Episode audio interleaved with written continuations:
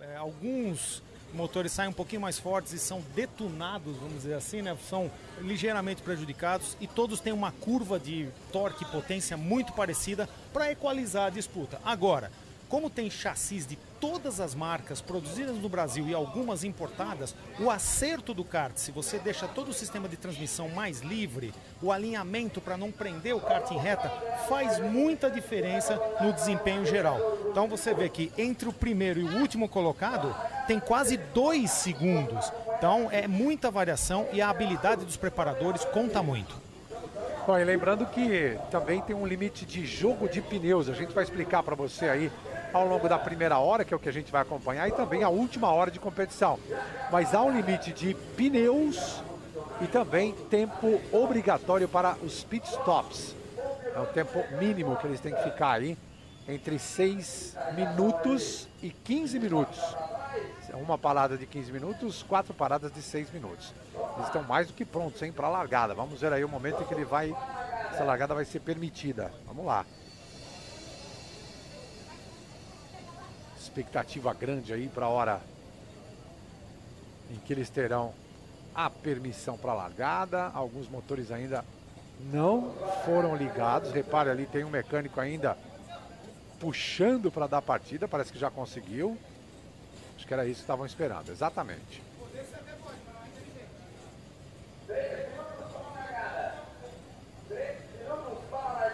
Três minutos a partir de agora. Expectativa grande. Agora, Molina, é começo de prova longa duração. É ataque ou dá para esperar um pouco? Celso, principalmente as equipes grandes como a Car Racing, que tem oito karts, eles costumam, os que estão mais para trás não fizeram uma boa classificação, costumam atacar para se juntar aos seus companheiros de equipe e andar no vácuo o tempo todo, para poder aumentar o stint, economizar combustível. Quanto mais tempo ficar na pista, melhor. Lembrando que também temos uma subdivisão para a idade dos pilotos né, e experiência deles. Categoria tem a geral, tem a light e tem a sênior. Sênior imagino que seria a categoria do Molina. É, eu, eu, já sou Super Senior Master ah, tá é, 60 Plus. Não, não é isso. É o, o Sênior é acima de 40. Todos os pilotos da equipe têm que ter acima de 40. Se tiver um mais jovem, passa para a categoria geral. E Light, pilotos com menos de dois anos de experiência. Aí, boa. Por isso que deixa a competição tão equilibrada. E aproveitando um belo momento que definitivamente parou a chuva para assistir a largada das 500 milhas de kart. Ainda de olho no cronômetro, repare que há uma proximidade muito grande de membros da equipe, pessoal da imprensa, para acompanhar esse início de prova. São 41 karts que estão participando dessa prova. Em 1997, a primeira edição reuniu 60 karts. E a primeira prova foi vencida por um time só de cartistas. Lembrando que ainda tinha um time com Rubens Barrichello, Felipe Giafone e o próprio Tony Canaan disputando a primeira posição. Não conseguiram bater os jovens cartistas naquela primeira edição. Ao longo da história se tornaram aí grandes nomes, né? Vencendo várias edições. O Tony, o Felipe e o Rubinho sempre na equipe vencedora, é da equipe dos karts, né? Do 7-2 e do 7-3. Ficou famosa aí em 24 realizações da corrida. Esta é a edição de número 25 das 500 milhas de kart. Você acompanhando aqui no Band Esportes. E a gente já teve uma modificação no tempo de largada, agora dois minutos. Repare que o pessoal já relaxou, estava todo mundo pronto para correr. E aí eles mudaram aí o comportamento. Você imagina a ansiedade, né? Todo o trabalho da semana para participar da prova e fica essa coisa da largada agora é agora, não, dois minutos, não, três minutos, não, mais dois minutos. Normalmente, Celso, é, os motores, olha, tá muito frio aqui, tá? Os motores às vezes sentem uma dificuldade para se manter funcionando. Você vê que os mecânicos ficam atrás dos karts, segurando a alavanca de aceleração, tentando manter os motores em funcionamento para a largada tipo Le Mans, mas às vezes não é suficiente. Então, para que seja assim um show bacana e ninguém fique para trás, se um motor morrer, levanta a mão, tá? E dá mais um minuto, mas isso não perdura, tá? Vai chegar um momento que se morrer, amigo, um abraço e larga em último. É, mas dá para perceber sim essa atitude dos mecânicos, né? Muito atentos para manutenção desses motores em funcionamento. Também temos limitação de uso de pneus, né, Molina, para essa prova? Exatamente, Celso. Pneus slick serão um jogo e meio, mais dois dianteiros. Pneus de chuva não. Pneus de chuva são livres, mas eles têm que usar o mesmo pneu agora na largada que usaram na classificação. A partir do segundo jogo de pneu de chuva é livre, mas os, os slicks, se forem usados, um jogo e meio apenas. É, isso vai fazer com que a tocada mais suave, no caso de uma pista seca, tocada suave seja privilegiada, ainda esperando o momento exato para a largada. Evidentemente estamos esperando aí o momento em que a direção de prova vai permitir os pilotos correrem na direção de seus karts para a largada. Ficar de olho aí no kart número 85 da pole position, 120 da segunda posição. Felipe Drogovic e André Castro.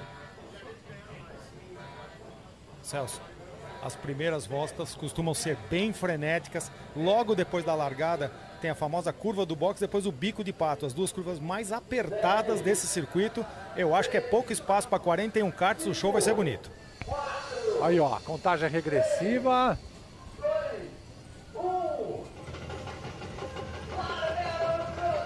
Agora sim. Você viu que foi na bandeira? Já acionada. André Castro pula na primeira posição. Felipe Drogovic em segundo, tentando já pressionar, já tem briga pela primeira posição aí. É a sequência mais apertada que deixou problemas aí para a turma de trás. Os dois ponteiros se aproveitaram disso e já vão livres, muito livres ali na disputa pela primeira posição. Se destacando e tomando todas as providências. Você vê que da sétima para a terceira posição pulou o kart número 74. Pulou aí da equipe Nutrex. Nutrex que é a equipe inclusive do Rubens Barrichello. Subindo ali para a terceira posição. Todo mundo já saindo da pista, as equipes, mecânicos, os outros pilotos, né, em média, três pilotos por kart. Tem equipe com mais pilotos, há uma liberdade com relação a isso. E aí a gente vai vendo a complementação da primeira volta com o André Nicato na primeira posição, passando aqui na nossa frente. Passou ali o André Castro. Felipe Drogovic em segundo.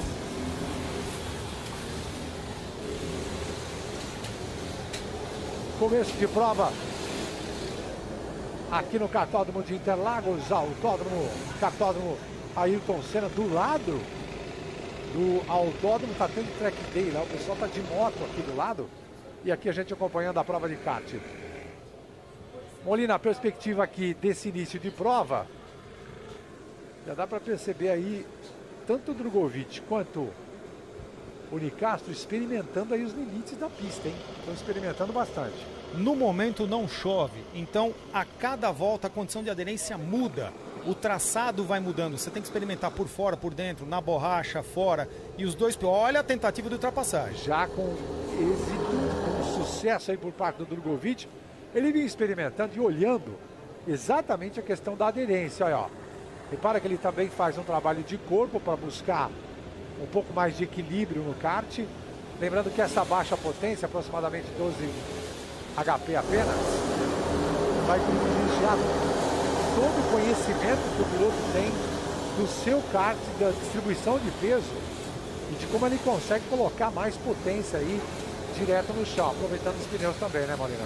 Exatamente. Você vê que o, o Drogovic ele joga o peso para o lado de fora no kart no momento da tomada da curva para dar jogar o peso mesmo para que o kart faça a primeira mudança de direção. Depois ele alivia para não sobrecarregar o pneu no decorrer da volta. Lembrar que o André Nicastro não ficou muito feliz de ter perdido a pole ontem e o que ele queria evitar era isso, que o Drogovic fosse para frente, porque o Felipe tem um ritmo muito forte na, nessa condição de chuva e a tendência é que ele abra agora.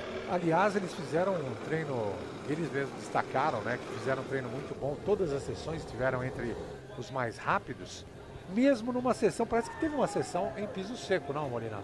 Teve. As, as primeiras sessões foram em piso seco, mas a pista estava numa condição. Opa, já tem gente no mato. É, já tem gente assistindo a prova de fora. Problema sério aí para a Red Kart Racing.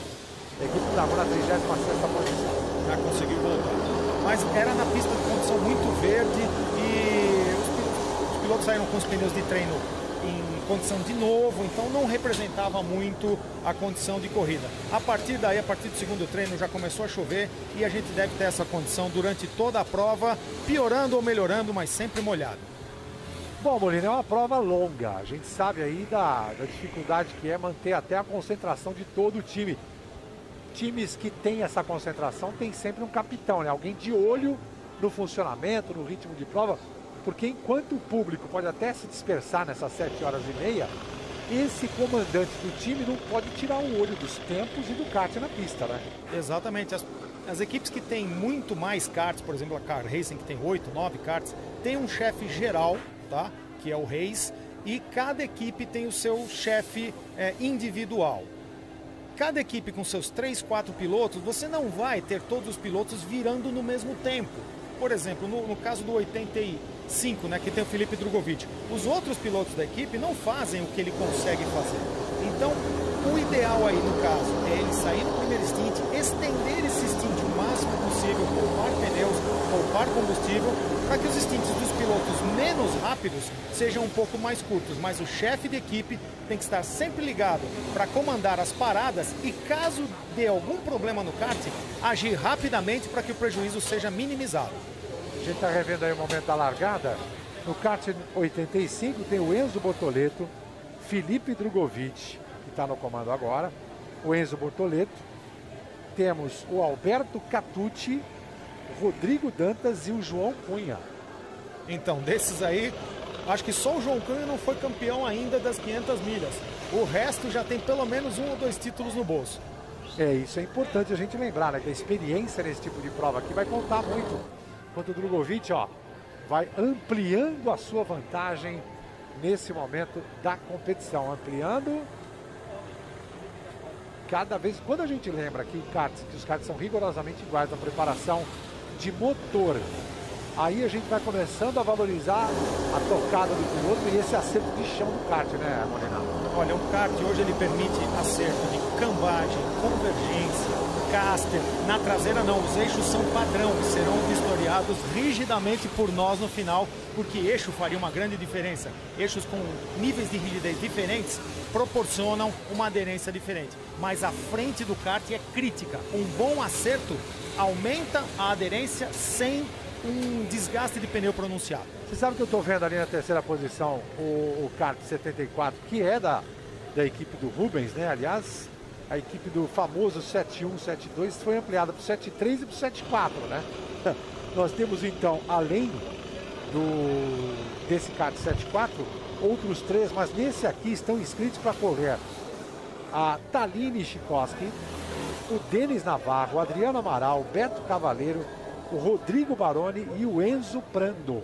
Você vê que tem gente do kart, gente da Mercedes, chefe de equipe de estoque, então é uma equipe bastante eclética. Mas nesse momento é o Enzo Prando que está tocando, vem tocando rápido, uma boa largada e ó, já vai ameaçando. E essa história de você ter muitos karts numa prova assim de longa duração, é a questão da história da, da estratégia, né? De você poder ter um que vai mais conservador, alguém que vai atacar no início. É importante ter essa distribuição, né? E também, numa equipe tão grande, não só ela, como por exemplo a equipe do Nicastro, que tem o 120 e o 121, a hora que o 121 chegar nele, um deles acaba sendo sacrificado. Põe para frente, o outro vem no vácuo poupando combustível, vai usando os recursos que tem. Olha a disputa. Mais uma vez a gente vendo ali os karts lado a lado. Nessa daí, deu para ver que ficou bem estreito, bem com pouquíssimo espaço para dividir curva. E o gestual para aquela coisa de os pilotos se ajudarem, não se atrapalharem, ainda mais no começo de prova, né, Molina? O piloto que está que tá mais lento e numa posição mais à frente, ele às vezes pede para ser ultrapassado num ponto específico da pista para quando ultrapassar, tomar aquele kart mais rápido como referência e vir no vácuo. Então os pilotos aí todos se conhecem muito bem, poucos aí são novatões, tá? Todos se conhecem muito bem e esse gestual acaba sendo tradicional e conhecido por todos. Todos se ajudando para todo mundo chegar no final da prova. Mas também não tem como escolher um momento, ó, olha a ultrapassagem aí fazendo o kart 70 perder um pouco de tempo, porque também não dá para ficar escolhendo. Apesar de haver uma diferença, eles ainda são muito parecidos, né? Exatamente, a diferença é muito pequena. Só que numa condição como essa, lembrar que os pneus de chuva eles têm que ser lacrados novos ou usados dependendo da condição é, financeira do piloto. Então quem largou de novo acaba tendo uma vantagem. Quem largou de usado já vai começando a ter problemas, que é o caso do, do kart 70, que eu lembro que ele largou, é, lacrou um jogo de pneus usado. E o kart mais à frente, que na hora é o 7.8, largou de pneu fresquinho e vai mostrando o desempenho. É, nessa hora aqui, o que eu vejo, na verdade, ele já indicando o lugar onde ele quer ser ultrapassado. Porque a turma toda, como ele está pegando, ele está abrindo o vácuo aí, ele já mostra uma preocupação de vir, de ficar atrás dos dois, viu? É, mas você vê que olha só, como ele toca mais suave. Sim, e nas ele curvas ele tem mais aderência. É, ali na antiga curva da balança ele abriu muito. E nesse caso essa disputa não está ajudando nenhum dos dois. O 925 e o, e o 70 estão só se atrapalhando. Que é o que a gente sempre fala, né? Quando você tem uma disputa muito direta por posição, ainda mais circuito assim, travado, no cartódromo, só vai, só vai atrapalhar. Ninguém está se ajudando aí ainda mais com 10 minutos de prova só, é bom, olha lá, o 70 está pedindo para ser empurrado. Esse sinônimo, esse sinal é para ser empurrado. Lembrar que dois carros colados apresentam o arrasto aerodinâmico de um só, com dois motores. Então a tendência é os dois juntos andarem mais rápido. Que era uma coisa, uma estratégia muito usada por aqueles pilotos, por essas equipes, né? Que a gente falou que tem vários karts quando conseguem agrupá-los, fazem o trenzinho e vão embora, né? Exatamente, chega a baixar meio segundo por volta. Bom, são 10 horas e 43 minutos da manhã aqui deste domingo. A gente está praticamente começando as transmissões de esporte a motor aqui na tela do Band Esportes. Uma temporada que tem um bocado de coisa boa para a gente assistir. Você está vendo lá na primeira posição Felipe Drogovic, ele está aquecendo né, os braços, aquecendo a temporada dele na Fórmula 2, que nós vamos mostrar aqui na tela do Band Esportes, Fórmula 2, Fórmula 3. Vamos mostrar também a Fórmula 4 no Brasil, a Stock Light, provas da Mercedes-Benz Challenge também vai estar na nossa tela, provas da Truck, ou seja, muito esporte a motor nesta nossa temporada. E claro, as reprises das corridas da Fórmula 1. Fórmula 1 que tem carro novo nessa temporada, tem muita, claro, muita novidade que a gente tem a expectativa aí até da recuperação, né? Pelo menos do moral, da moral do Lewis Hamilton na briga pelo seu oitavo título. Em várias posições acontecem as ultrapassagens. Você está vendo o Felipe Drogovic no kart número 85, que abriu muito. Já vai colocando ali retardatários entre ele e o André Nicastro. André Nicastro que sofre a pressão forte agora do terceiro colocado, hein? kart da equipe 74 do Rubinho já chegou ali no Nicastro. Você vê que o Enzo vem andando muito rápido, bem suave. No Castro já está apanhando um pouco do kart, vira bastante o volante. Então já já está sofrendo no kart. O que ele não queria era que o Drogovic fosse para frente.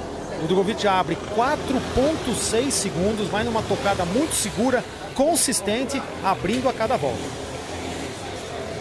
O Esportes também vai mostrar para você o Mundial de Clubes, a busca do Palmeiras pelo seu título mundial e a expectativa da briga contra o Chelsea. Enquanto isso, ó, já tem inversão, não, quase teve inversão. O Dani Castro escapou bem ali da tentativa de ultrapassagem. Não conseguiu passar por ele ali o Enzo Brando. Tentou uma, tentou segunda, agora foi. Agora foi. Enquanto isso, tem gente provocando a bandeira amarela naquele trecho. O piloto rodou, vai retornando agora para a competição. Sete horas e meia de prova. Só para vocês terem uma ideia de um paralelo de uma corrida de 500 milhas. A primeira edição das 500 milhas de Indianápolis foi pensada para ter exatamente 7 horas e meia. Isso em 1911. Enquanto isso, você vendo ali na pista a dificuldade de se livrar dos retardatários ali do Nicastro e como o Prando foi embora, hein?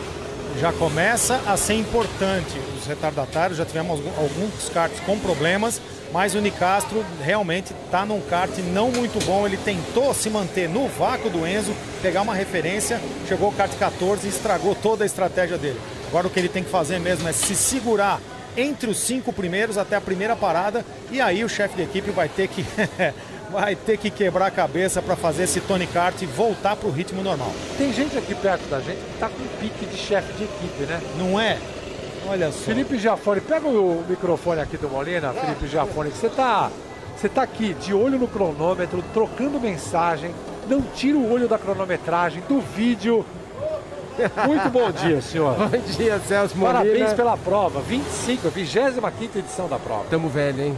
Você já cobriu essa eu aqui? Você já, você já virou quando era 12 horas? Eu lembro que você já virou lá a na Granja Viana. 12 horas direto eu lembro. Canal.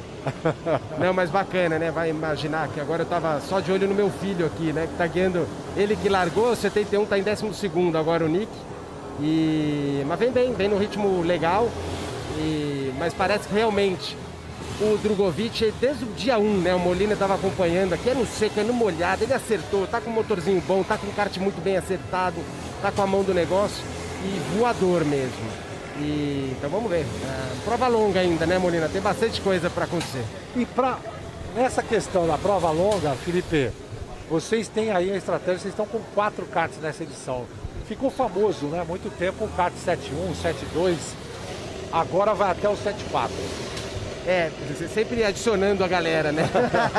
Ainda mais é. porque os filhos estão correndo, não tem como, né? É, numa, numa situação dessa, uh, não leva muita vantagem, porque você não consegue empurrar muito, né? A tradição desses caras a gente vê uh, um empurrando o outro, tá muito vácuo. Parece que não, a velocidade não é muito alta, chega ali aos 90 km por hora, mas dá muito vácuo, numa situação de pista seca. Agora não muito, então cada um está mais ou menos cada um por si uh, né, numa situação dessa. E, no, e, e, na chuva é sempre um pouco mais complicado. Às vezes você fala assim, ah, o cara foi lá para frente, uh, o cara que é bom, não tem a quantidade de acertos, Celso, que você pode fazer num kart para ele se adaptar bem à chuva ou não e se secar é, é, é muito grande. Então tem bastante chão, chão para rolar. Lembrando que a gente está com 6 litros, não sei se Molina já falou antes, mas a gente, eles saem com 6 litros de combustível, deve, deve dar em torno de uma hora e pouquinho cada guiada. E né, são quatro paradas de seis minutos, depois uma de 15. Pois é, algumas equipes já estão antecipando, alguns problemas aconteceram, né? A gente já viu o pessoal com problemas vindo ali para o pit. A disputa mais intensa que você via e vai ver agora, aí, ó, tá conferindo, é pela quinta posição, a equipe Massoni Eleven e com a RKG e também a Rádio Kiss FM. Eles estão ali na disputa pela quinta posição e não tão distantes não. É o Kleber Electric com o Alberto César. O Alberto tá azul, ele que foi o Lucky Dog, né? Ele que ganhou o sorteio e largou na quarta posição, é isso, Molina? Exatamente, você vê que o Luck de sortudo, o cara foi sorteado, ficou entre a vigésima e a última posição, foi lá para a quarta posição, largou bem, está se segurando e está disputando com um piloto extremamente experiente das 500 milhas, que é o Kleber Elec. E agora que acabou de, a gente acabou de acompanhar a ultrapassagem, vai ficando né, o, o André Nicasso, que é um baita piloto, uh, mas não está com rendimento ideal agora, acabou de ser ultrapassado pelo Rafael Martins, também é um bom, um ótimo piloto aí, mas vai ficando o André. É André Nicasso no kart número 120, perdeu a posição, você vai vendo ali o 120. É o último ali daquela fila. Entrando agora nessa tomada. Ele exatamente, ó, o kart 78 na frente do kart 120. O Rafael na frente, aliás, logo, é, o Rafael, o Rafael Martins na frente do André Nicastro vai passar pela cronometragem na sequência vai completar aí a volta à frente.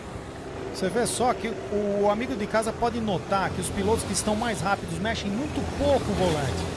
Chegada de entrada de curva, ele insinua e já coloca o volante reto para não amarrar o motor. O Nicastro está tendo que virar demais esse, esse volante para o kart poder entrar. Ele está com um problema de frente, já deve ter desgastado bastante os pneus dianteiros. É, o que é um problema sério aqui, já que a gente já vai vendo, inclusive, que a, a chuva não volta e já está começando a formar um trilho aí, hein? Isso vai também subir a temperatura desses pneus, hein, Felipe? É, essa pista, Celso, ela engana. Esse asfalto é o mesmo utilizado no autódromo da Fórmula 1, o mesmo tipo de asfalto uh, e, que a gente tem também na Granja Viana. E ela, ele tem um problema só, ele demora para secar. Quando você acha que vai formar aquele trilho seco, você vê aqui no, na reta do box, daqui a pouco você vai ver. esse asfalto do box que não tem kart nem pa- eh, passando é o, o asfalto antigo. Ele seca antes do que o da pista. Então é, é o. Olha lá, deu uma escorregadinha ali o Kleber. É, mas então a gente. Isso acaba confundindo muito as equipes. Que você fala, não, agora já cabe um pneu slick e fica aquela. é, é, ele, come, ele só mela, vai melando até secar. Então precisa ter paciência para trocar de pneu. É muita paciência, principalmente para encaixar na hora de troca de piloto, né? Depois de uma hora. Porque se fica se trocar antes, aí tem um risco maior do tempo que o piloto tem que parar. Porque se vier para o pit, tem que parar seis minutos ou não? toda vez que entrar para os pits, assim, não é parar por seis minutos, é uma volta de seis minutos. Então, na volta que você vai parar, parar, o chefe de equipe abre o cronômetro quando você passa na linha de cronometragem e você só pode passar pela linha de saída do box seis minutos depois. Então, normalmente essas paradas são usadas para dar um tapa no kart, consertar o que está quebrado e para o abastecimento. Mas toda vez que para, seis minutos de volta. Por isso que tem essa coisa de você encaixar exatamente na troca de piloto para não ter esse desperdício, né? Quer dizer, não ficar tanto tempo sem, sem competição. É, o ideal é você tentar segurar até pelo menos uma hora de prova. Se você parar antes, você começa a descasar as paradas, né? E você começa a esticar depois. Então, se a pista fez trilho, vai secar, você vai destruir os pneus de chuva, mas é bom tentar esticar e chegar pelo menos na janela de uma hora. Como toda prova de 500 milhas, essa é uma conta que perturba o chefe de equipe, né, Felipe? Sim. Ó, a minha, a- a- o meu cálculo que eu fiz ontem Tô aqui, ó, vendo. vou mostrar pra você aqui, pera aí, essa aqui não, essa folha aqui, ó. Aqui eu fiz duas situações, ó. Bem no meu Excel à mão, Ah, é? então de uma hora, então quer dizer, se você parar, quando você guia uma hora, você tem que contar os seis minutos, né? é, de parada. Então depois tem uma parada de 15. Então, se você andar uma hora certinho, ela praticamente vai casar. A última, você vai dar a última andada de uma hora e dois. Mas você não consegue, isso aqui é bonito no papel. Na prática, você precisa se adequar a essa situação, né? Eu vou dizer o seguinte para vocês, é bonito no papel e indecifrável também no papel. Ele pode deixar esse papel na frente de outros chefes de equipe, ninguém vai entender. Esse é meu, só. É, exatamente. Cada chefe de equipe tem o seu código aqui, né? Não, você pega a estratégia do vencedor da prova e entrega para qualquer equipe do ano que vem. Ele não vai entender esse hieróglifo todo e vai se dar muito mal. Olha, aí, ó, já parou descasado, foi aquele que a gente destacou, né? E é uma hora ruim de parar, porque você vê que é com problema, né? Porque assim, teria que já trocar de pneu, mas não cabe. Então ele vai ter que voltar, se não chover mais, parar depois. Então, ah, agora será que vai? Eu tô olhando aqui e cai um pinguinho ainda, assim, né? Acho que ela demora para secar essa pista ainda. É, se fosse uma condição de pista seca, essa chuva não molharia, mas por causa do asfalto ainda vai demorar um pouquinho para formar o trilho bonzão para botar o. E a briga lá do 925 com o 70 tá bem equilibrada. O Alberto Otazu tá prese- aproveitando demais aí a chance de ter largado à frente depois do sorteio. O Kleber Electric ali tá pressionando e não consegue se livrar. Ah, você vê as atividades principais desses dois pilotos. O Otazu é um piloto tradicional de provas de longa duração de kart rental, o famoso indoor, e o Kleber Electric anda na HB20 consistentemente. E mesmo assim, os dois estão aí trocando décimos e pelo jeito resolveram colaborar entre si, equipes diferentes, porque vão fazendo tempos bons volta a volta. Essa aqui já foi uma prova para celebrar né, um fim de temporada, agora abrindo a temporada. Você mudou a perspectiva, Felipe, da É, prova? na verdade não, né? A gente foi meio forçado, né? Uma, essa data não casou legal pra gente. A tradição, né? É, é sempre dezembro, é, que é, uma, é um final de ano, a gente faz um pouco antes do Natal. Mas como todos os campeonatos, né? Stock Car, Truck, até a Fórmula 1 foi até o final. O próprio Campeonato Brasileiro de Kart acabou sendo é, no final do ano. Então a gente ficou sem data. Então trouxe pra cá. Foi uma pena que esse surto da Covid também atra- atrapalhou. é, Duas equipes da Argentina não vieram, outras duas dos Estados Unidos. É, é, né, janeiro também, a gente está tendo Daytona também, que também uma galera vem aqui, participa do Brasil. Então a data não foi ideal, mas o bacana é que o espetáculo está aí, tá, tá legal de ver. Começando a temporada de 2022 promete muitas emoções na tela da Band, do Band Esportes. Aqui a gente acompanhando Fórmula 3, Fórmula 2, a própria Fórmula 4 aqui no Brasil, que já vai ter Giafone na Fórmula 4 esse ano? E vai, o Nick que está correndo aí agora. Ele vai. vai estrear na, na Fórmula o Fefo Barrichello também, né? O filho do Robinho, que está andando agora, uh, vão andar na, na, na, Fórmula 4, vai ser uma categoria bacana e fazia tempo, né, que a gente não voltava a ter uma categoria de base forte, com os carros novos. Opa, chega pra lá. Tá todo carros... mundo esparramando de todo jeito, mas é verdade, faltava essa categoria para receber os pilotos do kart. É, e o formato dela é interessante, que é, vai ser promovido pela Vicar, são quatro corridas, é, são quatro equipes só que vão fazer os 16 carros, quatro, é, vai ser sorteio e não tem aquele desenvolvimento do carro, quer dizer, vai ficar muito mais na mão do piloto. As equipes não vão levar os carros para a equipe, eles vão ficar, eles vão ser revisados na pista e guardados para não ter aquele custo extra de você ter carro de corrida, o Molina sabe muito bem como é que é. Ele parado na oficina nunca fica parado, você sempre nunca, fica mexendo. Nunca, desmontado. Então é um jeito de, de você fazer o custo cair também. Então montar uma, uma estratégia boa aí, eu acho que vai ser um campeonato muito bacana. Para essa galera que sai do kart, é um endereço mais do que importante para melhorar o seu desenvolvimento. Depois do kart, chegar para a Fórmula 4, o Band Esporte vai mostrar tudo para vocês. Segue aí a briga do Kleber Electric contra o Alberto Dazu. Uma passada um pouquinho mais tranquila para ele agora, ainda na quinta posição. E olha e o Drogovic, o Drogovic com uma, uma sequência de retardatários aí à frente dele. Mesmo assim, o Drogovic vai virando na batida de 1,10, um décimo. Tá muito rápido. O resto aí, o mais rápido, tá virando 1,10,3.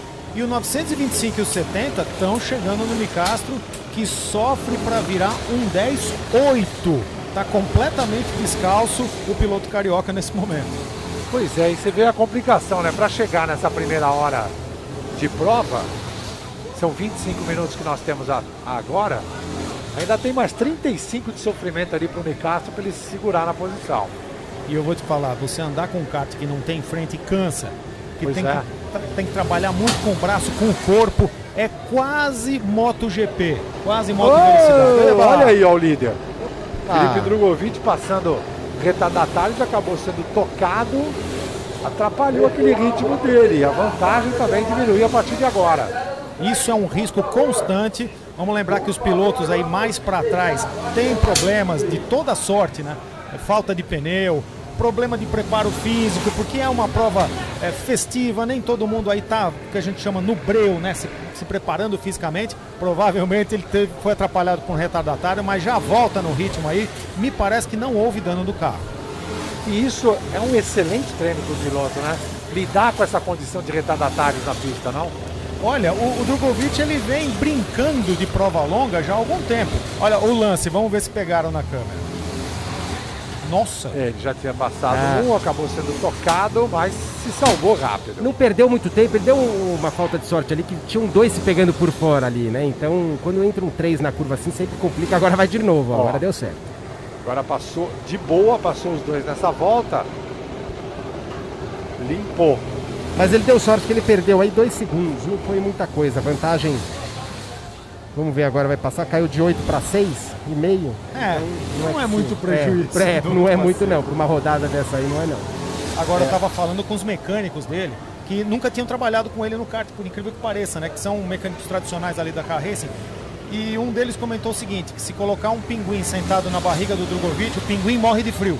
Porque o piloto é extremamente concentrado e de temperamento frio. Apesar de ser um piloto que trabalha muito profissionalmente, os mecânicos estão adorando trabalhar com o Felipe. Eu cheguei para ele ontem, falei assim, antes de ontem, falei, escuta, você precisa de uma credencial de carro para parar, né, mais pertinho aí. Aí ele falou, não, eu tô vindo de Uber mesmo. falei, então tá bom. eu falei, você tem o melhor carro do mundo, porque já te larga na porta aqui e vai direto. Não, eu venho é... especialmente pra prova, muito bacana aí, fica no hotel, vindo de Uber é, de manhãzinha, saindo à tarde e se dedicando bastante.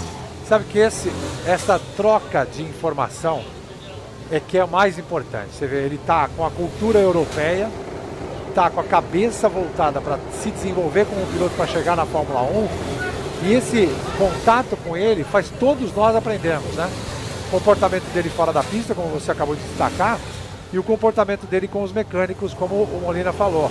Ou seja, o cara que está trazendo essa experiência internacional, prova festiva, início de temporada sim, mas olha que oportunidade que todos nós estamos tendo, né?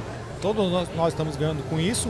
E olha, o, o Drogovic, para vocês que, que acompanham também o automobilismo virtual, há algumas semanas ele fez as 24 horas de Le Mans virtuais, uma prova oficial organizada pelo ACO.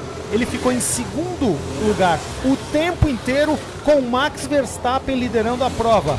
Mas para o final da prova, o Max não aguentou a pressão e bateu. O Drogovic venceu a prova.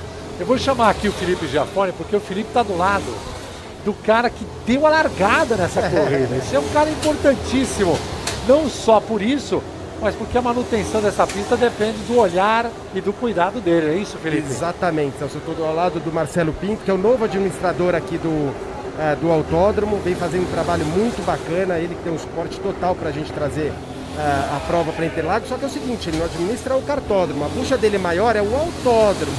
E a gente sabe, né, eu, eu, eu perto de algum tempo aqui, a gente sabe quanto complicado é de várias pessoas uh, querendo utilizar o autódromo e vem fazendo, né? Tentar. A, a, ideia é sempre deixar, né, Marcelo, o autódromo muito mais disponível para o automobilismo. A gente sabe que às vezes tem o Lola Palusa, o negócio tem que ser rentável também. Mas como é que você está vendo aí, como é que você está sentindo essa nova. Uh, essa nova parte da sua carreira aí, né? Que é complicada, você sabe que tem briga para tudo que é lado. Bom dia. É, realmente é bem difícil a gente defender o automobilismo, né? Tem, tem que defender o interesse de todo mundo. A gente tem várias grandes categorias de automobilismo para correr Interlagos e não existe automobilismo no Brasil sem Interlagos. Todo piloto necessariamente tem que passar tanto pela pista quanto aqui pelo cartódromo. E até na pista, se não me falha a memória, você é detentor de dois recordes lá, né? Você conhece bem a pista de Interlagos. E a gente tenta fazer isso aí, defender que tenha o automobilismo, que é a função do, desse equipamento de um milhão de metros quadrados. E a gente precisa ajudar e dar visibilidade para isso. Porque as pessoas às vezes acham que Interlagos é só Lollapalooza e Fórmula 1. Não. Interlagos tem corrida, tem atividade todos os dias. E é para isso que a gente trabalha. Eu fico muito feliz em ver o autódromo cheio, que nem está aqui essas 500 milhas, que a gente também não foi tão fácil de realizar, mas a gente defendeu, fomos atrás. E é bonito ver aqui o cartódromo lotado, cheio, casa cheia, e é isso que a gente pretende até o final da nossa administração. Legal, isso aí, né, Celso? Obrigado, Marcelo. E ó, ontem a gente estava numa chuva aqui andando, a gente parou, não dava para andar kart, você olhava pro autódromo, moto pra caramba lá andando, e o pessoal daqui é impressionante, quer dizer, um trabalho uh, dobrado e, e, o autódromo, assim, falta data, né? Se tivesse dois autódromos, um do lado do outro, uh, estaria lotado. Então é uma, é uma administração bem complexa. Lembrando, né, Marcelo, que você ainda tem, nessa coisa de atender o esporte a motor, você tem várias entidades, né? E isso sempre se falou numa prioridade de alguma em relação à outra. Existe isso e qual seria essa prioridade, essa? Não, o que eu tenho buscado fazer é conciliar todas as entidades. Eu defendo que o autódromo tem que, tem que ter, estar disponível para o maior número de pessoas possíveis, para o maior número de provas possíveis. Então não pode ter um mais que o outro. Tem que ser, no mínimo, um processo justo e que a gente conseguiu trabalhar nesse finalzinho de ano com chamamento público, conseguimos trazer pelo menos um pouquinho mais de equilíbrio para o calendário. E como o Felipe falou, Interlagos precisaria pelo menos 70 semanas por ano para atender minimamente bem todo mundo. Uau! E como você falou, Marcelo, atividades todos os dias, né? Isso aqui é importante a gente frisar.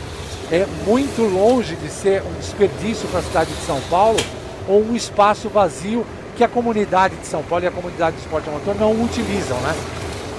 Não, realmente, é, é, é, e é mesmo. Todos os dias, de segunda a segunda, praticamente a gente tem atividade. Então temos as escolinhas de pilotagem, temos clínica de pilotagem, temos treinamentos.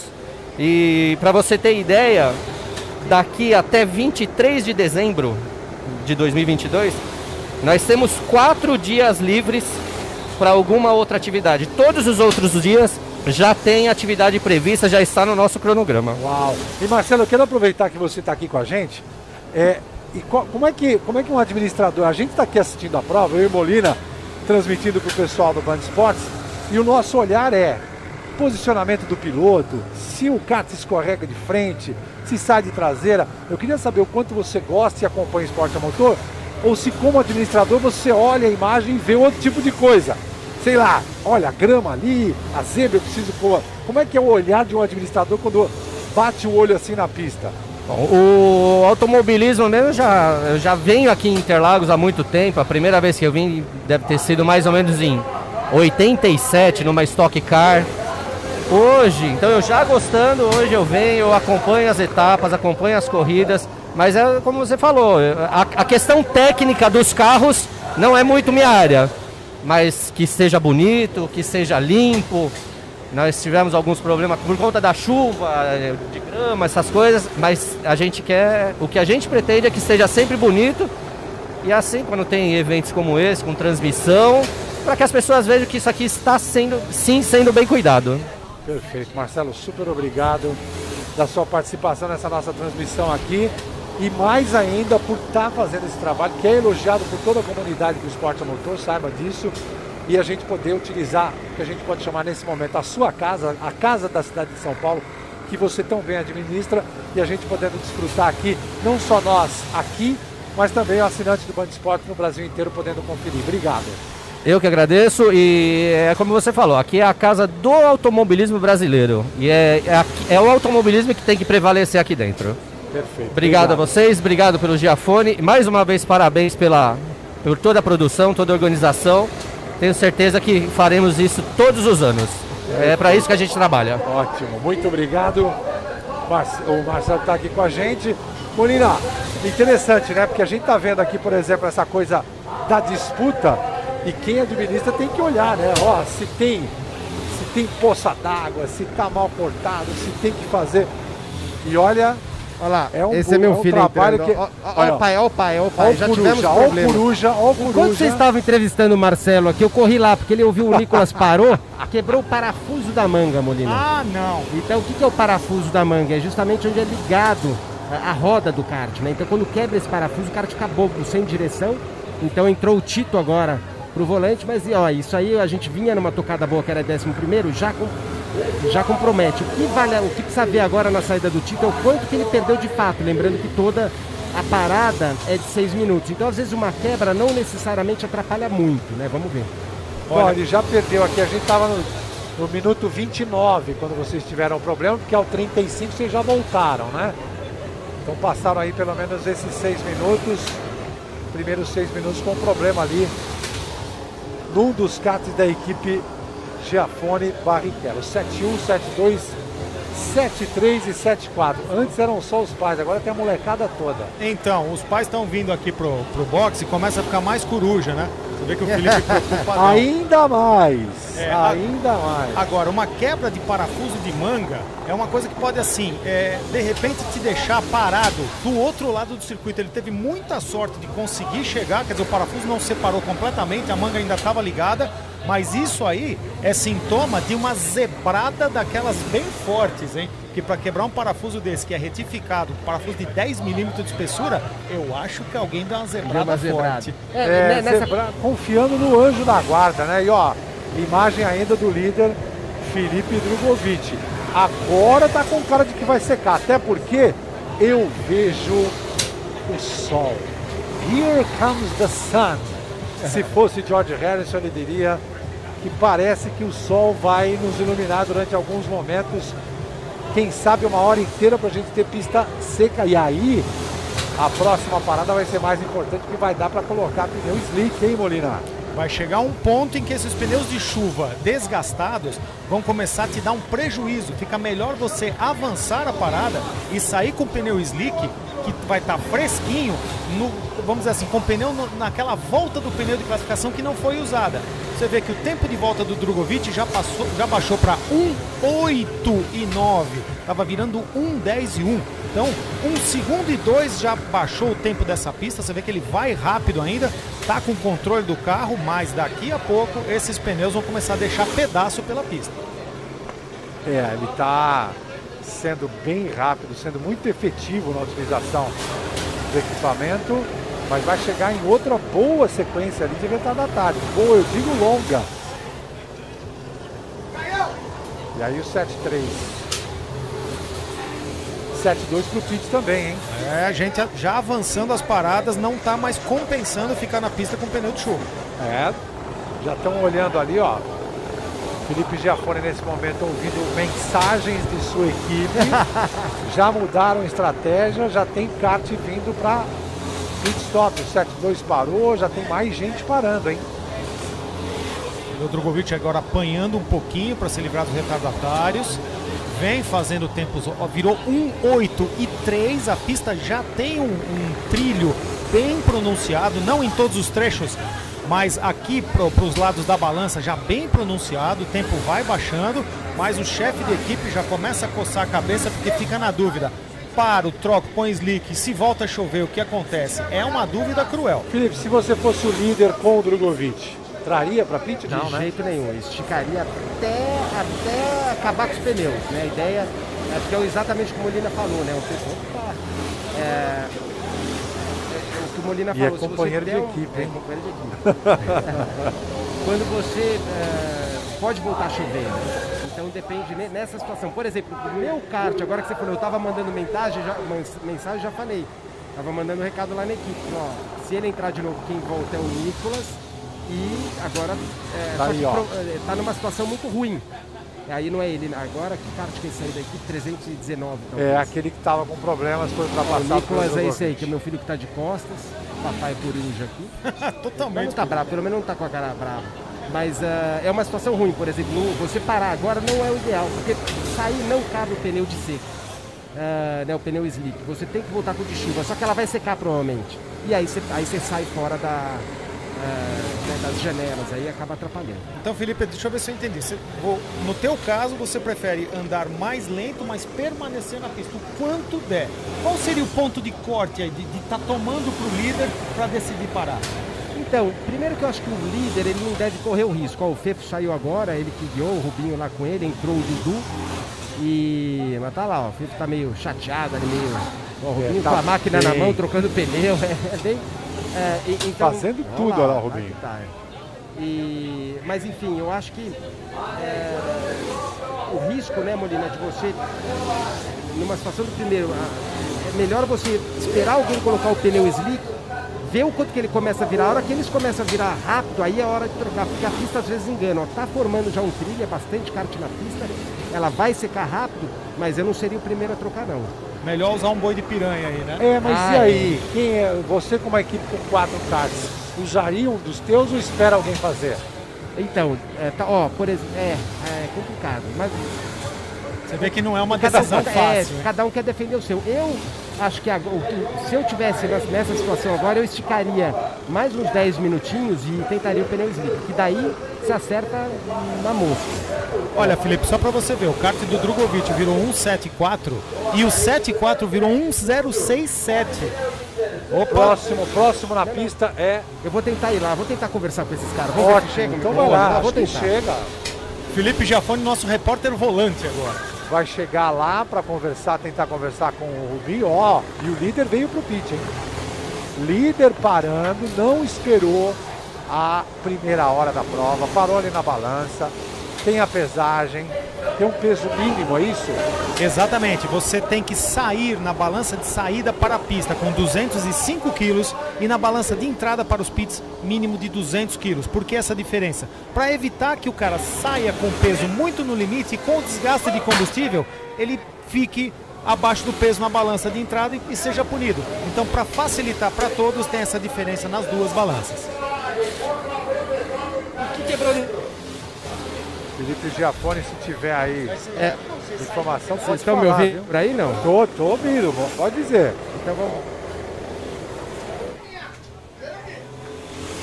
É, às vezes falha, às vezes não falha. É, tá falhando, tá falhando. Onde está o Felipe Giafone? Peraí que tá eu voltei. Estão me ouvindo aí?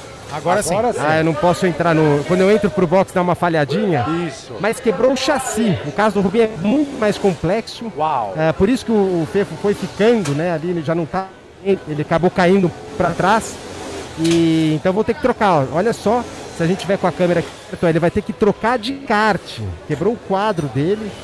E então uma situação que difícil, ó, não lembro Não lembro de ver isso aqui acontecer. Tá o Drogovic. Vamos ver se eu pego ele. É, o Rubinho trocando de kart, ó. Eu vou atrás do Drogovic aqui, vamos ver se ele. É, o Drogovic saiu do kart dele, deixou o kart número 85 agora na 19 posição. E eles estão aí, pode falar. Pode falar? Pode Acho falar. que aqui tá pegando. Tô, ó, bem a paisana meio de piloto, meio assim. Oh, mas tava sobrando, tá bom, Cartinho. A gente viu aquela meia rodada que deu ali com os retardatários. Cartinho tá em ordem, não? Ah, tá tudo em ordem, tudo, tudo certo. É, acabou que deu um contato ali com, com o retardatário. Isso, é, tá tudo certo. Tá, tá certo, agora tá parecendo que vai todo mundo pro slick, né? Tá, a pista tá bem seca. É isso aí, boa sorte pra vocês. Valeu. Deu, é, deu uma falhadinha aí, mas, mas, é, mas, mas, deu, para pegar, né? É, é. Ele tá bem contente com o acerto. O kart tá bom, já vão apostar agora para os pneus slicks. Porque secou. Quinta-feira, muita água. Sexta-feira, mais ainda. Sabadão foi praticamente com, com, com moto aquática, com jet ski, né? Que o pessoal da Kawasaki adora quando a gente fala jet ski, que é marca deles.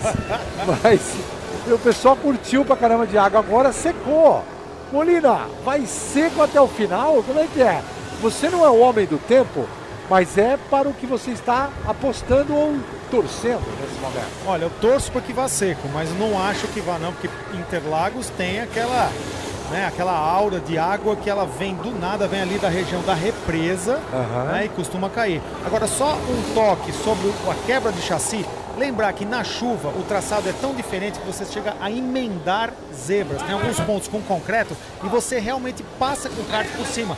Mas isso não é sem um preço. Você sacrifica demais o equipamento. Lembrar que os chassis são homologados com tubos de 30 ou 32 milímetros com espessura de 2 milímetros, um aço de excelente qualidade. Porém, há limite para castigo. Então a quebra de chassis realmente foi o preço que o 74 pagou.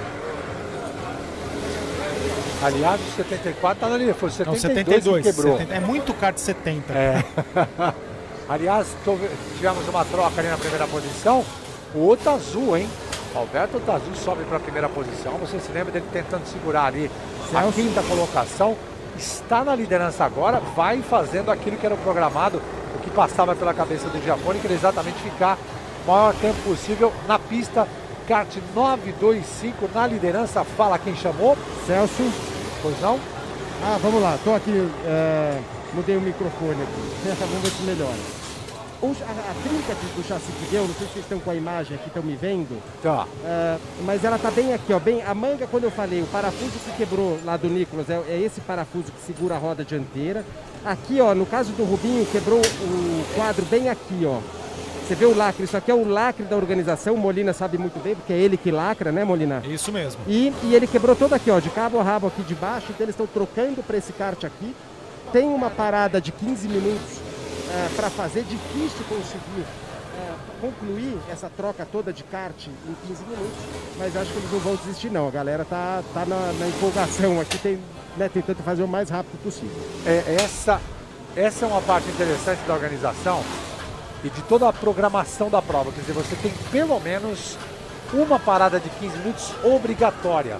E essa parada meio que equilibra para todo mundo que teve problema ou mesmo para quem não tiver. Isso é bacana na, na, na organização. Exatamente, para evitar que um azar como esse, uma quebra muito séria, tire todas as chances de uma equipe, é que se instituiu essa parada de 15 minutos. Você vê ali o, a equipe trocando o chassis, quem que estava envolvido? O Alan Cisdelli, que é um dos é, co-owners aí, dono da fábrica Thunder Racing Karts, que também é piloto, ele abandonou a posição de piloto e estava lá ajudando a trocar o chassi. Você vê que num momento como esse, as equipes grandes levam uma certa vantagem, que cai todo mundo dentro para devolver o kart para a pista. Pois é, quem está muita gente acompanhando a transmissão do Band Esportes nesse momento que a gente chega aqui às 11 horas e 20 minutos deste domingo, com muita programação esportiva ainda no nosso dia. Lembrando que a gente retorna Celso. a partir das 15h30 para mostrar a parte final da prova.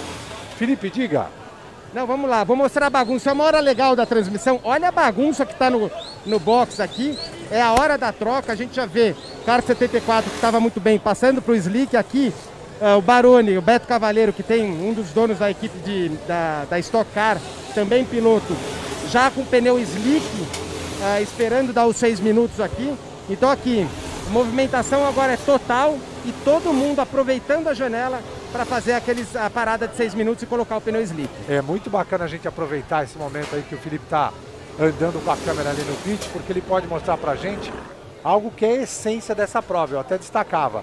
A gente fica aqui na transmissão até mais, até as 11h30 aproximadamente, e depois a gente volta na fase final. Mas isso que está acontecendo agora no pit lane é a essência da prova, é a essência dessa, dessa camaradagem, da troca de informações, e do trabalho das equipes. E outra, equipes que têm um dono de time de Stock Car, por exemplo, né? ali ajudando na estratégia, impulsionando suas equipes. O próprio Rubens Barrichello, como você viu, trocando roda do kart e todo mundo nesse ambiente que irmana toda a comunidade do esporte a motor, Molina. Você vê, pilotos de todas as categorias, piloto com vitórias na Fórmula 1, é, pilotos que vieram do indoor, como esse que a gente está vendo na tela aí, o Otazu. Liderando então, a prova. É uma prova muito democrática e a, aqui é todo mundo igual. Aqui todo mundo fala a mesma língua. Qual é a língua? O esporte puro, todo mundo querendo ganhar e principalmente essa camaradagem, esse espírito de equipe que às vezes até irmana equipes diferentes. Tá? Eu já vi é, mecânico de uma equipe ajudando a equipe do lado para um kart com problema voltar para a prova. É um, um esporte apaixonante. Felipe, vamos mostrar, aproveitar que tá a bagunça na hora legal. Desse lado direito é, tem alguns camarotes, ó. então você vê o pessoal curtindo a prova logo de frente. A gente separou alguns boxes é, para servir de camarote, então o pessoal numa pegada bem mais tranquila, mas aqui, ó, se a gente voltar, é, volta para briga. 177 estava muito bem, esse aqui é o filé que saiu do kart. Uh, vamos conversar com um pouco. O filé é um piloto excepcional aí. Quem entra agora, filé? Agora entra o Renzo. A gente aproveitou a primeira volta para parar no box, que a gente estava com o kart na frente e outro lá atrás para mudar a estratégia. Já matamos uma parada de 15. E, vai, e cabe o pneu slick agora? Vai cabe, de boa? Cabe, cabe, cabe. Tá bem seco. Boa.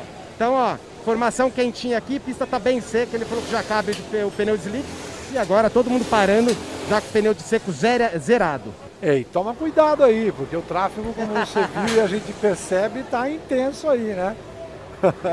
é o filé, é o, é o Felipe Massoni, né? Um piloto é, já com seus cabelos brancos, mas você vê que mantém aí um bom preparo físico, piloto com muitos títulos, uma experiência que não dá para medir em todo tipo de kart, dois tempos, quatro tempos, longa duração, prova curta, sabe muito o Felipe Massoni. E essa briga aí, você está vendo o piloto da 19 posição brigando com o Tazu, está tentando recuperar a volta. Tá vendo? Kart número 80 do Marcelo Yassu está no comando e o Alberto Otazu que está no 925 que é o líder da prova. Ó. O Alberto passou, recuperou a volta em relação, quer dizer, uma volta, né? Porque o Otazu tem 43 e ele no 80 na 19 posição está com 38 voltas completadas, já deve ter parado pela diferença de tempo. O 80 virando 1 minuto e 1 e o outro azul 1 minuto e 4, o outro azul já deixou passar, porque ele está com pneu de chuva Exatamente. ainda e não vai ficar se enroscando com quem está mais rápido. Ele está tentando realmente estender o stint o máximo que dá. Ainda nessa, nessa extensão do uso do pneu de chuva da largada, estão os seis primeiros colocados. O outro azul, Rodrigo Soares, o Igor Mori, o Antônio Junqueira e o Nelsinho Piquet. Nelsinho Piquet vem pela quinta posição no kart 117. E atrás dele o Gabriel Fonseca. Olha aí o momento que ele Celso. cede a posição. Felipe. Vamos voltar, tô dando uma de, de repórter no meio do Nanu. Isso não estava programado, mas vamos lá. Vamos lá. Uh, tô com a Cacá uh, Magno, ela que corre fora, veio especialmente para o Brasil, né, Cacá, para participar dessa corrida. Como é que vocês estão aí e como é que tá indo lá fora? É, a minha terceira participação, eu estou muito feliz de estar com a equipe aqui novamente. A gente está agora nesse momento em 26, se não me engano. E lá fora está sendo também uma experiência muito diferente, por ser uma das poucas mulheres no automobilismo, agora correndo na Itália. Então eu estou muito feliz de estar aqui com vocês. Beleza, boa sorte aí para vocês. E eu vou andando. A ideia é chegar lá no finalzinho para ver se a gente pega todo mundo. Ótimo, olha aí o líder. Outro azul vem para o pit, hein? 53 minutos de prova ele fez. Vem para fazer a troca dele. Ou seja, ele vai completar uma hora aqui dentro. Ou seja, vai usar os seis minutos aí provavelmente para trocar pneus e passar o kart 925 para outro piloto. Ele estendeu bastante o stint. Como é que você sabe que você estendeu o máximo? Quando começa a dar falta de combustível lá no miolo 2, você começa a sentir o motor dando uma falhadinha, você fala, é agora que eu vou entrar. O pescador não pesca mais, o tanque já está vazio. Então provavelmente ele foi até o máximo que deu. Excelente estratégia. Vamos ver se paga dividendos no final. É, ele deu 40 e 44 voltas. Tem karts aí, ó, com 45, que é o novo líder. O Rodrigo Soares, kart 303 é o novo líder. Kart 303, novo líder da prova. Com kart 280 em segundo. Do Igor Mori agora. Esses dois karts já andaram 45 voltas. O kart 117 com o Nelson Piquet, com o Nelson Piquet, também deu 45 voltas. Ou seja, ritmo mais lento para ficar mais tempo na pista. É, só que pela minha conta aqui já tá lento demais. O kart 21, que já fez a parada, tá virando em 59 segundos. E o líder virando em 1 minuto e 5, já é mais de 5 segundos por volta. Tá chegando naquele ponto de quebra que não vale mais a pena ficar na pista com o pneu de chuva desgastado. É importante também a gente procurar na classificação. Não consigo ver entre os 20 primeiros o kart 85. Celso. Pois não, Felipe. Então vamos lá, tô com o André Nicastro aqui. Opa! É, acabou de sair do kart, tá trocando pneu. É, ele era voador, largou em segundo, estava é, muito bem, mas foi caindo o rendimento. A gente acompanhou isso na transmissão, foi ficando. André, o que, que aconteceu com o kart? É, então, fiz uma largada boa, pulei para primeiro, liderei as duas primeiras voltas. E aí eu já senti que na terceira volta estava muito estranho quando eu saí da curva, que não tinha um rendimento muito bom. E fui ficando. E eu percebi que tinha alguma coisa anormal, tanto que a gente fez uma parada antes agora para ver e vimos que, vimos que a suporte coroa estava torto, então a corrente esticada, o motor não arranca. Então, mexemos agora, fiz uma parada de 15, já queimamos a parada de 15, agora vamos tocar em frente. Ah, então tá explicado. Agora, Molina, que a gente estava vendo ele perder rendimento, o que, que é? Você tem o pinhão e a coroa atrás. Se o suporte mexe, a corrente trabalha esticada e amarra o motor. O motor para de andar, tá explicada a situação. Boa sorte aí, André. E, e não precisa estar tá muito desalinhado, né? É, para perder. Às vezes, é, Celso, num toque que você dá na zebra, o eixo inteiro corre. O eixo é preso por três rolamentos em três mancais com aqueles mosquitinhos, são parafusos muito pequenos que seguram o eixo em relação ao rolamento. Se dá uma corrida para a direita ou para a esquerda, realmente desalinha bastante e a, a corrente começa a trabalhar em S. E pior, começa a comer demais, desgastar demais o pinhão e a coroa. Por isso que eles fizeram a parada de 15 minutos, provavelmente alinhar o eixo e trocar o sistema de transmissão completo para evitar esse tipo de coisa. É, melhor mesmo. Ó, tô recebendo informação. Estou recebendo informação aqui do Zé Rubens Delia que o Drogovic treinou lá no estúdio da Pilotec. Ele fez inclusive uma preparação virtual. Ele treinou no simulador da Pilotec para conhecer melhor aí, para recuperar, né, a memória dele do cartódromo de Interlagos. Bom, são 11 horas e 29 minutos. A gente vai chegando aqui no nosso limite de horário para a cobertura desse início da prova das 500 milhas de kart.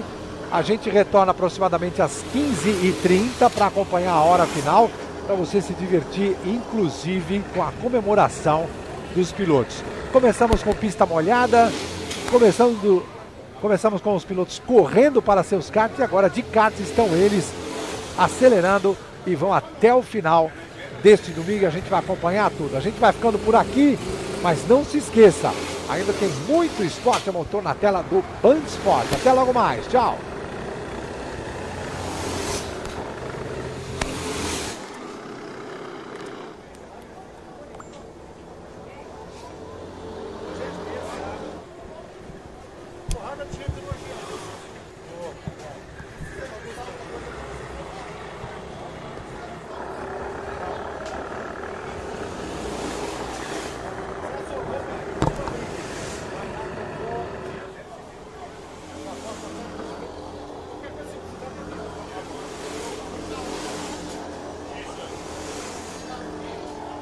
E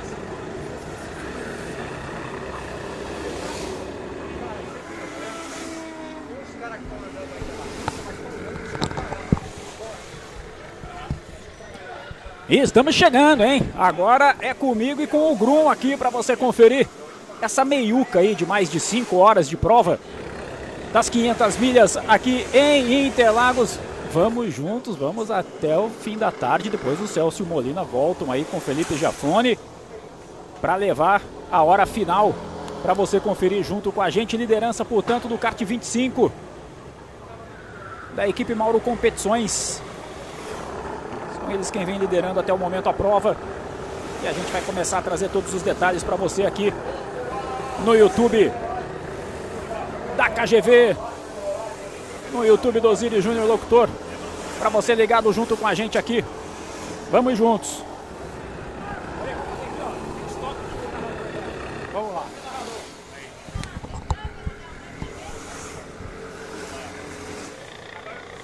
E agora a gente encerra a nossa transmissão do Band Esportes, mas imediatamente passamos para a transmissão da internet.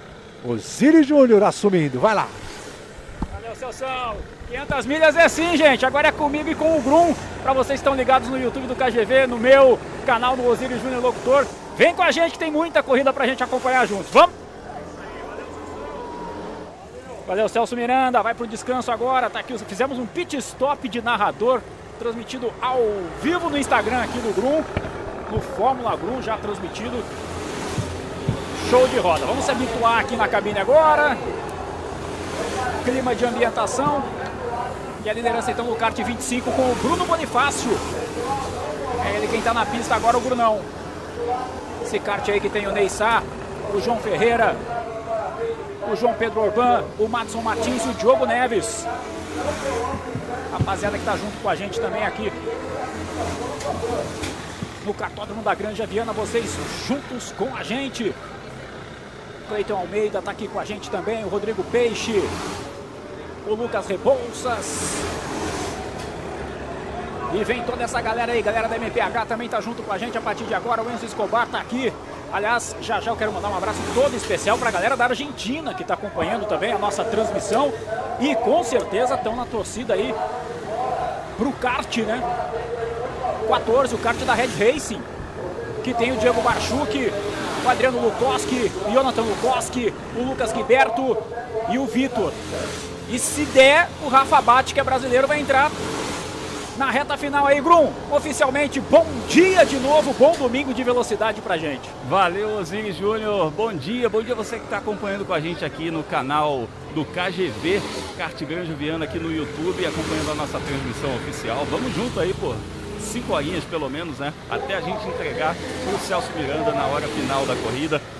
Osiris, rapaz, a gente falou tanto aqui do negócio da chuva, né? Que ia chover, que ia chover, mas é Interlagos sendo Interlagos. Choveu, choveu muito. Na hora que a gente chegou, tava chovendo demais.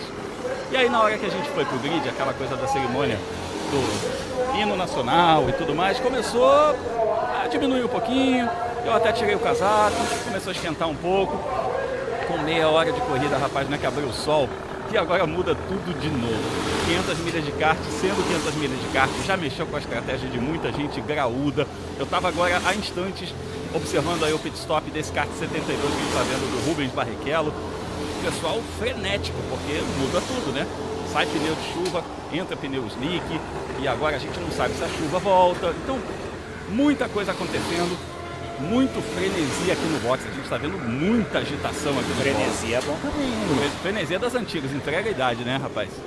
Tá, o pessoal tá agitado aqui no box, ó. Muita troca de, de, de pneu. O que é aquela história, né? Quando você vai simplesmente é, economizar pneu, fazer uma estratégia mais longa, etc., a parada não é tão tensa. Agora, quando você precisa trocar os quatro pneus, ajustar alguma coisa, aí seis minutos vira pouco tempo. Gente que de repente aproveita para antecipar a parada de 15 numa hora dessa, tem de tudo. Então vamos ficar de olho porque já mexeu na estratégia de todo mundo, Osiris. A gente vai ter muita história para contar nessas 5 horas aí. Com toda certeza. Vamos então sintonizar, colocar a galera dentro da pista. Primeira posição para o kart 25 com o Bruno Bonifácio. Segunda posição para o kart 70 com o Bruno Monteles. Terceira posição para o kart 118 da Sabia Racing, que está com o André Rosário na pista agora. Quarta posição para a galera da Car Racing do kart 309. Quando a gente fala da Car Racing, tem uma lista enorme. É, né? então é o 12 carros. 319 da Car Racing que está com o Alberto Catucci na pista agora. A quinta posição do kart 80 da equipe Mercury, que está com o Marcelo Iassu. A sexta posição da galera do Indoor aqui, kart 925 da Kiss FM. Quem que tá nesse kart agora, rapaz? É o Bruno Suter. É, eu vi o Bruno Suter se preparando para entrar, Suter tá então na pista eu, agora. eu não cheguei a vê-lo entrar no kart, mas eu vi ele todo preparadinho, de macacão e tudo mais, então deve ser ele Exatamente. realmente. Olha o trabalho da galera aí, ó. E não é pouco Era o trabalho, líder, não. até agora há pouco, ó. Kart 25 aí da Mauro Competições, vem pra box. Grande Maurão e o filho dele também, que segue aí os passos do pai, com esse cabelo estilosíssimo. O pessoal fazendo um, um trabalho. Vê que o trabalho não é simples, é você tem que mudar tudo. Você muda do, do molhado pro seco, rapaz. Não é só trocar pneu, né? Não é, não é. É mudar da água pro vinho, né? É outra tocada, o kart, o kart vira outra coisa, a pista vai mudando muito, a aderência vai mudando muito, mas a gente tem que considerar que talvez, talvez, Talvez. a chuva volte. Aí, Interlagos sendo Interlagos, a gente nunca pode desconsiderar isso. E tem muita gente de olho no céu aqui. Na verdade, agora nesse momento está mormaço. Está mais para mormaço do que, do que para sol. Chegou a abrir ali uma, uma janela de 20, 25 minutos sol Aham. mesmo. E agora a gente voltou para o mormaço. Não está necessariamente no. É, Deixa eu mandar um abraço aqui pro Pael Diego. Tudo pode acontecer. Pra todo mundo. O Lucas. É o Diego, tá aqui dando bom dia pra todo mundo. O Lucas. O Rebouças está perguntando gente da corrida de duplas da história. É daqui um mês. É, não, não é um mês, é menos. É um pouco 15 menos. dias. Isso. 15 Corrida. A corrida final de lá, semana exatamente. dias Corrida de 12 duplas, 13. já tem alguns confirmados. Entra lá no, no Instagram da Stock Car, arroba Stock Underline Car, você vai ver os confirmados aí. Inclusive tem gente de equipe nova, Matias Rossi, que está indo para Amateus Que Volkswagen, não deve correr essa corrida de duplas, né? sendo, Por sendo conta do calendário com a, para TC, com né? a TC Super- da Argentina. Exatamente. Então, aliás, esse calendário, essa, essa Omicron, vamos falar um pouquinho disso também, que você falou dos argentinos aí andando bem, né? Mas a gente teve uma baixa aí considerável de algumas equipes argentinas que viriam para cá e que não puderam vir, e equipes também dos Estados Unidos, pessoal, alguns inclusive pilotos brasileiros, mas assim, são equipes de pessoas baseadas nos Estados Unidos, pessoas baseadas na Argentina, que não puderam vir, inclusive por conta de medidas de quarentena dos países e tudo mais, é, afeta investimento também. Então a gente, algumas equipes que estariam competindo nessa prova desfalcaram de última hora essa edição histórica de 25 anos das 500 milhas de kart, uma pena. E Osiris, eu estou olhando para essa pista que vai secando, vai molhando de novo, vai secando.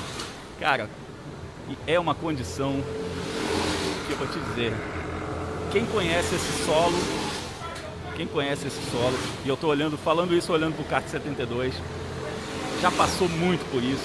Quem já treinou muito. Entendi o que você quer falar. Rubinho, Entendi, rapaz. Entendi o que você Rubinho. quer falar. Tô- Estamos aqui com a presença do Felipe Jafone, que é o Quase não falou na transmissão até Quase agora. não falou na transmissão. Eu tô falando aqui, Felipe, que o Rubinho é um cara que é criado aqui no muro do, do cartódromo, praticamente. Ele, ele já andou nesse tipo de condição, de chover ou secou, etc., milhares de quilômetros, né? Você também passou um pouco por isso, né? Passei, é. Sabe que eu lembro, vendo o Rubinho agora na, na tela, eu lembro quando eu era júnior, era na época que chamava júnior menor, ele era graduado. E eu vi ele saindo numa condição assim, e ele de pneu ah, de seco, ah, tava uma condição úmida, mas daí na, na onde estava seco ele esquentava pneu na corrida. Eu falei, mas que esse cara é louco? Aí depois que fui entender, você é moleque, ele, ele tava aproveitando a parte quente, a parte seca da pista para pôr temperatura nos pneus, para entrar na parte úmida com o pneu mais aquecido. Eu fui saber isso depois que eu perguntei para ele, mas para mim eu lembro muito bem dessa nessa lembrança aí, imagina, tô falando isso aí, ah, dá até medo de falar, uns 30 anos Ah, não atrás, tinha né, 500 milhas 32. ainda, né? Ainda não tinha 500 Não tinha milhas. 500 milhas, tava longe ainda. Mas essa diferençazinha de idade aí que vocês têm, que é pouca, né? Mas existe uma diferençazinha de idade aí, são uns três anos, por aí mais ou menos, dois, três anos, né? E vocês eram de categoria diferente, você deve ter olhado esse cara mais experiente e pego essa manha e falado, ah, vou usar isso daí. Que tipo de coisa vocês, enquanto moleques, né, competindo, trocavam de informação nessa época? Então, a gente quando é, é moleque assim, a gente vê muito, né? A gente, eu ia muito pra pista, aqui no- nessa pista aqui, eu ia pra grama, ia pra. Quem que são os bons? Categoria graduado A. Você quer ver como eles fazem. Mesmo agora aqui, eu não andei, eu não, eu não tava andando na chuva. Aliás, não andei na chuva. Eu tava de olho lá, falei, pô, qual é o traçado ideal? Né? Porque a chuva ela é meio traiçoeira. Às vezes você acha que o traçado ideal é aquele cortando a borracha, mas numa pista como essa agora, que não existe mais borracha, que já, né, que já saiu desde ontem, é o traçado de seco. Então, assim, é olhar, né? E, e- e o bacana é isso aí, da molecadinha, sempre olhando os mais experientes para tentar aprender, porque Muitos não falam, né, Grum? Eu sei bem. Esconde o jogo, então isso aí no visual mesmo. Agora interessante que é o seguinte, eu me Isso é igual a história da Libra, né? É. Perguntei para uns 15 já. Que ah, quando vocês. Ah, 13, 15, 18, 20, 21. Até dentro do box da mesma equipe Vocês também não sabem. né? Então, cada um quer esconder, né? Quando acha um pulo do gato ali, é, esconde mesmo. Pois é, eu tô vindo aí de 11 participações seguidas nas 500 milhas de kart, esse ano eu não tô correndo aqui, mas cara, uma coisa que eu sempre falo com as pessoas é o seguinte, nenhuma explicação teórica me passa o que que é viver lá dentro vendo vocês fazendo. Porque assim, até olhando de fora é diferente de olhando de dentro. Eu sigo um cara como você, como o Rubinho, um cara desses aí, eu vejo o jeito de contornar uma curva, faz exatamente isso que você descreveu, você fala, ah, cara, passar por isso é um negócio muito louco. Eu imagino a molecada também, né, menos experiente, os kartistas, etc., vendo esses grandes ídolos que competem nas 500 milhas também, gera uma troca de conhecimento de gerações, né? Gera bastante. Sabe o que é engraçado? Que eu, eu, eu, eu tenho andado muito pouco, pelo incrível que pareça, eu ando muito pouco de kart, muito menos que o Rubinho, muito menos que meus filhos, obviamente. Você nem é o cara ocupado, né? É, não, é porque acaba que eu trabalho muito com isso, o cartódromo está na minha frente todo dia, eu acabo não andando. E quando eu comecei a treinar para a prova aqui, eu sei aonde tem que passar, eu sei aonde, mas não, não acompanha. Parece que assim, a cabeça quer te mandar, mas o músculo não vai. E eu sei que eu estou errando. E, e é muito louco, que é hora de voo, é uma, uma- uma- é, vem uma memória muscular que a gente chama, que ela vem automático. Só que você precisa andar, precisa voltar. É a prática. Parou, realmente, se você perde o ritmo. Não importa ah, se já andou muito ou não. Se ficou muito tempo parado, complica. Isso, vale para qualquer profissão, né? Você pode ter um talento, ter um dom, mas a prática, o treino, o desenvolvimento desse dom é que é a chave do sucesso. Exatamente. A prática é tudo, né? Acho que a galera, você pega o Rubinho, estava andando com os filhos semana passada em Orlando, tá corre- correram em Orlando na Rotax semana passada, tá andando aqui e embarcam na segunda ou terça-feira para correr de novo de kart nos Estados Unidos. Quer dizer, eles estão num ritmo muito acelerado, ah, assim como meus filhos estão andando bastante de kart, então eles ficam um passo à frente mesmo. Eu estava tomando pelo menos uns dois, três décimos ali, ah, que parece pouco, mas que, pô, você fica chateado, né? Que você fala, pô, eu sei aonde é que é e você não acompanha. Talvez agora, quando eu der uma mandada de uma hora seguida, que eu não consegui ainda, eu vou me achar. pois é, agora é difícil realmente acompanhar o ritmo do Rubinho. Eu não estou falando da velocidade, não. Estou falando desse ritmo que você mencionou, de andar. Antes de vir pra cá, andar aqui, viajar para Orlando para andar lá. Cara, esse homem vai fazer 50 anos daqui a poucos meses. Esse cara não cansa, não? né, o Rubinho é um caso à parte, né? Assim, é a, a vontade que ele tem, a paixão que ele tem, Tem é muito amor envolvido na É, conversa. É diferente, assim, eu não, eu não conheço. Você pegar, talvez o Schumacher era um cara que gostava muito, né, de andar, ou era kart, ou era moto, ou era... Mas o Rubinho chama muita atenção, não só a minha, de todo mundo assim, porque tem muita gente que continua andando, mas aquela vontade, anda por andar, porque tem experiência, mas não é aquela paixão mais, né? E o Rubinho não, ele não é um cara que não se importa de andar lá atrás. Você vê que ele, ele toma pau porque o equipamento não tá bom, ele trabalha, é, não, sabe, não se desgasta com isso. Um cara que já andou, né, já fez tudo que fez. Então é, é muito difícil você achar uma pessoa desse nível. Você pega todo mundo que já passou pela condição dele, são pouquíssimos os que andam é, né, com, a- com essa vontade que ele tem. A gente está vendo ele na pista, está na posição 39, ele está na posição 39 agora na pista. Se eu não estou enganado, teve um problema na hora que o Fefo estava na pista, teve um problema com o kart. Eles estão na posição de 39, a gente está vendo a, a Então, volta toda do Rubinho. Eles já fizeram a parada de 15 minutos. A vida dele complicou já para essa corrida. Quebrou o chassi, dificilmente eles vão disputar agora a vitória, porque eu precisaria ver a parada. Eu vou entrar aqui, eu vou dar uma olhada. Ele está em que lugar? Na 39. É, eu vou dar uma olhada para ver o, ah, quanto que ele 39ª perdeu naquela parada dele. Mas é isso que você falou, né? Não diminui a vontade de estar lá, né? Não é porque deu errado que ele vai desanimar da, da corrida, ele vai até o final, né? Isso, isso é o Barrichello. Isso é, é disso que a gente está falando. E Grum, ó, eles fizeram uma parada de 21 minutos. Esquece, eles não ganham mais a corrida. Eles estão fora. Eles perderam 6 minutos, que dá o equivalente aí de 6 voltas, vai, 6 voltas e meia. E muita gente, é, isso da história das 500 milhas, que tem muita chance, os mais famosos, num ponto desse, fala, meu, não dá pra ganhar, vambora, porque já acabou, a gente veio aqui pra tentar ganhar, não der, vambora. Esse cara vai até o final, isso que é diferenciar, é, né, é, é o que ele diferencia do resto, é a, é a vontade, é o amor, mesmo sabendo que não tem chance de ganhar, mas hoje ele tá na pista. E é por isso que todos nós aqui somos imensamente fãs desse cara, né? É isso aí. Valeu, Felipe Valeu. Giafone. Você já foi pra pista, Felipe? Não, né? Você tá Não, fazendo eu ia. agora. pô. é, eu ia entrar, só que o meu kart deu um problema, a gente quebrou a manga e quebrou a estratégia de parada. A gente tem que parar agora para pôr pneu. Então eu vou jogar, mas deixa meus filhos andar que tá bom, deixa, deixa meus filhos andar que tá bom. Não, vou- você, já- você já quase não tem o que fazer aqui, né? É, não, eu vou dar. Mas, mas sabe que é essa hora das 500 milhas, a hora que eu ando, é a hora que eu mais me divirto. É a melhor hora, né, você Felipão? esquece de tudo, aí vai embora. Vou andar, vou fazer uma andada de uma hora e dez, se tudo der certo, e o resto eles vão fazer. Maravilha, a gente vai estar aqui narrando essa sua andada de uma hora e dez aí. Valeu, Felipe Giafone.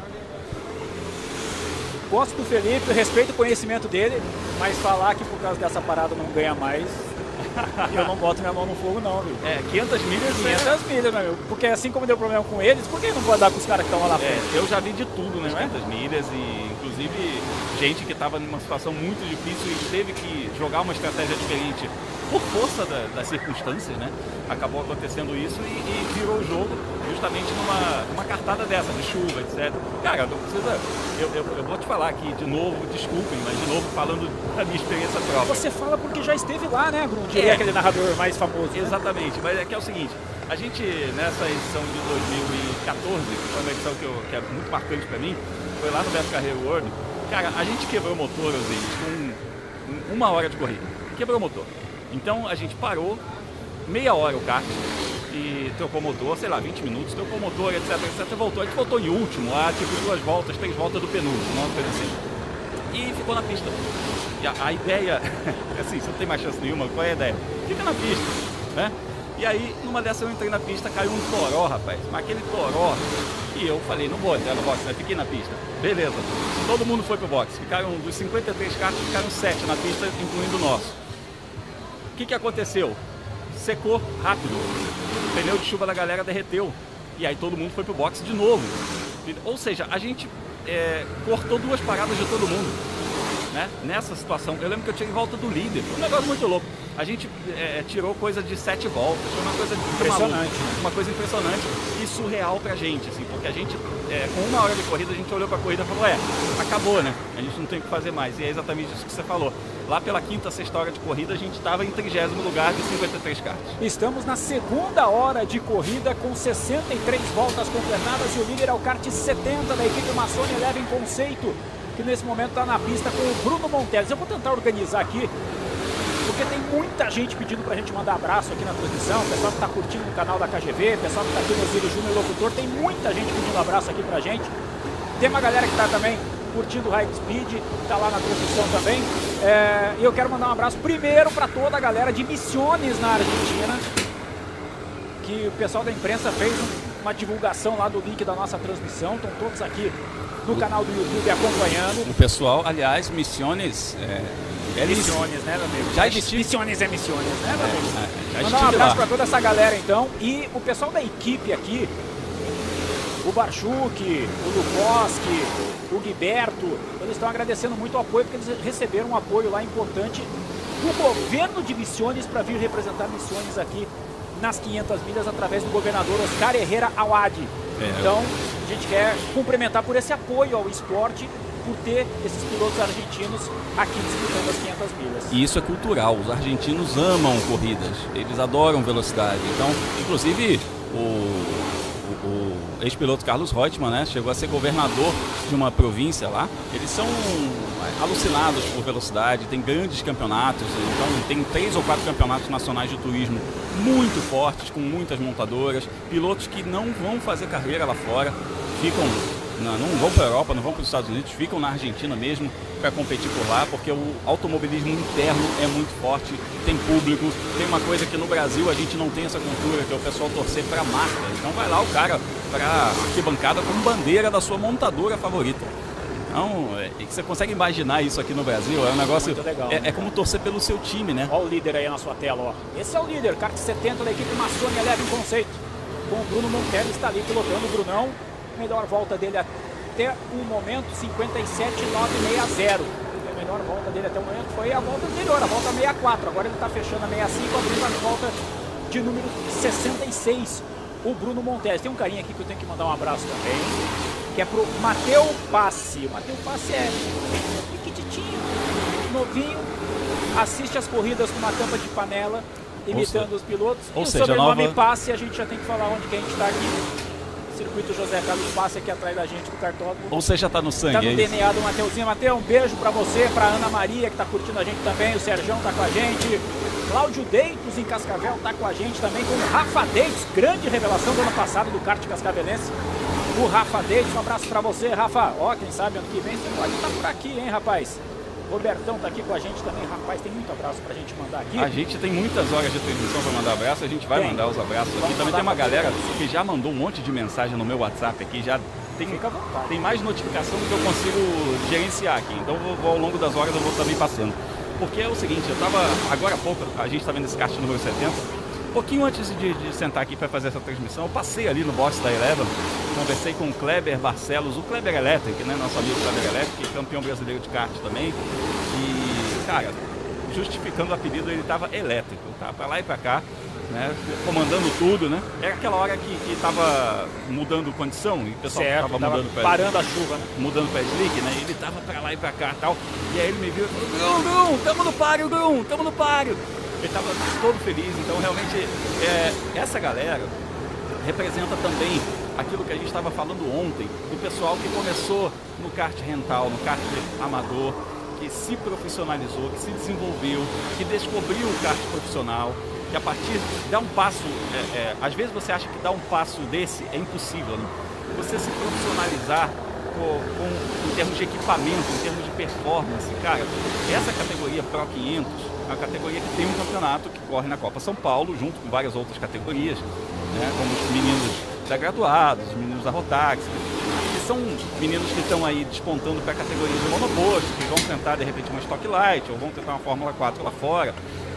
Mas tem essa categoria Pro 500 com esses carros de motores quatro tempos, em que o público-alvo dessa categoria é justamente esse tipo de piloto, que é um piloto que não, que não vai lá para fora, não vai tentar carreira. Ele é um cara que quer se divertir correndo de kart. Esse é o lance.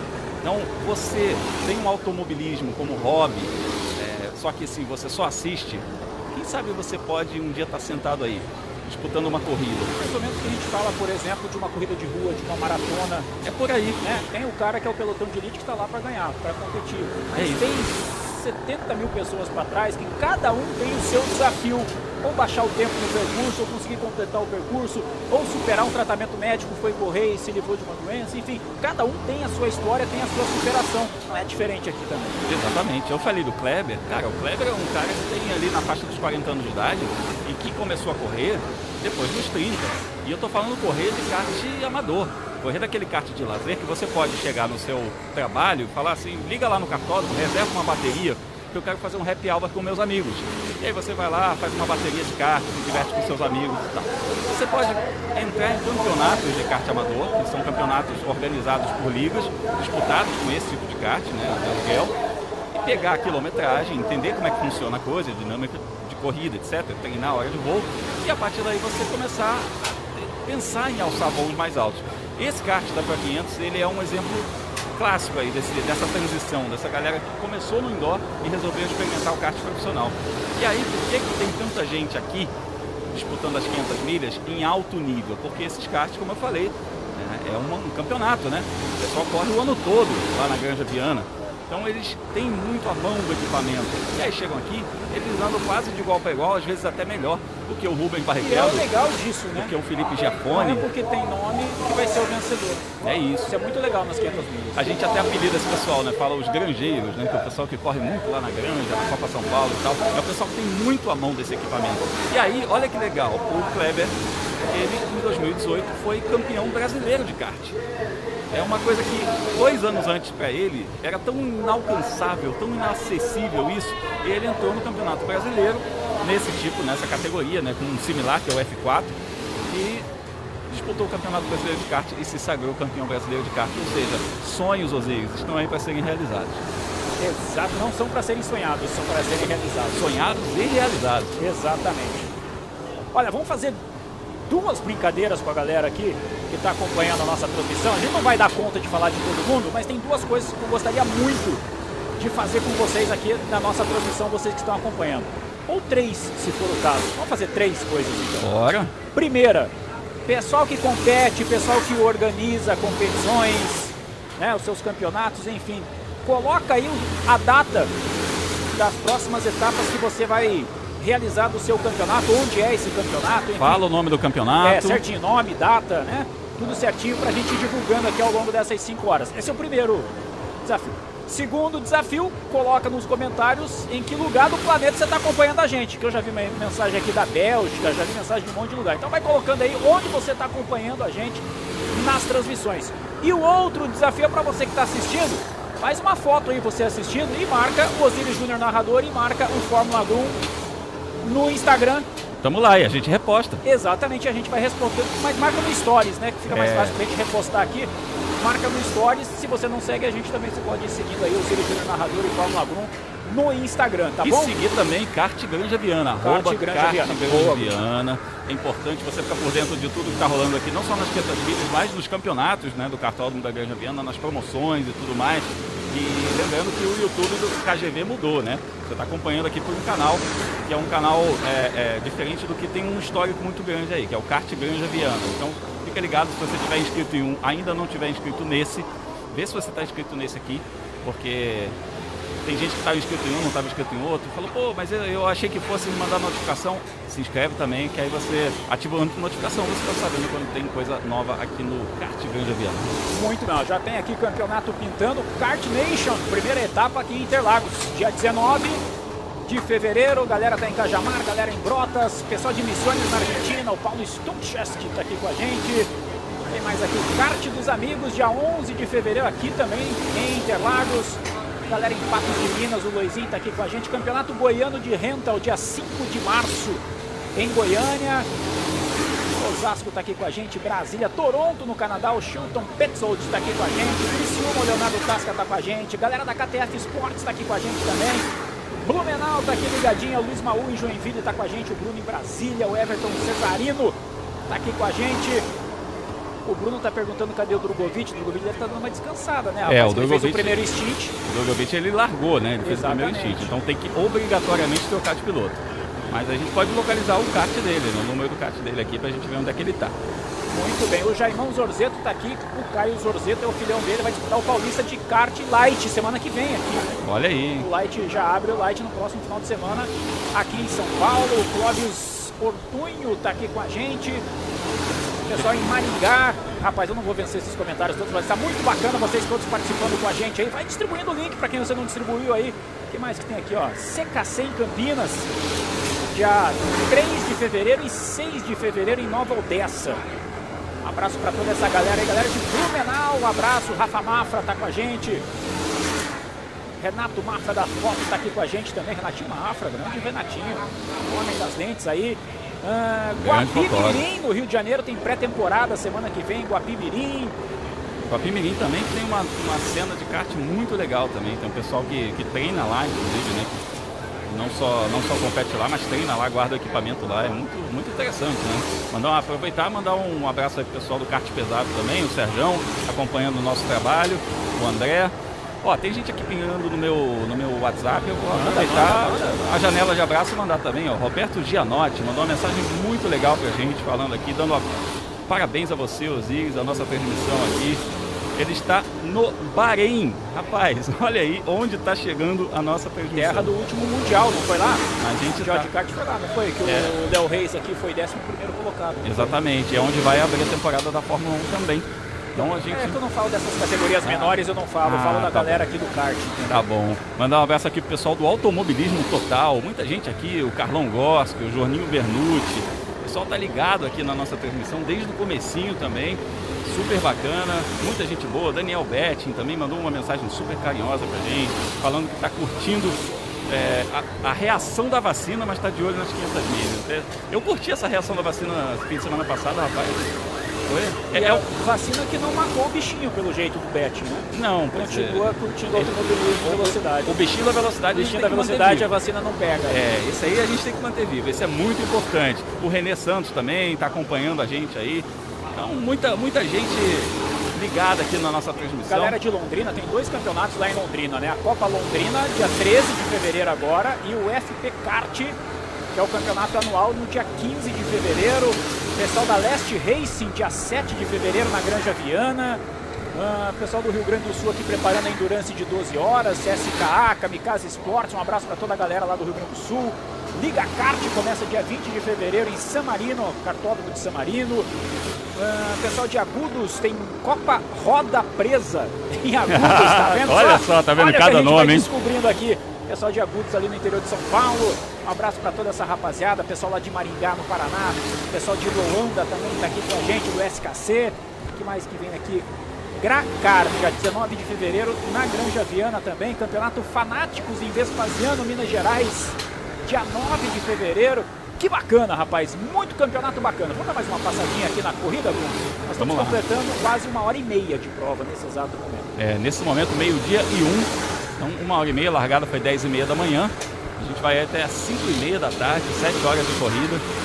É, eu vou dar umas fugidas de vez em quando aqui para dar uma olhada como é que tá o Até pra tempo. trazer alguém, né? Aquela É. velha história, eu combinei com vários pilotos de virem na cabine. Mas na, na hora da adrenalina, a galera. Eu não julgo, né? Exatamente. Gente pessoal- tem que. O pessoal tá lá ligado. Ó, tem um pessoal do grupo Le Mans Bombsat também, que tá acompanhando. É, ficou, ficou naquela. Entre, entre 24 horas de Daytona e 500 milhas de kart. Tem gente aqui dizendo que tá vesgo, porque tá acompanhando duas transmissões ao mesmo tempo, mandando abraços pra gente também. Muito legal. A gente, a gente tá com um público não só do kart, né, mas um público também que acompanha o automobilismo, que acompanha outras categorias. E, e endurance, gente. Endurance é muito legal. Endurance é um recorte da vida.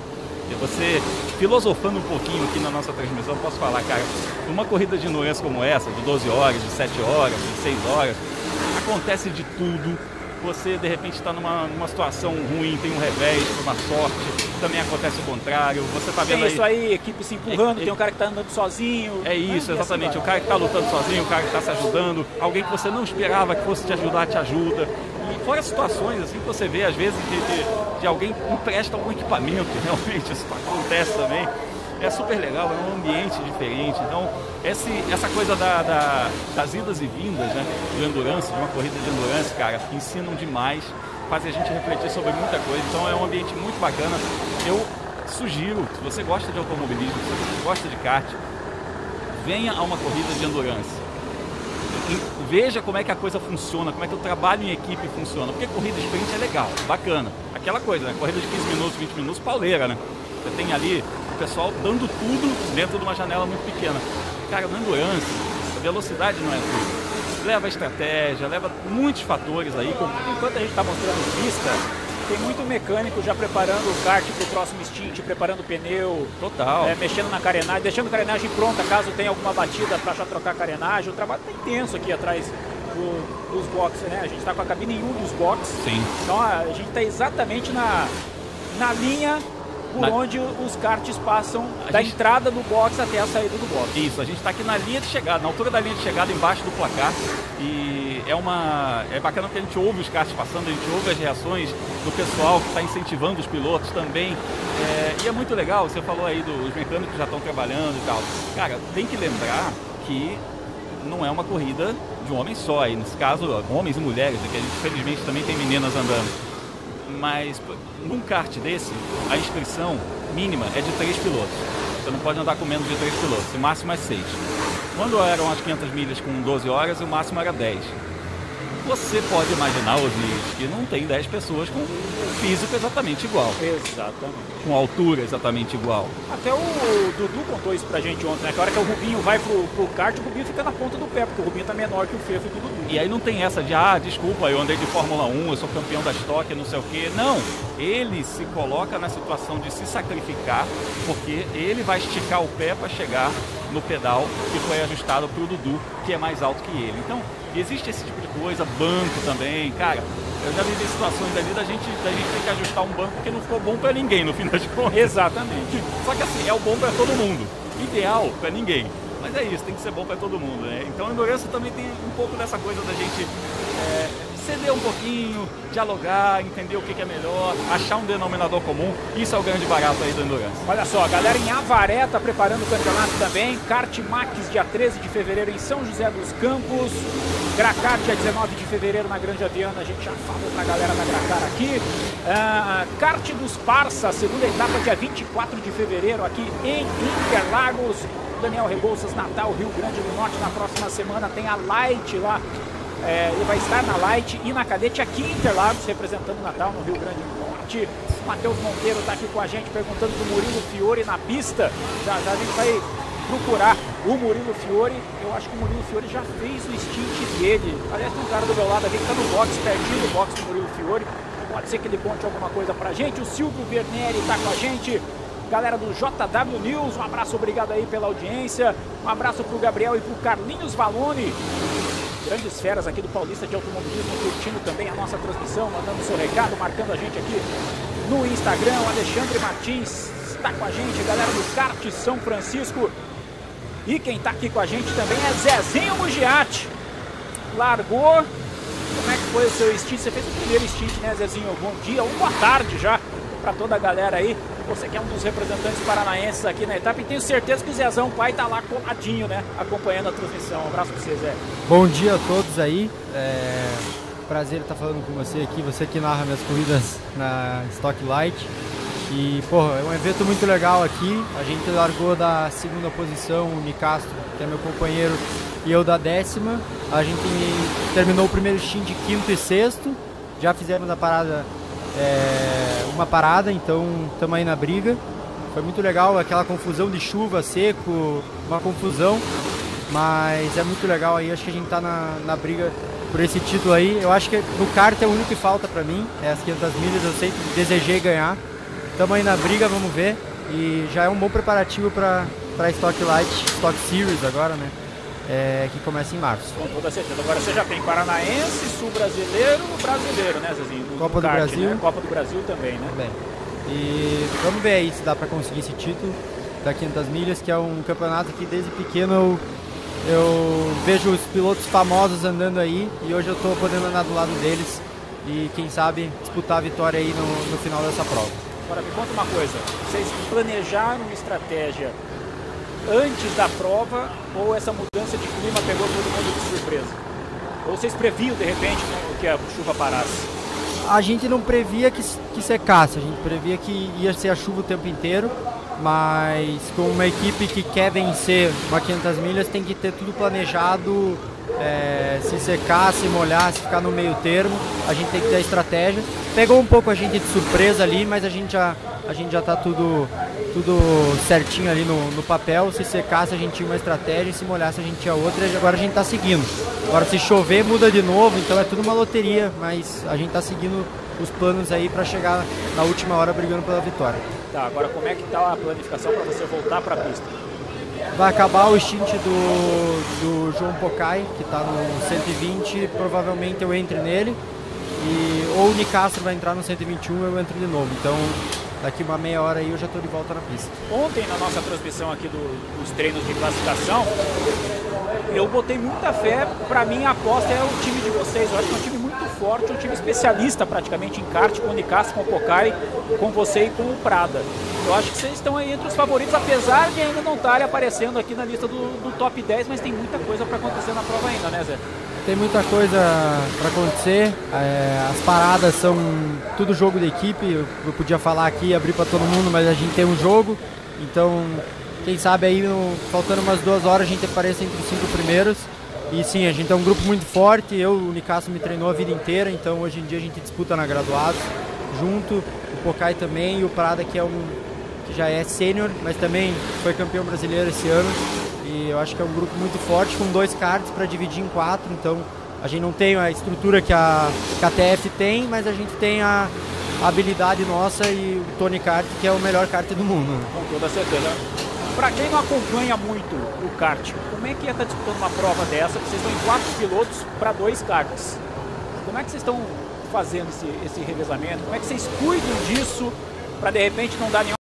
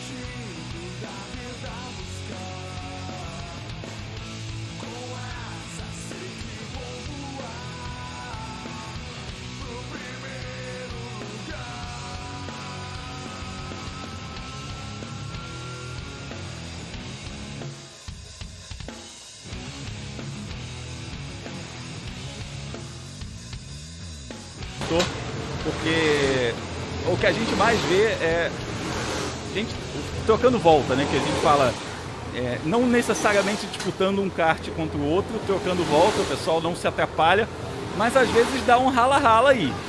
Eu tô pra te falar o seguinte, viu, meu irmão? Caiu a internet no geral. Que legal. Caiu a nossa transmissão. E a do KGV também, vamos ver, parece que tá voltando agora. Vamos ver se volta ou se não volta. E mais, a internet também deu um para aqui. A gente consegue dar uma atualizada para trazer. Mas como eu aprendi, nunca pare de falar mesmo que você não saiba se está no ar, né, Grum? É isso aí. A gente está Se alguém da nossa coordenação. Opa, voltou. A galera já está mandando recado aqui. Essa galera nos comentários é show de roda. Já estão mandando recado aqui que voltou. Voltou, felizmente, porque estávamos falando desses pegas aí. A gente tá falando dessa galera que está se batendo aí.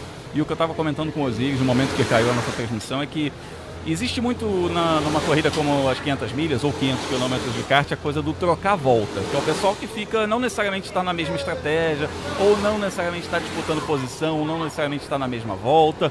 Então o pessoal fica olhando muito para trás, vendo se é um concorrente direto ou não, se vale a pena defender a posição ali ou não, ou se vale a pena deixar passar para tirar a volta também, tem isso.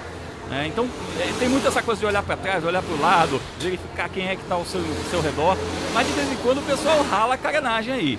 A carenagem sai bonitinha, a pintura sai bonita, né, do box, quando vai lá pro grid e tal. Quando vem para a primeira parada já tá cheio de marca de pneu, já tá com aquele raladinho. No fim da corrida, rapaz, você às vezes não sabe nem qual é a cor da carenagem mais, de tanto que ralou.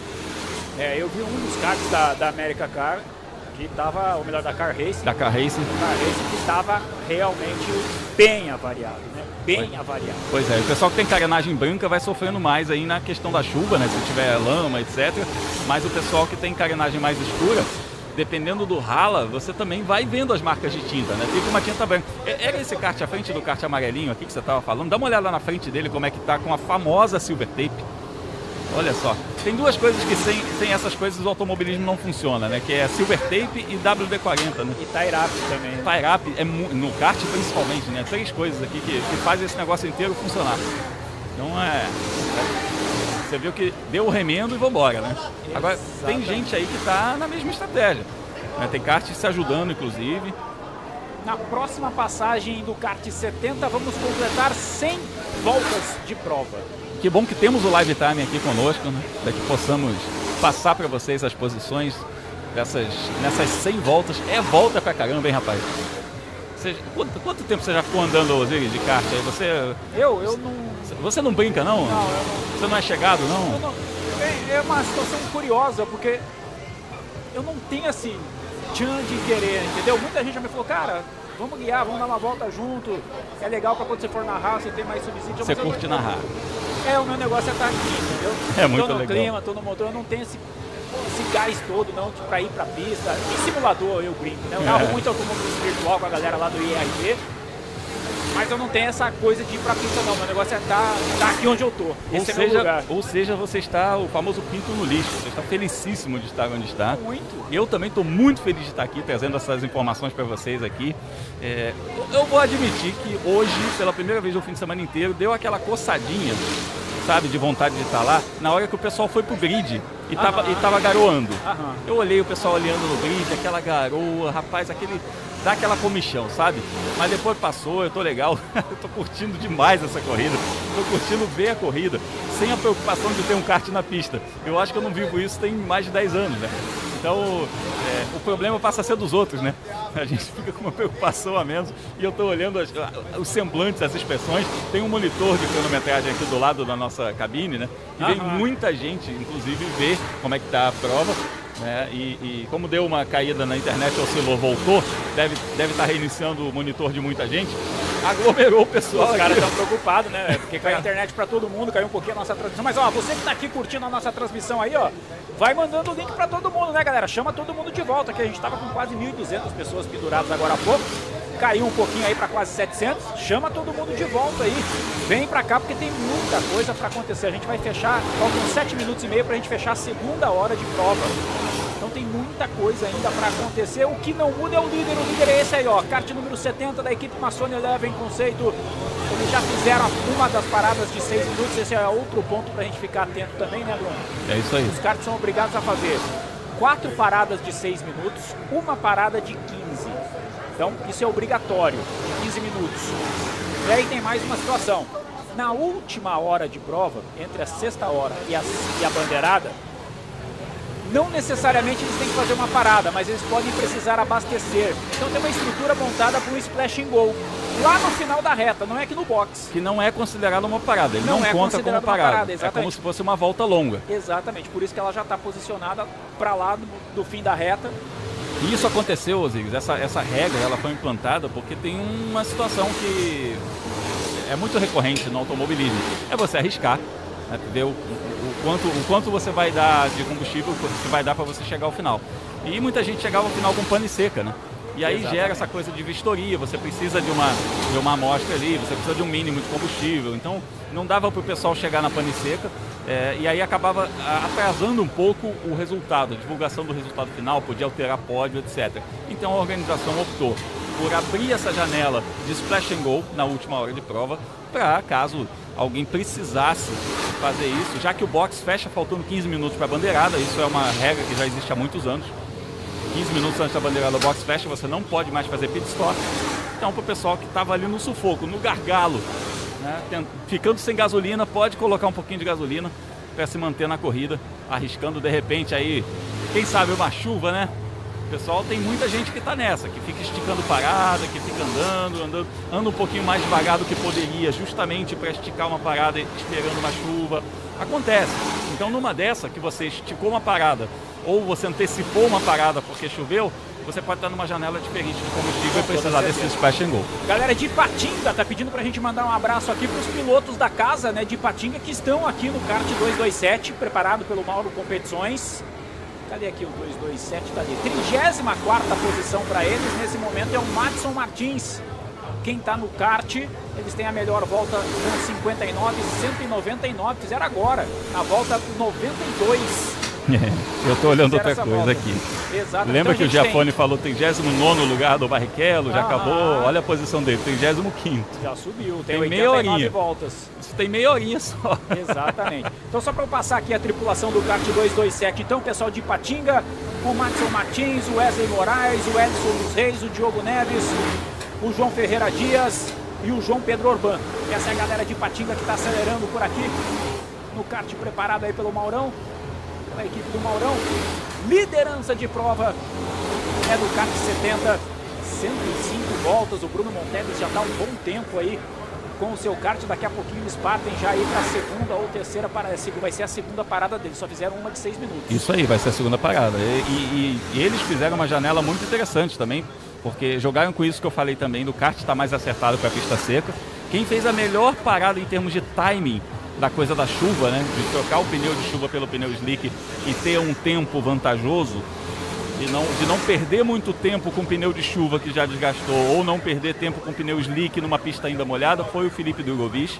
O Celso Miranda me passou isso aí quando a gente fez a nossa troca aí de, Nosso pit stop. nosso pit stop de narrador e comentarista, o Celso Miranda falou assim, olha, o, o, o pulo do gato foi realmente o Drogovic, foi a melhor leitura de corrida. E foi uma leitura interessante também já ontem, quando ele percebeu que ele andaria melhor sozinho. Então ele deixou o pessoal lá que se empurrava, que andava em parzinho para fazer o qualify, e ele fez a volta, a volta rápida dele sozinho, pensando inclusive no top qualify em que é a volta lançada. Então ele se deu bem nessa também, jogou uma estratégia muito boa. Agora vamos ver, né? Se esse, se esse kart que largou na pole com o Felipe Drogovic está nesse páreo pela vitória, vamos dar uma olhada aqui na nossa, na nossa cronometragem para ver como é que está a situação dele, porque chegou chegando o Felipe Drogovic, é uma equipe muito forte, é uma equipe que está em busca da sua quarta vitória nas 500 milhas, está com uma estrutura muito grande, com 12 karts, inclusive nesse ano com o Barrichello, com o Giafone. Chegaram, como disse o Rei, chegaram os Galácticos. Aliás, tem dois karts familiares, né? O Felipe com o Tito e com o Nicolas, o Rubinho com o Fefo e com o Dudu. É isso aí, os, os primos estão correndo, estão correndo vi- vizinhos ali, né? Dentro do mesmo box, né? inscritos- cada um está inscrito em dois karts também. né? Isso, A gente tem exatamente. muito disso aqui, mesmo grupo de pilotos inscritos em dois karts. Isso, cada piloto pode estar inscrito em até dois karts. Cada kart tem de 3 a 6 pilotos inscritos. Isso aí a equipe determina quantos pilotos ela quer inscrever num kart. Geralmente, inscrevem-se mais pilotos nos karts para dar uma maleabilidade na estratégia. Então você precisa colocar alguém para empurrar o outro, você precisa colocar, pô, o kart do Rubinho, por exemplo, que, que deu problema. É, ele está inscrito no outro kart, joga a estratégia vencedora para esse outro kart, que de repente seria o kart que ia empurrar. Então tem muito isso também, as equipes jogam muito com isso, por isso que elas colocam o, grupos de até seis pilotos no, no, nos seus karts, embora o ideal, o ideal para esse pessoal que quer vencer a corrida seja três pilotos. Tá? Três a quatro pilotos, o pessoal que está na estratégia de vencer a corrida, andar rápido, tem um pace, um ritmo parecido, tem um shape parecido, tudo isso que a gente falou lá no início conta. Então, é, o Rubinho a gente está vendo aí, não teve sorte hoje com esse, com esse problema no equipamento dele, mas ele é um cara que já, já passou por estruturas também que se mostraram muito vencedoras e agora está numa estrutura que é a estrutura do Reis, da Car Racing, que vem aí de três vitórias desde 2016. Exato. Se uniu ao Rubinho, que é dono de 10 vitórias nas 500 milhas de kart.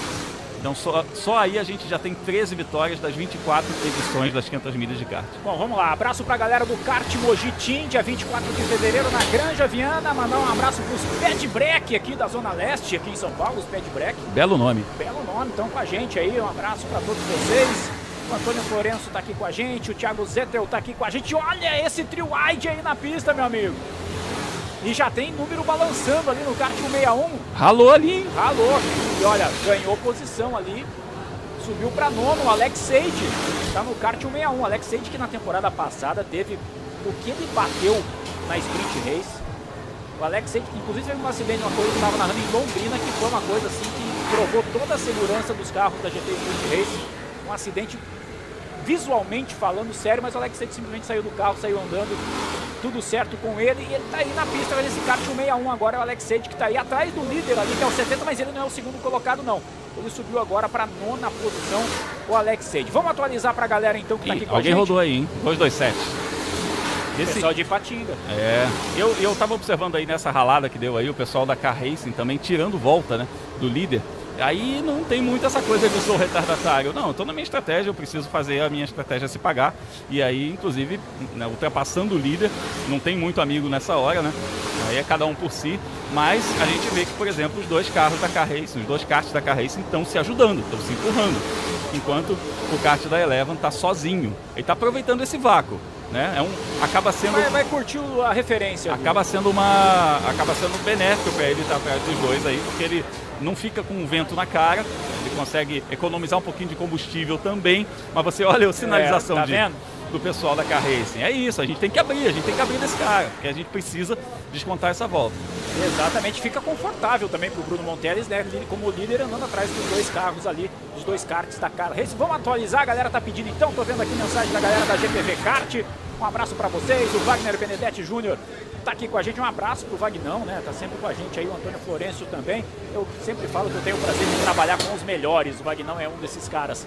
Vamos lá, atualizando para vocês aí, liderança com 110 voltas completadas para Bruno Monteles, kart 70. Ele já fez a parada de 6 minutos, uma parada de 6. Segunda posição com o kart 118 da Sabiá Racing, que está com o André Rosário. Também já fez uma parada de 6 minutos. Terceira posição para NFS Racing, kart numeral 2, está ali com o Nelson Neto na pista agora, já fez a parada de 6 também, uma das paradas. Galera do kart 77 da Trifásica Electric com o Patrick Silvério na pista agora. Já fizeram a parada de um minuto. Assumindo a quinta posição agora a Spartans ULV com o Ítalo Silveira na pista. Já fizeram também a parada de seis minutos. Galera da Mercury na sexta posição. Não, galera da Mercury parou agora. Kart 731, Betinho Veículos passando aí para sexta posição com o Giuseppe Corsi na pilotagem, fazendo a, a parada de 6 minutos, já também é o sexto colocado. Sétima posição com o 925, que está com o Bruno Suter na pista, já fez a parada de 6 minutos. Ah, pessoal da Mercury vai aparecendo aqui na oitava posição agora com o Marcelo Yasuo, também com a parada de 6. O 21 da Iveco Usual que está na pista agora com o Rafa Bate, também já fez a sua parada de 6 minutos. Uma parada só, lembrando que são quatro paradas de 6, uma parada de 15 minutos. No total eu estou vendo aqui paradas de 15 minutos do, do kart 293 da Car Racing, que nesse momento está com o Nicolas Giafone. O 301 também da Car Racing com o Zé Oliveira. O 85 que está na pista agora com o Enzo Bortoleto. Enzo Bortoleto, que, Que é largou na o do Drogovic, né? Exatamente, é o Drogovic. que largou na pole na Não vigésima. fizeram a de 6, mas já fizeram a de 15. E o 74 com o Denis Navarro na pista agora, que é também da Nutriex Car Racing, já fez uma parada de 15 minutos. E aí é bom pra gente explicar, né? O pessoal tava vendo o Drogovic lá, largou na pole, liderando a corrida e tal. De repente, esse kart sumiu, desapareceu ali das primeiras posições. Mas não desapareceu da briga pela vitória. A gente demorou até para localizar ele aqui, porque está na 22 posição, está fora até da primeira página da, da- da cronometragem, porque eles já fizeram a parada de 15 minutos. Todos os, é, todos os karters precisam fazer um número determinado de paradas, né? uma parada de 15 minutos e quatro paradas de 6 minutos ao longo dessas 7 horas de corrida. Então o que, que eles optaram? Eles já na primeira parada, eles já mataram essa parada de 15, já provavelmente identificaram alguma coisa que levaria mais tempo do que 6 minutos e aí já fizeram essa parada obrigatória de 15 minutos. Um lado bom é o seguinte, estão na briga pela vitória e ninguém está olhando. Então é um kart que o pessoal não vai ficar marcando muito, pelo menos não visualmente. O lado ruim é o seguinte, se der outro problema que venha a necessitar uma parada maior do que 6 minutos, aí vai ser perda de tempo de fato no pit stop. Muito bem, galera da Zettel Preparações, todos os mecânicos estão ligadinhos aí, curtindo a transmissão também, estão trabalhando. Um abraço para toda essa galera, a galera da Sanremo Kart está aqui com a gente. Quem mais que tá aqui, rapaz? O Marcelo Avelar havia colocado aqui uma transmissão no campeonato, uma carta de campeonato, mas o Marcelo apagou a mensagem. Já já ele coloca de novo aqui pra gente atualizar os campeonatos, quem tá realizando os campeonatos aí, Brasil afora, pra gente ir informando aqui todos esses campeonatos. Olha aí, o pessoal se sinalizando aí, né? Um kart da, um kart da Car Racing também com o líder, que é o Bruno Monteles da, da equipe Massone, do kart 70. O pessoal tá trocando gestos aí, de repente para se empurrar ou para chegar no- nos karts da frente. E o pessoal, os dois karts que a gente falou da Car Racing que tinham descontado essa volta, conseguiram estilingar um pouquinho. Mas tem outro kart aí no encalço do kart 70. E a gente já vê inclusive na mesma imagem, olha, lá, olha, olha como é que ele sinaliza pro box, né? Ele já fala que, que- que provavelmente eles estão se falando, porque não tem rádio, lembrando tem que não tem rádio, né? provavelmente eles estão se falando a respeito de estratégia de parada, sinalizando alguma coisa, né? de quanto que falta para parar, se ele quer parar agora ou não, tem tudo isso também. E a gente vê quase na mesma imagem aí o kart do Rubens Barrichello, tá ali, né? tá vendo ali, ó, o 72, com o Rubinho guiando. Atrás dele o kart 120, que é o kart também é um kart muito forte. Que tá com o João Pocai agora na Tá pista. com o João Pocai, é um kart que largou na segunda posição com o André Nicastro, que já venceu essa prova em 2018. Então é um time muito forte também. É, então quer dizer, só tem gente boa. Esse kart aí tá na 24 posição, esse kart 120.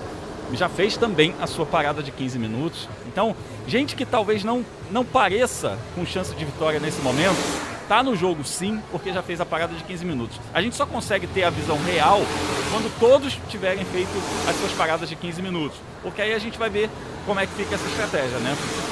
Exatamente, a gente tá de olho. Marcelo Torrão tá aqui com a gente, tá curtindo o Covidão, Marcelão Torrão. Marcelão também tá numa temporada que eu vou falar uma coisa, viu? Não é? Mas ó, melhor, melhor 500 milhas de kart do que BBB, ô Torrão. Exatamente. Eu sei que você tá maratonando o BBB aí, deu uma chance pra gente. Muito obrigado aí, viu, pela, pelo prestígio. Marcelo Avelar recolocou o comentário aqui dele com a data, né? Copa F Racers, dia 19 de fevereiro em Paulínia. Tá com a gente aqui também. Quem mais aqui? GPV Kart já informando aqui, pessoal de Londrina. A gente já falou dos campeonatos de Londrina aqui, dia 13 de fevereiro. A Copa Londrina e a FP Kart no dia 15. Wesley Piva tá sempre com a gente aqui. Wesley Piva já tem o seu olhar mais técnico de estratégia. Já está falando pra gente aqui nos comentários que descontando as paradas, os dois karts da Cara Racing, o 293 e o 301, são líderes se for para fazer a compensação de tempo. É, tá vendo? Olha aí. E aí, E o né? pessoal perguntou também quais- quantos karts já abandonaram. Para mim aqui não aparece abandono ainda. Opa! Aparece o Ralou apare- ali. aparece karts com menos voltas, né? É. Então a gente tem aí o kart 302 da Spartans com 92 voltas, o kart 8 da V11 a Buíça com 95 voltas, o 280 da RKC com 96, mas eles estão na pista, tá piscando aqui a hora que eles passam o completo volta, tá piscando. Então aparece pra gente aqui os mesmos 41 karts na pista, ninguém abandonou ainda. Agora, Osiris, olha que interessante essa conta aí, né? A gente está contando o tempo, né? Eles estão na briga, considerando o tempo. Mas a gente está falando de um tempo de volta de pista seca. E aí, digamos que choveu, o tempo de volta é um pouco mais alto. Tudo isso influencia na estratégia, né? Então, de repente, também, é, quem fez essas paradas, quem antecipou essas paradas, também está pensando nisso. Se cair água e o cara fizer a parada agora, por mais que sejam seis minutos, ele vai ter vantagem de pelo menos uma volta Sim. em relação ao cara que fez a parada na pista seca. Exatamente, porque a parada, a, a pista molhada aí, digamos uma chuva moderada para forte, o cara vai andar na faixa de 1,10, 1,12, talvez, talvez uns 1,8 a 1,12, dependendo da variação da intensidade da chuva. Agora, o pessoal está andando aqui, vamos pegar a volta mais recente do líder, 57,7. É, melhor volta da corrida no seco foi 57,4. Então significa que é, alguns segundos aí podem fazer a diferença caso venha chover novamente. Quando você era moleque, você usava conga, bamba ou quichute? Quichute, amarrado no tornozelo. Então se prepara porque vem aí a Copa Quichute 2022, dia 24 de fevereiro em San Marino, Paulínia. A segunda etapa é a etapa 3, dia 24 de março em Nova Odessa. Copa Quichute de kart, viu, Bruno? Legal, já andei em Nova Odessa. Eu andei num evento chamado Red Bull Kart Fight, que é um grande campeonato de kart de, de kart amador, né? Ele é o melhor piloto de kart amador do Brasil. Eu não competi nessa prova especificamente, eu fiz uma corrida da imprensa, né? Pessoal, lá em 2012, em Nova Odessa. Muito bacana a pista, muitas opções de traçado. Meio Paul Ricard, sabe? Quando você vê trocentas, você olha um negócio, tem um cone, você não sabe se você vai virar para um lado ou para outro, tem muita opção de traçado. É uma pista muito bacana também. Eu quero aproveitar a temporada de abraço. Vamos lá. Ó, já que eu posso mandar abraço também, né? tem um pessoal aqui que eu quero Quero mandar um abraço especial para o pessoal do Fórum Fórmula Grum, que é o, do meu grupo de WhatsApp lá, que é a galera que troca muita ideia, fala sobre Fórmula 1, sobre endurance, sobre brasileiros no exterior, sobre kart. O pessoal tá ligado na gente, eles estão acompanhando aí a transmissão, mandar um abraço para todo mundo. Mandar um abraço também pro pessoal do Kart Riders, que é o grupo de kart amador lá do Rio de Janeiro, onde eu comecei a andar de kart. Então eu andei aí entre 2004 e 2007 nesse grupo. Depois eu me mudei para São Paulo, passei a andar aqui no nosso campeonato dos jornalistas, a FIAC, um campeonato de, de kart amador da galera da imprensa. Opa! Epa, epa, off-road! É ou não é? Eu acho que é o Rodrigo Baroni, deixa eu é, o, Parece, pelo, pelo capacete parece. Rapaz, foi longe aí, hein? Foi longe, foi lá na barreira de pneus. Aí não, não é o Baroni não, rapaz. Tô que... achando que é o, ja, o, o Jafuninho. Que é pancada. Se não for o Nicolas, é o Tito. Acho que é, é, o Nicolas. Eu acho que é o Nicolas. Eu acho que é o Nicolas, olha aí. Tá aí, ó, Nicolas Jafone. Isso tá aí. No macacão, Nicolas Cara, Jafone. Que... Deve ter soltado uma roda, alguma coisa desse tipo, porque é muito estranho onde ele foi parar. E parar forte, né? É? Tipo, sem conseguir segurar o kart. Vamos Nossa. ver? Vai ter a imagem recuperada pra gente? Vamos ver, vamos ver. Vamos ver aí com a galera da BT Produção. Olha, saiu direto, pegou na. Ah, meu amigo. Não, na... é. Pegou momento... na poça d'água e foi pra grama que não segura a gente, nunca mais, né? A gente não sabe o que levou ele pra grama. Mas no momento que ele entra na grama, vira um sabonete na banheira. É aquela brincadeira de criança, né? A lona com sabão. É isso, é embora. isso. E não tem controle mesmo. Não adianta você frear, você acelerar, não importa o que você faça, vai. A, a, a, o embalo vai levando, né? Então... Até porque estão com o pneu slick, né? Vai é. acelerar na grama molhada, não vai resolver absolutamente nada. O Nicolas está lá ver se o pessoal consegue, de repente, fazer o resgate e trazer o kart de Caramba, volta. Caramba, que lugar ruim para bater, viu? Olha. Agora, a gente só precisa identificar, Bruno, eu vou tentar buscar aqui na cronometragem, qual é o kart do Nicolas nesse momento, porque ele está é. escrito em dois. Ele está aqui, ó, tô tá identificando, aí, kart 71. número 71. Kart 71, portanto, do Nicolas, era o 19 colocado até agora há pouquinho. Que pecado, hein? E Rapaz. já foi lá para a barreira de pneus. Agora é entender que olha, é um piloto que está, um piloto em plena atividade, que está aí fazendo a sua transição para os campeonatos de monopostos, inclusive. Ou seja, é um kartista que está andando em alto nível nesse momento da carreira. É, não é não, é um cara como a gente fala de um cara semi-profissional, é um cara que é um profissional do negócio. Então deve ter havido algum problema mecânico, alguma coisa que levou ele a sair da pista, mas saiu num ponto muito complicado. Esse ponto, Osiris, é, é de difícil acesso para o pessoal do resgate, o pessoal mecânico, porque você tem que cruzar a pista duas vezes. Então significa que você tem que esperar o pelotão passar, é complexo. E aí na volta também, você coloca Tem o kart que no levar o famoso carrinho lá para Tem que levar o cavalete, cima, né? coloca o kart no cavalete, aí é a mesma coisa, tem que atravessar a pista duas vezes, ou seja, ele vai perder no barato uns 10 minutos aí, só no resgate do kart. Com toda certeza. Já que você falou de piloto de qualidade, deixa eu mandar um abraço aqui também pro Rafa Câmara, né? Rafa Câmara, super cara aí no kart brasileiro. Isso é do ramo, hein? É, exatamente, que fez a estreia esse fim de semana na, pela equipe Prema, na F4 dos Emirados Árabes e ficou com a terceira posição na última corrida, foi pro pódio aí. É isso. O Rafa Câmara lá, os mecânicos já vão, um dos mecânicos chegou, será que vai sair daí mesmo, o Ah, se ele conseguir fazer o kart funcionar, ó, tá ele tá dando uma olhada no acelerador, se não é o cabo do acelerador. Já me aconteceu uma vez de, de- de o, o acelerador travar. Isso é uma coisa muito ruim, porque você não tem o que fazer. O, o motor continua com giro alto. Se ele conseguiu resolver, ah lá, ele voltou para a pista sem precisar levar o cavalete. Mas vai sentir o kart, vai entender o que está acontecendo.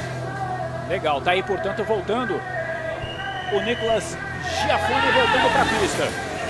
Tem uma gritaria aqui no box porque é o pessoal que vem empurrando o kart até a balança para a saída do box e vem os mecânicos vêm empurrando naquele famoso ei! Exatamente. Se não fosse o pessoal sair da frente. Se não né? fosse só os mecânicos com o famoso E pra galera sair na frente, né? A gente tem também o nosso DJ aqui que tá Sim. com o E, E, E, O DJ tá inspirado hoje também. O DJ tá nessa também, tá? Tá na linguagem dos mecânicos aí. Alô, Renê, aquele abraço Olha pra aí, você. ó. É problema mesmo. Ele não conseguiu nem chegar ao box com esse kart, ele tá parado ali no, no início da reta. Já tirou o capacete, inclusive. É problema mecânico mesmo. Esse kart vai provavelmente ser retirado da corrida. Até porque com a batida lateral pode ter afetado alguma coisa de eixo também, sim, né? sim, sim, sim. E não precisa muito para quebrar o negócio. Não, exatamente. Você, dependendo de como você bate, do ângulo que você bate, você não precisa nem muita força. Mas já quebra uma manga de eixo, já entorta alguma coisa. Então, é, às vezes até por uma questão de segurança é melhor você tirar o kart da pista. Olha aí, ó, dia 18 de fevereiro tem Copa Fute Rock Ó, rapaz, esse, esse pessoal é bacana, hein? na corre na Granja Viana e corre também aqui. Um abraço pro Daniel Kellerman, tá curtindo a gente. Abraço pro pessoal também do TurboCast, cara. O TurboCast. TurboCast. O TurboCast é um podcast divertidíssimo da galera do, do meio automotivo, né? Que fala também das corridas. Uma galera divertidíssima que, que vai agitar um evento aí na Granja Viana. A gente vai estar lá nesse evento, hein? Então, mais, mais pra frente vocês vão saber novas informações aí. Eu vou tentar descobrir o que, que houve com esse kart 71, Ozzy. O mecânico tá ali mexendo, ó. Aparentemente tá lá na roda da frente, ele tá dando uma forçada lá. Tá com cara de freio, né? De ter travado alguma coisa. Pode ser também. É meio no chute. O que eu tô falando agora é meio no chute, Não, tá, gente? Tudo é no chute, né, Bruno? A gente tá só no visual aqui. né? É por Também. onde eles estão mexendo que a gente tenta entender o que, que aconteceu. Mas olha, um detalhe, eu aproveito para trazer um detalhe. Tá vendo esse, esse monitorzinho que tem no volante? Isso aí é um sistema que traz a cronometragem para o piloto em tempo real. Então o piloto pode ver a melhor volta dele, pode ver a última volta dele, pode ver a volta dele em tempo real, por parcial. Isso ajuda muito os pilotos, principalmente na questão do acerto do kart. Quando você vai falando, ó, tá funcionando melhor para miolo, tá funcionando melhor para reta, você tira por trecho, vê como é que tá funcionando. E funciona também para o pessoal que não é profissional, né? Que vai lá e fala, ó, você precisa se desenvolver, você precisa andar melhor naquele setor X. E aí você vai lá e ó, você tem que fazer a parcial em 29, não em 30. E quando você chega no 29, Aí o cara fala, você tem que melhorar, você tem que ir pra 28. é, aí o cara fala É, isso. Ele é fala, isso. pior que fala mesmo, É viu. Zico? É, é assim. É. É isso. Nossa vida de piloto amador é isso mesmo. Cara, deixa eu terminar os abraços então aqui. Tava falando, tava falando do Daniel Kellerman, né? Ah, Daniel Kellerman que vai acelerar esse ano na Copa Truck, já está confirmado para acelerar na Copa Truck e que é o cara que comanda a Copa Shell HB20. Eu, eu conheço outro cara que tem essa dupla função, de acelera na Copa Truck e é promotor de, de evento também, que é o Felipe Jafone, né? Também, né? E é o- Também. E o Daniel Kellerman tá lembrando a gente aqui, dia 13 de 12 e 13 de fevereiro começa a Copa Shell HB20 também aqui em Interlagos. Junto. Junto com a Stock Car, com a F4 brasileira e com a Stock Series. É isso aí, são cinco categorias compondo o evento da Vicar a nessa Turismo temporada. Nacional que vai ter a decisão de 2020. 2021 não acabou, Bruno. Isso aí, pois é, Zico. Então vamos recapitular para o pessoal aí entender. São cinco categorias que vão compor o evento da Vicar nesse ano, nessa temporada. É, o evento, digamos assim, que, que é o evento da Stock Car. Então a Stock Car Pro Series é a principal categoria do automobilismo brasileiro. Tem 10 datas nessa temporada, são 12 eventos, mas são 10 datas, né, 10 finais de semana. E aí a gente vai para os calendários. Oito dessas datas são com a Stock Series, que é a divisão de acesso. Seis dessas datas vão ser com a Fórmula 4 e outras seis datas vão ser com a Turismo Nacional. Uma sétima data da Turismo Nacional é essa primeira do ano aqui em Interlagos, que é a decisão da temporada de 2021. É isso aí, meu amigo. Tá aí o Brum contando pra gente. Já já eu quero falar também da galera do GP Brasil F4 de kart. Vai ser agora em fevereiro também, aliás, no mesmo dia, né? Dia 13 de fevereiro, só que no Beto Carreiro, galera do GP Brasil de F4. E você vai poder acompanhar também no YouTube junto com a gente, tá bom? Alô, Bruno Testa! Tinha que estar tá aqui também, viu, seu, Drugo, seu Bruno Testa? Tá acelerando aqui. Um abraço para toda a galera aí do Felipe Drogovic Brasil, perfil do Instagram, galera junto com a gente também, muito legal, lá com informações do Felipe Drogovic, né? Não é o Insta do Felipe, e sim da galera que acompanha o Felipe Drogovic, abraço aí pro Thiago Marques, turma do Cartódromo Ayrton Senna em Campo Grande, Mato Grosso do Sul. Um abraço para toda essa rapaziada aí. Todo mundo junto. Pedro Pedron tá junto com a gente. Curtindo aí a transmissão, Rafael Dremer está aqui com a gente também, dia 19 de fevereiro, Beto Carreiro, Santa Catarina. Tem o campeonato de kart lá no Beto Carreiro. Todo mundo junto com a gente aí, acelerando e acompanhando o kart. Vai distribuindo o link aí para mais gente, hein? Vai convidando todo mundo aí nos seus grupos. Para vocês acompanharem junto com a gente aqui a transmissão. E vai marcando a gente, vai mandando aí o seu campeonato, quando você vai acelerar. A gente vai divulgando tudo para vocês aqui, ó. Tá aí o pessoal já trabalhando ali no kart. Dakar Racing. O Nicolas já foi lá pro box. Eu... Tá ali o Enzo dando uma olhada no que aconteceu e realmente parece que é aqui na parte da frente do kart, ali no eixo dianteiro. Né? Aparentemente ali o, o problema no kart depois da saída de pista do Nicolas. Vamos acelerando junto, você junto com a gente aqui. Com as 500 milhas de kart, 25 edição das 500 milhas, primeira vez aqui no cartódromo de Interlagos. Bem bacana vocês acompanhando junto com a gente, mandando seu recado, marcando a gente aí no Insta.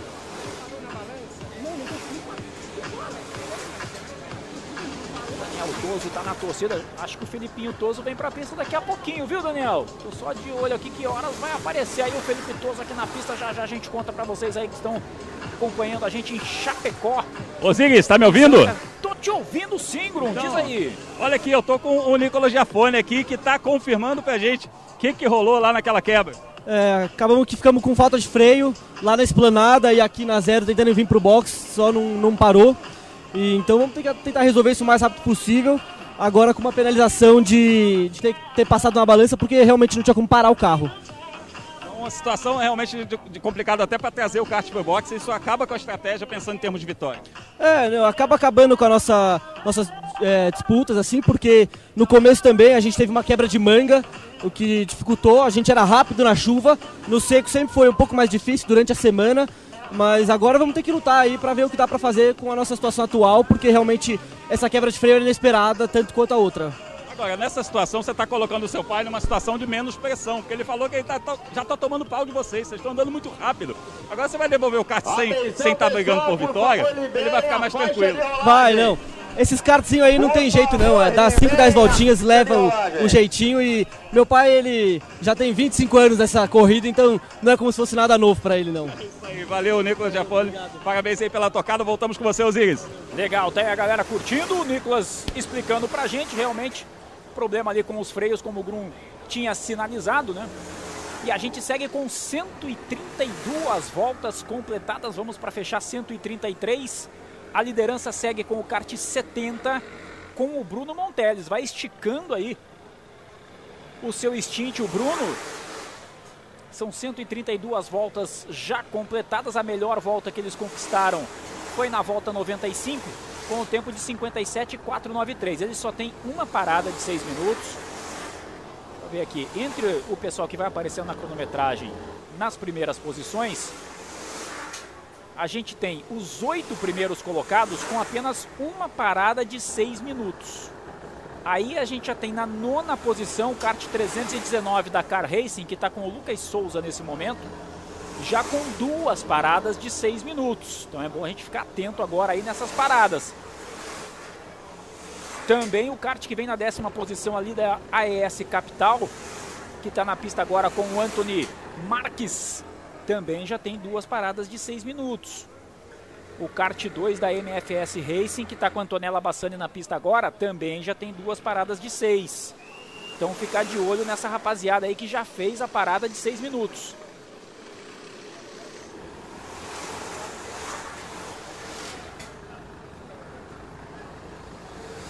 E a galera da Car Racing vai aí acelerando, vai tentando descontar a diferença.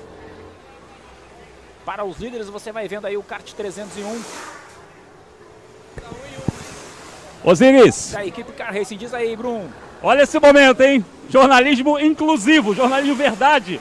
O Kleber vai entrar no kart 70, que tá brigando pela liderança. Rapidinho, Kleber. Bate aquela tensão no momento da entrada, né? Sim, sempre, né? A gente pode ter andado nisso a vida toda, sempre nesse momento tem uma, aquele coração uma acelerada. Mas isso que é gostoso, é por isso que a gente faz esse esporte que a gente ama. Bater roda aí com um Piquezinho, com um Barrichello, com um piloto que tá indo pra Fórmula 1, tá assim, um muito gostoso e tá batendo roda lá na frente é mais gostoso ainda. Então vamos lá que chegou o seu kart aí, vai pra pista. Legal, tá aí portanto o Kleber Elétrico, ele que é piloto da Copa Shell HB20 também. E aí vai todo o trabalho, lembrando que a parada é de 6 minutos, né? Então não é aquele pit stop que a gente está acompanhado, ah, acostumado a ver nas corridas sprint, né? Que para rapidão, abastece rapidão, não. É uma tranquilidade grande aí para os pilotos. Quem está na pista acaba saindo. A gente viu o Bruno Monteles ali saindo do kart. Os mecânicos vão dar uma mexidinha ali de pressão, aperta um parafuso aqui, um parafuso ali, abastece. E aí que o Kleber Elétrico vai sair para a pista. Tá ali, ó. Kleber dando uma conversada lá com o Brunão, o Brunão dando aquela dica para ele, ó. Ali no fundo da imagem. Falando de pista e tudo mais, o Bruno Montelli está ali com o macacão azul saindo do kart. E aqui o trabalho de todos os mecânicos aí.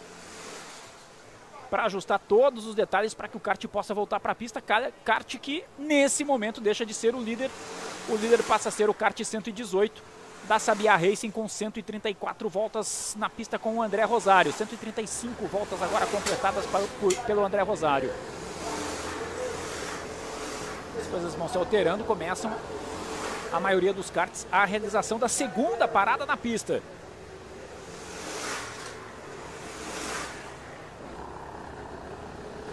Galera perguntando aqui da velocidade dos karts a gente conversou com alguns dos pilotos, vai batendo a faixa de 90 a 95 por hora, né? Em alguns pontos aqui do traçado, em alguns casos essa velocidade pode ser até maior do que isso. É bom lembrar que a gente teve no começo de os treinos todos de ontem, inserindo o treino de classificação, né? Foram todos disputados com chuva e aí, claro, a velocidade um pouquinho mais baixa. Estava dando uma diferença aí de aproximadamente 12 a 15 segundos por volta né, de diferença de tempo. 500 milhas de kart 2022. Vou dar uma olhada aqui por onde anda nesse momento o kart 444 da equipe RPK. 34 posições para eles, equipe RPK que é de São José do Rio Preto, está aqui equipe fundada aí pelo Marcel Pampolim, pelo Afonso Gonçalves, pelo Dilson Cardoso, pelo Márcio Júnior. E que tem na pista hoje o Eduardo Rocha, o João Milan, o Rodolfo Signoretti, o Márcio Gílio, o Álvaro Junqueira e o Edilson Cardoso, galera aí que vem acelerando. Viu o Grum piscar aqui na tela, hein, Grum? Fala aí. Aí, Osiris, beleza? Eu tô aqui com o Bruno Monteles, que acabou de sair da pista. Você vê que ele tá com capacete ainda, nem tirou o capacete direito. Acabou de sair da pista, tava no kart 70, que foi agora para as mãos do Kleber Elétrica. Bruno, a gente falou na transmissão que talvez vocês tenham apostado na coisa da pista secando e tudo mais, mas nem isso deu tempo de fazer. Foi muita correria nessa primeira, nessa primeira janela de pit stop. Isso, foi, foi meio corrido na troca. A gente fez a primeira perna com o Kleber, né? E aí na hora da, de fazer a troca aqui foi muito corrida e não deu para fazer o acerto do seco. Então eu andei acabando com o kart ainda acerto pro molhado e agora o Kleber acabou de entrar de novo com pista para com o kart pro seco agora. E agora melhor os tempos agora. É, então, mas você estava andando muito bem, né? Considerando mesmo esse acerto de pista molhada. Você considera que agora, com a pista secando, o kart mais acertado, vai dar para abrir uma vantagem mais confortável, brigar efetivamente, sonhar efetivamente pela vitória? Olha, creio que sim. Eu estava dentro da pista, não dá para saber o que estava rolando aqui fora, né? Mas creio que a gente está bem na disputa aí espero que dê tudo certo. Valeu, sucesso, boa sorte para você. Obrigado aí, viu? Valeu, Osiris. Tá aí o grande Brunão, liderou a prova durante um bom tempo, tá entregando o kart pro Kleber Electric, né? Que ainda não saiu de box não, vai cumprindo ali a paralisação de seis minutos. Para dar aquela ajustada no kart, fazer a troca de pilotos e tudo mais, a gente segue com a liderança então. Olha só, a liderança agora do kart 925 da equipe RKC com o Bruno Suter. São os líderes, time formado aí pela galera do Rental aqui de Interlagos. O Bruno Suter, o Alberto Otazu, que foi quem abriu a caminhada desse time aí no primeiro stint. O Fábio Cunha, o Fábio Frigi, o Nelson Neto e o André Velasco. São os líderes nesse momento das 500 milhas. Mas eles só fizeram uma parada até o momento, né? Então teve o primeiro stint com o Otazu, o segundo stint agora com o Bruno Suter.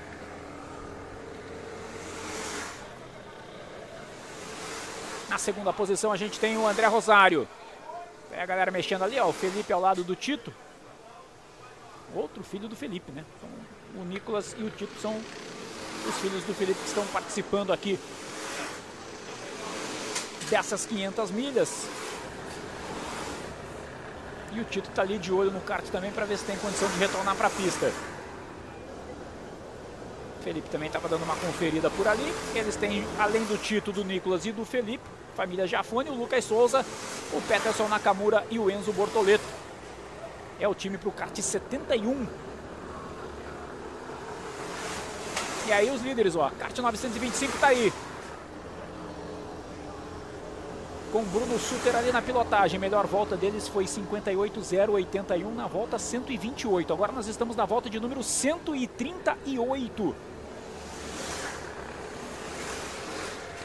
aqui nas 500 milhas. Galera de Brasília tá aqui com a gente. O André Breder tá aqui comemorando, né? Galera da banda Detonator. Banda na qual o Bruno Suter é vocalista e o Suter tá aí pilotando. A galera vai curtindo, vai acompanhando e vai deixando o seu comentário, vai marcando a gente também aí no Insta.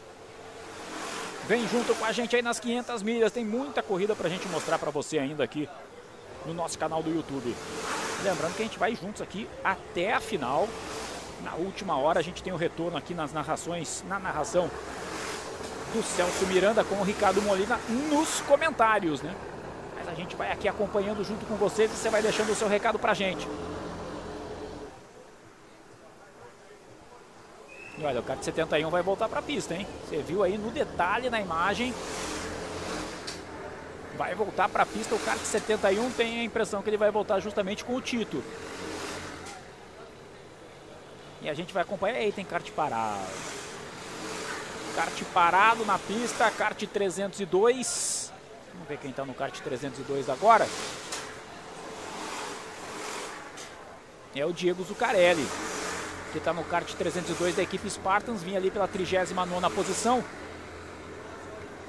E aí vai ficando pela pista ali o kart do Zucarelli.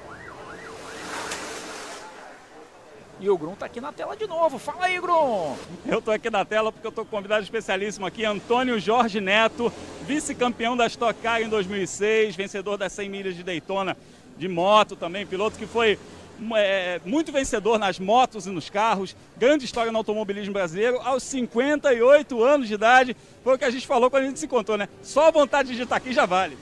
Cara, eu vou falar, isso aqui é uma é um vício.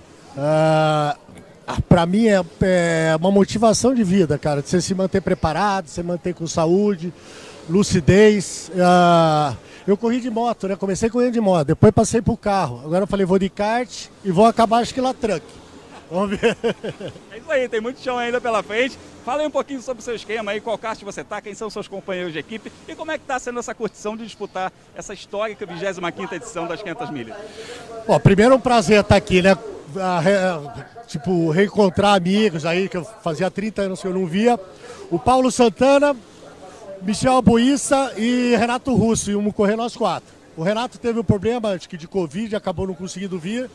E estamos aí numa briga aí na Sênior, né? Porque tem uma molecada que está um pouquinho na frente, mas acho que na Sênior a gente tem chance de, de vitória. É, o lado bom de você já tá, ter mais quilometragem, né? Você pode brigar pela vitória na Sênior, né? Então, eu acho que a única vantagem de ficar velho é correr com os velhos, né? Então, eu quero pegar os velhinhos mesmo. Então, bem, esse velhinho acelera muito, cabelo branco aqui, não nega, muita experiência no automobilismo brasileiro. Antônio Jorge Neto, vice-campeão da Stock Car, super vencedor, tá aqui, motivadíssimo, correndo nas 500 milhas de kart, Osiris. Valeu, bom demais. E já que ele falou aí de categoria sênior, né? Vamos falar quem que tá inscrito aqui na sênior.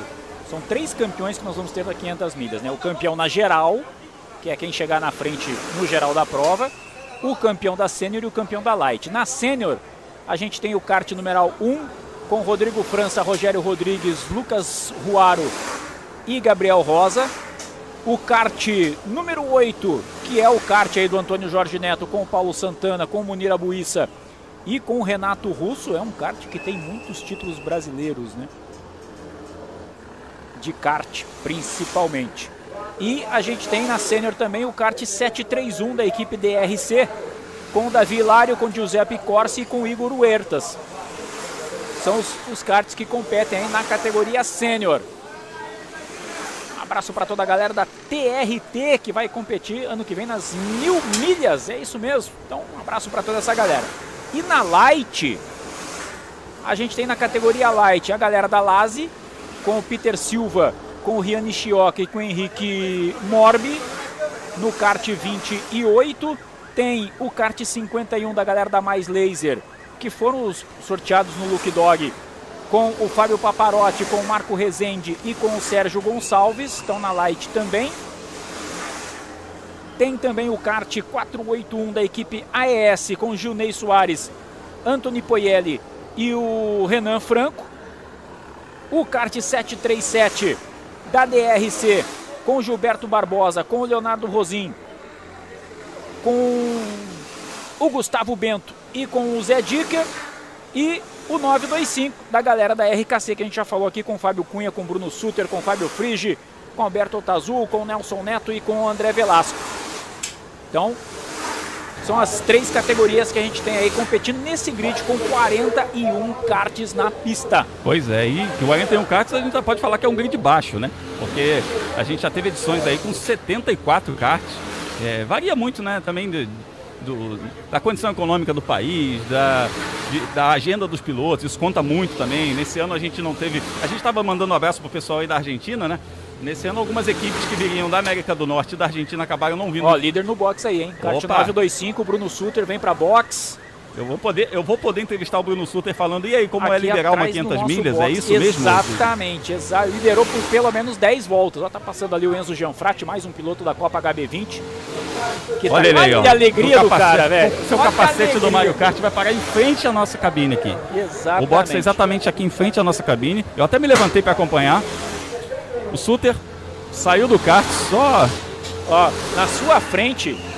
Em êxtase. Eu vou te falar, ele tá em êxtase. É na isso que eu sua posso falar pra frente você. aí, ó, de camiseta preta, tá o vencedor das 50 milhas do cadete, ó. É Rafael. Gebara aqui também, acompanhando a nossa transmissão aqui. É isso. E o Suter é só abraços, cara. Eu vou tentar ver aqui se Ele a nossa câmera já chega lá. tava extasiado, né? Eu Vou ver se nossa câmera chega no Suter ali, que ele tá em êxtase. Terminou o turno dele agora. Pera aí, que eu tô, eu tô correndo atrás da galera aqui, Osiris. Fica tranquilo, fica tranquilo. Tá ali o Suter já saindo do, do kart. A galera vai se preparando para troca de pilotos. Vamos ver quem que vai assumir, né? O kart na próxima. Ó, o Suter tá lá no fundão do box, já saiu, tá dando uma respirada.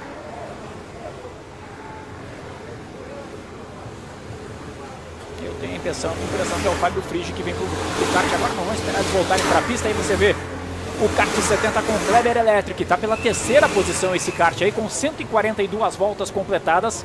já com duas paradas de seis minutos. Entre os karts que estão na frente,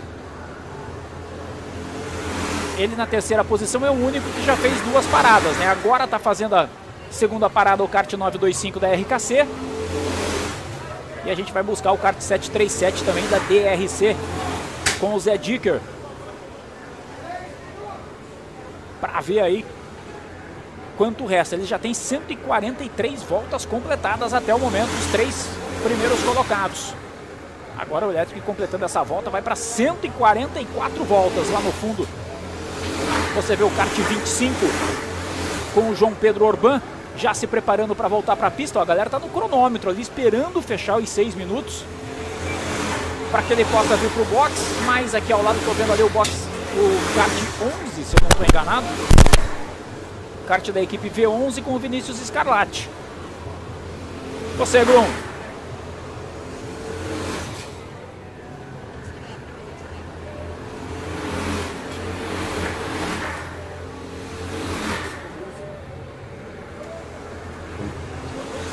Já vem, já vem o Grum aí para conversar com o Bruno Suter. Salve, Osiris. Agora sim. Agora vai, Grum. Salve, Osiris. Eu tô aqui com o Bruno Suter, que acabou de sair do kart, tá aqui do meu lado. Inclusive, eu tô atrapalhando, pessoal. Dá uma olhada aqui. Eu tô atrapalhando o pessoal que tá fazendo. Vamos chegar um pouquinho aqui pra frente. Eu quis pegar o Bruno na emoção do momento para falar. Bruno Suter, você foi líder das 500 milhas de kart. Que fita é essa, rapaz? O quê? Que fita é essa? Que, co- como... Aí, o, vai- azul, o outro azul falou isso pra mim agora, eu não, não acreditei. É sério, é sério. Pelo menos 10 voltas. Pelo menos umas 10 voltas você liderou as 500 milhas de kart, cara.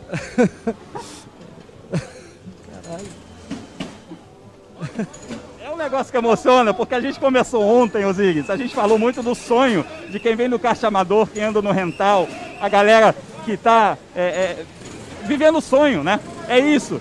A gente está acostumado a ver o Bruno fazendo a gente rir, né? Fazendo humor, mas a gente está vendo agora ele fazer a gente chorar. Porque é uma coisa que se você falar pro Bruno de 5 anos atrás, olha, um dia você vai liderar as 500 milhas de kart, você hoje ia falar, você tá louco. Com certeza. É, eu ando de kart tem uns três anos e eu só tenho a agradecer a todo mundo que me deu força, me apoiou, as pessoas que o Barrichello me passou, fez, cumprimentou. E eu sempre tive muito carinho de todo mundo do kart rental, kart de aluguel. O pessoal da Grande Aviana que sempre me apoiou. O pessoal de todas as ligas de kart. O Carteiro, o CPKA, Cartindo, a Mica, Kart Drivers. Todos sempre me abraçaram com muito, muito carinho, sempre me deram dicas valiosas. E que tenham sido 10 voltas, cara, em primeiro. Isso é só um agradecimento que eu faço a todo mundo que sempre me apoiou. E pra mim já valeu. Valeu, vale demais. Mostra um pouquinho desse capacete aqui pra gente, porque olha só, a gente, a gente vê nesse estilo fanfarrão, né? Esse capacete aqui é maravilhoso, é o capacete do Mario Kart. Conta É. pra gente. Ele é um capacete da abertura do, do Mario Kart, né? Que tem o Luigi, tem todos os personagens do Super Mario. Que, poxa, eu gosto muito de dar risada, de zoeira, né? E, e aí é como se eu fosse o Mario Kart. O meu macacão oficial é do Luigi também. Então quando o cara me vê na pista, parece que está vendo um personagem do Mario Kart.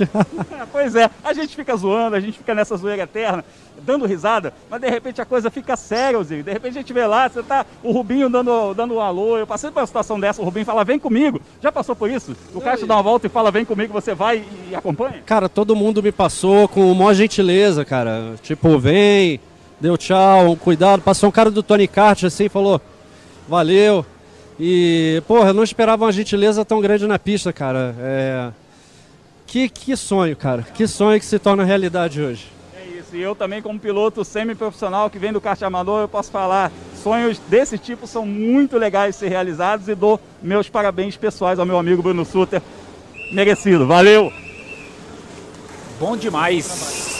Valeu, a imagem, a imagem do domingo, por enquanto, né, cara? Eu acho que é esse é o espírito das 500 milhas de kart que a gente vem falando desde ontem aqui nas nossas transmissões, né? É, é isso aí, o Bruno Suter representou muito bem isso, né? Trouxe pra gente muito bem o que é isso, né? Essa não é uma batalha de um kart contra o outro, é cada um no seu nível cada um buscando a sua superação, o seu desafio pessoal. E essa galera aí da equipe RKC vem fazendo bonito nesse final de semana aqui das 500 milhas, liderando aí por algumas voltas, já fazendo a sua segunda parada. O Bruno Suter já saiu do kart. É o Fabinho Cunha mesmo que vem para a pista agora.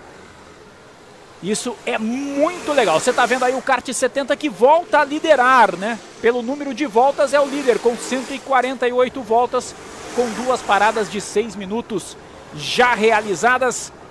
Quem está no kart aí é o Kleber Electric. Na segunda posição a gente tem o kart 118 do Rafa Xavier, que está na pista agora, já também com duas paradas de 6 minutos. Kart 319 da Car Racing, com Alan Cisdelli, também já com duas... Alan Cisdelli na pista, meu amigo. É muita história no kart, duas paradas de 6 minutos. E olha, tem time penalty pro kart 11, hein? Tá tomando time penalty o kart 11. Saiu do box antes da hora.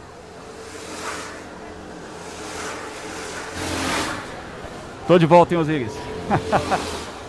Emocionado ainda com essa entrevista do Suter, cara. E eu vou te falar, eu, eu lembrei. Você até deixou a lanterna do seu celular ligada, não vou apagar para você aqui. Eu lembrei do momento meu, inclusive, né, de, de, de, de emoção na pista também. Voltando àquela edição de 2014, quando eu andei 1 hora e 45. Né, e eu vivi a experiência que eu até relatei esses dias nos meus stories de tirar a volta do líder e era só o Christian Fittipaldi. É um cara com várias vitórias nas 24 horas de Daytona, piloto de Fórmula 1, segundo colocado nas 500 milhas de Indianápolis. Mas que é aquele cara que está acostumado com grandes categorias, começou a chover, já coloca um pneu de chuva.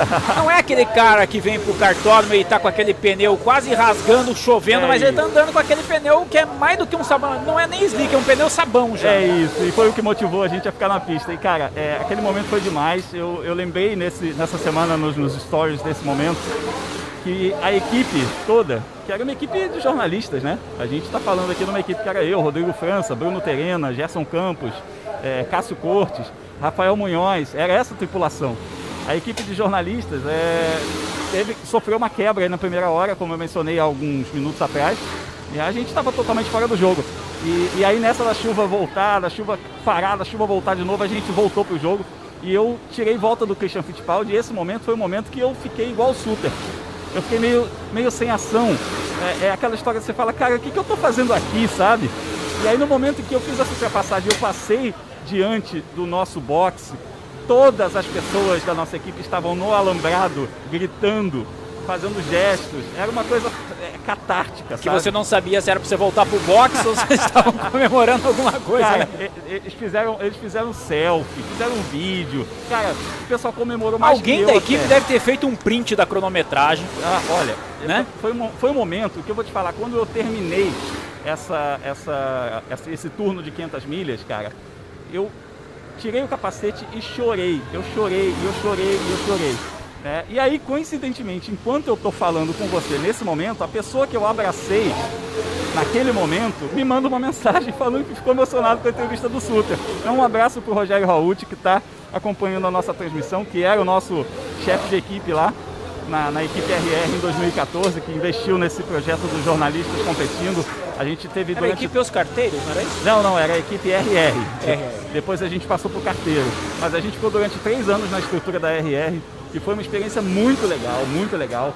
Competi aí 2014, 2015, 2016. Cara, a, a, a, nossa, a nossa relação é muito boa. E assim, esse abraço foi muito sincero, porque foi um abraço que ele, é, ele entendeu exatamente essa emoção que o Sulter estava passando de alguém que conseguiu fazer algo que não imaginava ser possível, né? A gente vai lá e de repente é, é, é numa situação totalmente inesperada, você percebe que a vida pode te presentear com algo muito especial. Muito show, muito show mesmo. E olha, nossa transmissão aqui não é só bate-papo, tem informação, viu, Grum? Felipe Batista acaba de anunciar que está na Stock Pro Series nessa temporada pela equipe KTF. Grande. Ele é campeão da Stock Series ou Stock Light até o ano passado, esse ano é Stock Series. Pega o seu banco na Stock Pro para a temporada 2022. É uma grande adição ao grid da Stock Car Pro Series, a maior categoria do automobilismo brasileiro. Felipe Batista, pilotaço, pilotaço. Cara, conheci também, é outro que eu conheci moleque. Cinco anos atrás, a gente estava aqui em Interlagos, aliás, teve uma 12 horas de kart. É, e a gente até dividiu boxe, inclusive. É um moleque, gente finíssima. É, vi correndo de kart, vi correndo de Stock Light e vou ver correndo de Stock Car Pro Series. É um grande prazer ter o Felipe Batista no grid. Aliás, vai ser o que vai ter de Batista nesse ano, hein? Vai ter É, o Rodrigo ixi, Batista, vai ter o verdade, Bruno rapaz. Batista. O narrador vai ter que se dobrar se desdobrar, hein? Porque o narrador também é Batista, apesar de eu não usar. Tá vendo? Também sou É o seu Batista. nome de batismo, né, ô Batista? Exatamente. Batista vem da minha avó. Então o Osiris já vai se preparando aí que tá, tem Batista a rodo nesse grid da Stock Car Series. Olha, cara, eu recebi um monte de figurinha aqui de desenhos da galera da Copa que chute, ó, Grum. Que demais. É simplesmente sensacional. Entrem aí, ó, Copa Quixute KKR no Instagram, arroba Copa Quixute KKR. Sensacional os desenhos da galera da Copa Quixute aqui. Galera mandando pra gente. Cara, é, é muito legal ver essa turma da, da comunidade do kart amador, né? Eu tô ainda, ainda, eu vou te falar sinceramente, eu ainda tô emocionado de falar disso, porque é diferente, cara, é diferente. Quando você pilota nos campeonatos de kart de amador, você pode ser o cara, você pode ser aí o herói do seu condomínio, o herói do, do- do seu departamento lá no trabalho, levar troféu para casa, etc. É uma coisa. Quando você está andando no meio dessas feras, no meio desses caras, é outra. É, um, é, um- é a piscina do lado mais fundo, sabe? E às vezes não importa o quanto você saiba nadar, é, às, vezes tá- às vezes o negócio é além do seu controle, né? Então quando você consegue é, é, realizar um sonho de ser competitivo de alguma forma no meio dessa galera, porque tem uma, tem uma coisa, não é só participar. O pessoal, ah, o Suter é humorista, mas se o Suter começar a tomar 5 segundos, ninguém vai achar graça. Exatamente. O pessoal vai chegar nele Exato. e tentar tirar Próxima ele... subida no palco dele, ele tá ferrado. Não, e não só isso, né? Você, você pega um cara 5 segundos mais lento no, no, no- miolo, pra você ver o que, que acontece com, com os caras que estão disputando a, a vitória, se eles vão ter paciência de esperar o fim do miolo e chegar na reta principal. Não, Não, vão ter. né? Não vão. E não tem que ter. Então, assim, a gente se dedica, a gente treina pra estar aqui. Tá? Eu tô falando a gente porque eu falo em nome da galera que veio do kart de aluguel, do kart amador, porque ontem o, Alberto Azul falou muito isso, treino, treino, treino, treino é a chave de tudo, né? Então, talvez você não tenha nascido nem com o dom de pilotar, mas se você treinar muito, cara, você vai andar num ritmo muito parecido com um cara que é um piloto profissional. E a Eu um gente dia sonhei em escrever um livro sobre narrações e o título dele vai ser, no dia que eu escrever, Do Dom à Técnica. É. Isso se aplica também. Se aplica no a automobilismo. Alguns nascem já com o dom, nascem prontos. Outros precisam Exatamente. ser lapidados. To- em todas as profissões, inclusive é, eu lembro de uma frase do Filipão, é, naquela época da, da não convocação do Romário, que deu muita polêmica e tal, em que ele, em que ele deu uma declaração muito forte, até ele falou assim, eu prefiro o burro esforçado do que o talentoso displicente. né? Ele não se referia necessariamente ao Romário, mas ele estava falando que o estilo de trabalho dele é esse, ele prefere ter um cara que é mediano para bom, mas muito dedicado, que vai entregar sempre um resultado coerente, consistente, do que ter um cara muito talentoso que vive de lampejos, né?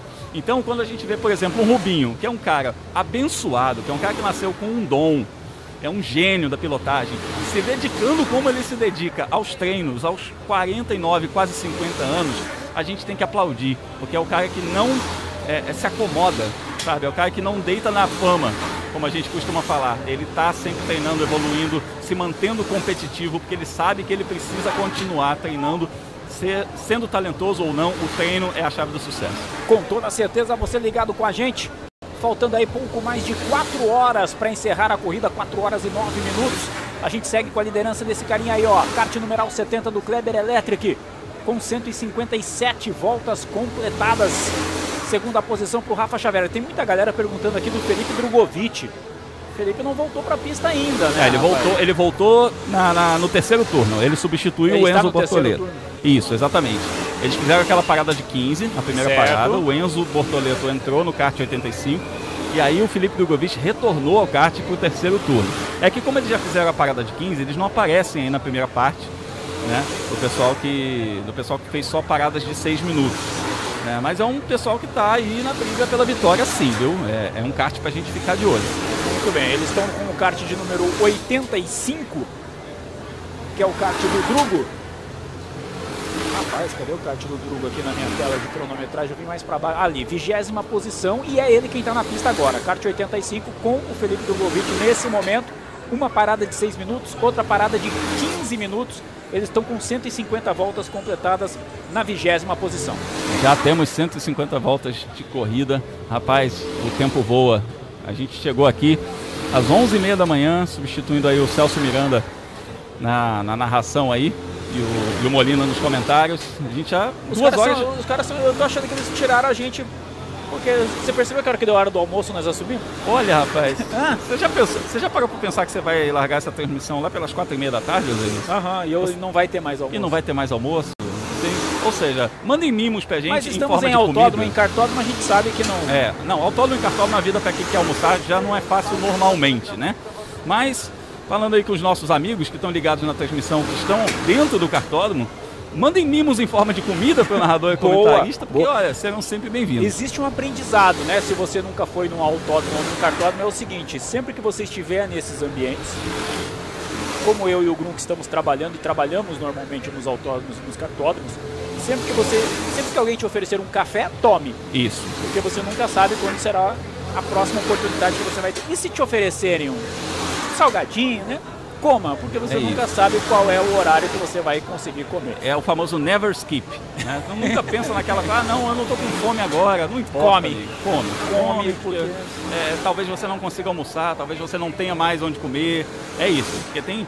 A gente ainda está falando de Interlagos aqui, onde você pode pedir por aplicativo alguma coisa, mas tem autódromo que a gente fica no meio do. Tem autódromo que a gente fica no meio do nada, né, cara? não, tem, não tem muito jeito não, né? Exatamente.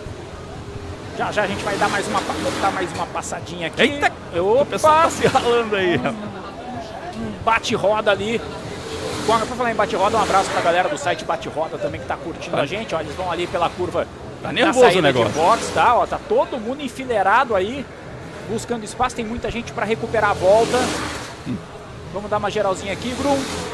Primeira posição, kart 70 do Kleber Electric, 160 voltas. Segunda posição, kart 118 do Rafa Xavier com 160 voltas. Terceira posição, kart 319 do Alan Cisdelli, 159 voltas. Quarta posição para o kart 2 com Antonella Bassani, 159 voltas. Quinta posição para o kart 77 do Márcio Ramalho. Opa, quem está parando aí? Kart 481, ó. Galera do 481 deu uma parada aí nesse exato momento. Kart 481, que é da equipe AES. E do a gente- Gilney, do Anthony e do Renan. E aí a gente vê o kart 70, né, que é o líder Que é da categoria corrida. light, né? É, a categoria light, a categoria sênior tem suas premiações separadas, mas corre também no geral, né? Exato. Na sênior o líder é o 731, que nesse momento está na pista com o Davi Hilário. E na light o líder é o 925, que está com o Fabinho Cunha agora na pista. É isso aí. A gente está vendo os pilotos sinalizando e entre esses tá aí o kart 70, esse kart amarelinho que é o líder da corrida. Fica no meio do fuzuê. E nessas horas, né, a gente é, tem que prestar muita atenção no que está acontecendo, porque tem piloto que de repente vê um kart, mas não vê o outro, dá passagem para um kart aí fecha porque está vindo atrás. Então é muito importante quando o cara está dando passagem ou está tirando uma volta, alguma coisa, ele sinaliza para o kart de trás, ele, ele junta os dois dedos assim e fala: Ó, somos dois, hein? O kart tem mais um kart vindo atrás de mim, que é pro cara que tá tomando volta saber que são dois karts. Às vezes ele sinaliza três. né? Já me aconteceu uma vez, eu emparelhei com o Vitor Meira ali naquela reta antes do curvão. O Vitor Meira olhou no meu olho na viseira assim e fez assim, três. Aí eu olhei e falei, eita, nós. Aí o que, que você faz? Tem que E tirar agora, o pé, né, né? meu amigo? E agora? Aí O você que tem que tirar o pé, né? Perde ali a retomada no curvão, mas não tem muito jeito não, porque você entrar na reta principal com três karts atrás ali, às vezes pode ser um pouco pior. Então é melhor você dar a passagem, pega o vácuo desses caras que são líderes e, e vai atrás deles, aproveita para aprender um pouquinho, no meu caso também. né? então o kart 70 nesse momento a gente está vendo que ele está dialogando muito no meio desse pelotão e é justamente por causa disso, porque às vezes a, a- próprio pessoal do muro, da mureta no box aqui, sinaliza pro kart da frente e fala assim, deixa passar, deixa passar. Esse cara não está disputando posição com você. né? Então faz uma sinalização com as mãos ali, fala assim, ó, deixa, deixa o kart de trás passar, sai da frente e tal. E aí né, vai também da, da maturidade de quem está na pista de falar, vale a pena deixar passar, não vale a pena deixar passar, estou disputando com ele ou não. Eu tô olhando aqui na cronometragem, ó. Ah, do primeiro ao 17 colocado, ninguém fez a parada de 15 minutos. Quem fez parada de 15 é o kart 301 da Car Racing, que nesse momento está com o Rafa Reis na pista. É o 18º colocado, já fez a parada de 15, mas não fez uma parada de, não fez nenhuma de 6 minutos ainda.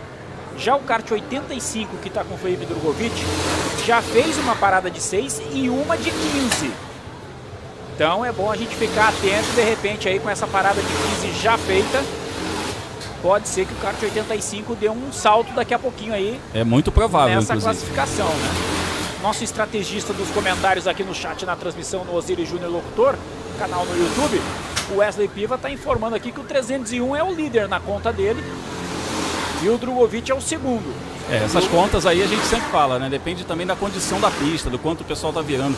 A conta agora, nesse momento da, da, da condição da pista, nesse momento do tempo de volta que o pessoal tá virando, a conta é essa. Né? Deu uma chuva, deu alguma coisa, a gente pode ter uma conta um Por falar pouquinho em diferente. chuva, já já eu vou pedir para nossa galera das imagens, ó, lá nos prédios, lá no fundo tem chuva. É e olha aí. aqui do lado, ó. É, e eu vou aproveitar essa imagem um pouco mais aberta para trazer uma curiosidade. Você tá vendo esses, essas pinturas arredondadas no, no asfalto, Osiris? Sim. Essas pinturas, elas têm uma razão de ser. A gente, alguns poucos meses, algumas poucas semanas, eu diria, a gente teve o GP de São Paulo de Fórmula 1. Exato. E o cartódromo de Interlagos, ele é usado como L ponto, L porto, na verdade. Ele é o estacionamento dos helicópteros que faz aí o deslocamento de, de alguns integrantes, de alguns executivos do- do- das equipes, dos pilotos e tudo mais. Então a gente está vendo aí esse H no meio, é o H de helicóptero, né? Que é um L ponto. Número 18 é a vaga, então o piloto ele deixa lá no L ponto de, de Interlagos, dentro do autódromo, o, o- enfim, o convidado, Ele a pessoa desce ao lado do dele. centro médico,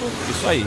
Solta o passageiro, decola e pousa aqui E no- pousa aqui, e aí o comando de voo fala assim: olha, vaga número 18. E ele vai e pousa ali na vaga número 18. Então, se você pegar, olhar Tem numa que pegar imagem. aquele tique para pôr na maquininha a hora que vai sair. pagar é, eu acho um pouco né? difícil botar o braço para fora ali, viu, Osiris?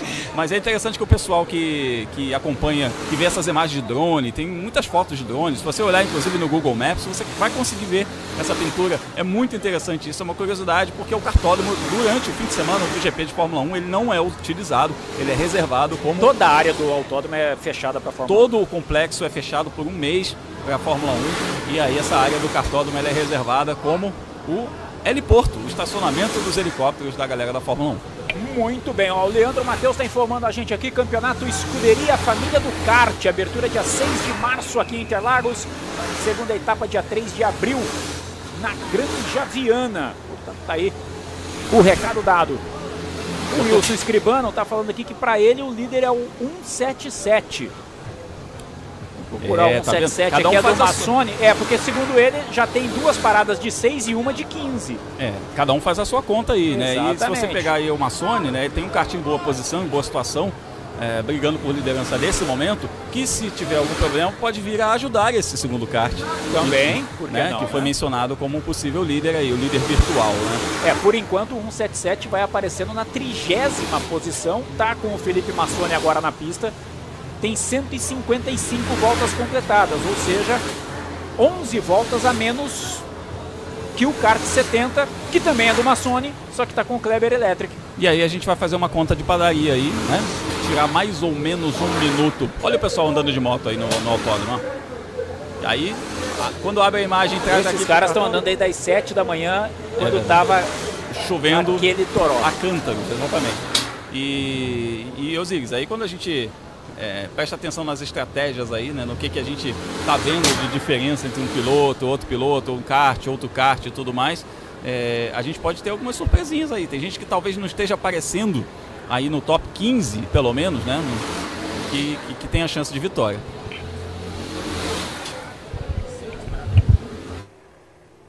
Isso é muito normal, tem a ver com as paradas, paradas de 6 minutos, paradas de 15 minutos. Então tem muita coisa aí que pode pode rolar. A gente tá de olho, você tá vendo aí todo o trabalho ali da galera. Parece que o Bruno Suter tá pensando em voltar pra pista, hein, rapaz? Tá colocando ali a balaclava. Você vê mais aqui também de balaclava o Mori. Vamos ficar de olho o que, que essa rapaziada aí vai vai aprontar. Ainda temos janela de abraço, Osiris? Ah, aqui tem abraço até às 7 da noite hoje, se deixar, viu? Então vamos lá, eu falei do Kart Riders, que é o grupo lá do Rio de Janeiro, do kart amador, que é onde eu comecei a andar de kart lá em 2004 né, e andei até 2007, depois eu vim para São Paulo andar em outras ligas. Mas eu preciso mandar um abraço também pro pessoal do Carteiros, né? Que é um time que é, eu disputei aí duas edições das 500 milhas de kart pelo Carteiros e três edições, na verdade, né, 2018 a 2020, pelo time do Carteiros, e que é uma grande liga do kart amador também em São Paulo. Tem campeonatos femininos, tem campeonatos durante a semana, campeonatos de fim de semana. Pessoal aí do, na, sob o comando do Johnny Silva. Muito legal esse campeonato, muito bem organizado, troféu, estrutura, calendário, etc. Um exemplo aí para várias ligas que estão começando também né, se espelhar um pouco do pessoal do Carteiros, que traz uma organização sensacional e que levou essa organização para as 500 milhas de kart, né? Então eu estou falando aqui no, no, WhatsApp com o Edu Morita também, que, tá, que, é, um, que é o estrategista né, da galera quando o Carteiros corre nas 500 milhas. Eles não estão aí disputando essa edição em 2022, mas vieram aí de uma sequência de cinco anos seguidos disputando essa prova e o Edu Morita é o cabeça, o estrategista aí que, que fica vendo aí o tempo de volta, posição real de pista, essas contas que o pessoal está fazendo aí no nosso chat, o Edu Morita ele fica fazendo lá no Excel, ele joga tabelinha para cá, tabelinha para lá e fala assim, ó, a nossa posição real é 15 Exato. E aí você olha e você fala, pô, mas eu tô em 28 e aí, ó, tem gente pra fora de pista, vamos ver se a gente identifica. Já desceu do. Ih, rapaz, Olha, saiu a roda toda ali, ó. Não chega a ser uma situação legal, hein? Não é, não. É o Rafa Martins que tá ali, ó. Rafa Martins, que é um kartista de altíssimo nível. Altíssimo nível, é um cara que já passou por e Sem querer assim. fazer graça, saiu a roda e a equipe é a Unipneus. Olha que coisa. Aí, aí, não fica bem para o patrocinador. O, o, Rafa Martins é um kartista de altíssimo nível, já andou inclusive é, no automobilismo norte-americano em monopostos, andou na Spotlight. É, é um menino que anda muito, muito bem, andou muito tempo com o Rubens Barrichello na equipe dele. Então ele tem essa manha de saber o que fazer né? Eu, eu ficaria meio perdido aí nessa situação. Eu sou amador, né? Então ele já sabe, já Olha levou o que, que ele está fazendo. Ó. É ele está indo em três rodas, é três isso. pneus. Já levando o pneu na mão. Levando o pneu no colo. Vai trazer o kart de volta. Olha só, isso é experiência. É o cara que tem vivência. Se ele conseguir sair dali, né? Vamos ver se ele consegue sair. Se, a, se a der tração para ele suficiente para ele sair. Ai, quase que deu um acidente ali, olha. Quase, quase, quase ali com o kart. E saiu a roda de Dá novo. mais laser. É, tá, tá complicado aí para ele voltar.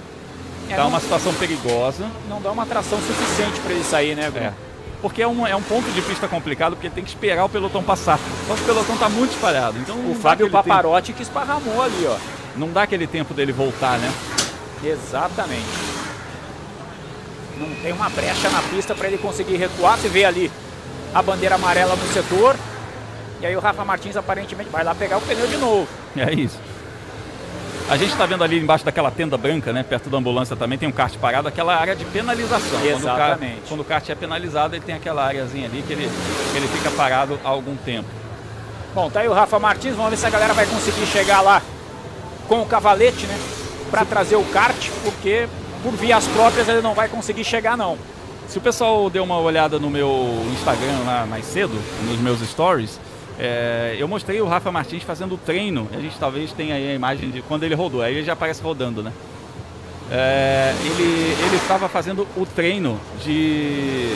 Olha a roda saindo. Não é uma situação legal. Ele estava fazendo o treino de entrada no kart, porque como é a famosa largada alemã, em que os karts ficam a 45 graus, os pilotos correm para os karts e aceleram, é preciso treinar inclusive a passada. Não adianta você dar aqueles três ou quatro passos e chega muito em cima, ou então chega faltando um pouquinho. Você tem que.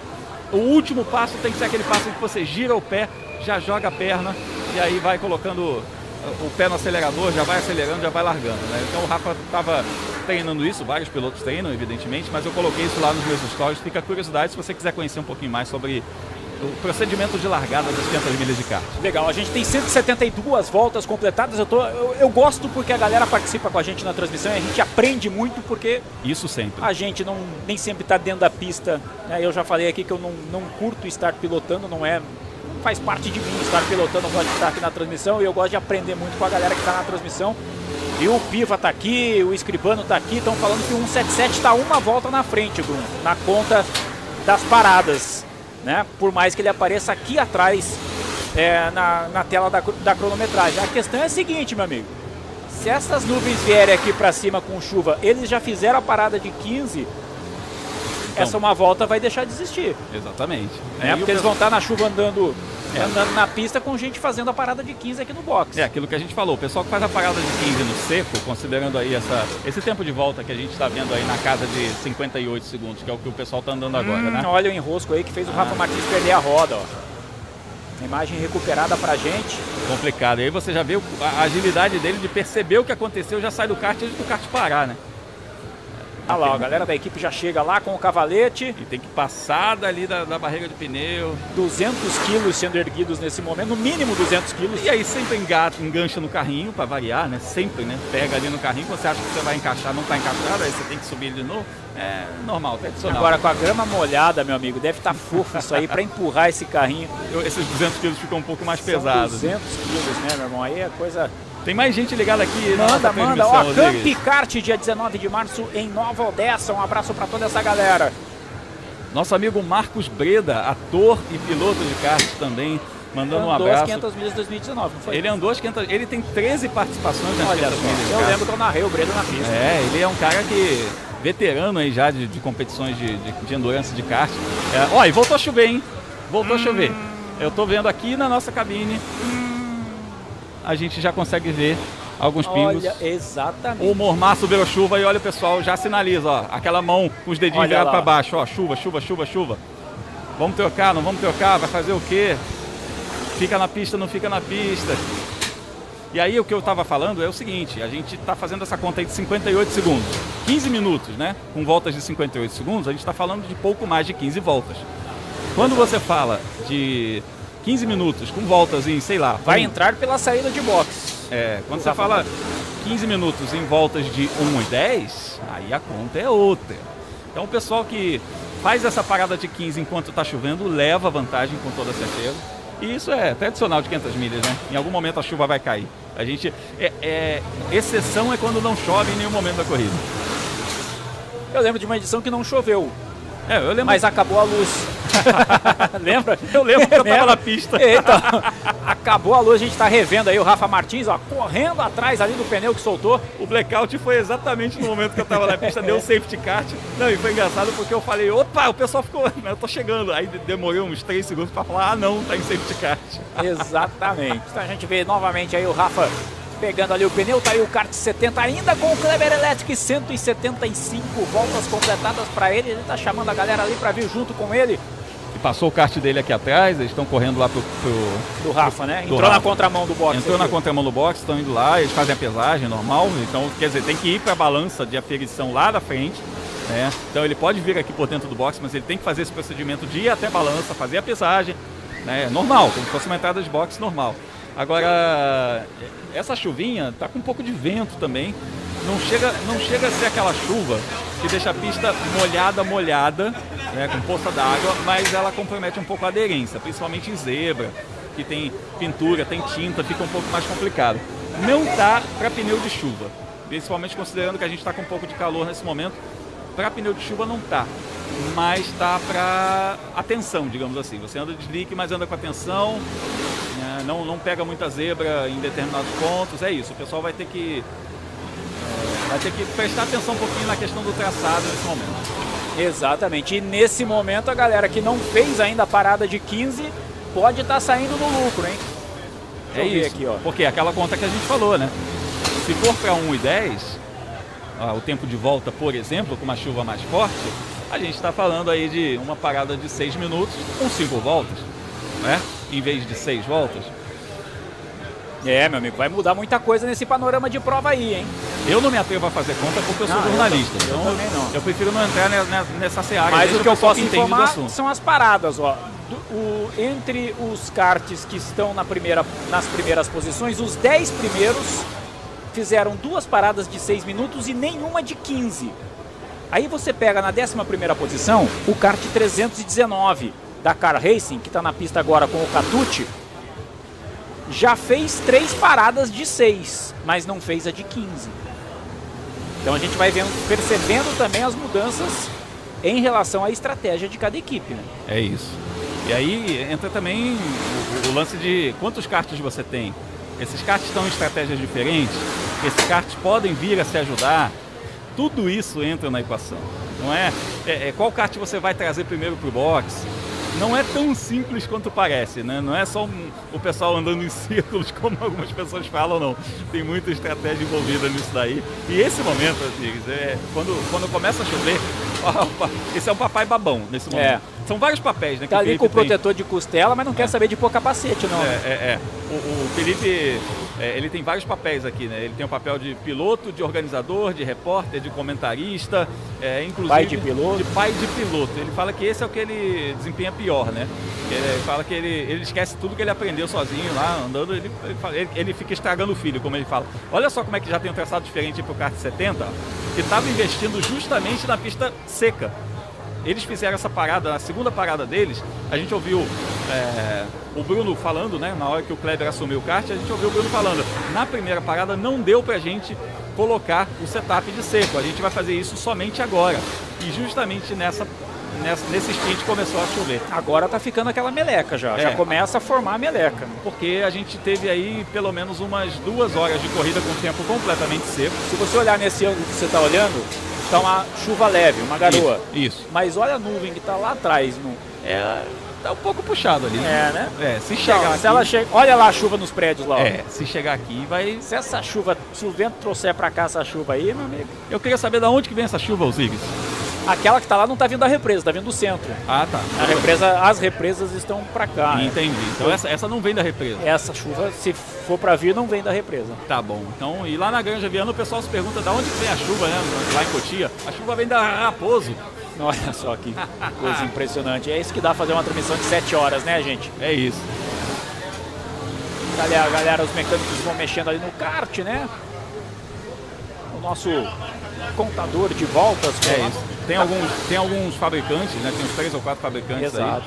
aí. E a gente, esse cronômetro, ele é muito útil realmente para quem está nessa condição, por exemplo, do piloto saber se vale a pena ele parar ou não. Ele sabe por aí, porque o tempo de volta ele é contado é, também em trechos. Então o piloto olha um, um setor que, por exemplo, ele costuma fazer em 20 segundos. Vamos colocar um número aproximado. Ele faz em 20 segundos. De repente ele começa a fazer em 22 ele coloca na cabeça dele, fala, cara, se eu começar a fazer isso aqui em 24, é porque já não está dando mais. Então isso também ajuda ele a entender a estratégia de corrida, porque é, não, é, não é só o quanto você vai ficar mais rápido se você puser um pneu de chuva. Você pode fazer essa conta aí, legal, eu vou ser 5 segundos mais rápido se eu puser pneu de chuva. Mas quanto tempo eu vou levar na parada? né? E aí se você de repente precisa fazer uma parada, você já aproveita e faz a sua parada pela sua estratégia. Se você já tiver feito todas as suas paradas e não, não puder mais parar, você tiver de repente que fazer um turno muito longo aí, cara, fica na pista. É, melhor, é a melhor coisa a fazer. A gente tem falado muito de emoção, né, Brum? Ah, eu já narrei algumas corridas do Heitor Faria. Já tá ficando meio marmanjinho agora o Heitor, né? Isso. Mas o. O Jacksandro, que é pai do Heitor Farias, tá colocando nos comentários aqui que ano que vem vai ter que dar um jeito de fazer as 500 com o Heitorzinho, entendeu? Tem que fazer. E o Heitor tem uma história sensacional. Eu conheci o Jacksandro porque eu produzi uma matéria para o Globo Esporte em 2018, é, reportagem do Anselmo Caparica, mostrando. Opa! Tem mudado aí. Opa, é o pessoal da Mais Laser. De novo. Galera do kart 51, eles escaparam lá do Rafa Martins aquela hora que o Rafa tava parado, né? É isso aí. Agora voltou pra pista, tudo normal com ele. E eu produzi essa matéria com o Heitor mostrando que ele morava num caminhãozinho. Eu não estou falando motorhome. O pessoal fala assim, ah, ele mora num caminhão, motorhome, luxuoso. Não, exatamente. é um caminhão baú que foi adaptado como casa, como apartamento. O, o, o Jacksandro construiu um apartamento dentro de um caminhão baú pequenininho. Estacionou esse caminhão baú, sabe onde, Osiris? Numa garagem de ônibus que tem na rua do cartódromo da Granja Viana. Então, o Heitor morava ali dentro daquele caminhãozinho, ia para o colégio ali do lado. É, inclusive, ele, ele foi matriculado nesse colégio é, de acordo com uma lei que foi criada para os artistas de circo, que tem que ficar pelo país, né, que tem que se mudar toda hora de cidade.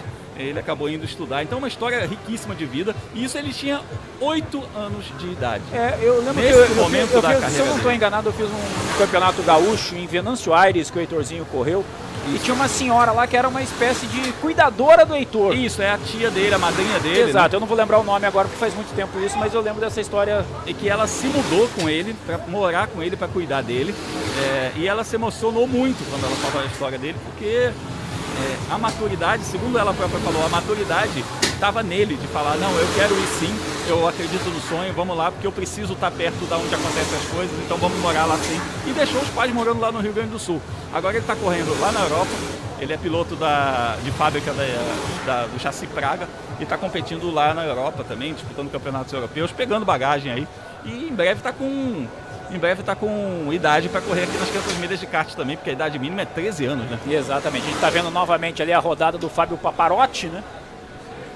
Mostrando novamente para você, ó, a transmissão tá pegando preço aqui, viu, Bruno? Maurício Sala com a gente.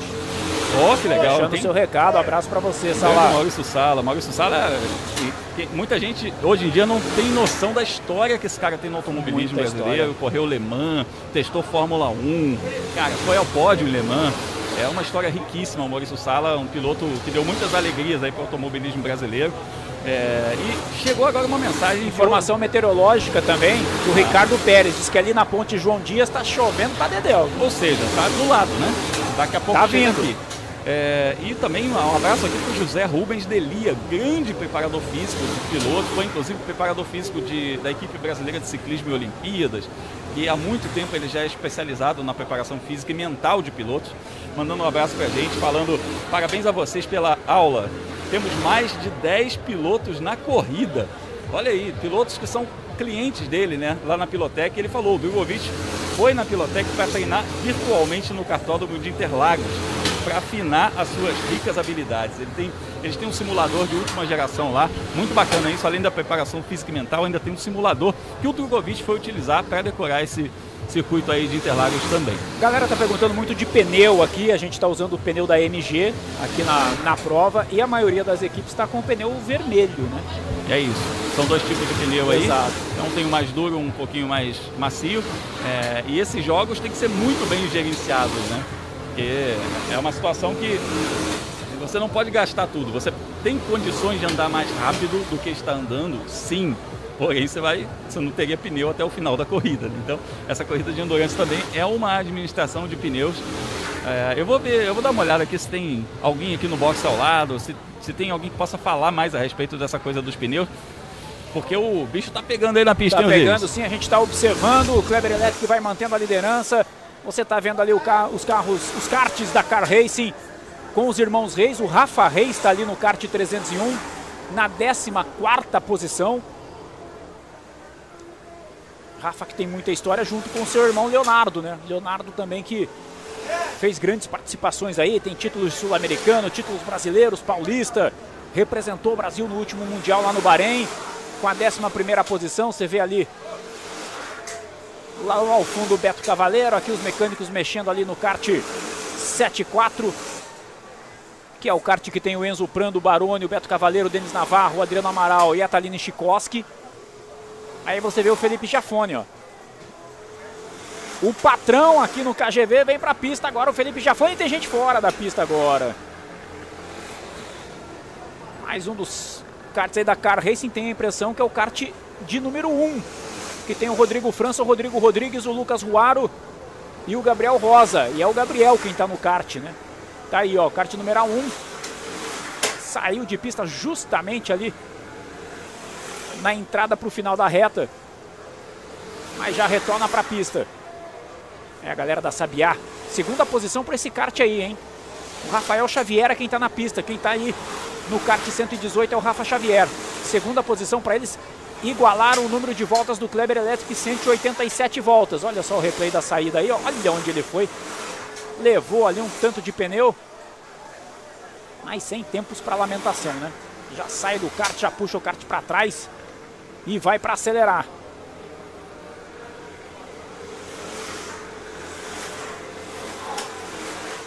Galera da BT Produções trazendo as imagens pra gente. Opa, tem mais gente parada aí, kart 300. Da galera da Espartanos. Esse é o kart que a galera lá de Cascavel tá na torcida, né, pro Murilo Fiore. Gabriel Moura, Felipe Toso, Diego Ramos, Diogo Zucarelli e o Matheus Morgato. Aí o Denis Navarro. Aí saindo para a pista também o Navarro.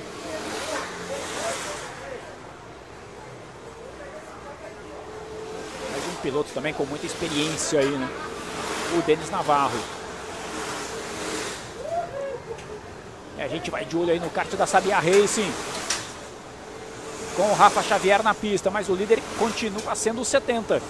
Que é o kart que está com o Kleber Electric na pista, com duas paradas de 6 minutos até o momento.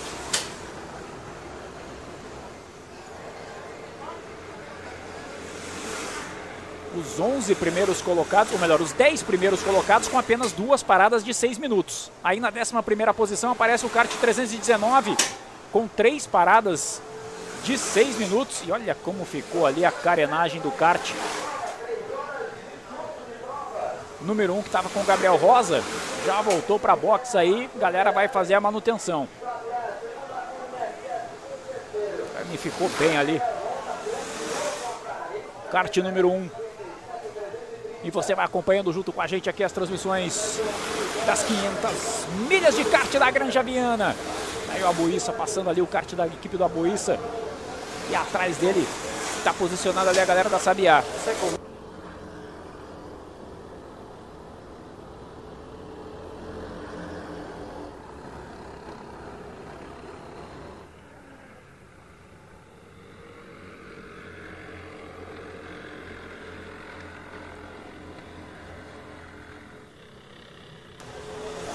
Kleber Elétrica na liderança. 3 horas e 37 faltando. Você vai deixando o seu recado pra gente aí, vai participando da transmissão, colocando o seu like. Já já a galera tá pedindo aqui pra gente entrevistar os argentinos, né? O pessoal lá de Missiones. Já já a gente vai tentar trazer os argentinos aqui para bater um papo com a gente também nessa reta de prova. Vamos ficar de olho aqui, cadê o kart dos argentinos aqui do Diego Barchuki? Kart numeral 14, Red Racing vem pela 13 terceira posição, com 183 voltas completadas e duas paradas de 6 minutos já realizadas. Kart 14 da equipe Red Racing, quem está na pista agora é o Lucas Guiberto. Esse aqui vai levando aí o kart dos argentinos. Um abraço para Mimis que viveu. Esse ano a Mimi não veio né, para as 500 milhas. A gente não teve aquele tradicional time feminino aí nas 500 milhas. Ela que operou o joelho. E a gente tem, um, tem as meninas participando aqui, né? A gente tem a Antonella Bassani, que está na pista agora, que é uma das grandes representantes aí do automobilismo feminino brasileiro, está participando aí do FIA Girls on Track. A gente tem a Taline Chikoski, que atua na Copa Shell HB20, atua no Mercedes-Benz Challenge. E a gente tem também a Kaká Magno, né? Kaká Magno que está participando aí do campeonato italiano de protótipos pela equipe Wolf Racing. E que está morando na Itália. Kaká Magno que vem representando aí Curitiba. E as nuvens pesadas vão chegando aqui no cartódromo, hein? As nuvens escuras vão chegando no cartódromo. Já vai sentindo até uma certa diminuição de temperatura. E vamos ter chuva forte daqui a pouquinho por aqui. E aí pode mudar toda a história da prova. 3 horas e 35 minutos faltando para a gente zerar o cronômetro.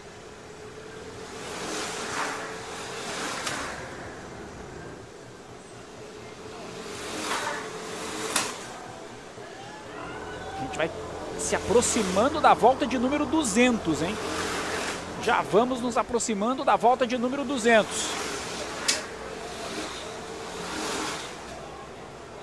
A galera tá perguntando do pessoal de Birigui. O pessoal de Birigui tá um pouquinho mais para baixo aqui na classificação. Mandei um abraço lá para a galera da RPK agora há pouquinho, né? Só que na verdade é corre em Birigui. Mas a equipe originária de São José do Rio Preto vão pela 35ª posição com 169 voltas. E tem gente fora de pista aí, ó. A gente vai vendo ali o kart 17 da equipe Sanremo. E o kart da Car Racing, se eu não estou enganado ali, o 329. Galera da Sanremo, o kart numeral 17 vai tentando voltar para a pista. Quem está ali é o Douglas Pitoli consegue voltar. Tem imagem recuperada aí para mostrar para vocês. Vamos ver o enrosco dos dois, ó. Hum, teve uma rodada antes aqui. Olha só. Todo o balanço aí no 329 ali da Car Racing. Galera para fora da pista. Kart 303. Que é da Espartanos. Foi para fora da pista e vai tentar, vai retornando ali.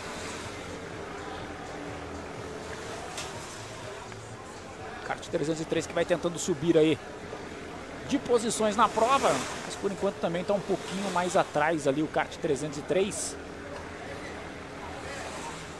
Vai pela 29 posição com 177 voltas completadas. O Thiago Gonçalves é quem está no kart nesse momento.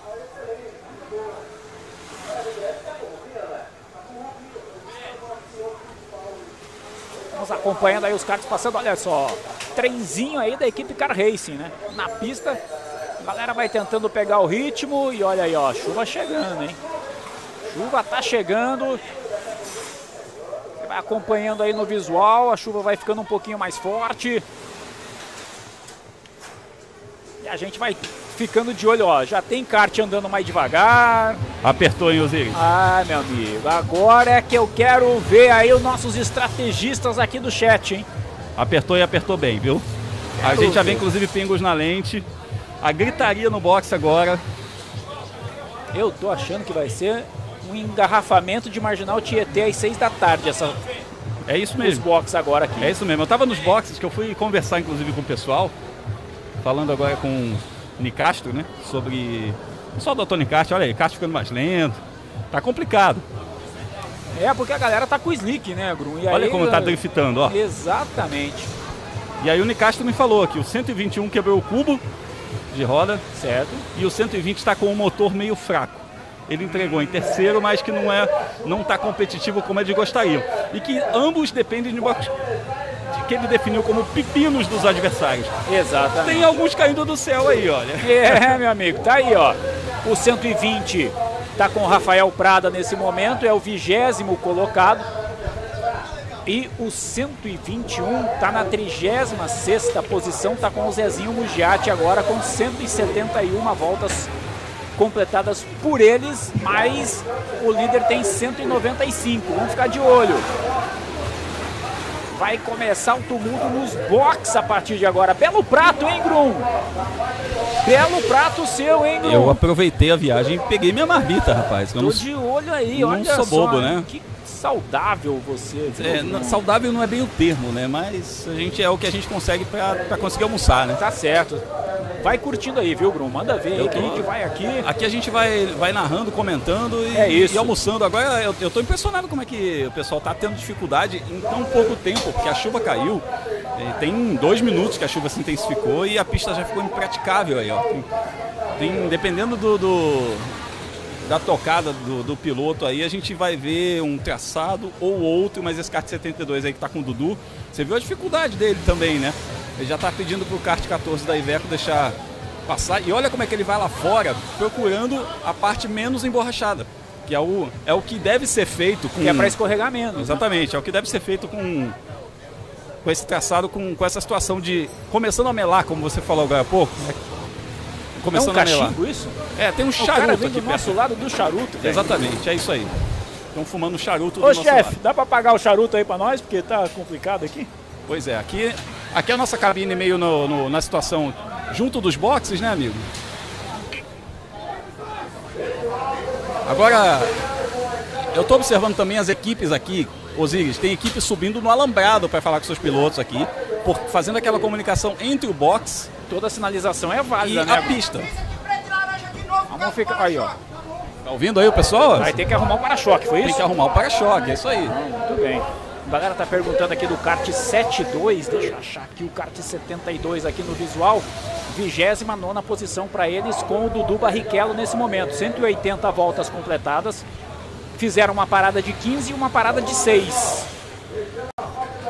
Ficar de olho. Vai ter muita gente entrando para box agora. O líder tem 196 voltas completadas. 196 voltas com duas paradas de 6 Tá minutos. ouvindo aí o pessoal? Chama, chama, aqui, ó. É, o pessoal entra aqui. Dentro da nossa cabine. A nossa aqui. cabine virou meio que trânsito pro pessoal é, se comunicar entre box e o pessoal que tá na, ali no alambrado, na mureta, porque a chuva se intensificou agora bastante, viu, Osiris? Tem gente botando capa de chuva, É, e agora não tem muito jeito. Para você andar nessa condição tem que ser pneu de chuva mesmo. Exatamente. Olha aí, olha aí, três de uma vez no box. É, é- não, não tem jeito, não dá mais. Não tem.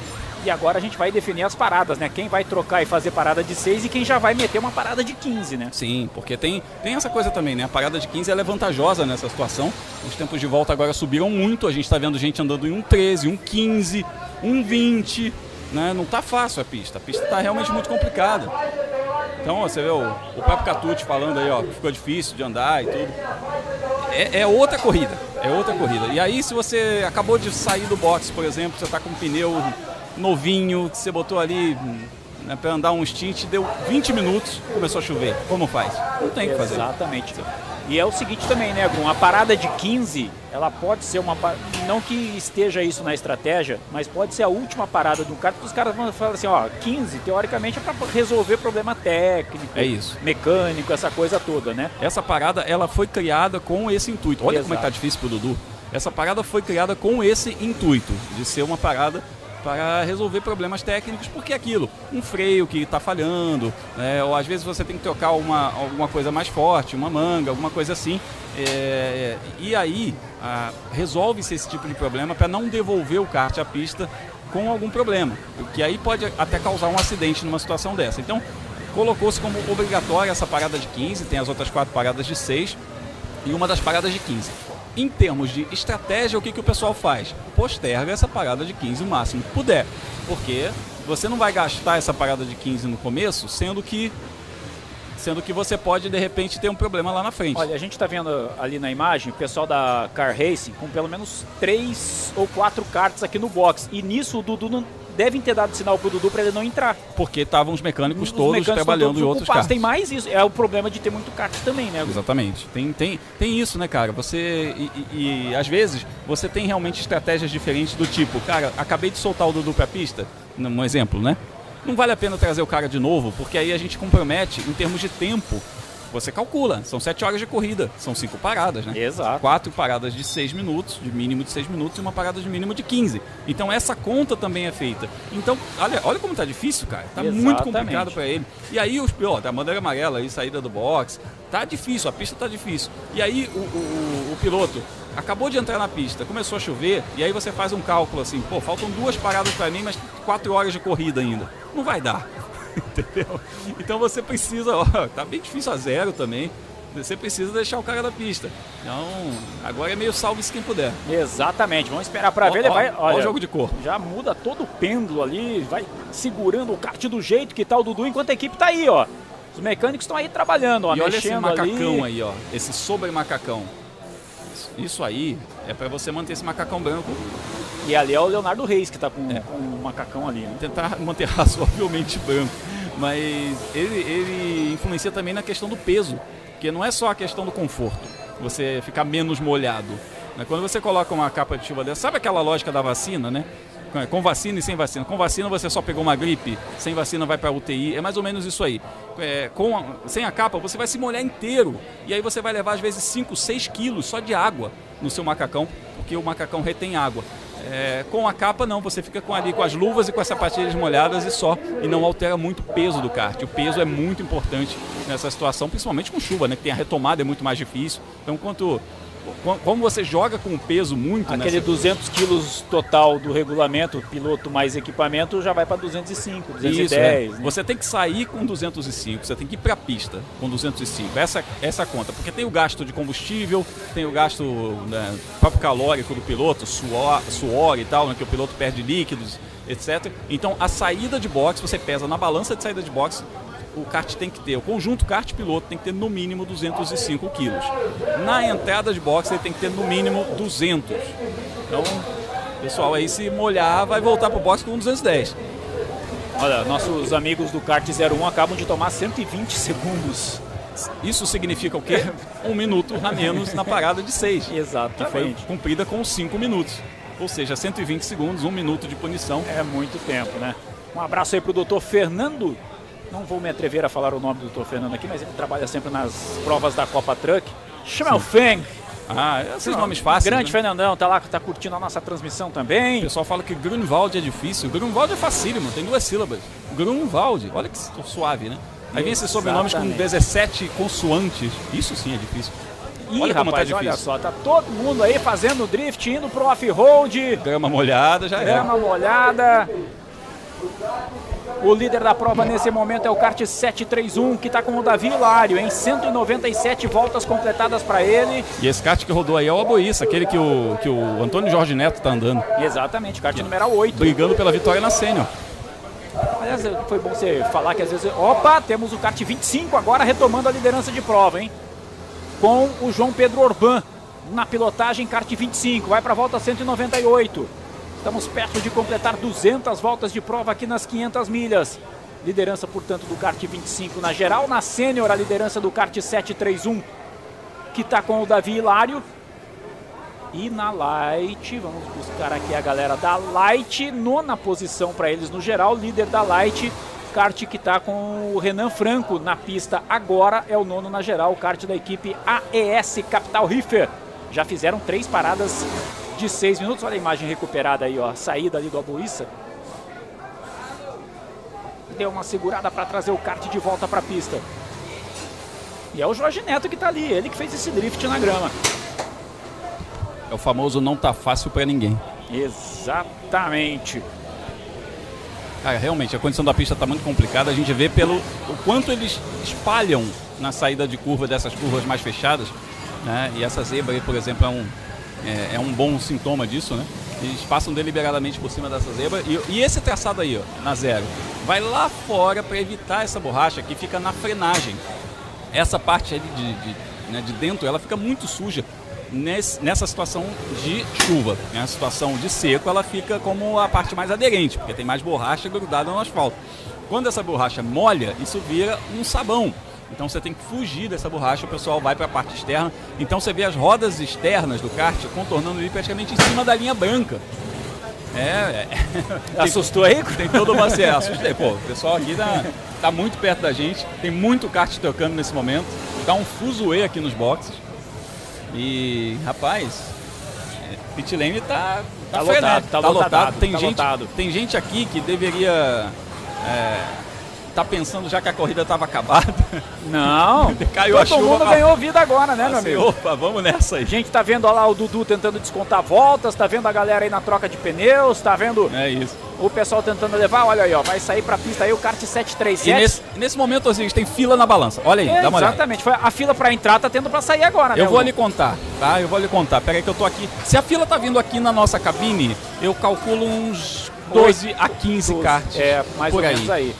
É porque até eu chegar ali e contar, já passaram uns 3 pela balança, mas é, dá pra gente calcular uns 15 karts nessa fila da balança aí. E aí, E é importante a gente explicar esse procedimento, Bruno, olha só. Pulseira, né? Todos os pilotos têm uma pulseira com QR Code. Quando eles saem ali é feita a leitura desse QR Code para identificar justamente qual piloto está na pista. Por quê? Porque a partir do momento que se entra no box, tem que haver a troca de piloto. Não importa se foi para parada obrigatória ou apenas um problema mecânico, enfim. Entrou no box, tem que trocar de piloto. E é uma maneira, vai se criando uma súmula, né? Exatamente. E- é inclusive uma maneira de ajudar a gente que tá aqui na transmissão com o Live Time a saber quem tá na pista, porque esse nome ele vai pro Live Time. Então a gente está vendo, por exemplo, que o kart número 25, que lidera a corrida, está nas mãos do João Pedro Orban.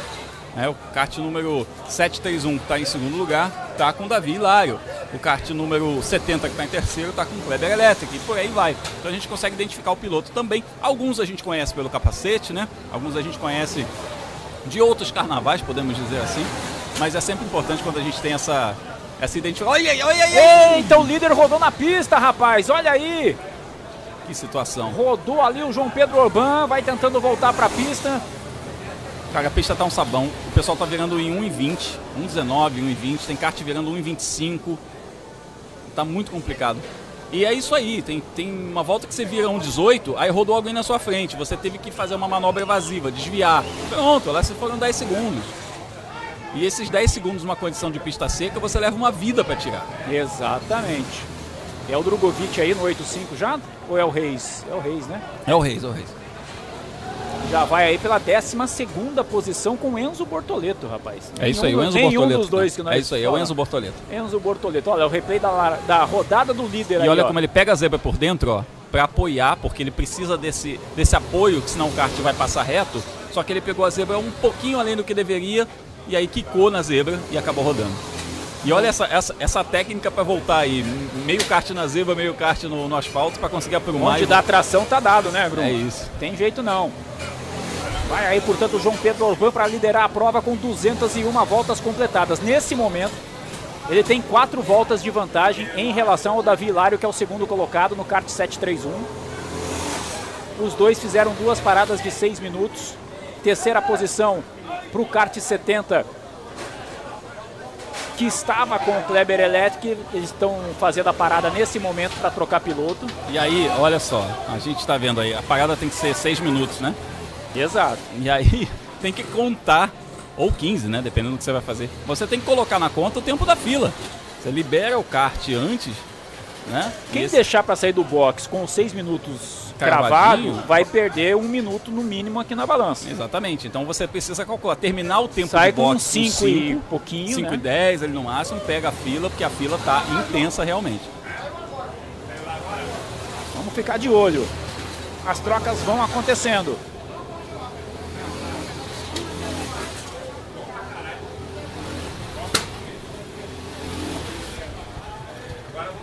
Você viu que o kart 25 entrou para box, ele que é o líder. E aí, ó, essa fila aí, ó, eles estão na tenda do lado. É o pessoal que não fechou seis minutos. Eles já passaram pela gente. balança, já fizeram a leitura do QR Code, mas ainda não saíram de box. Essa linha branca que está aqui, ó, na frente desses dois karts, essa linha, a linha vermelha, perdão, essa Exato. linha vermelha que está aqui, é o ponto máximo que eles podem chegar para esperar como margem de segurança para não abrir volta na cronometragem. É isso Porque aí. tem uma outra linha vermelha aqui um pouquinho mais à frente, que é onde está o sensor de, de cronometragem. Então ali é o local da espera. Para quem não completou em seis minutos ainda. Tem gente que fez parada de, de 15 aí, viu?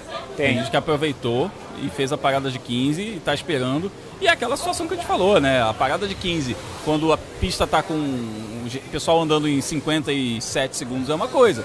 A parada quando o pessoal tá andando aí com 1,81, que foi a volta do líder nesse momento, que deu aquela rodadinha, né? Mas digamos que o pessoal que tá. 1,17, vai, 1,17, vamos, que, é o, que é o ritmo que o pessoal tá andando agora. Pô, não dá, né? É outra, é outra coisa, Ó, né? Você perde muito menos aí, tempo.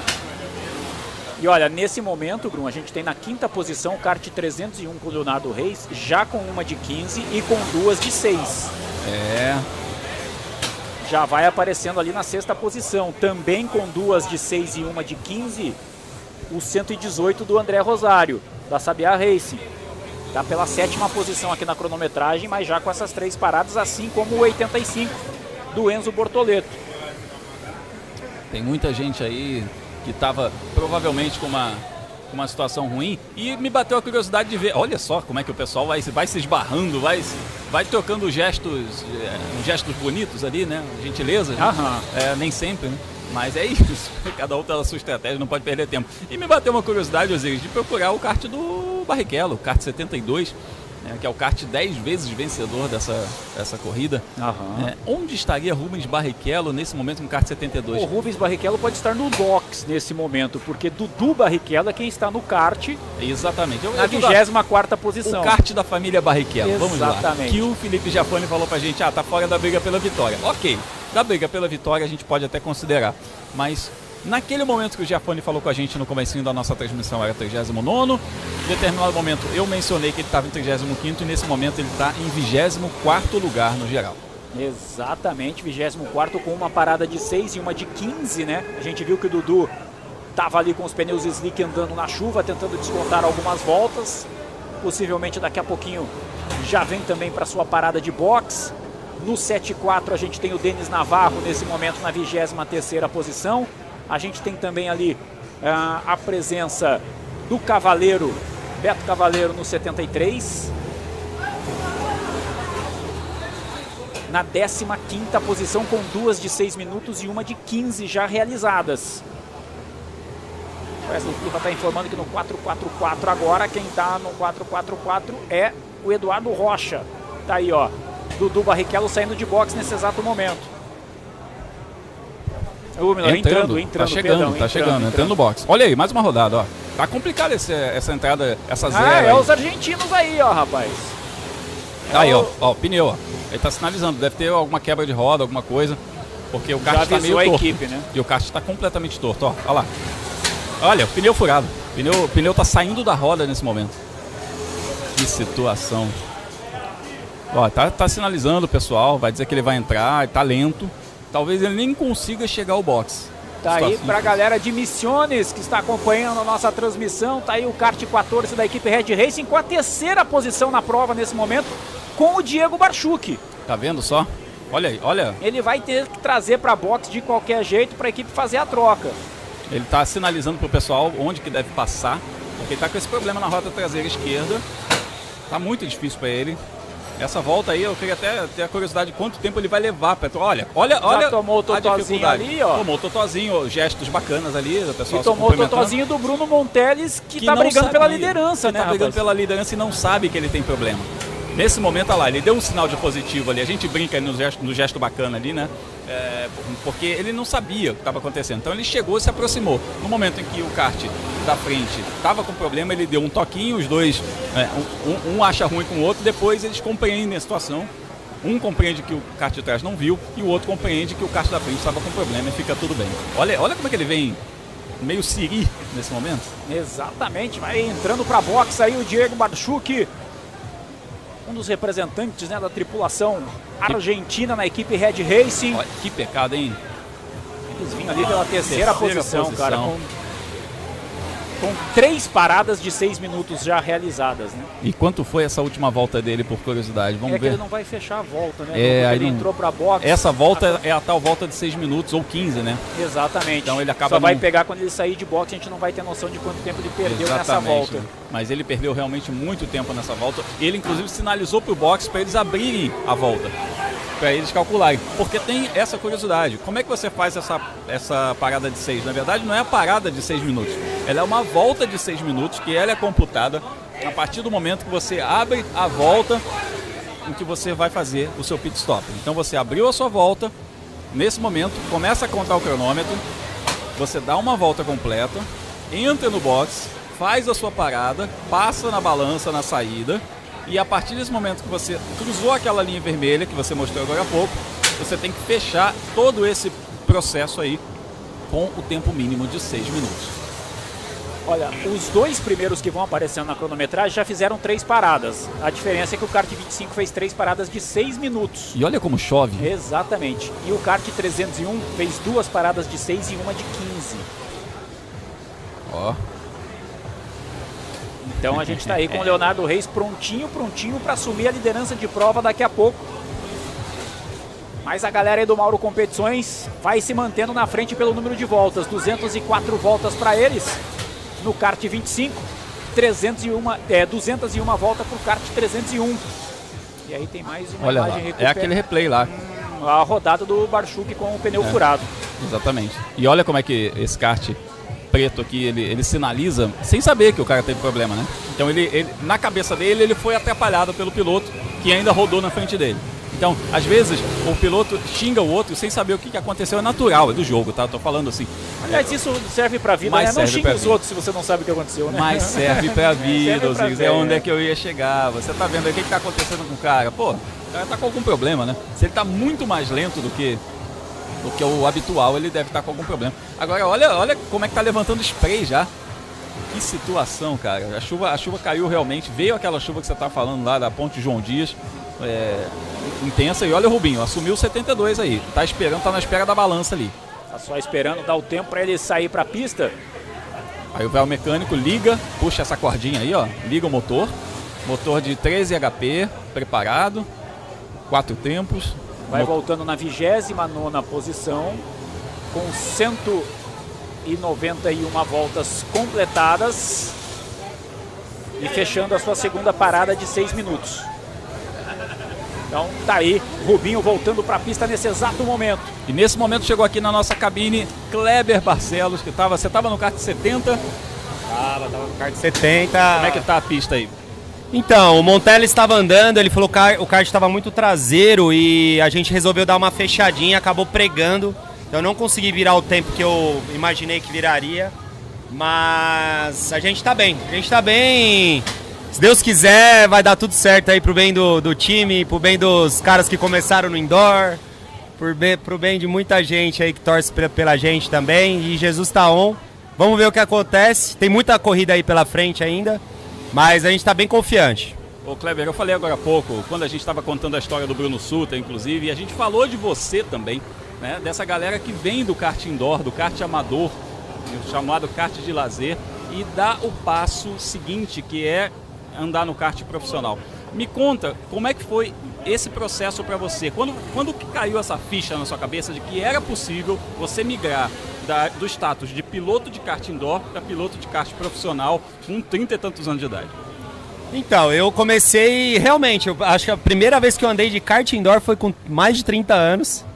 É, não sei precisar bem, mas assim, depois com 4, 34, 35, eu, eu vi que eu levava jeito pro negócio, falei, cara, eu vou andar nesse- junto com esses caras. E eu olhava na televisão e via Barrichello, esses caras andando, falei, meu sonho é, é andar com esses caras. E andamos, graças a Deus, é, já fizemos algumas façanhas, você já andou com a gente, né, Gru? Andei três anos no Carteiros também, muito legal, Andou time com a gente no Carteiros. É, infelizmente o Carteiros não pôde vir esse ano. Então a gente se juntou ali, é, pessoal da CPKA, pessoal da Massoni Racing, mas Carteiros está no coração também. Todo o kart indoor, né? Todos, todos, CPKA, a Mica, é, todo mundo tá no, no coração e a gente tá carregando todo mundo aí dentro desse kart. Tá pesado o kart, viu? pois é. E essa transição, quando você faz essa transição aí pro kart profissional, né? Qual é a principal dificuldade, né? E qual é a principal, eu não ia dizer facilidade, mas assim, qual é a coisa que você acha que ia ser difícil e não é? Então, cara, eu, eu, vou, eu vou confessar pra você que, por exemplo, eu chamei o Monteles. O, Mon, o, o Monteles foi, foi um cara que eu, eu falei assim, pô, ele é muito bom no kart indoor. Ele é muito bom no kart indoor. Então, assim, eu tinha um patrocinador. O patrocinador falou pra gente procurar alguém. Eu falei com a equipe, tinha alguns nomes cotados. E o Monteles, por incrível que pareça, era o que menos tem experiência nesses karts. Mas ele anda demais no kart indoor. Então você imagina, o cara sabe os karts você sabe, tem um kart que não faz pra esquerda, outro não faz pra direita, outro não tem motor, outro não freia, e o cara se vira e tá sempre na frente. Então isso prova que o indoor é uma escola muito forte. Eu comecei no indoor e aí eu fui, fui pro, pro, pra Pro 500, depois andei de dois tempos. De, meu, tô, tô na Copa HB20, andando de carro, meu terceiro ano de carro, já disputando título. Então, assim, é, é, é uma escola realmente. O próximo passo é o cara vir pro Pro 500. É, esse é, essa é a dica, Pro 500. Exato, é isso que eu ia te perguntar. O passo é esse, né? Você sai pro do kart 500. indoor, você tá, você tá fera, profissa no kart indoor, vai experimentar um Pro 500 lá na Garuja Viana. E, e- e é um kart que é dócil, né? Quando a gente fala sobre kart profissional, tem muito essa coisa também de ser aquele kart que é muito veloz e muito arisco. O, o kart da Pro 500 que a gente usa aí nas 500 milhas de kart, ele é muito mais dócil. E a tocada do cara que vem do kart de lazer, inclusive, às vezes tem que ser adaptada a isso. Tem Sim. gente que vem com uma tocada muito nervosa né, no volante e que precisa dar uma maciada, porque esse kart ele requer realmente muita precisão. Né? É, ele não aceita muita coisa e assim, o- a, a gente tava brincando lá, né? Pô, você pega uns karts que não fazem a- o que eu acabei de dizer, não faz pra esquerda, não faz pra direita, não freia, não acelera. Quando você pega um kart que faz tudo isso, é, só sonho. acelerar, é um sonho. Então assim, é, o pessoal realmente manda bem, você vê aí o Otazu tá mandando bem pra caramba, tava na frente também. Tem um monte de outros pilotos aí começaram de indoor na granja. E a gente vem puxando essa galera. É um, um novo automobilismo é, que muitos pais estão colocando os- as crianças novas para andar de kart indoor. A gente tem um Renzo na equipe que o pai dele falou: Não, meu filho agora vai andar de kart indoor toda semana. Por quê? Porque tá acostumado a andar com um equipamento e estranha quando anda em outro. E a gente que anda de qualquer coisa não estranha. Você senta a bunda e, e sente o kart. Que o mais importante é isso, é a sensibilidade. Então, é, é uma dica muito grande aí pra galera, tanto em custo quanto em o próximo passo mesmo ali alcançável é a Pro 500. Vai pra Pro 500, vai se divertir, que vai dar tudo certo. Fala em termos de custo também, é, quanto tá mais ou menos uma faixa, se você pensar por etapa, né? Um campeonato inteiro, ele tem aí umas 10 etapas, então você dilui um pouco até o custo do investimento no kart e tudo mais. Como é que fica essa conta anual aí para quem quer fazer um campeonato na Pro 500, inclusive adquirindo o chassi? Opa!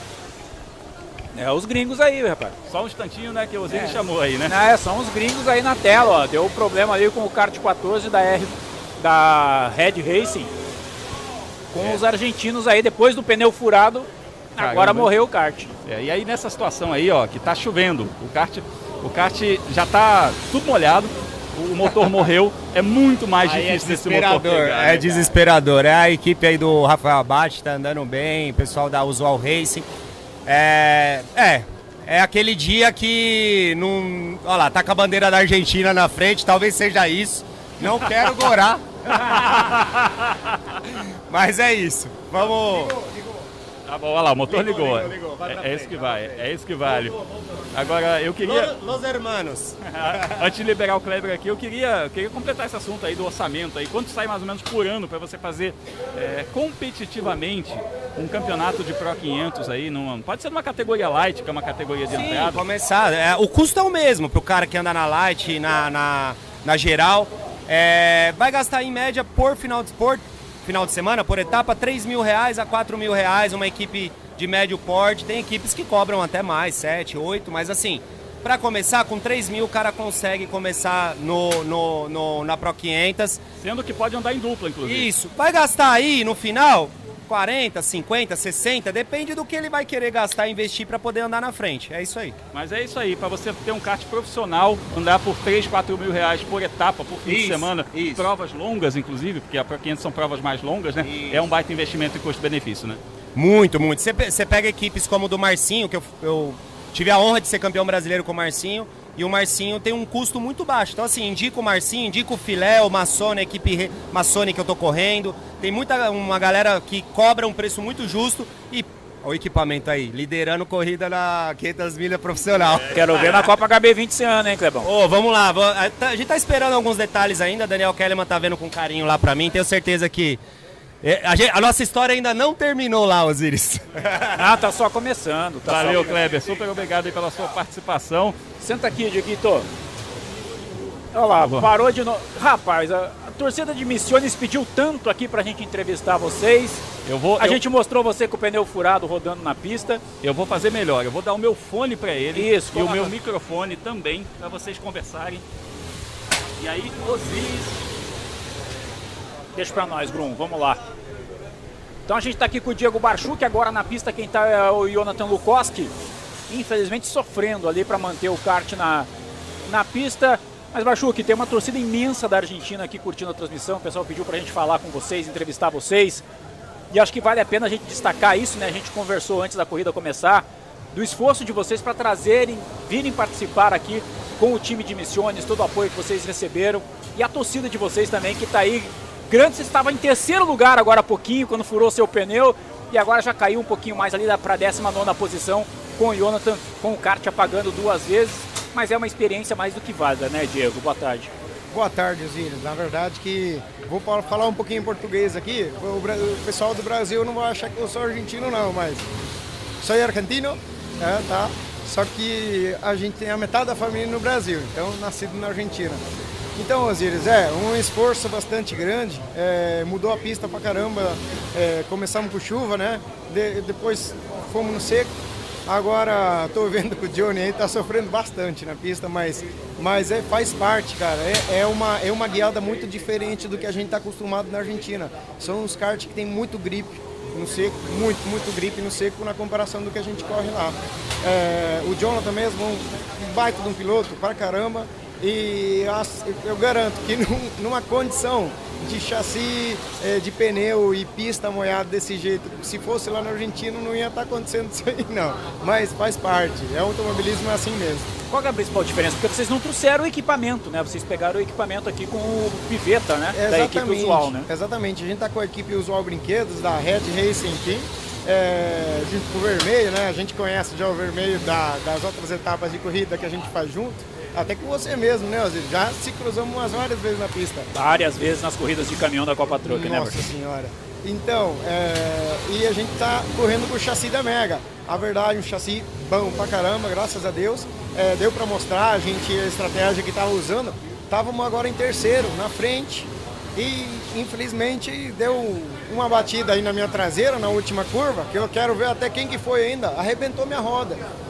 Então, vamos ter que Então, ver seu que pneu furado foi por conta de uma pancada, não foi por Totalmente. furada de pneu apenas.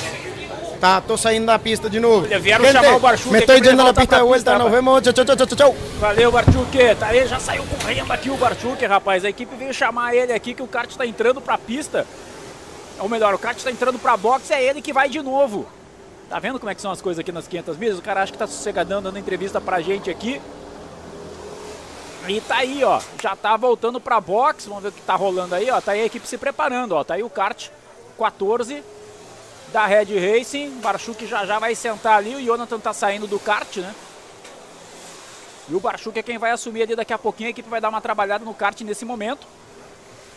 Pra voltar, e aí tá o líder. 214 voltas completadas, mas eles têm uma parada de 15 minutos pra fazer. A segunda posição é do kart 301 da Car Racing. Que segue com o Leonardo Reis. Tem duas paradas de 6 e uma de 15, ou seja, tem só mais uma parada de 6 minutos para cumprir. E aí pode estar a diferença, pode estar o pulo do gato. Tem mais duas paradas né, de 6 minutos para cumprir o kart 301. O kart 25 tem uma parada de 6 minutos e a de 15. Tá aí o Barchuk, ó, voltando para a pista, colocando o capacete. Tá indo lá para a saída de box. E aí pra galera da RPK, o kart 444 ali do lado do líder da prova, hein? E o Grum já tá de, já fez o seu lanchinho? Ah, você vai passear lá? Tá bom, Bruno. Tranquilo. Vai lá, fica tranquilo, Grum. Vai lá, Grum, bem tranquilo. Conversa ali com a rapaziada, a gente tem. Vamos para completar aí mais uma hora de prova, hein? Vamos para completar mais uma hora de prova. Vamos. Aí, na- aliás, acabamos de completar mais uma hora de prova. Completamos quatro horas de prova. Restam menos de três.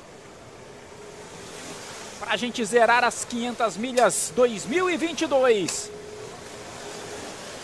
Ulisses Garcia tá aqui com a gente. Diego Henrique tá aqui com a gente. O Gilmar de Carli. Galera da High Speed tá aqui com a gente também. E tá lá na High Speed também, para quem tá assistindo.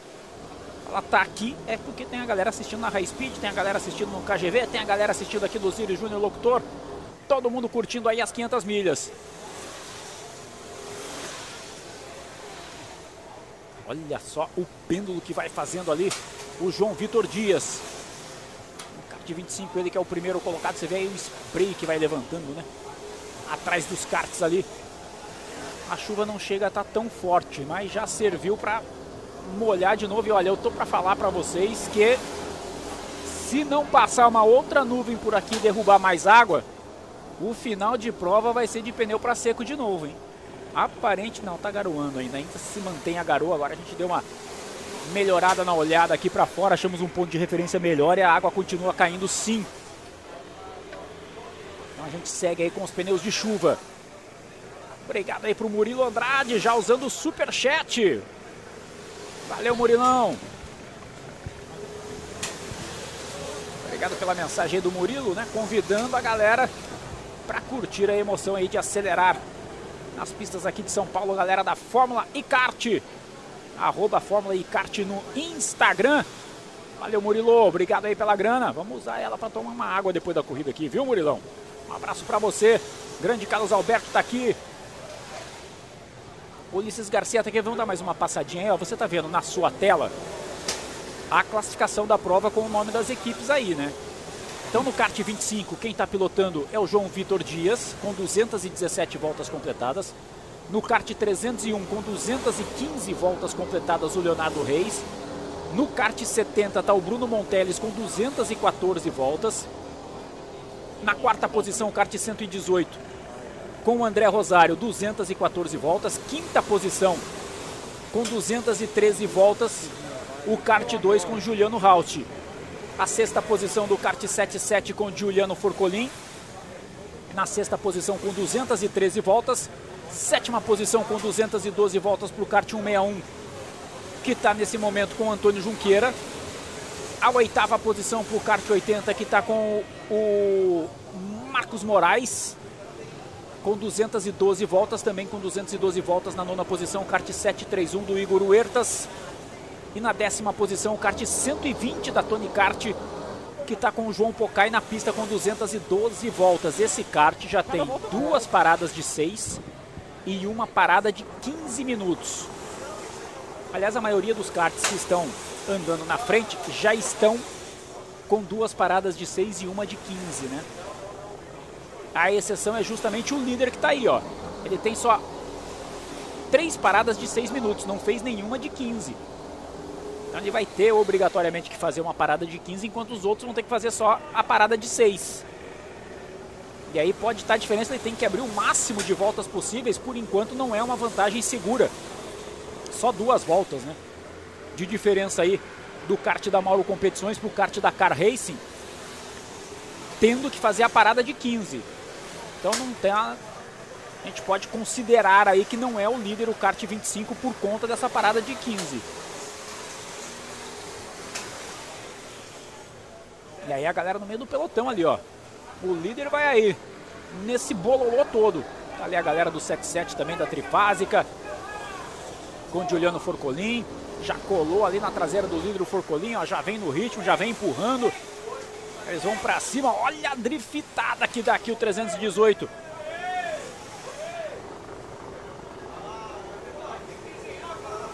É uma balançada legal ali. O kart do Lucas Souza uma driftada, conseguiu se manter na frente e manter na pista.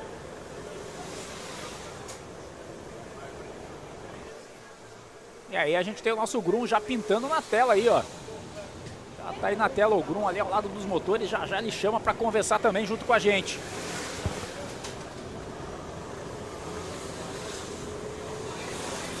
Eduardo Barbosa tá junto com a gente aqui. Também na transmissão, deixando o seu recado. 2 horas e 52 minutos para a gente zerar o cronômetro. Você vai junto com a gente.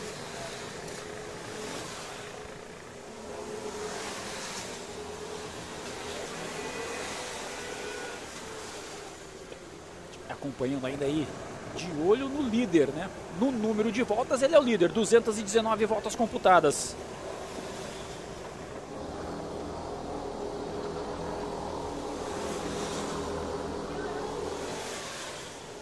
aí pro Igor Costa, tá ligado também, tá na torcida.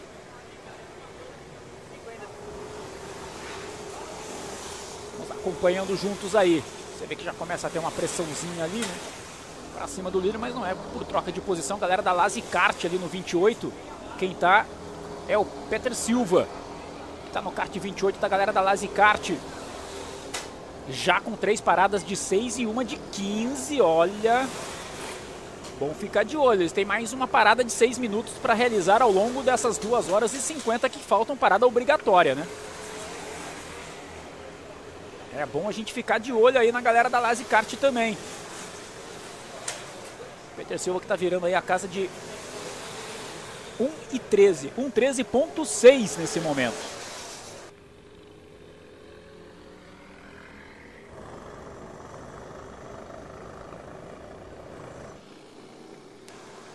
Temos 4 horas e 9 minutos de prova completadas para você que está ligado aqui nas 500 milhas de kart. E o Grum tá ali, pertinho dos motores, Grum. E aí, Osiris? Tudo bem? Estamos aqui ó, com o Marcelo Rich, que é o diretor de operações do Cartódromo Grande Aviana e também das 500 milhas de kart. Marcelo é aquela, o diretor de operações é aquele que manda prender, manda soltar, né? É o que é, a pessoa que é responsável pelo maior número de pessoas dentro de um evento. E ele está aqui comigo ao lado dos motores para explicar para a gente como é que funciona isso. Tem uma barulheira aqui, uma agitação que o pessoal está chegando justamente para trocar motor. Marcelo, explica para a gente como é que funciona o esquema de motor sorteado nas 500 milhas de kart.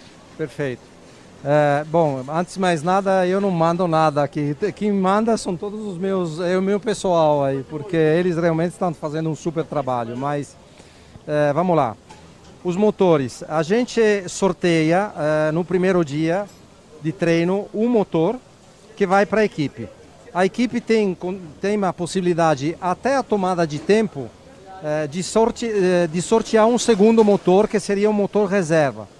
Então, eles podem trocar esse motor e ver se eles gostam desse motor. Se eles gostarem, tudo bem, fica assim. Se eles não gostarem, eventualmente eles podem voltar para o primeiro motor vocês perguntam por que isso daí. Muitas vezes tem equipes que gostam de testar vários motores. Então a gente colocou esse limite Ele fala, tudo bem, pode testar um segundo. Você não, ficar indo e vindo. É, indo e vindo. É, é, tinha época que os caras trocavam três, quatro motores, a gente ficava louco com isso daí. É, você... Todos, todos os motores são do cartódromo, isso é importante dizer, todos do cartódromo e equalizados pelo cartódromo da Granja Viana, né? Sim, a gente tem um, ah, uma, um, é, um, bancada, né? Um dinamômetro. dinamômetro eh, de bancada e a gente, antes da 500 milhas, obviamente, passa todos os motores, equaliza todos eles. Alguns deles, uma grande parte deles são passados também na pista, equalizados na pista. Então a gente faz um trabalho tentando deixar mais ou menos tudo parecido. Claro que sempre pode dar uma pequena diferença, porque principalmente esses motores que foram projetados para compressor, para, sei lá, para qualquer tipo de máquina, menos que um kart, às vezes podem dar umas diferenças, mas funciona. Quantos motores vêm para cá, para a pista, né? Eu acredito que chegaram aqui mais ou menos 100 ou 105 motores no total. Mas voltando ao sorteio, passou disso, aí o que, que acontece? É, se a equipe quer pegar um, um terceiro motor, vamos dizer assim, que não ficou satisfeita com esses dois, aí é, tem um outro sorteio, mas aí paga uma punição. A gente está ouvindo aqui, inclusive, o pessoal testando ao vivo um motor, né? Que acabou de ser trocado, né? Exatamente. É, é, mas enfim, é, aí depois desse terceiro sorteio, vamos dizer assim, o que, que vai acontecer? A equipe é penalizada. Então toma seis posições é, de penalização na largada, no grid de largada. Então essa é a regra. Além disso, tem uma outra regra que diz é, se a equipe, porque a gente não entrega mais motor para a equipe, não deixa mais nada a não ser o motor que está montado no kart. Então o que, que a gente faz? Faz um último sorteio depois da tomada de tempo para eh, reservar para a equipe o motor para a corrida, o motor reserva para a corrida. Então, como nesse caso, acontece um problema com o motor da equipe, eles vêm para cá, tiram o motor que estava no kart. Não, e pegou o que estava aqui atrás de você. Esse, é, é- esse espacinho aqui que está vazio é o motor que o pessoal pegou agora, enquanto a gente estava aqui dando entrevista. Todos eles são numerados, né? Tem aqui nas bancadas. Eu tô, vou só dar um passeio rapidinho. Dá licença, Marcelo, um instantinho, só para mostrar aqui, ó. 8, 7, 6. Todos eles são numerados, são esses motores Honda de 3 HP, né? E aí, a equipe vem aqui, ela sabe qual é o número dela e ela vai fazer essa troca de motor, como é o caso desse kart 51, que acabou de trocar o motor e está saindo para pista. Exatamente. E aí, pelo menos, todas as equipes têm as condições de voltar para o box, eventualmente eh, trocar de motor. Que nem nesse caso agora, tá chovendo, estava chovendo bastante até agora há pouco. O motor pode começar a falhar. Normalmente são problemas elétricos, mas assim eles não conseguem resolver tão rapidamente assim, então preferem trocar de motor. E aí, a partir desse ano, a gente deu a possibilidade para todo mundo de fazer esse sorteio, esse terceiro sorteio, e de deixar já o motor preparado com a mesa, com tudo, para que a equipe possa pegar e fazer a troca rapidamente.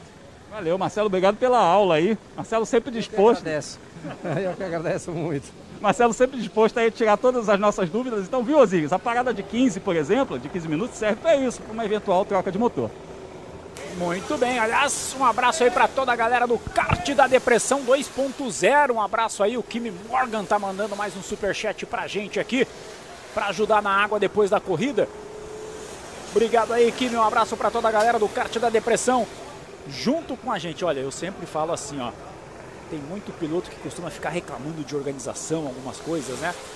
Tenta organizar um evento, meu amigo, e aí você vai ter a noção do que o Marcello, que acabou de dar entrevista aí pro Grum, faz ao lado da equipe do Cartódromo Granja Viana, né? Tem um time que trabalha, tem o pessoal da secretaria, tem o pessoal da estrutura, tem o pessoal das placas, tem o pessoal que tá ali na balança, enfim, tem muitos ingredientes, né? Muitas peças que formam a organização de um evento, como é o caso das 500 milhas, mas também não precisa ser um evento do tamanho das 500 milhas não, meu amigo. No seu evento aí, na sua praça, no seu cartódromo, com certeza os organizadores sempre tem que trabalhar muito, então sempre que tiver um evento, valorize, viu? Você que se inscreve aí, que vai só para participar, só chega com o macacão e com o capacete, valorize a organização, que essa galera dá um duro danado, não importa o tamanho do campeonato. A gente vai observando na sua tela aí, ó. A gente vai ali com o kart 28 da Lazy Kart, que segue com o Peter. Vai pela 22 segunda posição, repito, eles têm três paradas de 6 minutos e uma de 15. Boa parte das equipes já com três paradas de 6 minutos e uma parada de 15. A exceção está justamente no kart que vai aparecendo como líder da prova, né? Com 226 voltas, que é o kart da Mauro Competições, que está ali com o João Vitor Dias com 226 voltas, mas sem a parada de 15 minutos ainda. Os- Osiris, voltou a chover muito forte. Muito forte, Tava né, chovendo forte já, agora voltou a, a- a intensidade. Tava forte, daí parece que piorou, mas daí aumentou. É, mais ou menos isso, né, Bruno? A intensidade da, da, da, da chuva, né? Aumentou. A gente está falando aí de, de uma condição que não parou de chover. Desde, desde que voltou, não parou de chover, mas ela tinha aliviado um pouquinho.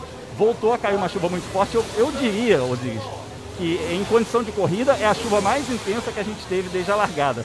É parecida com a chuva olha o que resultado tava, aí, ó. É, parecida com a chuva que estava quando a gente chegou aqui ao cartódromo de manhã, que estava caindo um temporal.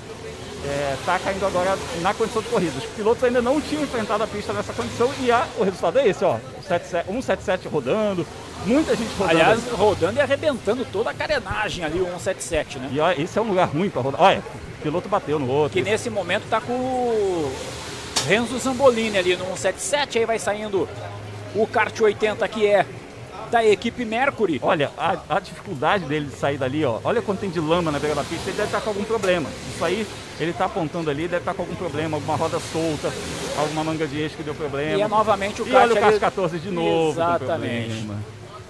Que pena aí, tá aí o Diego Barchuk que voltou, né? Saiu correndo aqui da entrevista com a gente. Olha, olha a sequência inteira, ó. O pessoal, o pessoal tá, tá, tendo, tá tendo bastante problema aí no, no- nessa saída de curva, porque aquela saída de curva que eu falei, que, que você vem do, do primeiro miolo e precisa pegar uma reta antes da esplanada, que é lá a parte, parte final, né? A parte no outro extremo do cartódromo. É, ela é uma curva que não é uma curva de alta, ela tem uma travadinha. Você vem de uma curva de alta para a esquerda e faz uma curva um pouco mais travada para a direita. Só que essa curva para a direita é, é uma trajetória muito complicada e a saída dela tem uma zebra que é muito ondulada. E você precisa pegar essa zebra para vir tempo. Não adianta. Se você contornar sem pegar a zebra, você vai sair muito menos lançado que todo mundo chega a ser até perigoso. Então tem que pegar essa zebra e o pessoal que está pegando essa zebra está quicando e saindo da pista. A gente já está vendo inclusive alguns rios aí na, na, na beira da pista. Olha como é que está formando ao lado da zebra ali. Parece que o Barchuk conseguiu ligar o kart ali da Red Racing. Vamos ver, ele tá sentado ali esperando um buraquinho para poder voltar para a pista. Olha, esse kart aí é o kart que está na, na liderança. Com o João Vitor, ele tem 228 voltas completadas, mas está virando 1,14.1. Na segunda posição está o Leonardo Reis com o kart 301, com duas voltas atrás, virando 1,10.7. Esse tempo vai subir já já. Sim, mas tem uma outra situação que a gente já está destacando aqui, né, Grum? O kart 301 já fez a sua parada de 15. O kart 25 ainda não fez a parada de 15. Só duas voltas de diferença, irmão, pode esquecer. Exatamente. Né? Entra toda aquela estratégia que a gente estava falando lá. Olha como tá difícil, olha como é que o corpo ajuda. Inclusive, a gente está ouvindo aqui o vai vem de carrinhos, que é o pessoal que deve estar indo buscar a kart que atolou. tá achando que é fácil? A gente está aqui com a câmera focada nos líderes e tal, nos principais karts, mas tem gente nos outros pelotões também que está com problema. Volta e meia você corre a imagem e você vê alguém parado aí na pista. Exatamente, eles vão dando jeito aí. A gente vai com 2 horas e 40 para zerar o cronômetro ainda, hein? Vamos com 2 horas e 40 minutos ainda para zerar o cronômetro.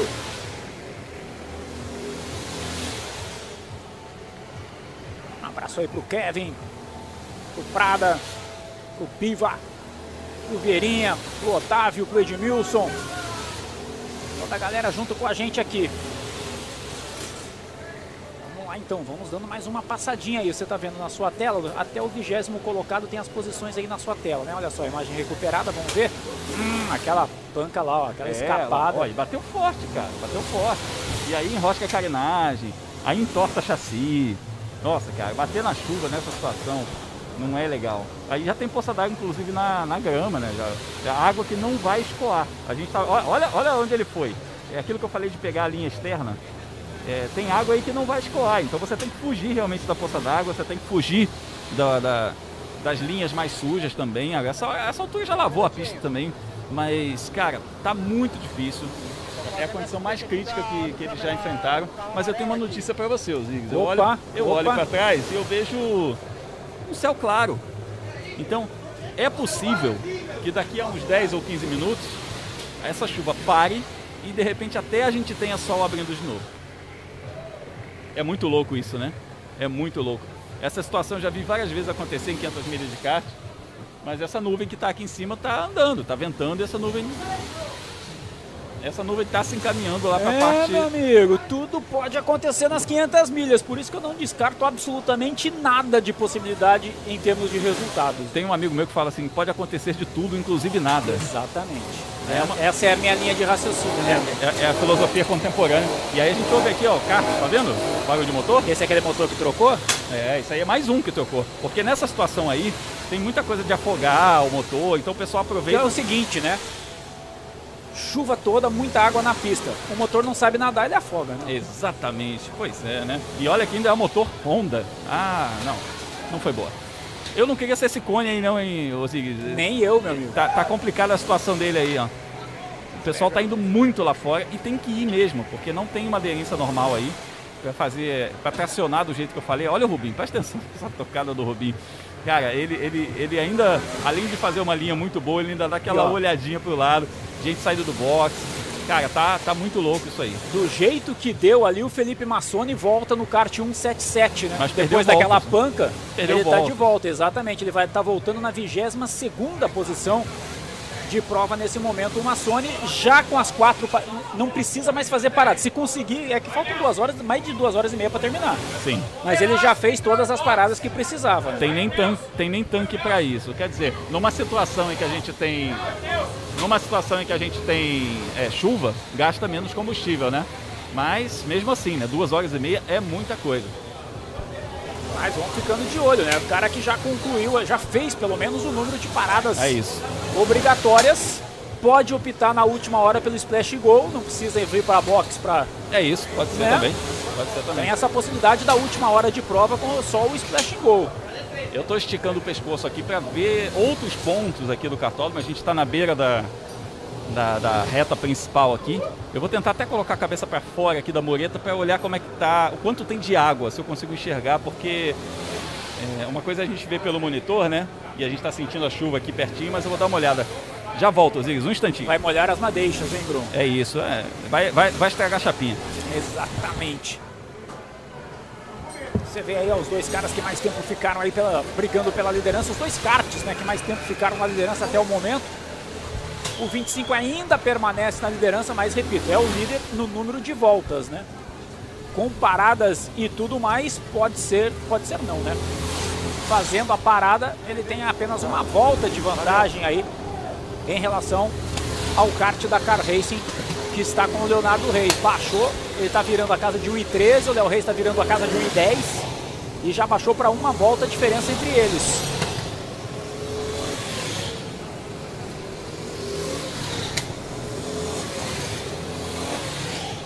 Lembrando que eles têm que fazer ainda a parada de 15, né?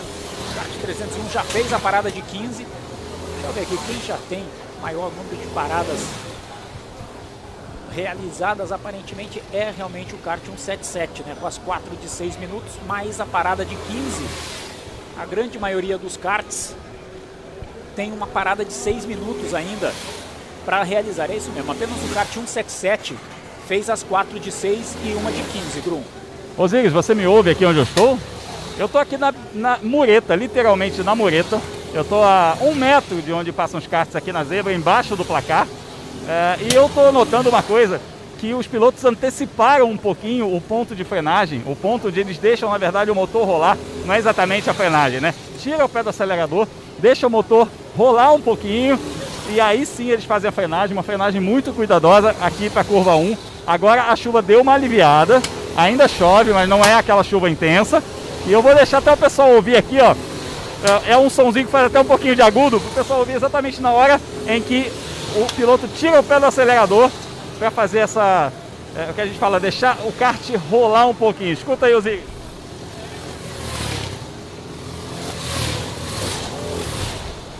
Deu para ouvir daí? Com toda certeza, Grum, com toda certeza. Vamos terminar de ouvir o Barchuk aqui. Chega aqui, Diego. O Diego já voltou aqui, ó. Vamos terminar de ouvir o Diego Barchuk aqui, porque ele estava dando entrevista, a equipe veio, chamou ele. Pode ficar aí, Igor. Fica aí, dá só o microfone aí pro Barchuk. Conta pra gente o problema, Barchuk. Você saiu para pegar o kart de volta e, e acabou ficando na pista. Pois é, Osiris, saí é, e deu um problema, tá entrando água nas velas. Tá com outro motor, tô escutando aqui do lado, tá com a mesma coisa. Então é uma coisinha para ter em conta para uma próxima corrida aí com chuva, né? É, infelizmente é um probleminha na vela. Osiris, eu vou pedir só um minutinho para eu cumprimentar em espanhol o pessoal lá da Fica Argentina. à vontade, a galera tá? de Misiones está toda pendurada na transmissão aqui. Opa, gente de Misiones, Argentina, le habla Barchuk Diego. Eh, la verdad que quiero saludarlos a todos de parte del equipo, de Johnny, de Adriano, Robertino, de Mati y de, eh, de Mati y de Guillermo. La verdad que estamos eh, muy contentos de representar a Argentina y a la provincia.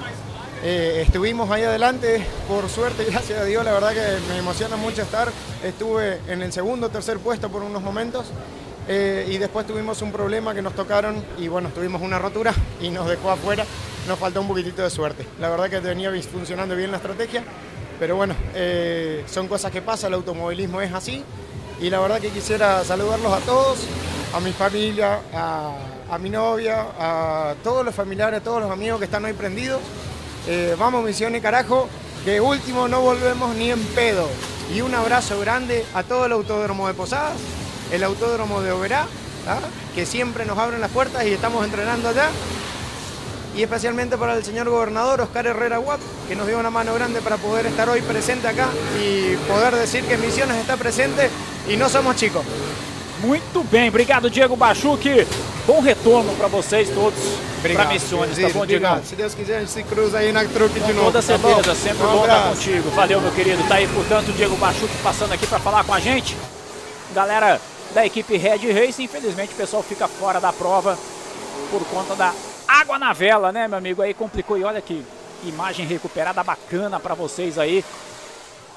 Para vocês acompanharem a galera da Lazy Kart ali, ó. Dando show na pista ali, estão na 18ª posição nesse momento. Quem está ali no kart segue sendo o Peter Silva.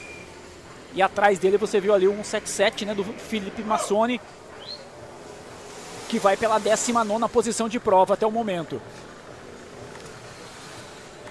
A gente vai trabalhando bastante aí para você o número de voltas, mas de olho também no número de paradas. E o número de paradas vai ficando aí para equilibrar e para devolver as coisas, hein?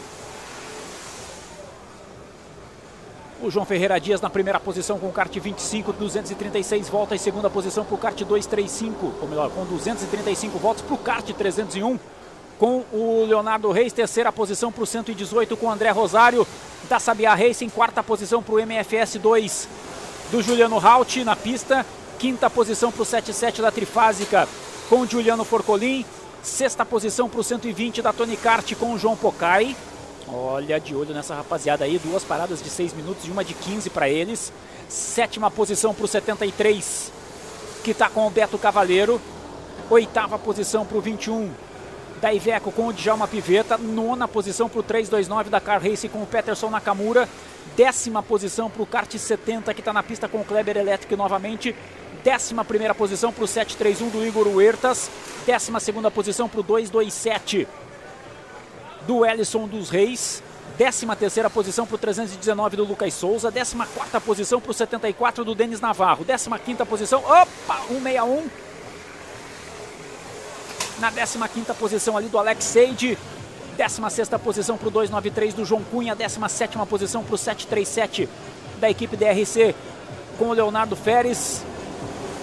18 oitava posição para o 177 do Felipe Massoni. 19 nona posição para o 481 do Junei Soares, vigésima posição para o 28 do Peter Silva, vigésima primeira posição para o 925 da RKC que está com o Fábio Frigi, vigésima segunda posição para o kart 48 da Long Pro Racing que está com o Rodrigo Bernardes, vigésima terceira posição para o V11 Kart Team do João Simonsen.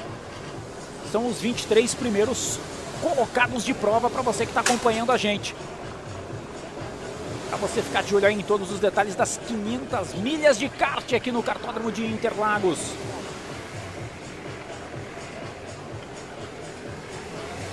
Você tá ligado com a gente aqui nas 500 milhas. A galera tá perguntando aqui do Murilo Fiore. Murilo Fiore tá no kart de número 300. Pessoal tá aqui um pouquinho mais para baixo, né, na classificação. Vamos buscar aqui o kart da Spartans. De número 300, que é o kart do Murilo Fiore. E vai um pouco mais lá para trás com 190 voltas, né? Tá na posição de número 40, já fez as quatro paradas de 6 minutos, mais a parada de 15 já completou também. Por isso ele vai aí com 190 voltas. Tem muita volta para tirar, né? Em relação aos líderes, tem muita volta para tirar, então a gente vai vendo mais uma imagem recuperada ali na conversa manual entre os pilotos. Deixa eu ver se o Grum tá me ouvindo. Tudo certo aí, Grum?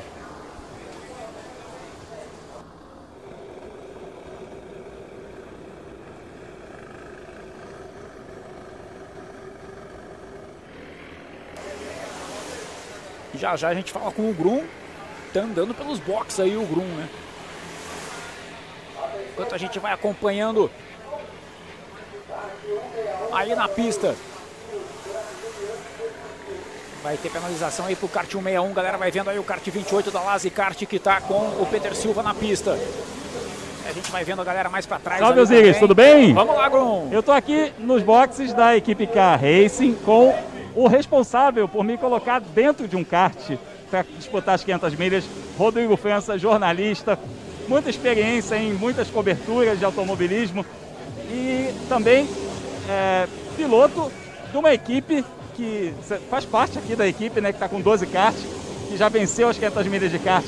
A gente falou tanto nessa, nessa nossa transmissão sobre realização de sonhos, a gente conversou com o Kleber Barcelos, a gente conversou com o Bruno Suter, a gente falou muito dessa coisa do, do cara que pode estar aqui um dia. Né? Você foi um dos primeiros a realizar esse sonho da nossa galera aqui. Me conta sobre isso, como é que funciona na sua cabeça. Hoje em dia você já tem um mindset quase profissional. É. Bom, obrigado pelo convite de participar aqui, né, Grum? Você sabe, aqui a gente é jornalista, repórter, tem que dar retorno de mídia para o patrocinador e piloto também, por que não?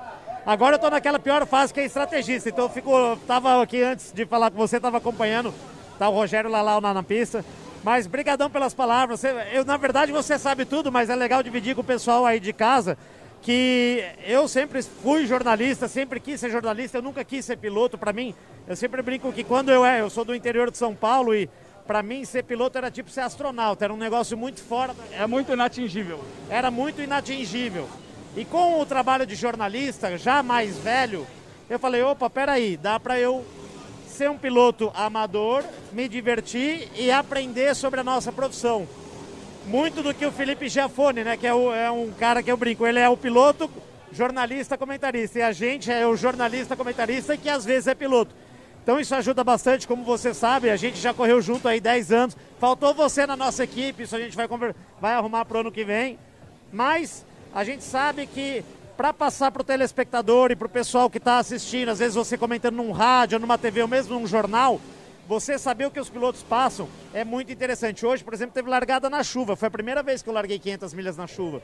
Então é uma experiência. Então agora eu sei o que, que o piloto passa. A pista, como vocês devem ter observado, secou no meio do primeiro stint.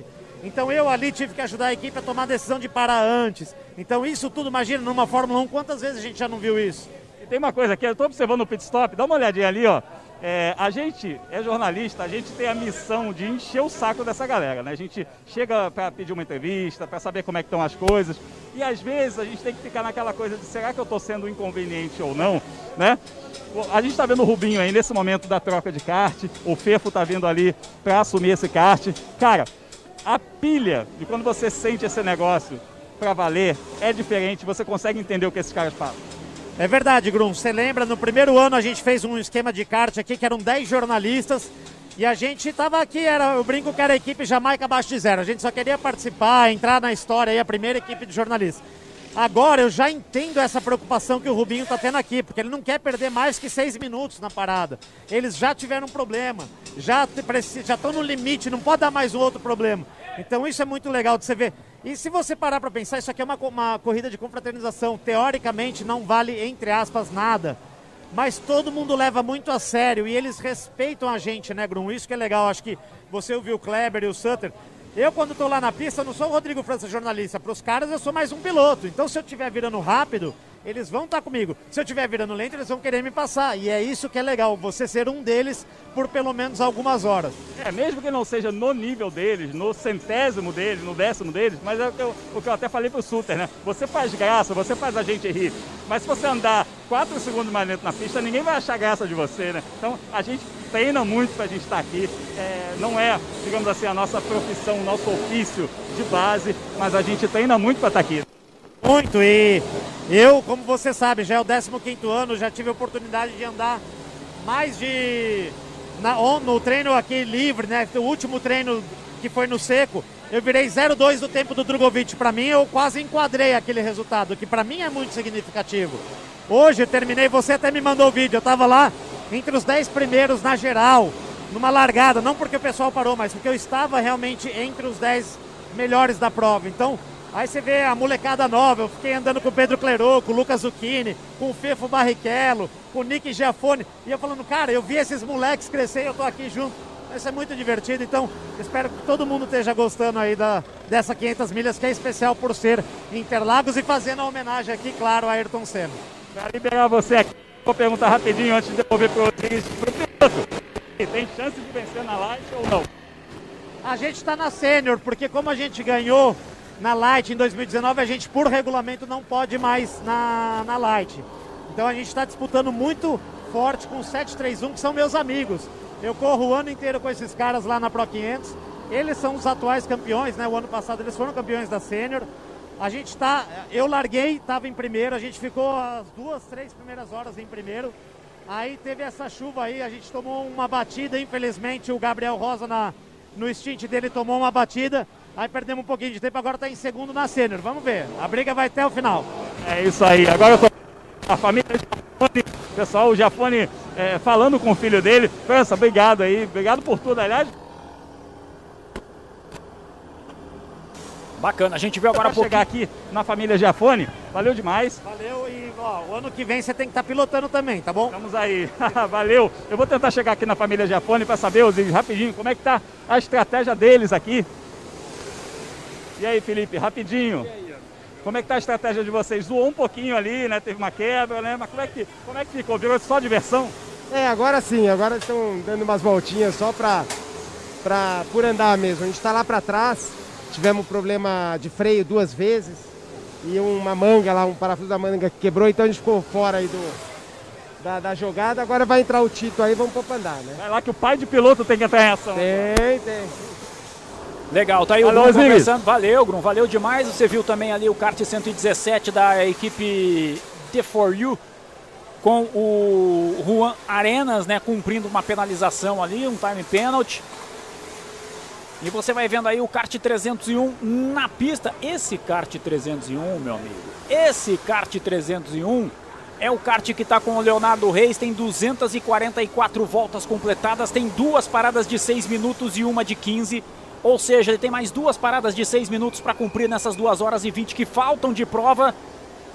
E pela nossa conta, é o cara para assumir a liderança. Por enquanto, ele está uma volta atrás do kart 25 do João Vitor Ferreira, da equipe Mauro Competições, pelo número de voltas, que é o que vale, evidentemente, para efeito de cronometragem, né? A cronometragem não pode antecipar só porque o cara não fez a parada de 15 e jogar ele lá para baixo. Mas a gente vai fazendo as nossas contas aqui, a galera no chat também vem participando junto com a gente. E a gente já vai colocando o kart 301 para cima aí, no comando do Leonardo Reis. Lembrando que a equipe Car Racing, né? Tem três títulos já aí, inclusive atual bicampeã, vencendo em, 19 em 2019 e 2020. São os grandes campeonatos. Está aí o Léo Reis na sua tocada. E deixa eu aproveitar aqui e mandar um abraço para toda a galera que vai participar agora em fevereiro, no dia 13, lá no Beto Carreiro, do GP Brasil de F4 de kart. GP Brasil F4 de kart que tem aí uma premiação de 150 mil reais distribuídos entre os vencedores da corrida principal, das corridas principais, vencedores na cadete, tem corrida para cadete também, tem prêmio para pole position, tem prêmio para volta mais rápida, tem prêmio para mecânico, enfim, muito bacana o formato do GP Brasil F4 de kart, né, no sistema aí de desafios, de challenges entre grupos de pilotos. Na somatória de pontos para definir quem vai para a final, tá muito bacana. O pessoal divulgou o traçado da final nesse ontem, né? O pessoal divulgou o traçado da final. Se você ainda não fez a sua inscrição, dá tempo, hein? GP Brasil F4 de kart para você fazer a sua inscrição no próximo dia 13 de fevereiro, no final de semana do dia 13, né? Vai ser quinta, sexta, sábado, domingo. No Beto Carreiro para você participar, tá aí o kart numeral 8 da equipe V11 kart do Abuíça. Tenho a impressão que é o, o próprio Munir quem está ali tentando tirar o kart da grama. Eles estão desfalcados do Renato Russo, que chegou a estar aqui ontem treinando, mas no teste feito hoje o Russo não passou. Então está o Paulo Santana, o Antônio Jorge Neto e o Munir Abuíça que estão nesse kart número 8. Tá aí, ó, ele com o braço levantado, sinalizando ali, bandeira amarela também sinalizando para os demais pilotos. E aí ele consegue retornar para a pista para seguir na prova. E a gente está de olho aí no Leonardo Reis. Galera da Car Racing aparentemente com a faca e o queijo na mão, mas falta muita coisa ainda na prova, né, meu amigo? São 2 horas e 17 minutos de prova restantes ainda. A galera tá perguntando da Antonella Bassani. Antonella Bassani está no kart numeral 2 da MFS. Ela já fez o seu stint, já fez um dos seus stints. E o kart está pela quarta posição. Quem está na pista nesse momento é o Juliano Raunt. Já fizeram duas paradas de 6 minutos, já fizeram uma parada de 15 e estão com 245 voltas completadas. Duas a menos que o líder da prova, o João Ferreira Dias, que passa completando aí mais uma agora. E aí a gente tem, ó. Olha o que tá rolando aí na pista, ó. Você tá vendo aqui na frente o kart 25 do Mauro Competições com o João Vitor. Atrás dele tá o kart 301 da Car Racing com o Léo Reis. Uma ultrapassagem aí significa estar na mesma volta. Vai aí o Leonardo Reis para tirar a volta de atraso, ó. Tira a volta de atraso o Leonardo Reis. E na próxima passagem tem tudo para ser o líder. Na pista, sem a parada dos 15 minutos. É, meu amigo, são as 500 milhas decidido na pista e o Leonardo Reis por enquanto.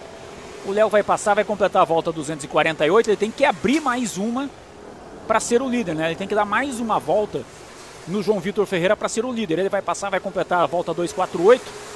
O João Vitor vai completar já a volta 249.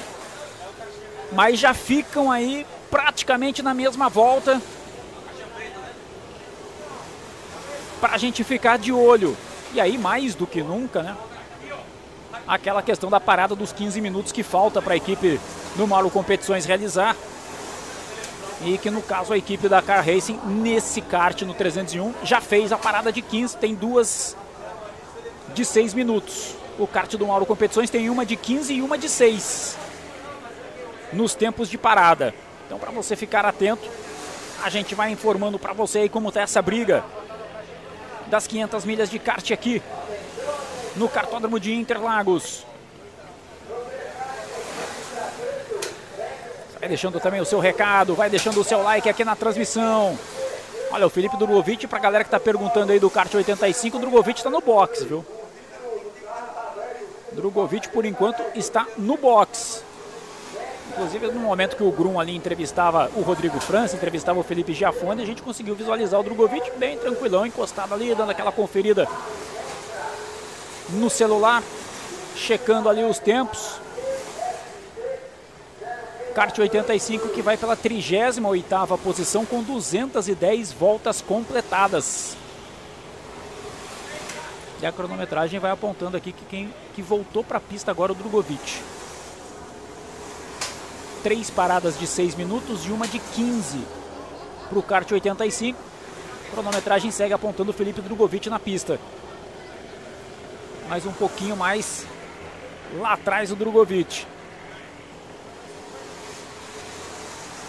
E tá aí, Grum, ó. Essa é a situação. E eu voltei agora do. O Leonardo Reis fez a ultrapassagem para cima do João Vitor Ferreira. Não tá ainda na mesma volta, mas tá ali no, no traçado. A hora que ele completar a volta, o Léo Reis bate a mesma volta do, do João. Só que daí o João tá atrás dele vai passar, entendeu? Essa é a diferença no- nos caras que estão liderando pelo número de voltas nesse momento. Muito obrigado por me atualizar depois desse meu passeio ali pelo pit lane ali. E eu preciso contar uma coisa para você. Sim, Enquanto você entrevistava nosso companheiro Rodrigo França, eu também fiz um pit stop. Gugu. Olha que maravilha, tá né? vendo? Tá A vendo gente- só? A gente se ajuda nessa A gente se ajuda, é lógico. a gente ficou, eu fiquei o quê? 10 minutos ali, 15 minutos ali passando no, no, no pit lane, né? Entrevistando, conversando com a galera. E nesses 15 minutos, Rodrigues, eu posso te falar, não caiu uma gota. A chuva parou totalmente. Então isso significa que essa pista está secando e esses pneus de chuva estão começando a esquentar bastante. E aí a galera que já está com o pneu de chuva mais, é, mais des- desgastado, né? Pneu de chuva com um estágio mais avançado aí de decomposição pode sofrer muito nessa fase final aí, porque o pneu vai para lona mesmo. Olha aí, olha essa, olha essa driftada. Não tá fácil para ninguém. Vamos ficar de olho aí, né, minha gente? Tem muita coisa para acontecer, tem muitos ingredientes. Não é uma matemática exata, não é uma ciência exata.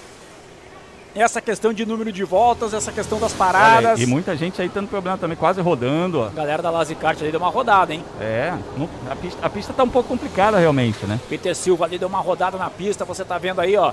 O Léo Reis não quer nem saber não, ele tá mandando pra cima da galera ali, ó. Vai fazendo as ultrapassagens que tem que fazer, porque ele quer dar mais uma volta pra tirar essa volta de atraso em relação ao João Vitor. Ele já vai colocando quase a reta inteira ali de diferença. E você viu que delicado ali aquele momento que os dois foram lado a lado na zero, aquela curva que tem um raio longo, e meio que olho no olho, vira o pescoço ali e um olha pro outro e fala, cara, eu tô aqui, cuidado, vamos fazer a curva junto. É um pouco isso. Namore com alguém que vai lado a lado com você pela pista, mirando nos seus olhos. Né?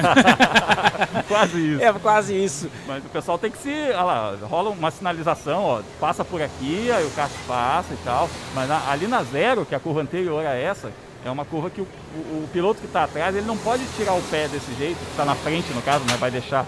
Vai dar. O, piloto de trás dar a volta nele. Ele não pode simplesmente tirar o pé, senão ele perde muito de retomada. Então ele tem que ser veloz também.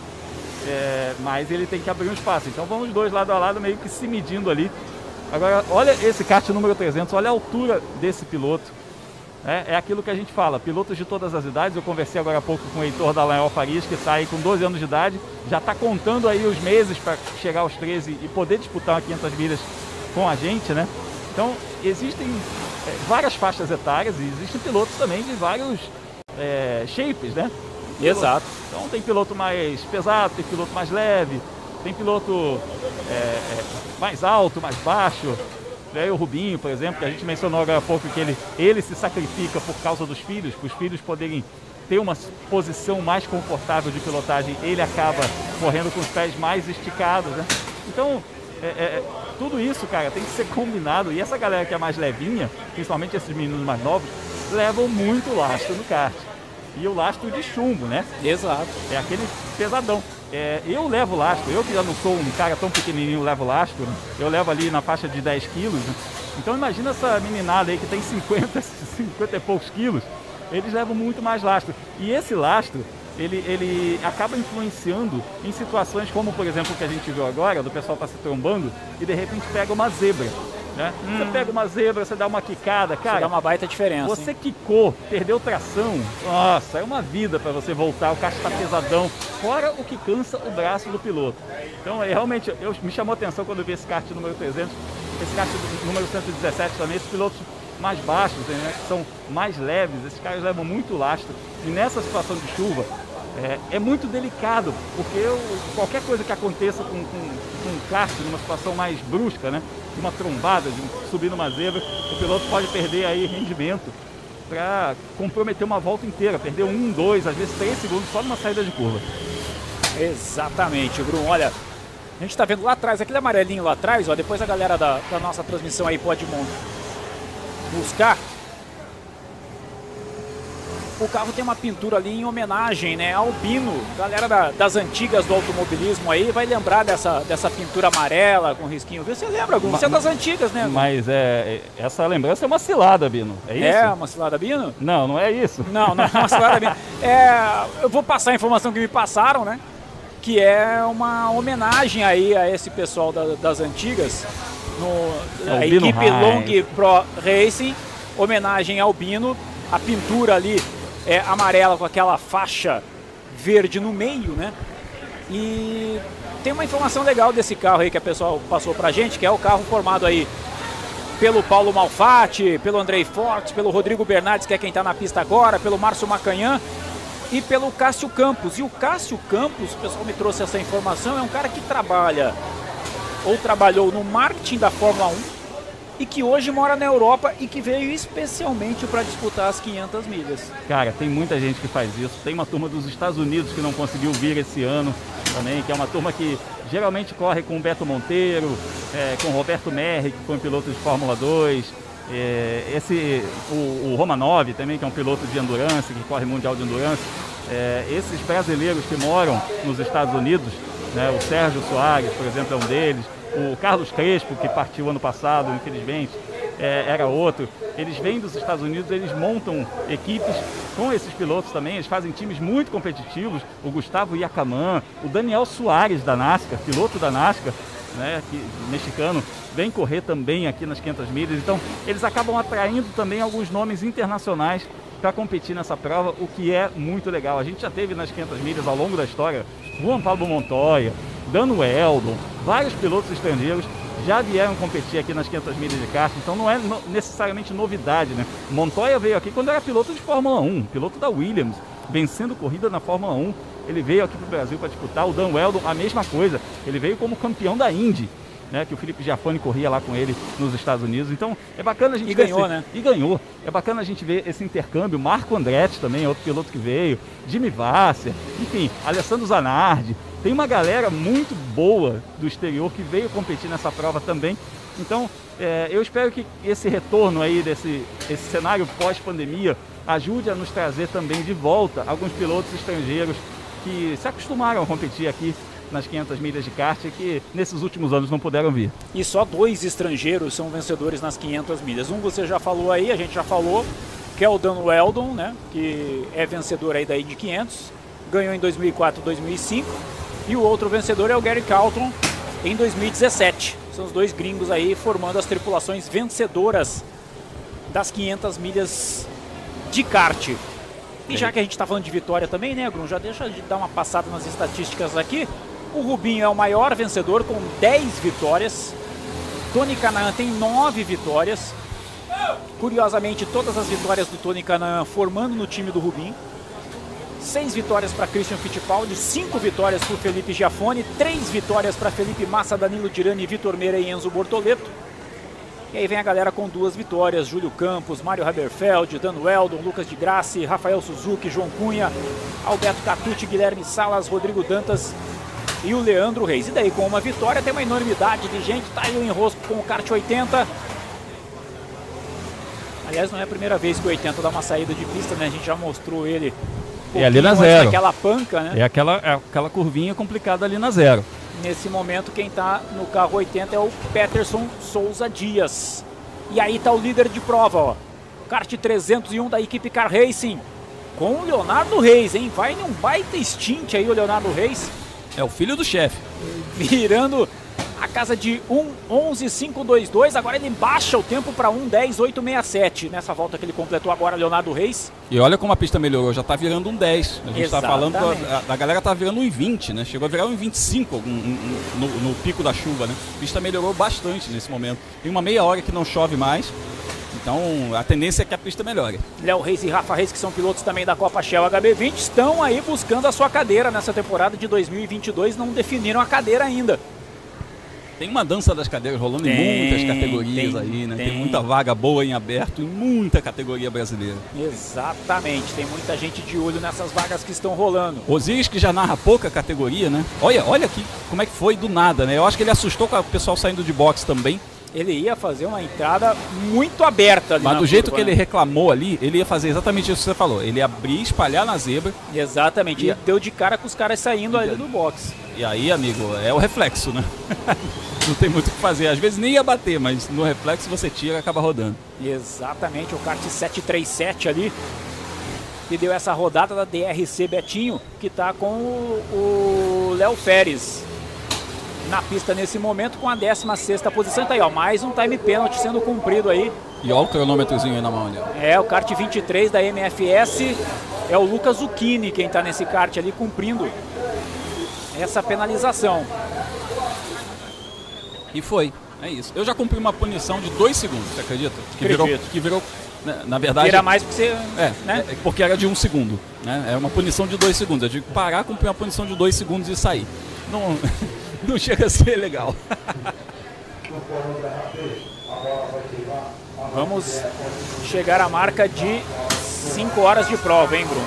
Mas já? Vamos fechar 5 horas de prova daqui a pouquinho. Pô, eu nem fui lá na área de convivência dos food trucks, eu nem fui lá. Tem, um- tem um Sim, você autorama quis ser lá. jornalista, né, Bruno? Pô, tem um autorama lá bem legal, tem, tem umas coisas boas ali. Tem, a área, a área pra criançada ali tá bacana também, né, rapaz? Ah, é que a gente tá aqui, né, na transmissão, a gente tá aqui com você que tá ligado com a gente. Tem gente que tá desde o início da transmissão Tá aqui, muito mandando legal. alô pra gente, marcando a gente nas Nós publicações. estamos atingindo aqui só no canal Osiris Júnior Locutor no YouTube quase 200, 18 mil views. Sensacional. Muito bacana, né? Estamos aí no, no Kart Granja Viana também, no canal oficial do Cartódromo. Também esse eu não tenho acesso das estatísticas, né, Bruno? Mas. Mas você tem acesso Tá ao chat aí, dá nessa- pra gente dar um, dar um alô Dá pro uma pessoal. batida pra essa galera aí também. Dá um alô pro pessoal no chat do, do, do canal Kart Granja Viana. E a gente vai falar com todo mundo aí, porque olha, tem muita gente mandando mensagem, marcando a gente. Eu não tô, eu não tô dando conta do Instagram nesse momento, ó. Mais uma bandeira amarela ali, tá sinalizando gente saindo de box. Que eles falam, eles colocam essa bandeira amarela justo, ó, mas rodou, rodou o piloto aí de novo. Tá, tá difícil ali, cara. Tá difícil. E é a galera do 737 de novo, né? E é da Light, né? Ó, mais uma. Isso aí tem cara de toque. Tem cara do pessoal se encontrando na pista. Esse aí é o carro da Mais Laser. Kart 51. Vamos ver quem que tá no 51 agora aqui. Você sabe é, que a, a Mais Laser pertence a Ana Hickman. Que coisa é uma, bacana, É uma né? empresa que pertence a Ana Hickman. 34 lugar nesse momento com o Fábio Paparotti. Que gosta de automobilismo. Então, curiosidades, né? Você vê como é que. Olha só, foi uma, isso aí foi, foi frear cedo, alguém freou cedo e, e quem vinha atrás que pagou o pato. É, a gente tem muitas, muitas figuras aí que gostam de automobilismo, que não necessariamente são ligadas ao automobilismo, mas que gostam muito, né? É, tenho a felicidade de, de ser amigo de alguns deles aí. Eu vou citar só da música, o pessoal tem muita gente, né? Inclusive existe um grupo chamado Super Metal Kart. Tem, tem uma turma aí, porra, do Viper, do Angra, do Dr. Sim, é, do Inocentes, várias bandas, né? Que, que alguns dos seus integrantes disputam um campeonato de kart lá na Granja Viana. Isso é muito legal, né? Kart indoor, kart amador, kart de lazer. É, e o Felipe Andreoli competiu comigo nas 500 milhas de kart em 2019. A gente fez uma equipe Kart Tubers, né? Kart, é, o kart formado por youtubers. youtubers, não necessariamente jornalistas. Então tinha o Stereo Online, que é da, da área dos games, né? Que curte muito, também anda muito. O Cássio Corte, que é jornalista, que também corre de carro em outras várias coisas. E o Felipe Andreoli, que é baixista do Angra. Tem um canal no YouTube sensacional, mais de 100 mil inscritos que, em que ele dá técnicas de baixo também, mostra bastidores de turnês do Angra. Então, o pessoal que curte também essa área da música é bem legal. E ele fez um vídeo super bacana aí da participação dele nas 500 milhas de kart. Tem outros que não se arriscam no kart, mas também gostam muito. Bruno Gouveia, vocalista do Biquíni Cavadão, é um que gosta muito. Os atores, eu mandei abraço mais cedo pro Marcos Breda, que é um cara que já disputou 13 edições de 500 milhas. Mas além dele, por exemplo, Rafael Cardoso é um ator, ator global aí que a gente já viu em várias novelas das nove aí. O Rafael Cardoso já disputou umas três ou quatro edições das 500 milhas de kart. E eu lembro que em Limeira, em 2015, nós fomos vizinhos de boxe, inclusive. É, os artistas e os jornalistas. Nós éramos vizinhos de boxe, a gente trocou muita ideia naquele fim de semana. Muita, muita, muita ideia. Um cara bom de papo demais, gosta de corrida pra caramba. Marcos Pasquim, ator também. É outro cara que já andou muito de kart, disputou aquele campeonato de kart dos artistas, lembra que Sim, tinha? tinha a corrida dos artistas. Tinha corrida dos artistas, já ganhou o campeonato lá. Então, quer dizer, tem uma turma boa de outras áreas, né, pessoal de música, de entretenimento, é, de televisão. né, artes cênicas, que gosta muito também desse esporte, que de vez em quando aparece por aqui, a gente troca uma ideia. Então, aproveito esse momento abraço para mandar um abraço para todo mundo aí da área da cultura, música, é, novelas, filmes, enfim, o pessoal da área da Todos cultura. os afins, né? É, que é ligado ao esporte também, porque no fim das contas são coisas meio co-irmãs, né? Não à toa existem as leis de incentivo aí à cultura e ao esporte, porque a cultura e o esporte são coisas formadoras de cidadãos. Com toda certeza. A galera tá pedindo pra gente aqui o posicionamento do kart da equipe Sanremo, é o kart 17. Tá na 36ª posição nesse momento com 228 voltas completadas. O Bernardo Hilbert é quem está na pista nesse momento, equipe que tem aí o André Pablo, o Douglas Pitoli e a Kaká Magno. Vai acelerando. Vamos dar mais uma passadinha também aqui na classificação por categorias, né? Geral é geral, então quem está na frente é esse carinha aí, kart 301 da equipe Car Racing com o Leonardo Reis, restando fazer duas paradas de seis minutos para eles. São os líderes aí na geral, né? Na categoria sênior, o líder é o 731 da equipe DRC Betinho Veículos. O Igor Huertas é quem está na pista nesse momento, eles são oitavo colocados na geral. E na categoria light, a liderança nesse momento é do kart 481, está na pista o Gilney Soares com 253 voltas completadas nesse momento, 15ª posição no geral para eles, são os líderes da categoria light. A gente dá uma passadinha na geral, a galera fica perguntando aqui, ah, e o kart do Barrichello, o kart do Barrichello. É bom a gente frisar que você está olhando aí na torre de cronometragem, né?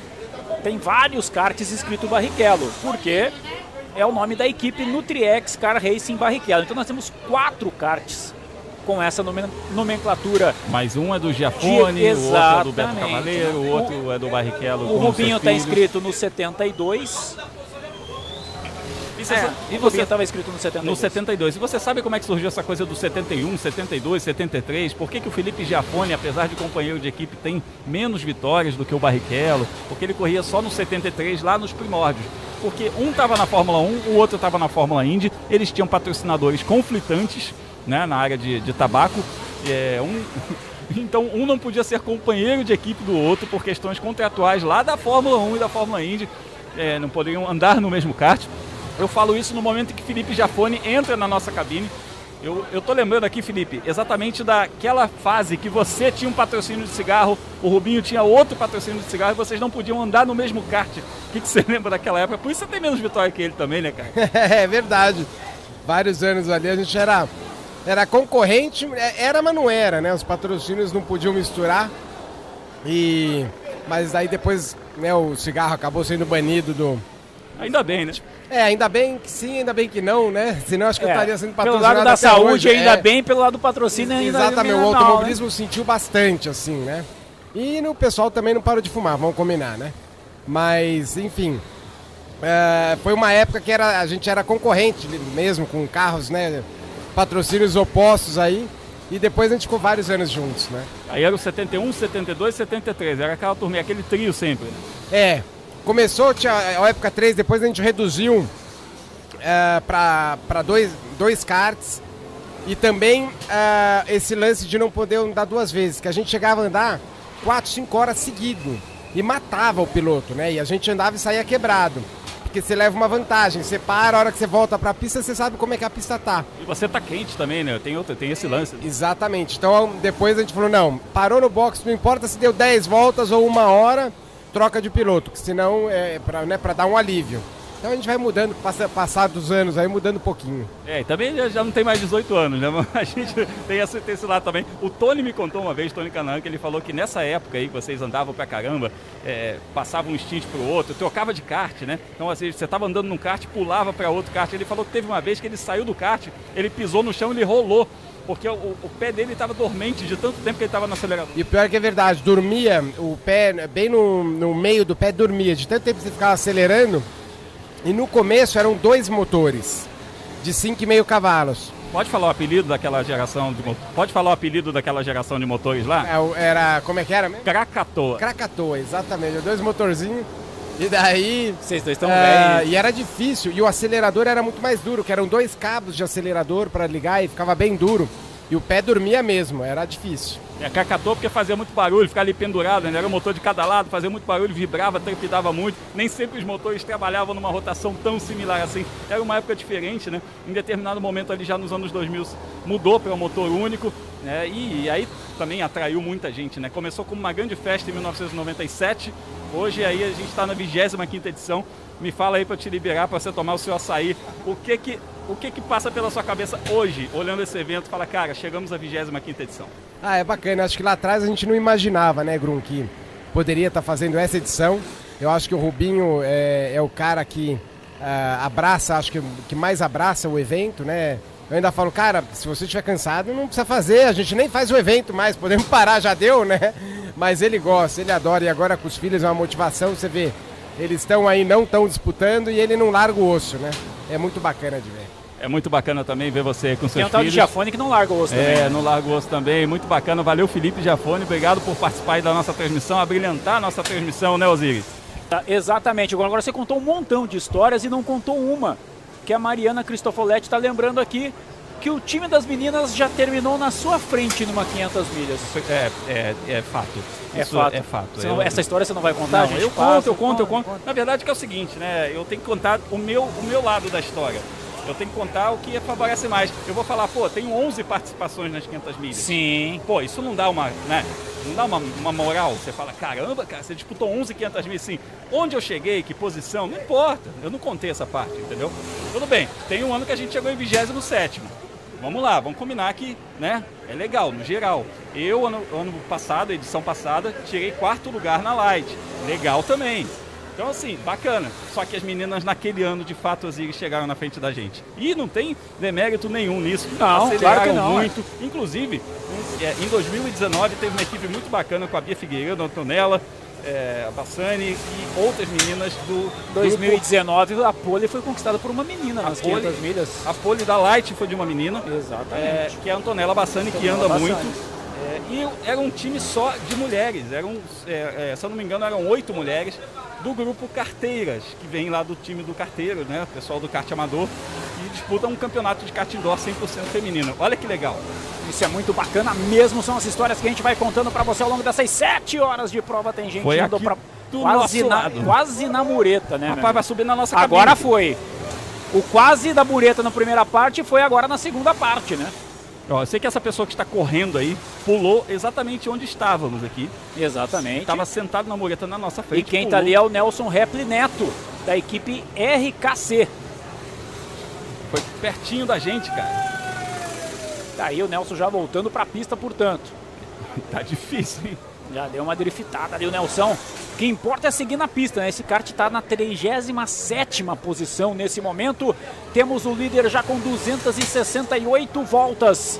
Vamos ver a imagem recuperada pra gente mostrar? Olha aí, Ah, ó. teve um incentivo ali também, né? É, não, é, não foi assim pro cara ir pra mureta, né, Grum?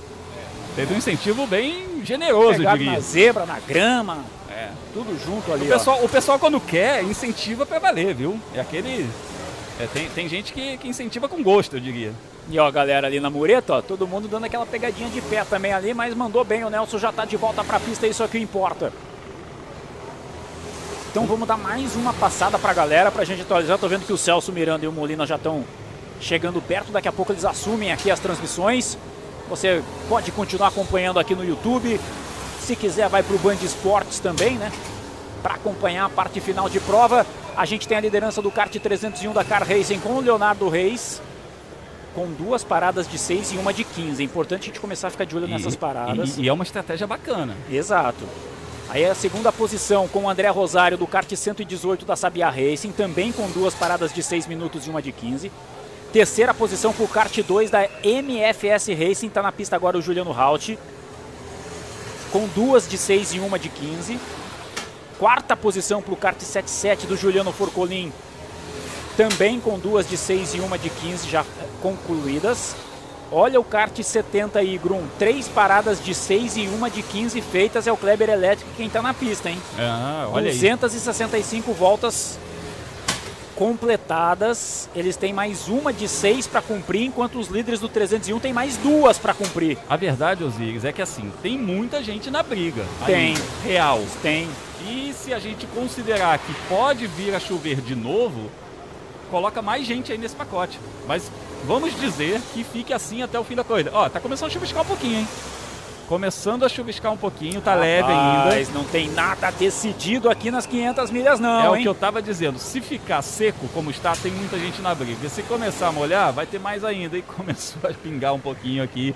Nossa câmera vai tentar buscar um pouquinho de referência sobre essa chuva. Olha, a galera tá colocando no chat aqui, não tem como checar. Eu acho que é verdade, hein? Elinho campeão nas 24 horas de Daytona. Olha aí, rapaz, que legal. E o Fraga levando na LMP3. Muito legal, Olha, muito legal. vamos confirmar esses resultados aí. O Grum já vai dar uma checada aqui. Obrigado aí ao Luiz Maul, que tá colocando aqui no nosso chat. O Piva também tá colocando. A galera, essa galera, ou ele tem umas 10 telas em casa, ou eu não sei É, o que, que eles fazem. Porque eles estão Ou- assistindo a gente, estão assistindo Daytona, estão assistindo Insta, estão assistindo tudo Tem que tá uns rolando. 18 nesse- olhos também, né? É. Cara, o, o Maurício Marquese, que é um grande designer que, que, que gosta muito também de automobilismo, de kart, etc., ele falou pra mim aqui, Brum, entrevista o Maurão. Foi o meu mecânico em 81. Abraço. Cara, o Maurão é um dos maiores preparadores da história do kartismo brasileiro. Eu vou te falar, Maurício, eu passei umas quatro vezes ali pela box do Maurão. O homem tá dando choque, rapaz. Porque ele tá.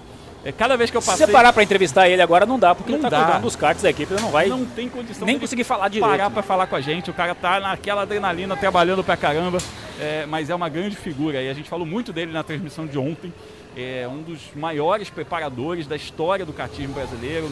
Responsável, inclusive, pela educação de alguns desses pilotos enquanto cidadãos. Aí a gente está falando de nomes como o Tony Canaan, por exemplo, o próprio Rubinho. Uma galera que passou na mão dele aí, é, que hoje né, são grandes expoentes do automobilismo brasileiro.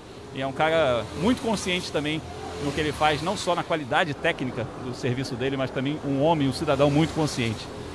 Tem muita. Eu tô, eu tô vendo aqui a galera comentando no Fórum Fórmula 1 também a respeito das. Tá chegando das aqui que 24 o Daniel horas. Serra foi P2. Bacana, hein? Legal, se a galera conseguir passar as informações inteirinhas pra gente, né? De qual campeonato, qual posição, porque tá tendo muita corrida nesse final de É semana. isso aí. Quando você vai vendo. Ó o líder entrando pra box aí, hein? Opa! Vem pra fazer mais uma parada de seis minutos. E, então ó, a gente vai ter troca aí na liderança. Ah, uma informação que eu tô vendo aqui no meu WhatsApp: 24 horas de Daytona. Quatro carros na mesma volta depois de 24 horas. Surreal. Sensacional. Então, in- inclusive na GTD, na GT Pro, também quatro carros terminando na mesma volta. Na LMP3, dois carros na mesma volta. Na LMP2, quatro carros na mesma volta. A gente está falando de uma corrida de 24 horas. Então é isso. Os carros estão terminando na mesma volta. Diferença de segundos em, em- em relação a alguns deles. Sensacional, sensacional demais isso daqui. Muito boas notícias aí pro automobilismo brasileiro neste final de semana, portanto, pra gente ir conferindo muito legal mesmo.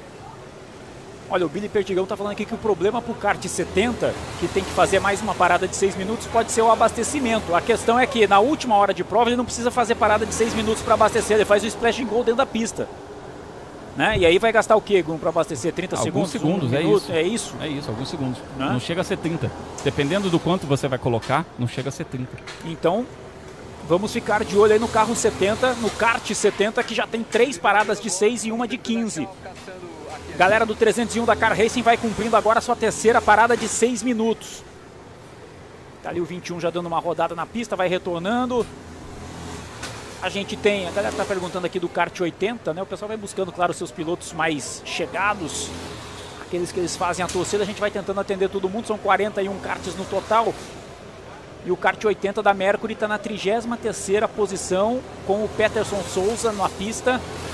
Três paradas de 6 minutos já feitas e uma de 15 já realizada. Só tem mais uma parada de 6 minutos, portanto, para realizar esse carro aí, o kart 80 da equipe Mercury. Então vamos passar aí os resultados das 24 horas de Vai, Daytona? Grum, Vamos manda. nessa. Manda, Grum. Três brasileiros venceram nas 24 horas de Daytona. Na classe principal, que é a DPI, vitória no geral, protótipos DPI, deu Hélio Castro Neves, que comemorou no melhor estilo Spider-Man. Ele subiu aí, escalou o alambrado, muito legal, muito legal. Elinho, que inclusive venceu essa prova no ano passado. Ele, eh, olha, olha o aproveitamento nos últimos 12 meses. Venceu as 24 horas de Daytona, venceu as 500 milhas de Indianápolis em maio e agora vence de novo as 24 horas de Daytona. Espetacular. né? E o Pipo Derani ficou na quarta posição nessa classe DPI. Né, lá nos Estados Unidos é a classe principal, é como se fosse a LMP1 no Mundial de Endurance. O Felipe Fraga venceu na classe LMP3, que também é de protótipos, um pouco menos potente que, o, que, o, que os da DPI. E o Felipe Nasser venceu na classe GTD Pro, correndo lá com Porsche, agora que ele faz parte do esquema Penske Porsche. Uma baita estrutura que vai disputar o Mundial de Endurance com protótipo, um, na verdade um hipercarro, né? Muito bacana. Essa chegada do, do, do, Felipe Nasser à família Porsche com vitória nas 24 horas de Daytona. Então é, é, isso aí, Felipe Nasser vencedor na GTD Pro, Felipe Fraga vencedor na LMP3, Hélio Castro Neves vencedor na classe principal DPI e ainda tivemos outros brasileiros no pódio. Daniel Serra, segundo colocado na GTD Pro, muito bacana, cara, muito bacana. Ele que é piloto oficial da Ferrari, sensacional. A gente ainda tem aí é, é, Augusto Farfus também na GTD Pro, chegando na sétima posição. O pessoal me abastecendo aqui de informações. Mandar um abraço pro pessoal do F1 Mania que me abasteceu aí de informações, o pessoal da redação. Sensacional. Legal a gente ter esse, esse contato direto aí com a galera. Sempre muito bom essa colaboração enquanto a gente está aqui focado nas 500 milhas de kart. Vamos dar mais uma passada aqui no top 10 com relação a número de voltas e com relação às paradas de box, que é o que vai definir a corrida agora. Né? A gente tá, vai entrar aí para a hora e meia final, né? Faltam 13 minutos para a gente entrar nessa hora e meia final de prova. Então a liderança está com o kart 118, está aí na sua tela esse kart branco da Sabiá Race. Eles têm do, é o André Rosário que está na pista. 273 voltas, duas paradas de 6 e uma de 15, ou seja, ele tem duas de 6 para fazer. Segunda posição, kart 77, mesmo número de voltas, 273 também tem duas paradas de 6 minutos para realizar. Terceira posição é o 301 da Car Racing, que não saiu ainda da sua terceira parada de 6 minutos, está fazendo nesse momento a sua terceira parada de 6 minutos, e já fez a de 15, ou seja, vai ter mais uma de 6 para realizar nessa hora e meia final aí. Quarta posição para o kart 70, já tem três paradas de 6 minutos e a de 15 computadas e tem 271 voltas feitas. Quinta posição para o kart 7.3 da Car Racing Nutriex, com 271 voltas, duas de 6 minutos e uma de 15 efetuadas. Sexta posição para o kart, 200, pro kart 2 da MFS Racing, com 270 voltas, três paradas de 6 e uma de 15 feitas. Está aí o kart 11 já ficando pelo meio do caminho, é o kart da V11 Kart com o Gabriel Fonseca, que vai pela 19 posição. Vamos seguir aqui no top 10, hein? Sexta posição, kart 2, 270 voltas, três paradas de 6 e uma de 15. Sétima posição, kart 731 da Betinho Veículos, com duas paradas de 6 e uma de 15 já feitas. Kart, é, oitava posição. Hum, olha aí, ó. O líder está entrando para a box aí, o líder. Oitava posição para o kart 293 da Car Racing, com 269 voltas completadas, três paradas de 6 e uma de 15 realizadas. Nona posição para o kart 161 da Car Racing, com três paradas de 6 minutos e uma de 15 realizadas. Eles têm 269 voltas completadas. E a décima posição para o kart 120 da Tony Kart, com 268 voltas completadas. Três paradas de 6 minutos e uma de 15 concluída. Tá bom? Então esse é o panorama para o top 10. Alguns dos karts do top 10 estão fazendo a parada nesse momento, como a gente mostrou para você aí, o André Rosário, que era o líder até então. Porque é a hora da verdade. É a hora da verdade. Eles estão indo aí para as últimas paradas. Na né? hora final você precisa ter a tua estratégia definida. Essa parada de 15 ela precisa ser feita até a, a abertura da hora final. Então, é, até uma questão é, de A parada de 15, a maioria da galera aqui que eu tô vendo nas primeiras posições já fez, viu, Bruno? Pelo menos batendo o olho aqui, os 25 primeiros já fizeram a parada de 15. Então, nesse aspecto da parada de 15, não tem muito segredo. A questão é que alguns já fizeram três paradas e alguns que estão no top 10 só fizeram duas paradas de 6. Então, quer dizer, eles têm 12 minutos para parar ainda, ou seja, duas paradas de 6 nessa hora e 40 que faltam para zerar o cronômetro.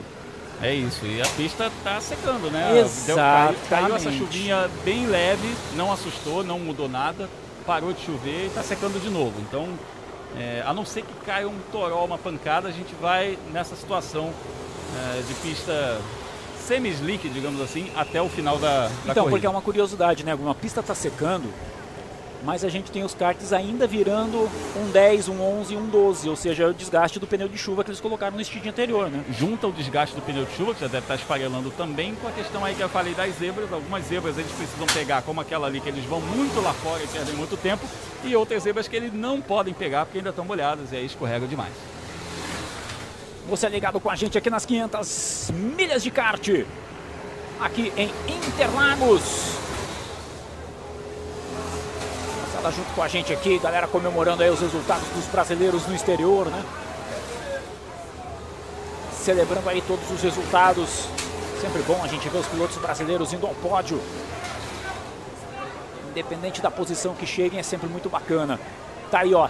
O kart que nesse momento é o líder é esse aí, pelo número de voltas, kart 77. Tá na mão do Giuliano Forcolin. Ele que foi pro top 10 ontem no treino de classificação. Vai já aí com 277 voltas. Vamos ver quantas voltas ele vai conseguir abrir. Pro 301, que é o carro da Car Racing, que já saiu de box, já cumpriu a sua terceira parada de 6 minutos, já saiu de box, saiu com o Rafa Reis agora. O Rafa Reis está no 301. Eles têm duas voltas de diferença. Não é uma, uma distância segura, uma quantidade de voltas seguras, porque eles têm que fazer duas paradas de 6 minutos ainda. Esse kart 77. Mas está na mesma situação do kart 70 que a gente está falando aqui para ficar de olho, né? O 301 tem 276 voltas, o 70 tem 275 voltas e eles têm o mesmo número de paradas. 3 de 6 minutos e uma de 15. Então vamos ficar de olho nesse momento. A gente tem então aí o 77 na primeira posição com Juliano Forcolin, o 301 com Rafa Reis em segundo, o 70 com Kleber Elétrico em terceiro, o 118 com André Rosário na quarta posição e o 73 com o Beto Cavaleiro. Era quinto, acabou de pular para a quarta posição, ganha a posição ali do 118, que eu tenho a impressão do André Rosário entrou para box para cumprir a sua terceira parada. Osiris, a gente falou agora há pouco das 24 horas de Daytona. Quem manda uma foto no WhatsApp aqui agora, direto de Daytona, é Beto Monteiro. Eita, Betão! Beto, olha, mensagem de Beto, a gente abre para ver. E tá ele e Kiko Porto numa selfie aqui, ele mandou uma selfie. Ele e Kiko Porto, direto lá de Daytona, falou que tá assistindo no celular, voltando de Daytona. Olha aí, que maravilha. Funciona o 5G aí, Beto? Funciona Beto o 5G. E o Kiko Porto lá voltando de Daytona. Que legal, amigão. grande Betão. Betão que já participou de várias edições aqui das 500 milhas, é um cara que é viciado nessa prova também. Só não tá aqui porque tá lá em Daytona. Não, pera aí, você tá falando que Beto Monteiro é viciado? Não, o Beto Monteiro é o Em seguinte, corrida, não. Tem motor e tem roda e tá É, dentro. tá dentro. É isso. Tá dentro, né, Beto? Maravilha. Abraço para vocês aí. Kiko Porto, um dos grandes talentos brasileiros rumo à Fórmula Indy, campeão da USF 2000, que é a primeira categoria do Road to Indy e que tá aí subindo de categoria para ir lá para a Fórmula Indy. Legal. A Ana Rios está em Joinville, tá lembrando a gente que o Farfus, que a gente acabou de falar que foi para pódio aí, o Farfus vai correr a corrida de dupla. Só me lembra com quem que o Farfus anunciou a Ele vai dupla correr com um dele? dos pilotos da Aerofarma, que eu acho que é o Daniel Serra. Se eu não estou enganado, é, o Daniel Serra e o Ricardo Maurício, um vai correr com o Farfus e o outro, outro vai com o correr Portuga lá, com né? o português, que é o Felipe Albuquerque. Eu vou tentar catar aqui no box da, da Car Racing o Rubinho para a gente conversar com ele. Tenta lá trazer o Rubinho. Dá uma licencinha, daqui a pouco eu apareço Fica pelo... à vontade, Grum, daqui a pouco você aparece aí. Valeu E a demais. gente até já. segue aí para conversar com a gente. Vamos juntos, todo mundo acelerando, a gente vai curtindo aqui as 500 milhas de kart. No cartódromo de Interlagos. Galera da Race for You tá aqui com a gente também. Um abraço para toda essa galera. Silvestre Roger tá aqui com a gente. Luiz Henrique Duarte, Rafael Menezes. Tá muito bacana a interação de vocês aqui com a gente. Vai deixando o seu recado, vai deixando o seu like aqui na nossa transmissão. A gente vai juntos. Restando uma hora e 35 minutos para zerar o cronômetro, Grum. Isso aí. Antes de eu, de eu ir lá tentar chamar o Rubinho, né? Eu tô aqui na nossa cabine com um convidado especial, Juliano Rauti. Esse cara aqui anda muito, anda muito de kart. Pera aí, eu tô vendo aqui porque eu tô do lado e não tô aparecendo na imagem. Mostra aqui como é que ficou a capa dele aqui. Não, É. não, não mexe não. Sobe o Isso tudo é terra, é barro. É o, é o macacão de plástico, é isso, né? Isso aí, isso aí é o que veio de sujeira pro macacão dele. Juliano Raul chegou a andar de Fórmula 4 com uma geração que está aí hoje na Fórmula 1, lá na Europa, um dos grandes kartistas brasileiros de todos os tempos, andou muito no Mundial de Kart também. É, foi meu coach numa das participações, né? Nas 500 milhas. Juliano Raul é o cara que eu trouxe aqui para explicar aos Igres como é que funciona a questão dos pneus quantos pneus cada equipe tem, como é que isso tem que ser distribuído e numa situação de chuva, como é que isso muda. Fala pra gente como é que funcionaria no caso de uma corrida inteira em pista seca.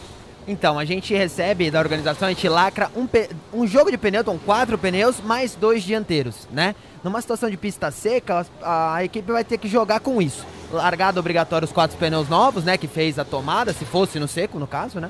E a partir daí você vai jogando. Pode colocar só um no apoio ou troca os dois no meio da prova. Vai depender muito da estratégia da equipe, do desgaste de pneu dianteiro e tudo mais. Eles fornecem essa técnica do pneu só dianteiro porque é o que gasta mais durante nesse traçado e nos demais também nessa categoria. Pois é, o pneu traseiro é o mesmo jogo do pneu, né? Aqueles dois pneus traseiros para as 7 horas de corrida e aguenta. Aguenta. Assim, é engraçado porque esse kart, até quanto mais gasta o traseiro, às vezes ele é melhor. Porque ele é um kart que é muito. Se você prende muito a traseira, ele não anda tanto de reto, então você tem que jogar com esse tipo de coisa. O que realmente degrada muito, que desgasta demais aos dianteiros. Porque é aquela coisa de virar o volante, né? Você fica naquele movimento o tempo todo, então desgasta muito mais o pneu. Aí agora a gente vê uma situação de chuva. Chuva vai, chuva vem, bota pneu de chuva. Quantos pneus vocês têm de jogos de chuva? Quanto que pode utilizar? E como é que fica essa jogada aí? Você fala, cara, até onde vale a pena usar o pneu slick, usar o pneu de chuva quando tá chovendo ou não? É bem complicado essa situação de troca de pneu, né? O pneu de chuva a gente pode largar, é, é, você lacra um e depois pode trocar durante a prova. É um pouco mais livre, né? Por conta que se secar e comer o pneu demais, como aconteceu, teve gente que teve que andar com pista seca de pneu de chuva, então complica se você não puder trocar o pneu. A gente pode trocar o pneu numa situação como essa, e aí é, é difícil, né? Que tem aquelas. Uh, começa a chover demais, fica parado no box, aí, porque a pista tá mais lenta. Aí tem todo esse jogo que as equipes tentam trabalhar da melhor forma para tentar ser mais rápido possível na corrida aí. É, que tem, tem hora que você tá com pneu slick na chuva, mas não vale a pena você entrar porque você vai perder no mínimo seis minutos. Esse cálculo também é feito na hora que vocês estão lá, né? Sim, com certeza. Como, teve até um caso hoje, né? Teve um momento que garoou um pouco. Eles começaram a subir 4, 5 segundos, mas mesmo assim a maioria não parou, porque ainda não valia a pena a troca. E quando caiu a água mesmo, todo mundo parou e colocou os pneus de chuva. Quanto, quanto que vale? Qual é essa medida? Que você falou 4 ou 5 segundos não valia. Qual é essa medida? Quando começa a dar 8, 10 segundos? É, mais ou menos isso. A gente, por exemplo, virava aqui 57, né? Uma volta boa, 58, uma volta boa. Quando começasse a virar mais de um, de um minuto e cinco, um minuto e dez já era. Um minuto e dez pra cima podia já parar pra pôr de chuva, que é mais ou menos o tempo que a gente tá virando agora de chuva, 1 e 10, 1 e 11, mais ou menos isso. Agora, depois dessa aula aqui, eu tenho que perguntar, né? Em qual kart você tá e como é que tá a situação de vocês? Meu, eu tô no kart número 2, né? A gente tá bem, a gente tá entre o top 5 ali, vai depender das paradas. A gente já fez a de 15, já fez praticamente todas as paradas, falta só uma. A gente tá deixando essa aí pra segurar justamente porque a pista tá secando e estamos estudando se a gente põe o slick ou mantém o de chuva, a gente tá aguardando pra essa hora. E é tem um aí. cara que não manja muito agora no kart chamado Pedro Clerô.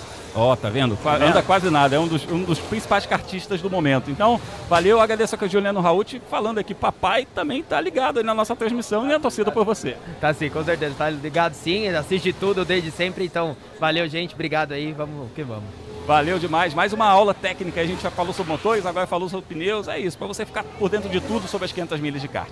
Legal, e a gente vai mostrando para você aí o líder de prova nesse momento, Juliano Forcolin. Equipe trifásica elétrica da MV Racing, 283 voltas completadas. Só que só com duas paradas de seis minutos, né, meu amigo? Tem duas de seis ainda para eles cumprirem.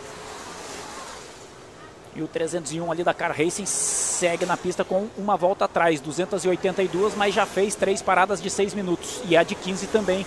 E tá com o Rafa Reis. Tá chovendo de novo, Grum? Grum já me faz o, a mímica aqui de que tá chovendo de novo. Mais ingredientes. É aquele chove, para, molha, seca. Põe pneu de chuva, põe pneu slick. É incógnita aí pra gente entrar nessa última hora e meia das 500 milhas aqui. Da Granja Viana, 500 milhas de kart para você que está ligado com a gente. Felipe Silva está aqui com a gente, Antônio Deitos está aqui com a gente.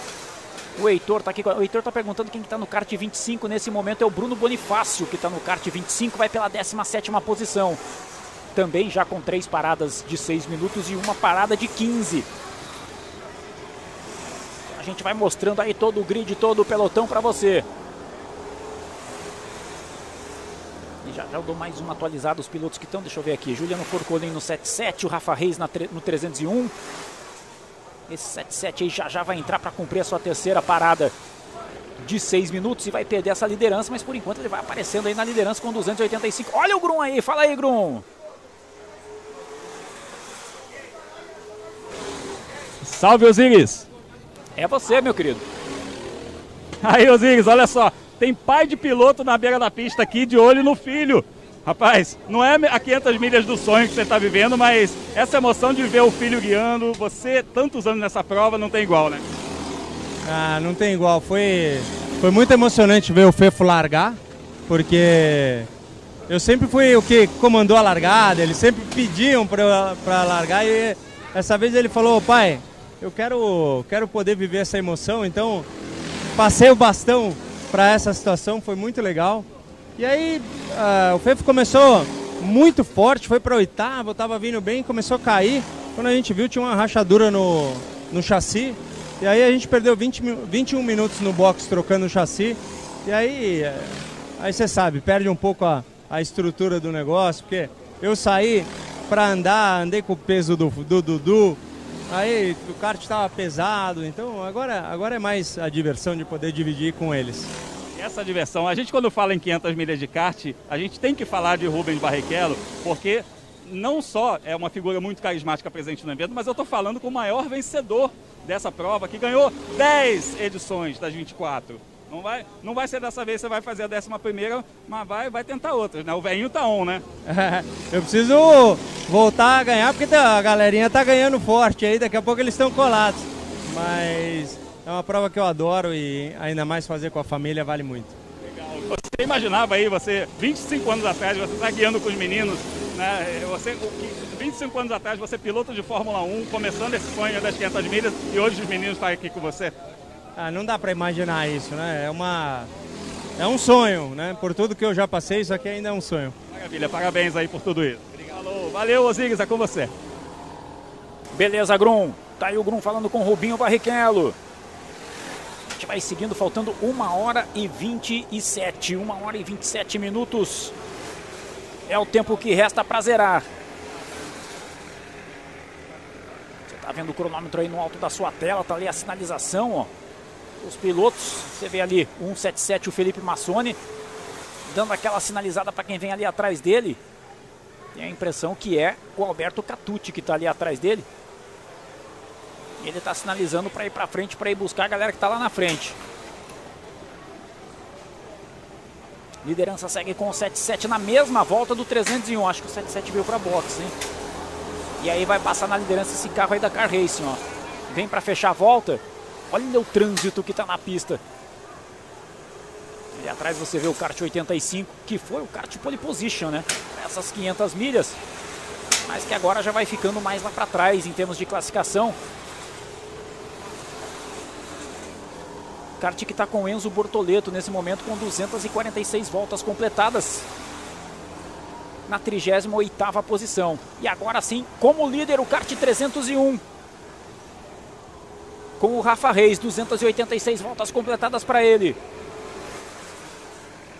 E aí vem toda a galera lá de trás. Ó, o kart 14 ali dos argentinos voltou para a pista, hein? A gente viu ali no relance. E aí tem gente rodando aqui na reta. Rapaz, é o carro do Electric, é o 70, vamos conferir? Não, é o 177. Rodando na pista aí com o Felipe Massoni. 11 primeira posição ele estava, só que aí já vai perder algumas posições ali o, o Massoni. Olha como tá a carenagem do 177 ali. Bem avariada essa carenagem. E ali tá o Enzo Bortoleto, no 85.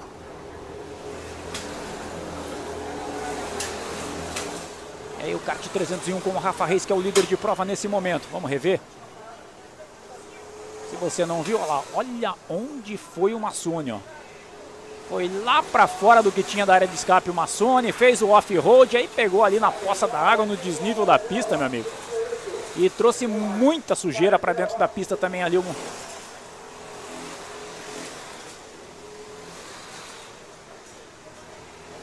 Supersonic segue aí acelerando. Segue na pista, não tem que parar não, meu amigo. São sete horas de prova, não tem história de parar não. Tem muita coisa para acontecer. Bateu, volta, recupera, desamassa. Enquanto tá andando, tá valendo. É isso aí. Ô Ziggs, eu dei uma passeada ali depois de Mais conversar com o uma, né, Rubinho. é, é, o repórter, né, cara? Exato. O lugar de repórter é caçando informação. E eu dei uma assuntada ali com o Felipe Drogovic a respeito do, do kart deles e ele me relatou alguns problemas, falou que o kart apresentou alguns problemas, motor inclusive, e infelizmente eles ficaram fora da briga pela vitória. É, já no início, né, eles anteciparam muito aí a parada de 15, já foi o primeiro pit stop, já foi com a parada de 15, já era o primeiro sintoma ali, já tentaram alguma coisa, depois eles, eles identificaram um problema no chassi também, que acabou tirando eles da briga pela vitória, mas já deixou o cartão de visita. Felipe Drogovic chegou chegando, meteu aí um, uma pole position na primeira participação dele na, na história das 500 milhas de kart. E não por acaso está mostrando por que é um brasileiro rumo à Fórmula 1. Eu tô, eu tô vendo esse pega aí, tá animado essa galera aí, porque é aquele momento que você precisa, precisa fazer a estratégia se pagar. Eu tô vendo o, o Catute, por exemplo, desse kart 319, ele vai meio que abrindo o caminho, tá costura lá, dá aquela encostadinha, pisa numa zebra, precisa fazer a estratégia se pagar. Porque E ele tá na 12 posição, Grum, já com todas as paradas feitas, meu É, amigo. e tem gente Entendeu? aí que, que tá numa uma posição de pista melhor que ele, mas na verdade ainda tem que fazer a sua estratégia se pagar. E esse é o momento, né? Tem gente que tá apostando aí, se vai chover ainda, se não vai chover, o que, que vai acontecer. né? Então. Você acha que vai chover, Grum? Eu acho que pode cair mais um pouquinho, mas lá pro finalzinho. Só que o, o, o que acontece? Essa, essa galera que tá entrando aí na última hora de prova, a gente lembra que tem o negócio da parada de 15 e tudo mais que precisa ser até a abertura.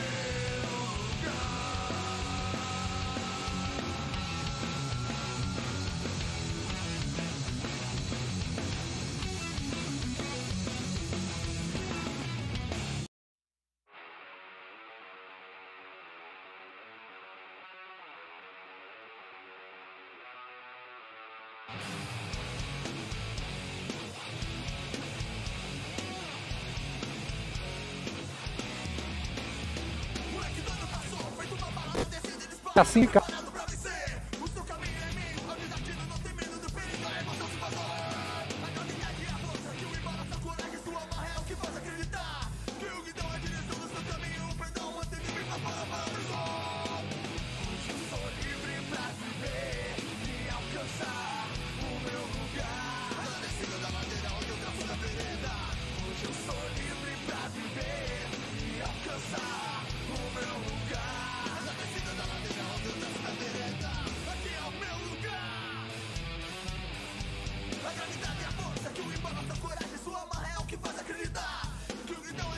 mais uma parada obrigatória de seis minutos e isso pode ainda mudar muito as coisas. Tivemos também uma condição climática que variou demais nas últimas horas. Você se lembra que quando a gente teve a largada, a pista estava molhada e depois de termos pista molhada, ela secou, por isso muita transformação. Na sequência, chuva forte, vários toques aconteceram. Você se lembra que inclusive o kart de uma das equipes, de um dos karts da equipe do Rubens Barrichello, teve problema no chassi. Eles pararam durante muito tempo, outros problemas aconteceram com eles, ficaram pelo caminho. Depois daquela chuva, outro período longo, seco, e agora, hora final, com a chuva voltando a ameaçar. Isso, lógico, mexeu com a estratégia das equipes, com os pneus, tipo de pneus que eles estão utilizando, e claro, pode determinar muita variação ainda para essa parte final da prova. Quem ficou esse tempo todo na beira da pista conferindo passagem de pilotos, condição dos carros, condição dos karts, condição dos pilotos, por que não? Foi o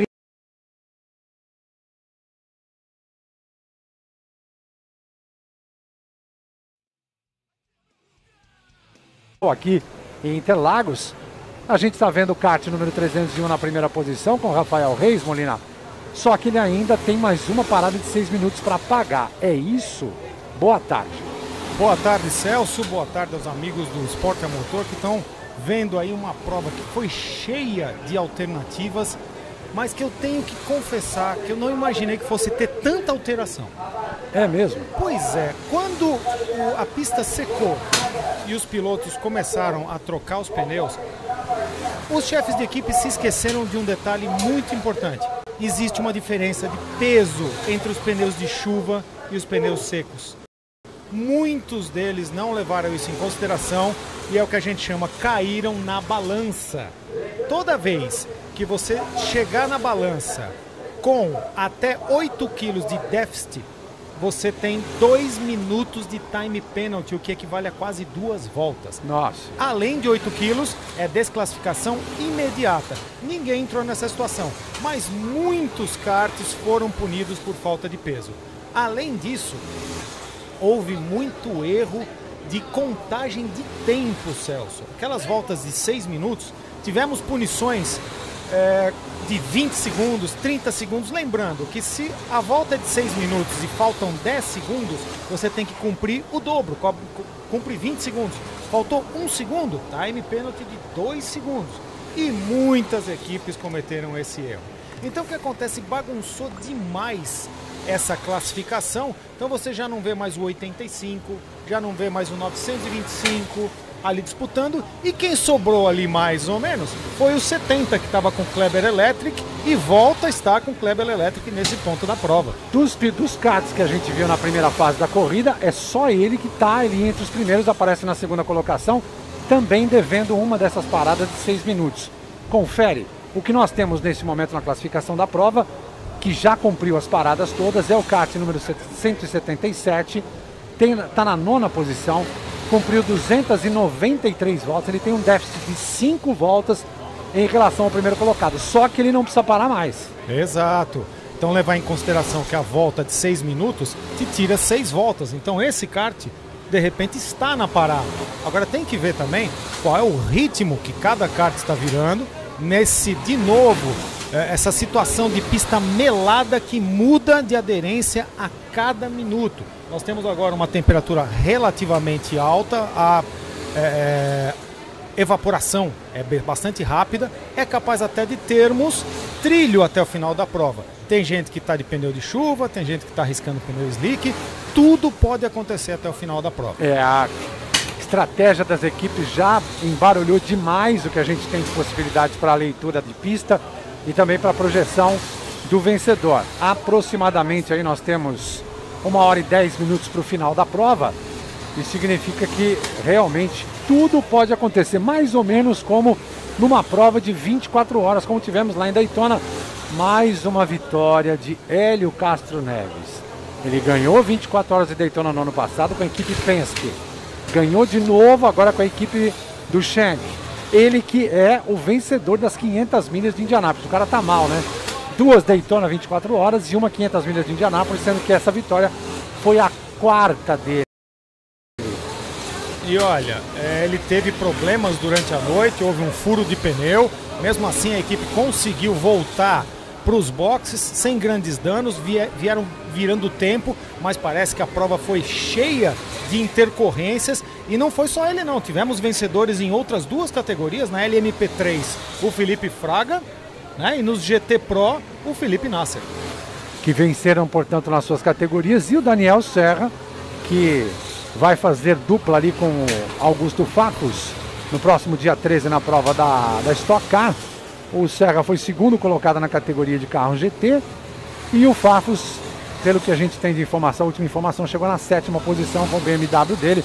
O pessoal, inclusive da BMW, sabendo que as condições do carro não estavam para ser ainda disputante, é, um, um participante né, para disputar a primeira colocação naquela categoria. De qualquer forma, os pilotos brasileiros fizeram um belíssimo papel lá em Daytona e são as informações que a gente aproveita para trazer aqui para você enquanto acompanhamos esta hora, hora e 10 final aqui no Band Esportes das 500 milhas de kart em Interlagos.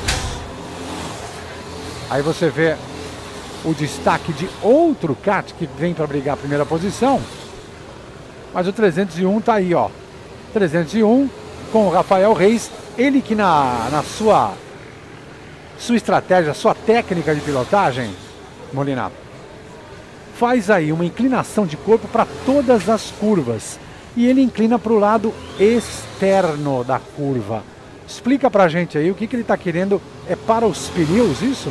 Exatamente. Nessa condição de aderência duvidosa e é, mudando o tempo todo, ele está jogando o pneu para os pneus do lado do apoio para aumentar a força normal sobre esses pneus. Nessa condição, é importante que você faça isso porque tem pouca aderência. Se a pista estivesse seca, ele estaria inclinando para o lado oposto, para o lado de dentro, para tirar força nos pneus, para evitar que eles, como a gente chama, que eles preguem e deem aderência em demasia. Se é que o, o- amigo do Band Esportes pode entender isso. No kart, muita aderência é ruim, porque o motor tem pouca potência e amarra, ele sente dificuldade em subir de giro.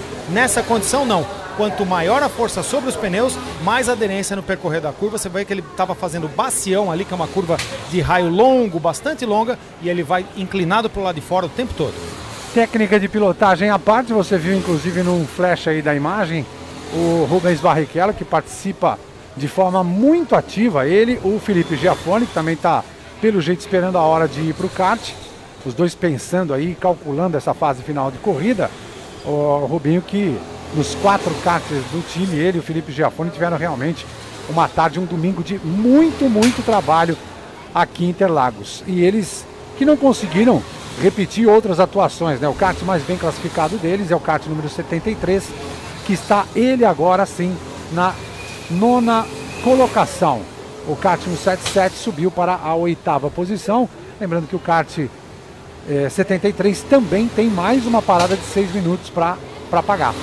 Eu diria que essa equipe histórica, com Giafone, agora Giafones, Barrichellos, que já teve Tony Canaan, que já teve Dan Weldon, que já teve eh, Andretti andando, eles são vítimas do, próximo- do próprio sucesso. Quando eles chegaram nessa prova, eles estabeleceram um, par- um parâmetro, um padrão de excelência que todo mundo foi atrás. Então criou toda uma geração de pilotos especialistas em provas de longa duração no Brasil. Nós temos uma categoria no campeonato regional da Grande Viana que chama Pro 500, que usa exatamente esse regulamento. E por prova largam 30, 35 até 40 carros uma vez por mês. Então você imagina que esses pilotos ali, quietinhos no regional, não treinam em cima desse tipo de equipamento? Com que objetivo? Ir atrás dos barriquelos e dos jafones. E hoje em dia, os fundadores desse padrão já estão com dificuldade de andar na prova inteira no mesmo ritmo. Em velocidade pura, continuam com um talento que é difícil de igualar, mas entrando estratégia, preparação, resistência de equipamento, tá difícil de andar com a molecada. Lembrando que tem gente até, para você ter uma ideia do equilíbrio dessa categoria e o quanto essa categoria de karts desse tipo, é, realizando um campeonato ao longo de todo o ano, desenvolveu seus pilotos, nós tivemos pilotos da categoria sênior, ou seja, mais, com mais de 40 anos de idade, perto de 50 anos de idade, andando dentro do mesmo segundo do kart do Drogovic. Então, assim, se você tem esse tipo de configuração, isso só é possível porque eles são pilotos especialistas, andam um ano inteiro em pistas dessa, com esse tipo de pneu, com esse tipo de kart e conseguem, claro, tirar o máximo possível. Numa longa duração, como, como é exatamente a prova aqui de 500 milhas, as coisas se equiparam e é por isso que a gente tem a possibilidade de pilotos que são amadores, sim, amadores, andar junto com profissionais com tanto sucesso quanto o Barrichello, quanto o Giafone e também quanto o Felipe Drogovic, que é um piloto sem dúvida de grande futuro no automobilismo internacional. Vê que dentro desses pilotos seniores, acima de 40 anos, você tem todo tipo de profissional. Tem médico, engenheiro, funcionário público, empresário e toda semana eles fazem pelo menos um ou dois treinos lá na Granja Viana. Então é, é uma consistência em cima do kart que, lógico, eles não tiveram a carreira que esses outros astros tiveram, mas a especialização faz com que eles consigam virar 10, 12, 15, 20 voltas com uma variação de dois décimos para cima ou para baixo, o que em qualquer categoria do mundo é um padrão de excelência admirável. Para você ver, para o assinante do Band Esportes ter ideia, para quem está acompanhando pela internet também, aliás, a gente só tem a agradecer a equipe aqui da nossa transmissão, segurando a transmissão também pela internet, o Osiris Júnior no comando, com o Alex Grum, trouxeram muitas informações ao longo das horas em que a gente esteve é, só na internet. É, e essas informações, inclusive, que a gente está repassando aqui, tem a ver com todo o trabalho que eles fizeram e que a gente acompanhou. A equipe sênior mais bem colocada nesse momento, por exemplo, está na 13ª posição com 297 voltas é, já percorridas, 8 voltas de diferença em relação ao líder e também tem uma parada de 6 minutos para parar, para pagar ainda até o final da prova. Aí nesse momento que eles se encontram na pista, você vê não só o equilíbrio, mas o respeito, né, que rola entre eles.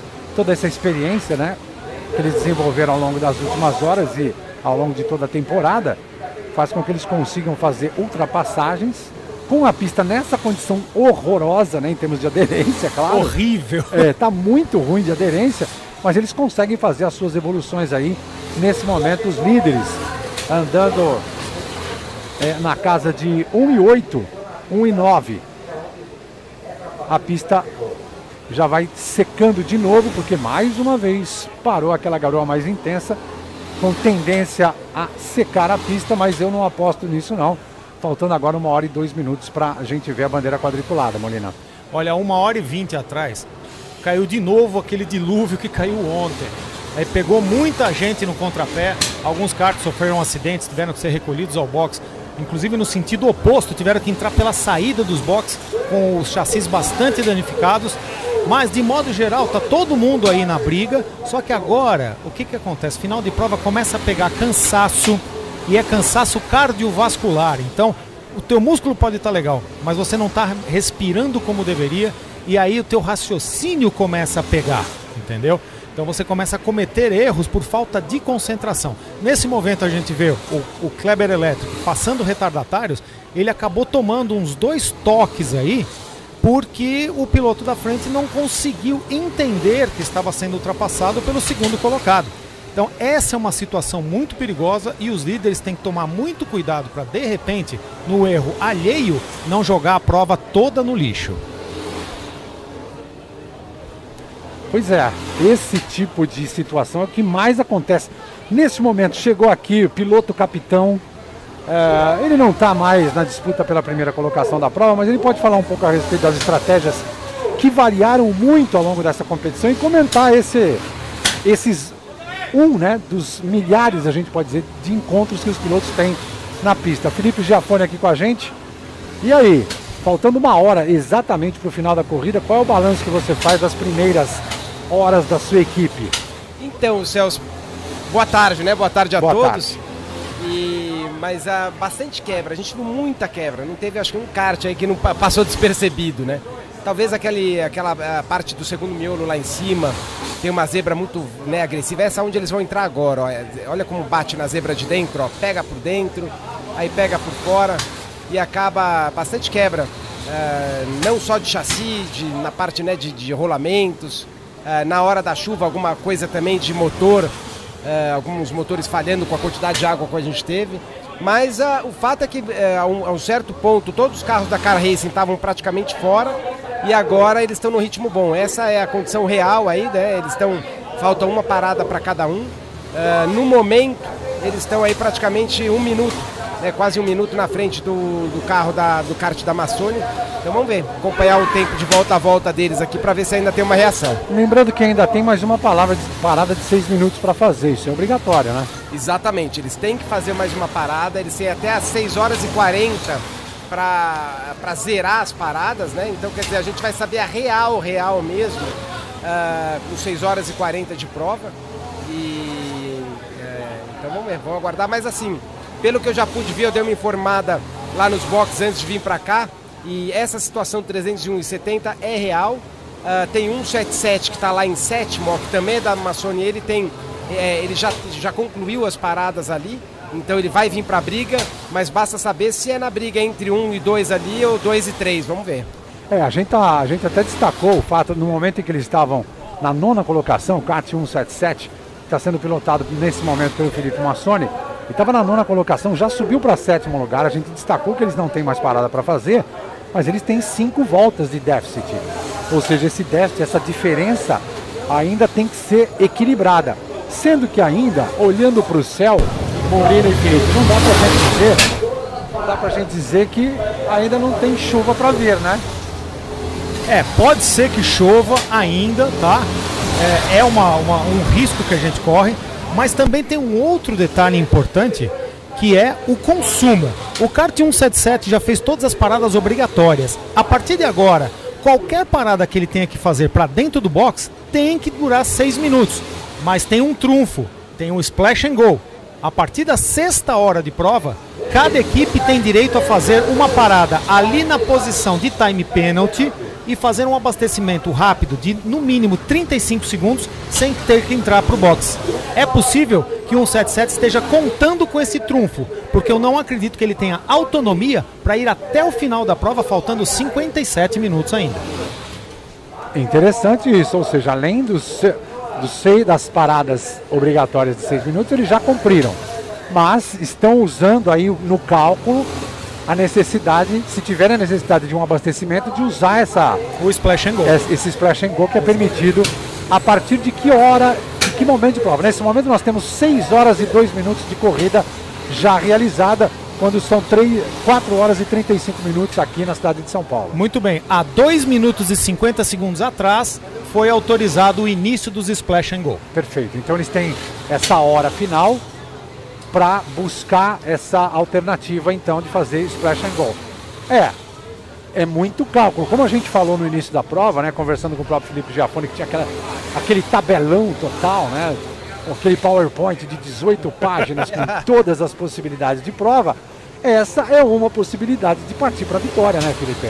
Exatamente, é, eles têm é, aquele que teve algum tipo de problema e que teve que antecipar as paradas, ele tem esse splash and go, a splash and go apesar que ele perde 30 segundos, né, pelo menos, para fazer essa parada. Uma, é, 30 segundos é, é o, é que demora para ele concluir o splash and go que é feito na pista. Agora, é, a partir desse momento, Celso, os dois primeiros eles poderiam já parar. Né, mas então por que eles não param e tiram da frente? Né? Falta menos de uma hora, a gente sabe que esse tanque, ainda mais nessa condição de chuva, dura tranquilamente essa uma hora. Só que eles ah, ainda têm medo de ter qualquer tipo de problema. Então, eles vão deixar para parar mais para frente, porque se sofre uma quebra, uma batida, essa volta foi aberta, quer dizer, ele tem os seis minutos para tentar recuperar. Então eles vão tentar jogar, se tiver combustível, mais para frente possível. Você vê o que é interessante da gente compartilhar com o assinante do Band Esportes, com quem está acompanhando a gente pela internet, como é interessante a evolução das estratégias ao longo, do, na verdade, não dessa prova, mas dos 25, das 25 eh, temporadas em que a gente teve a realização da prova. Porque essa informação que a gente está passando para vocês, que está nas possibilidades do chefe de equipe, tem a ver com toda a evolução, com toda a história da corrida que vocês foram aprendendo ao longo do tempo, né, Felipe? Porque essa sacada você não tem de uma hora para outra, inclusive essa de deixar splash and go para a hora final e mais outros 20 minutos só para os pilotos poderem usar sem ter a última parada de 6 minutos, ou seja, no mínimo 20 minutos finais é com a cara e com a coragem, sem essa estratégia de paradas para contar. E que isso é de fato a gente fez pra televisão, porque senão você fica meio perdido, né? Ali faltando três, quatro voltas você vai ter uma parada, né? E deixa o pessoal que está assistindo um pouco perdido. Então a gente sabe que a real mesmo é no, nos últimos 20, mi- eh, nos últimos eh, 20 minutos. Apesar que eu estava na, na equipe agora da Car Racing lá, Ah. eles têm um sistema de. Eles simulam todas as paradas, vamos por quem parou, quem não parou, eles jogam na posição real. Então, por exemplo, o 177 estava em terceiro, esse kart aí lá. Porque eles estavam computando, já colocando a parada dos karts eh, 301 e 70. Então eles sabem exatamente quem são os concorrentes direto. Isso por que, que eles fazem? Vamos supor que ele está numa pegada, um 77 virando muito rápido. Se é um cara que não tem condição de, de, de alcançar eles, eles não se preocupam com isso. Agora, se é um kart que vai vir para cima deles, eles precisam reagir. É, e você vê nesse momento o 177, que é o nosso destaque aí com o Felipe Massoni. É, é um dos donos da equipe, não um dos coordenadores Sim. da equipe. Ele está de olho não só na tocada dele, mas repare que o tempo todo ele está olhando para o panorama em volta, olhando os outros pilotos, a condição da pista e veja a condição do kart dele. Ele Felipe tem um Suazão. sério problema. Ah, é? A carenagem está tá. cedendo. Sim. Ali na dianteira esquerda está começando a chegar perto do pneu dianteiro e nas retas ele vem com a mão na carenagem tentando elevar. Então pode ser um problema aí até o final da prova. Se essa carenagem ceder de uma vez, ele pode até tomar a famosa bandeira preta com bola laranja e ser obrigado a fazer mais uma parada não prevista para reparar o kart. E aí estaria acima, portanto, teria, seria a quinta parada dele para os seis minutos para resolver esse problema aí que é mais do que evidente, né? É um problema sério. Como comissário técnico, o que, que você diria, Molina? Tem que vir logo trocar isso daí? Vai, vai resistir isso até o final? No momento eu acho que não, tá? Mas tanto eu olhando aqui e o Ricardo Bignotto estamos de olho, os comissários esportivos também. Se houver algum risco para o piloto se começar realmente a raspar, a sair fumaça do pneu, aí sim, como é, assim, prevenção contra qualquer risco dele ou dos outros pilotos, ele vai ser chamado aos boxes. É, já começa a viver uma situação mais dramática aí o piloto do kart 177. O Felipe Massoni está de olho não só nos outros concorrentes, mas nessa condição precária da carenagem do kart 177, que bravamente vai resistindo aí já com todas as paradas realizadas. É um dos candidatos à vitória. Nesse momento ele está na sétima posição. Ele já percorreu 309 voltas. O líder, kart número 301, competiu em 315 voltas. Tem a vantagem, mas ainda tem que fazer essa parada estratégica. Celso, se você perceber, dois karts para trás, o 70 estava chegando. Então, o que, que ele estava vendo? Ele estava tentando achar o 70 para poder dar vácuo. Então, nesse momento, me parece que ele estava já pensando em sacrificar a, próxima, a própria corrida do 177 para ajudar o 70.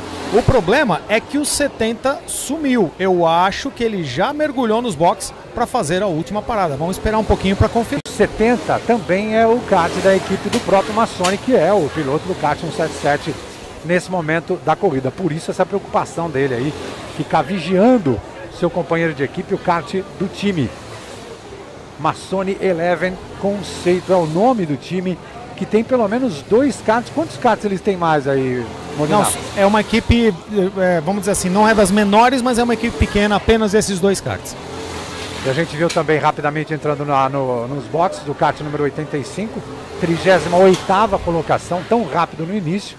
E aí vivendo, viveu vários problemas ao longo da prova.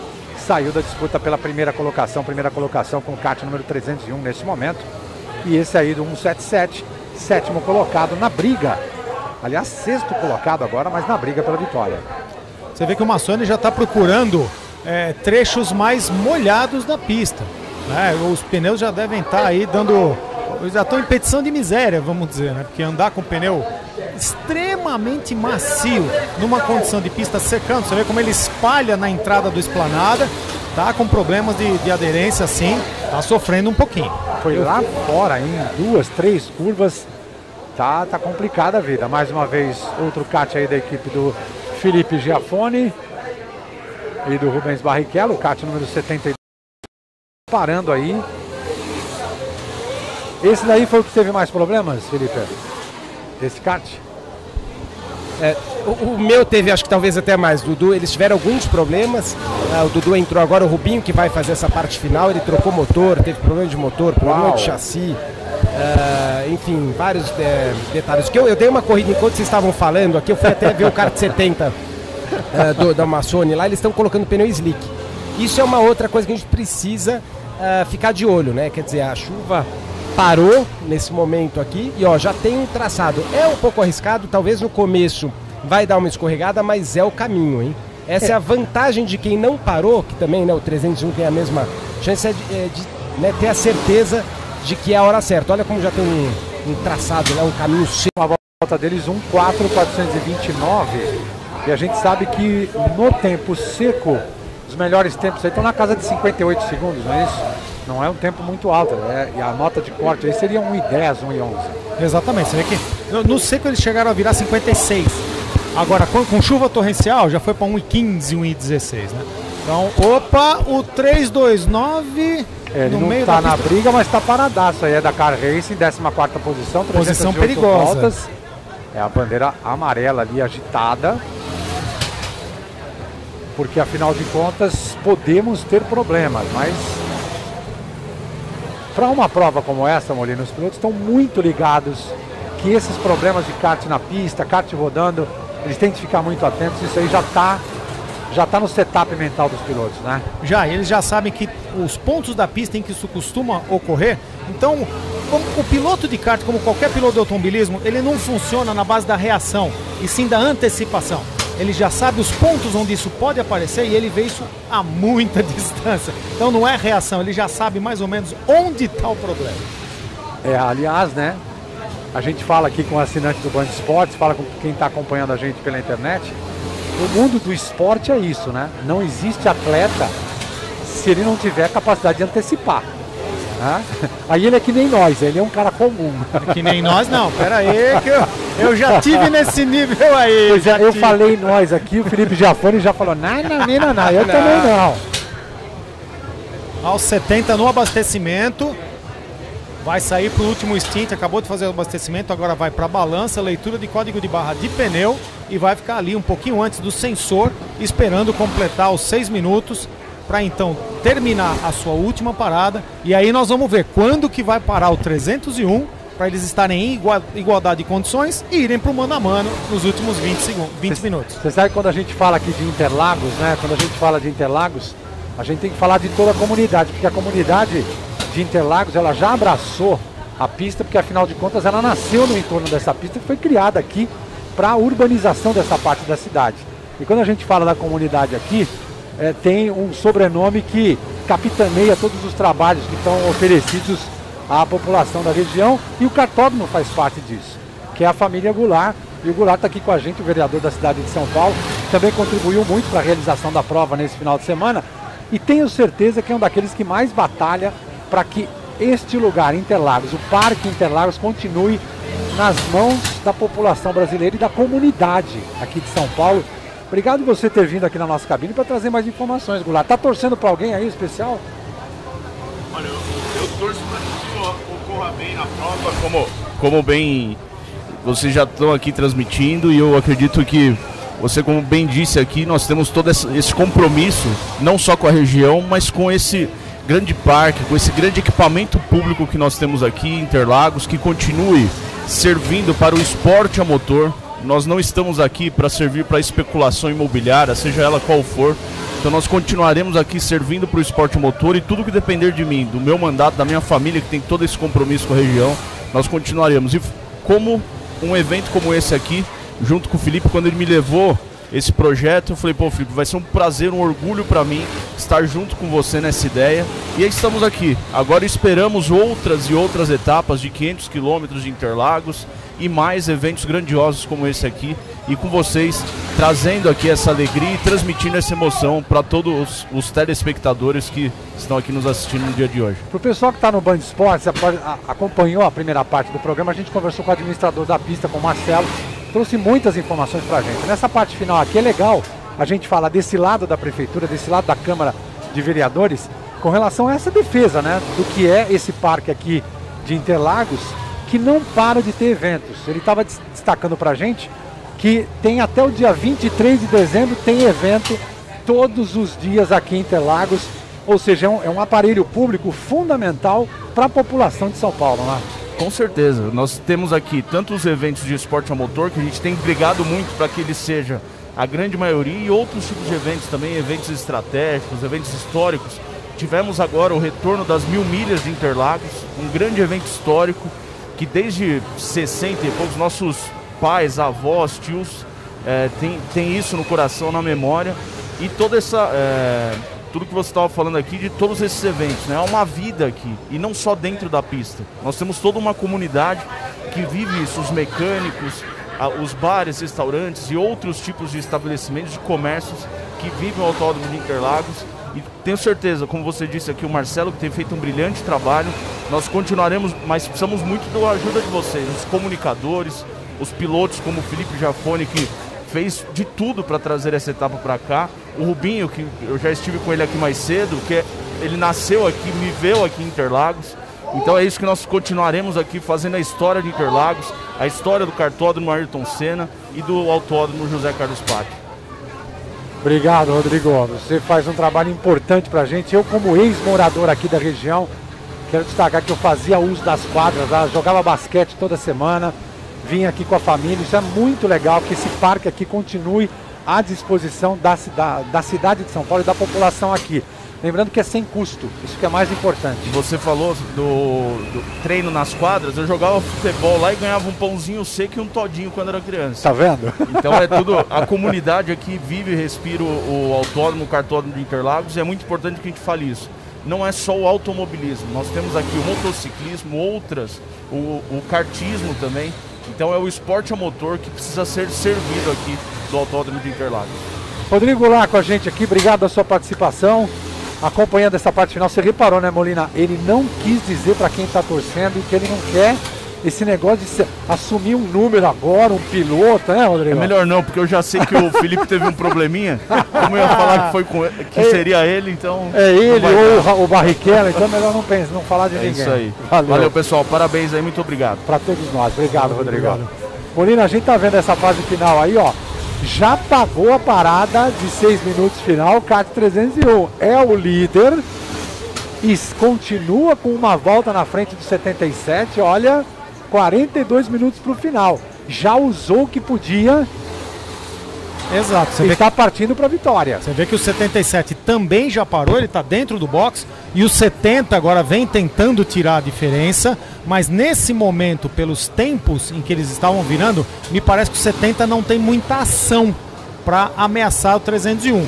Mas vamos ver nessa última condição e principalmente que retardatários eles vão encontrar e se o 177 que continua procurando o 70 pela pista, se ele vai esperar e dar vácuo para o 70 para então os dois virarem mais rápido e quem sabe ameaçar a vitória do 301. Olha o 301 como balança. Ele, ele fez a parada, eu tava aqui, Fez. eu já fez. Então dá pra ver, olha como escorrega, pneu slick frio. Demora aí pelo menos um bom eh, par de voltas, aí umas 4, 5 voltas, mesmo que a pista tá seca, né, um pouquinho úmida. Esse pneu frio demora para aquecer, esse pneu de competição. Ele só gruda quando ele está aquecido. Então você vê que ele começou escorregando bem agora, já Olha o tá... 77 parando, hein? 77 parando também para pagar sua, sua parada obrigatória de 6 minutos que estava devendo. Ele vai sair com Giuliano Forcolin, o atual campeão da Copa do Brasil de categoria F4 que usa esses mesmos motores. Tá aí, ó. Tá voltando e ele tá com o slick, né? Tá com o slick. Eu vi um, uma- um vermelhinho ali. Dá, vamos É, ver. isso mesmo. É slick. E essa saída que é complicada, que é o pneu gelado, molhado, demora um, um tempinho. Mas vamos, vamos acompanhar.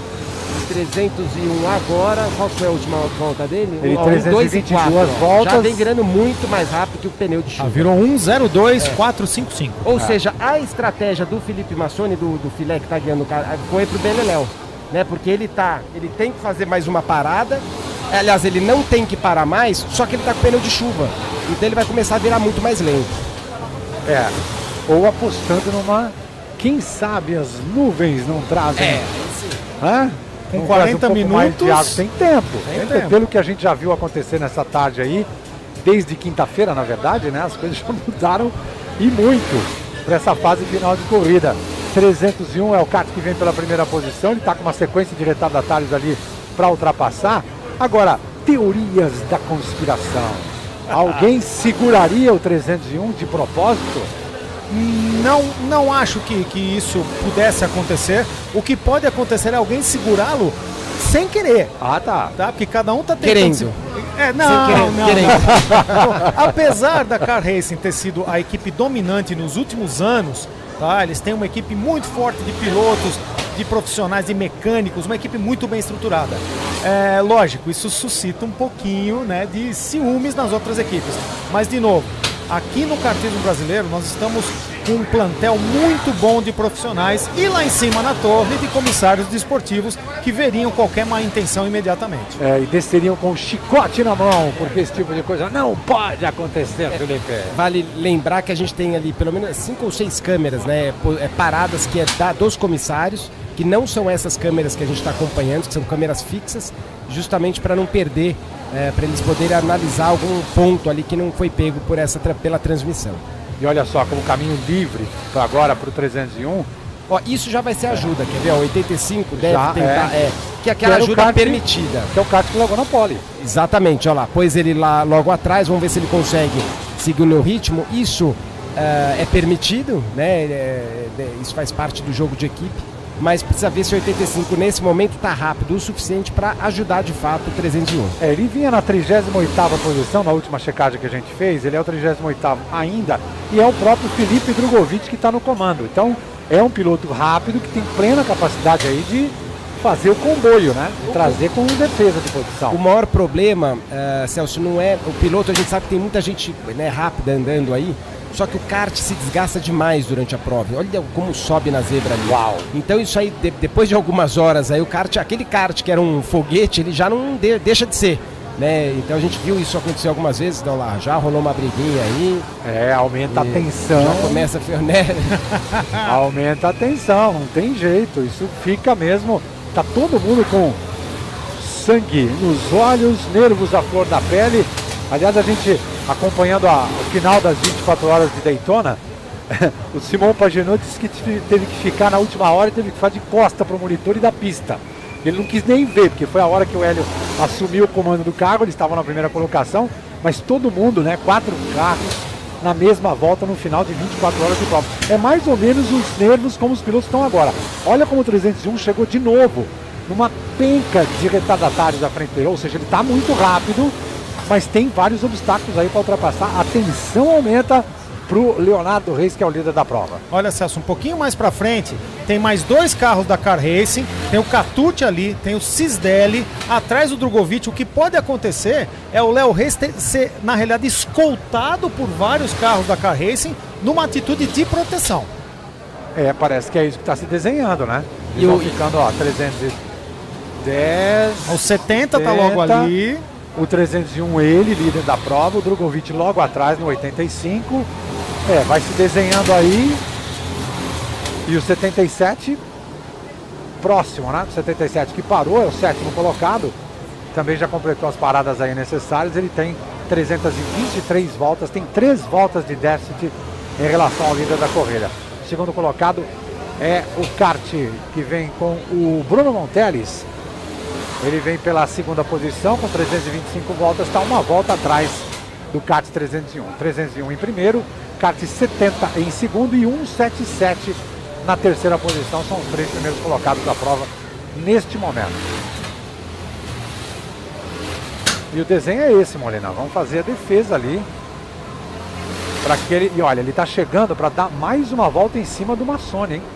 Do, do kart do Bruno Monteles. É, vamos ficar bem atento nesse lance. Ele tem que tomar muito cuidado nessa ultrapassagem, porque o 70 não tem nenhuma, nenhuma obrigação de facilitar, tá? Então essa ultrapassagem tem que ser, ó, ele muito limpamente mandou passar, porque sabe que não tem condição de andar junto. Então é o que eu estava levantando a bola. Os pilotos de kart do Brasil têm uma base moral muito forte. Bacana ver isso, bacana que a atitude dele foi muito consciente em relação ao tipo de desempenho que ele tem. Não é que ele deixou ultrapassar, mas assim, ele, ele percebeu que não tinha como nem porquê ficar segurando carros que evidentemente são muito rápidos.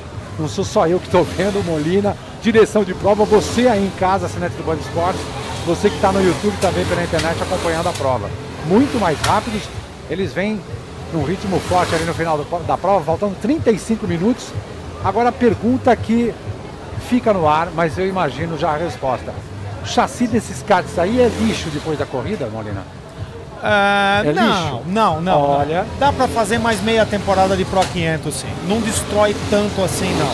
Principalmente se, o- se o, o, o, kart for muito bem preparado, com as alturas, com os ride heights, né, as alturas de- do chão corretas, ainda dá pra usar mais uns seis meses e com desempenho, porque um carro que tá andando depois de sete horas desse jeito, se eu fosse andar de Pro 500, eu ia procurar lá no box e eu ia conseguir comprar logo depois do final. Ah, olha só. Não precisa ser na mão de um pica-pau que nem eu, Felipe Giafone. não, não. Dá pra ser competitivo com um chassi desse. Não, dá sim. É, mas é o que o Molina falou, precisa ver só a altura que eles andaram, né? Essa parte aí nesse miolo, essa zebra aí, ó, ela, ela destrói muito kart embaixo, pega muito embaixo. Então quem tá usando uma altura mais baixa acaba danificando muito o quadro, né? O quadro que é o coração, né, do, ah, do kart. Então o que, o que às vezes fazem também, às vezes você troca um quadro e você tá com kart zero, vai, porque são karts novos aí, e, mas realmente depende muito do jeito que eles usaram.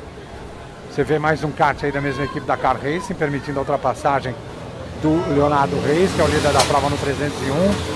Estratégia muito bem pensada, muito bem feita. Mais uma vez ali, eles conseguindo uma boa, uma boa passagem. O kart número 11, que estava na 11ª posição, com o Gabriel Fonseca, veio ali para fazer a sua última parada de 6 minutos. Já deve voltar na sequência.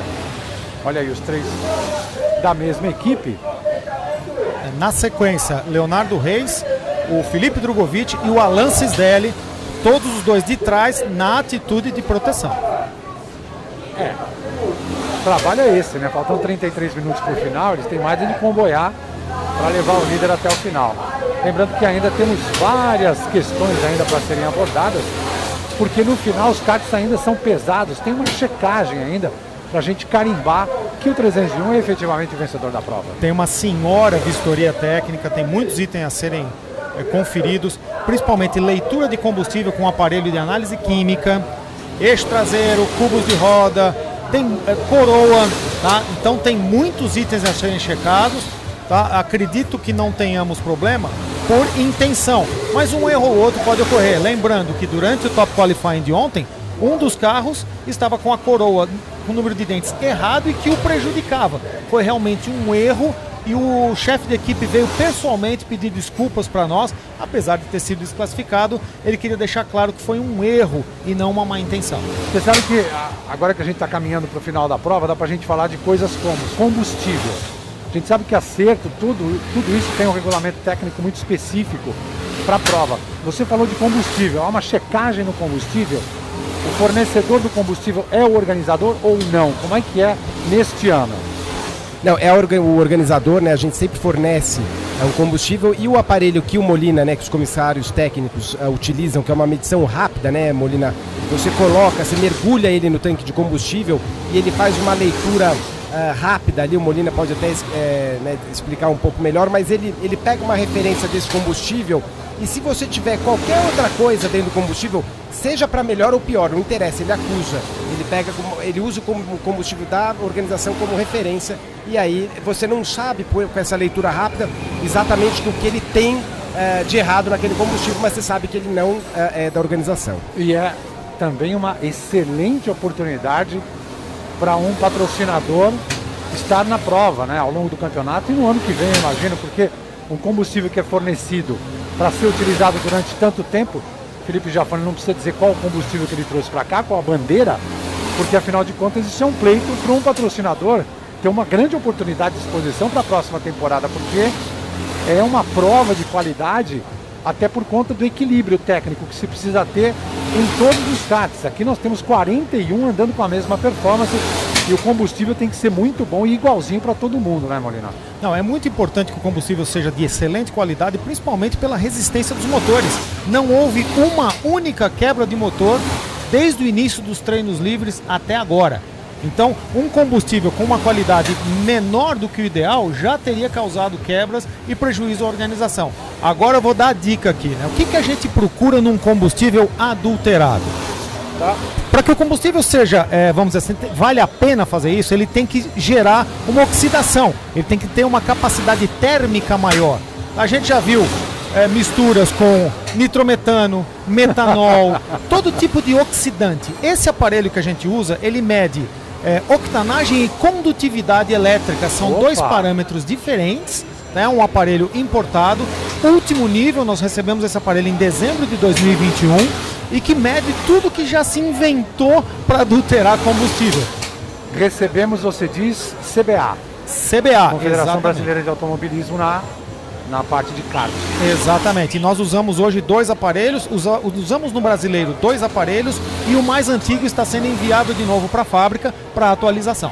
Perfeito. Leonardo Reis é o líder da prova. Três karts da equipe Car Racing estão aí em comboio, trazendo o kart número 301 a caminho da vitória. Menos de 30 minutos, temos 29 minutos a partir de agora para vermos a bandeira quadriculada. Finalzinho das 500 milhas de kart aqui em Interlagos, cartódromo Ayrton Senna.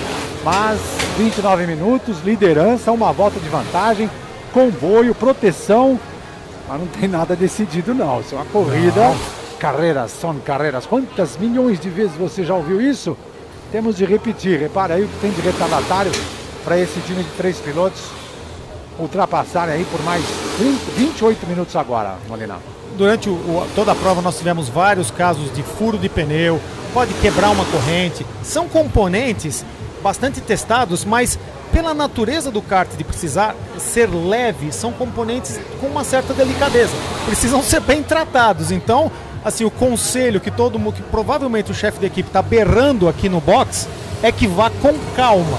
Mas o Leonardo Reis continua virando tempo em cima de tempo, virou 58 segundos Uau, e hein? 9 Uau, na hein? última volta. Não tá brincando, não.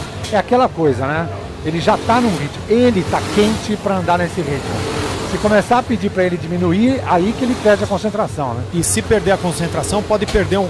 Pode cometer um erro que não cometeria se ele tivesse no groove, né? Se tivesse ali plenamente concentrado. Você vê que ele conseguiu ultrapassar o retardatário 161 e os outros dois não vieram juntos. Nesse momento ele está sem escolta.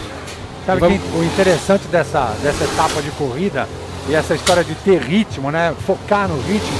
Às vezes o pessoal fala, ah, mas é um kart de apenas 13 HP de potência. O legal do atleta, né, do ser humano, é que ele entra no ritmo do equipamento que ele está. Então, se ele fizer um segundo mais alto do que isso, que teoricamente não é tão rápido quanto ele está acostumado, é sair do ritmo. Lembrando, né, ele está nesse ritmo aí há pelo menos mais de uma hora. É ritmo sim e atrapalha a cabeça. Exatamente, se você lembrar na tomada de tempo, se fosse fácil tocar um kart da Pro 500, não teria dois segundos de diferença entre o pole e o último colocado.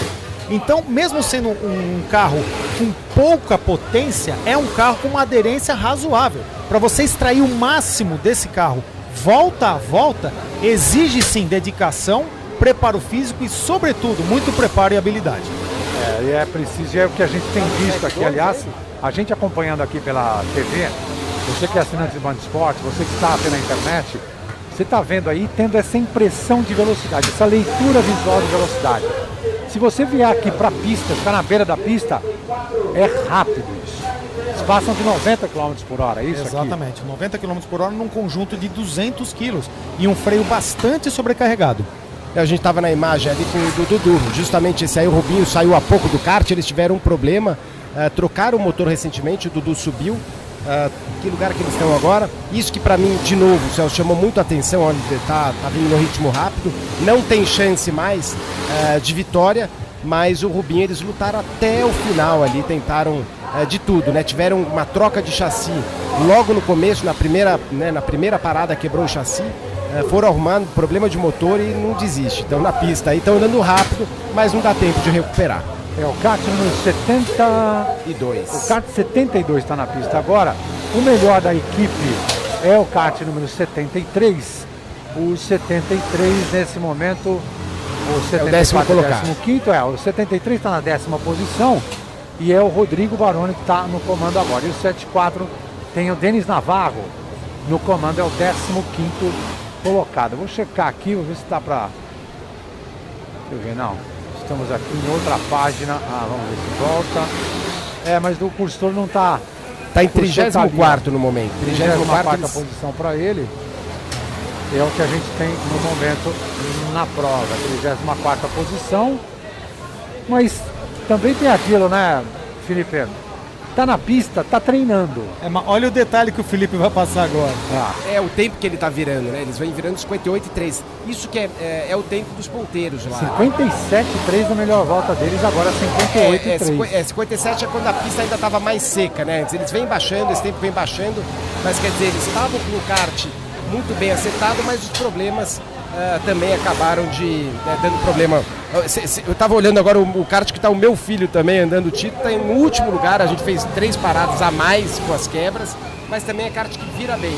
Ah, mas lembrando, quando você faz umas paradas mais longas, você acaba arrumando mais o kart. Aham. Você entendeu? Já que saiu da briga, você ca- ca- acaba dando aquela ajustadinha que quem tá na pegada certinho não consegue fazer. Perfeito. É aquela história de você ter.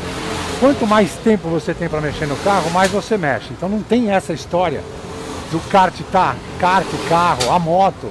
Tá na oficina, tá todo mundo mexendo. E nunca tá pronto, né? Eu tava falando com o Drogovic há pouco que eles estão lá, o 85, deve estar empurrando, né? Que era o kart mais rápido da, do- do- da semana.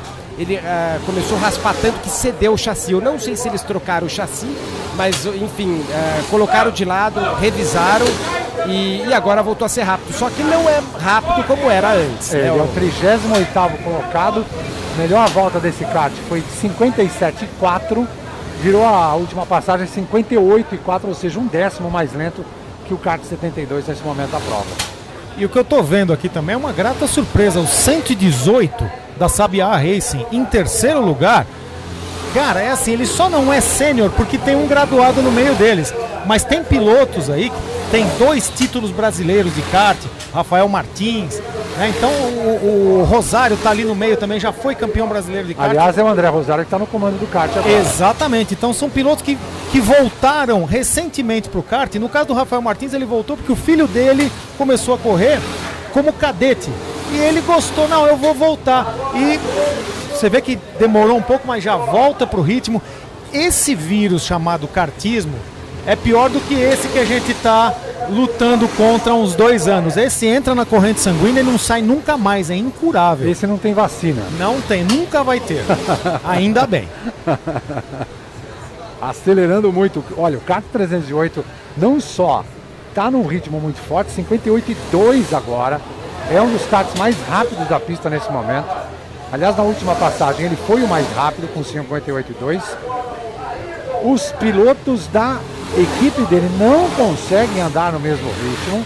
Ele já colocou ali um retardatário entre ele e os companheiros de equipe. Os companheiros não vêm até agora, conseguiram se livrar ali. Drogovic vem no kart número 85, mais próximo dele. Está bem no comando, o gestual continua o mesmo, mostrando também que a parte física dele está tá em dia, porque você está percebendo ali o quanto de trabalho físico o piloto de kart tem de fazer. Não só suportar né, a força G, a força lateral aí nas curvas e as pancadas do chassi nessas ondulações da pista, na zebra, mas também esse trabalho aí que ele tem que fazer para melhorar a aderência, a tração e ajudar no consumo de pneus. Nesse momento ali na nossa tela, Leonardo Reis, kart número 301. Olha, Celso, o Leonardo Reis, assim como o irmão dele, o Rafael Reis, eles eh, militam na Granja Viana há muito tempo. Tá? Atualmente eles disputam a categoria Rotax DD2. na Granja Viana. São karts muito rápidos, com duas marchas, mais de 35 HP. E os dois também já estão na beira de ir para o automobilismo. O Rafael Reis já corre na HB20 e o Leonardo está chegando lá. O Leonardo, ele é aquele tipo de piloto que o, o preparador gosta de lapidar. Ele sempre foi extremamente rápido, mas vamos dizer assim, agressivo demais. E isso é fácil de polir. Você vai quebrando os cantos, você acha o diamante. Então olha só em que nível chegou o Leonardo Reis nos últimos anos. Com a palavra o Felipe Giafone, que tem Não. dois filhos pilotos, ele é piloto. Falar do estilo que você está vendo, Felipe.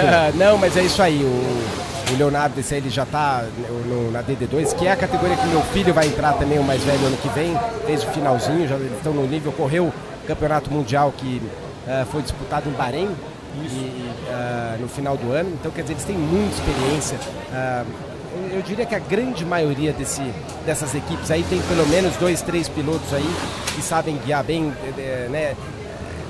às vezes um tipo de kart diferente. Precisamos lembrar também que às vezes não são pilotos de nível nacional de kart muito bom, só que esse kart específico, ele, eh, ele tem um jeitão dele de guiar, né? Um kart um pouco é mais pesado, um motor um pouco mais fraco, e você tem pilotos específicos para esse tipo de kart que são muito bons também. É, mas essa coisa de adaptar a técnica de pilotagem, que a gente vai ver muito ao longo dessa temporada da Fórmula 1, pilotos tendo que mudar o jeito de pilotar para aproveitar melhor o equipamento, é algo importantíssimo para os pilotos aprenderem desde cedo. Tem um kart que anda desse jeito, outro que anda de outra forma. Isso faz parte do, é, como diria Ricardo Molina, usando o inglês, né? Racecraft, a sua habilidade de piloto crescer e se adaptar a cada categoria, a cada tipo de kart que você tem para pilotar, né? Você vê que hoje os pilotos foram obrigados a correr de pneu slick novo, usado, acabado, pneu de chuva com, com gomo alto, baixo, inexistente, chuva torrencial, melado.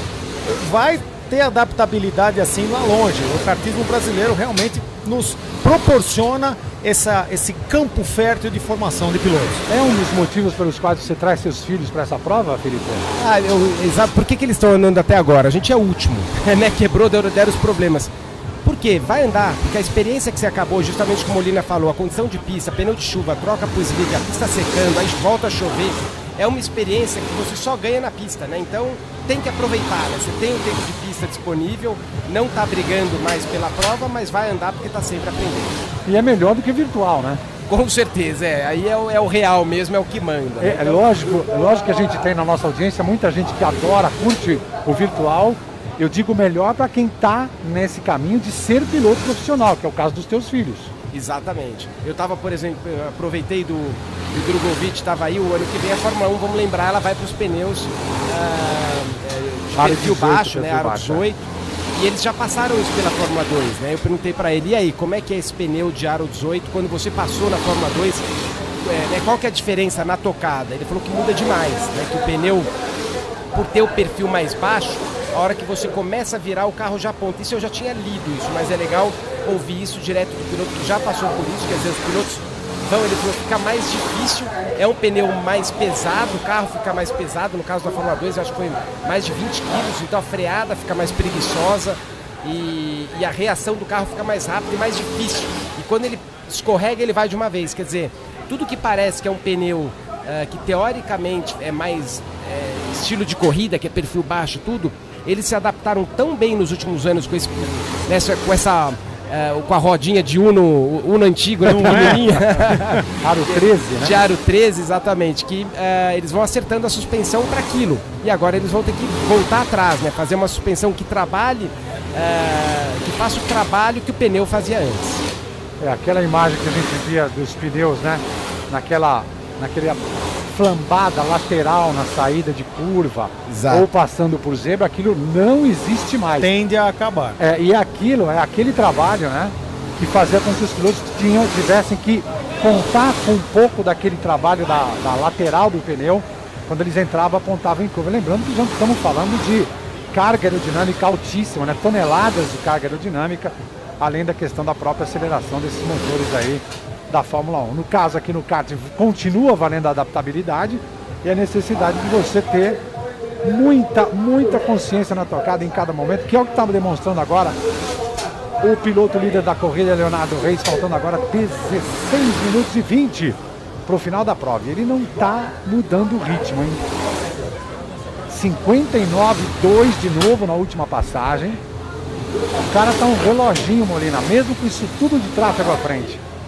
Olha, eu vi um, lance perigoso ali, o piloto voltando para a pista, mas você vê que o Leonardo Reis ele tá literalmente descendo a marimba, amigo. Tá virando tempo em cima de tempo, uma concentração bonita, consegue se livrar rapidamente dos eh, retardatários usando o gestual, fazendo sinal, lembrando pessoal, sou o líder, pelo amor de Deus, não me atrapalhe. Aí a gente revendo aí um momento de enrosco. Envolveu 118, terceiro colocado. Quem tá no comando, né? A vida dele, hein? O André Rosário. É, o André Rosário, que, era o, que é o comandante do carro nesse momento, e o retorno deles para a pista, dele para a pista, foi assustador. Tanto que ele pediu desculpa. Só que depois, depois de fazer, né? de fazer, né? Não adianta muito. Porque uma coisa é você ler. Olha só como o líder se envolve nos enroscos, ele não tá nem aí. É, e, e ele vem abusando da zebra, ele não tá nem aí. Ele é, é exatamente o que o Molina falou, né? O Leonardo é, é pé embaixo o tempo inteiro. Ah, né? Nesse momento ele tá com uma vantagem legal, poderia estar evitando um pouquinho as zebras ali, um pouquinho, para evitar qualquer tipo de, de quebra aí, mas ele não tá aí não. Ele tá indo para cima, não quer saber de ninguém, não. Já deixou todo mundo para trás lá, da- mesmo da equipe. Você vê o Drogovic vem, vem tentando. é, pare- é, é, dá um jeito de tentar acompanhar e não consegue. E não dá, ele tá andando muito rápido, tá reclamando de todo mundo. Última volta dele de novo na casa de 59, 59 e 1, mais rápido ainda. É, o cara tá usando tudo que pode. Vamos imaginar agora, e eu quero ouvir do Molina se o Molina fosse o chefe da equipe dele agora. Olha, o chefe da equipe dele é o pai dele. Tá. Eu, eu fico imaginando o que o Reis está berrando no muro. E é bravo, hein? É bravo, não é, é, não, não é dos mais calmos, não. O que ele tá berrando no muro pra esse moleque tá, ir mais devagar, ou então não tá nem olhando. Tá, pra, tá. não pegar ele pelo colarinho. É, melhor não, porque ele realmente está usando o que pode e o que não precisa. Principalmente isso, ele tá arriscando demais. Agora faltando 13 minutos e 55, a uma distância de mais de uma volta pro segundo colocado, dá pra tirar um pouquinho, não precisa tirar muito não, só um pouquinho evitar as zebras. Ele passou o, o Bruno Monteles há algum tempo e abriu em relação ao Bruno Monteles. O Monteles está fazendo na casa de 59, fez 59,0 na última volta e ele fez 58,7. Então. Na última volta já colocou outros 3 décimos do segundo. Ele sumiu. Ele está, na verdade, já alcançando o kart 70 para colocar a segunda volta de vantagem. Desnecessário, arriscado. O que, que a gente pode trazer para o assinante do Esportes e para o Internata em termos desse drama final? Porque é uma vantagem tão grande, mas que está colocando ele num risco enorme também. É, ele vai. Mas, mas isso aí é. É, é o É tipo estilo do. dele. Não, é o estilo e é o tipo do. Né, da molecada que, é, é, como a gente fala, é sangue nos olhos, né? Ele não tá muito aí, não. É, Provavelmente, se ele vê essa corrida dele daqui uns 6, 7 anos, ele fala, ah, não precisava usar tudo aquele de zebra, né? Porque ele tá. é, é, numa, se você for pegar, se fosse um, um piloto mais experiente, talvez tira um pouco o pé, deixa 85 empurrar, não usa, não ataca nenhuma zebra.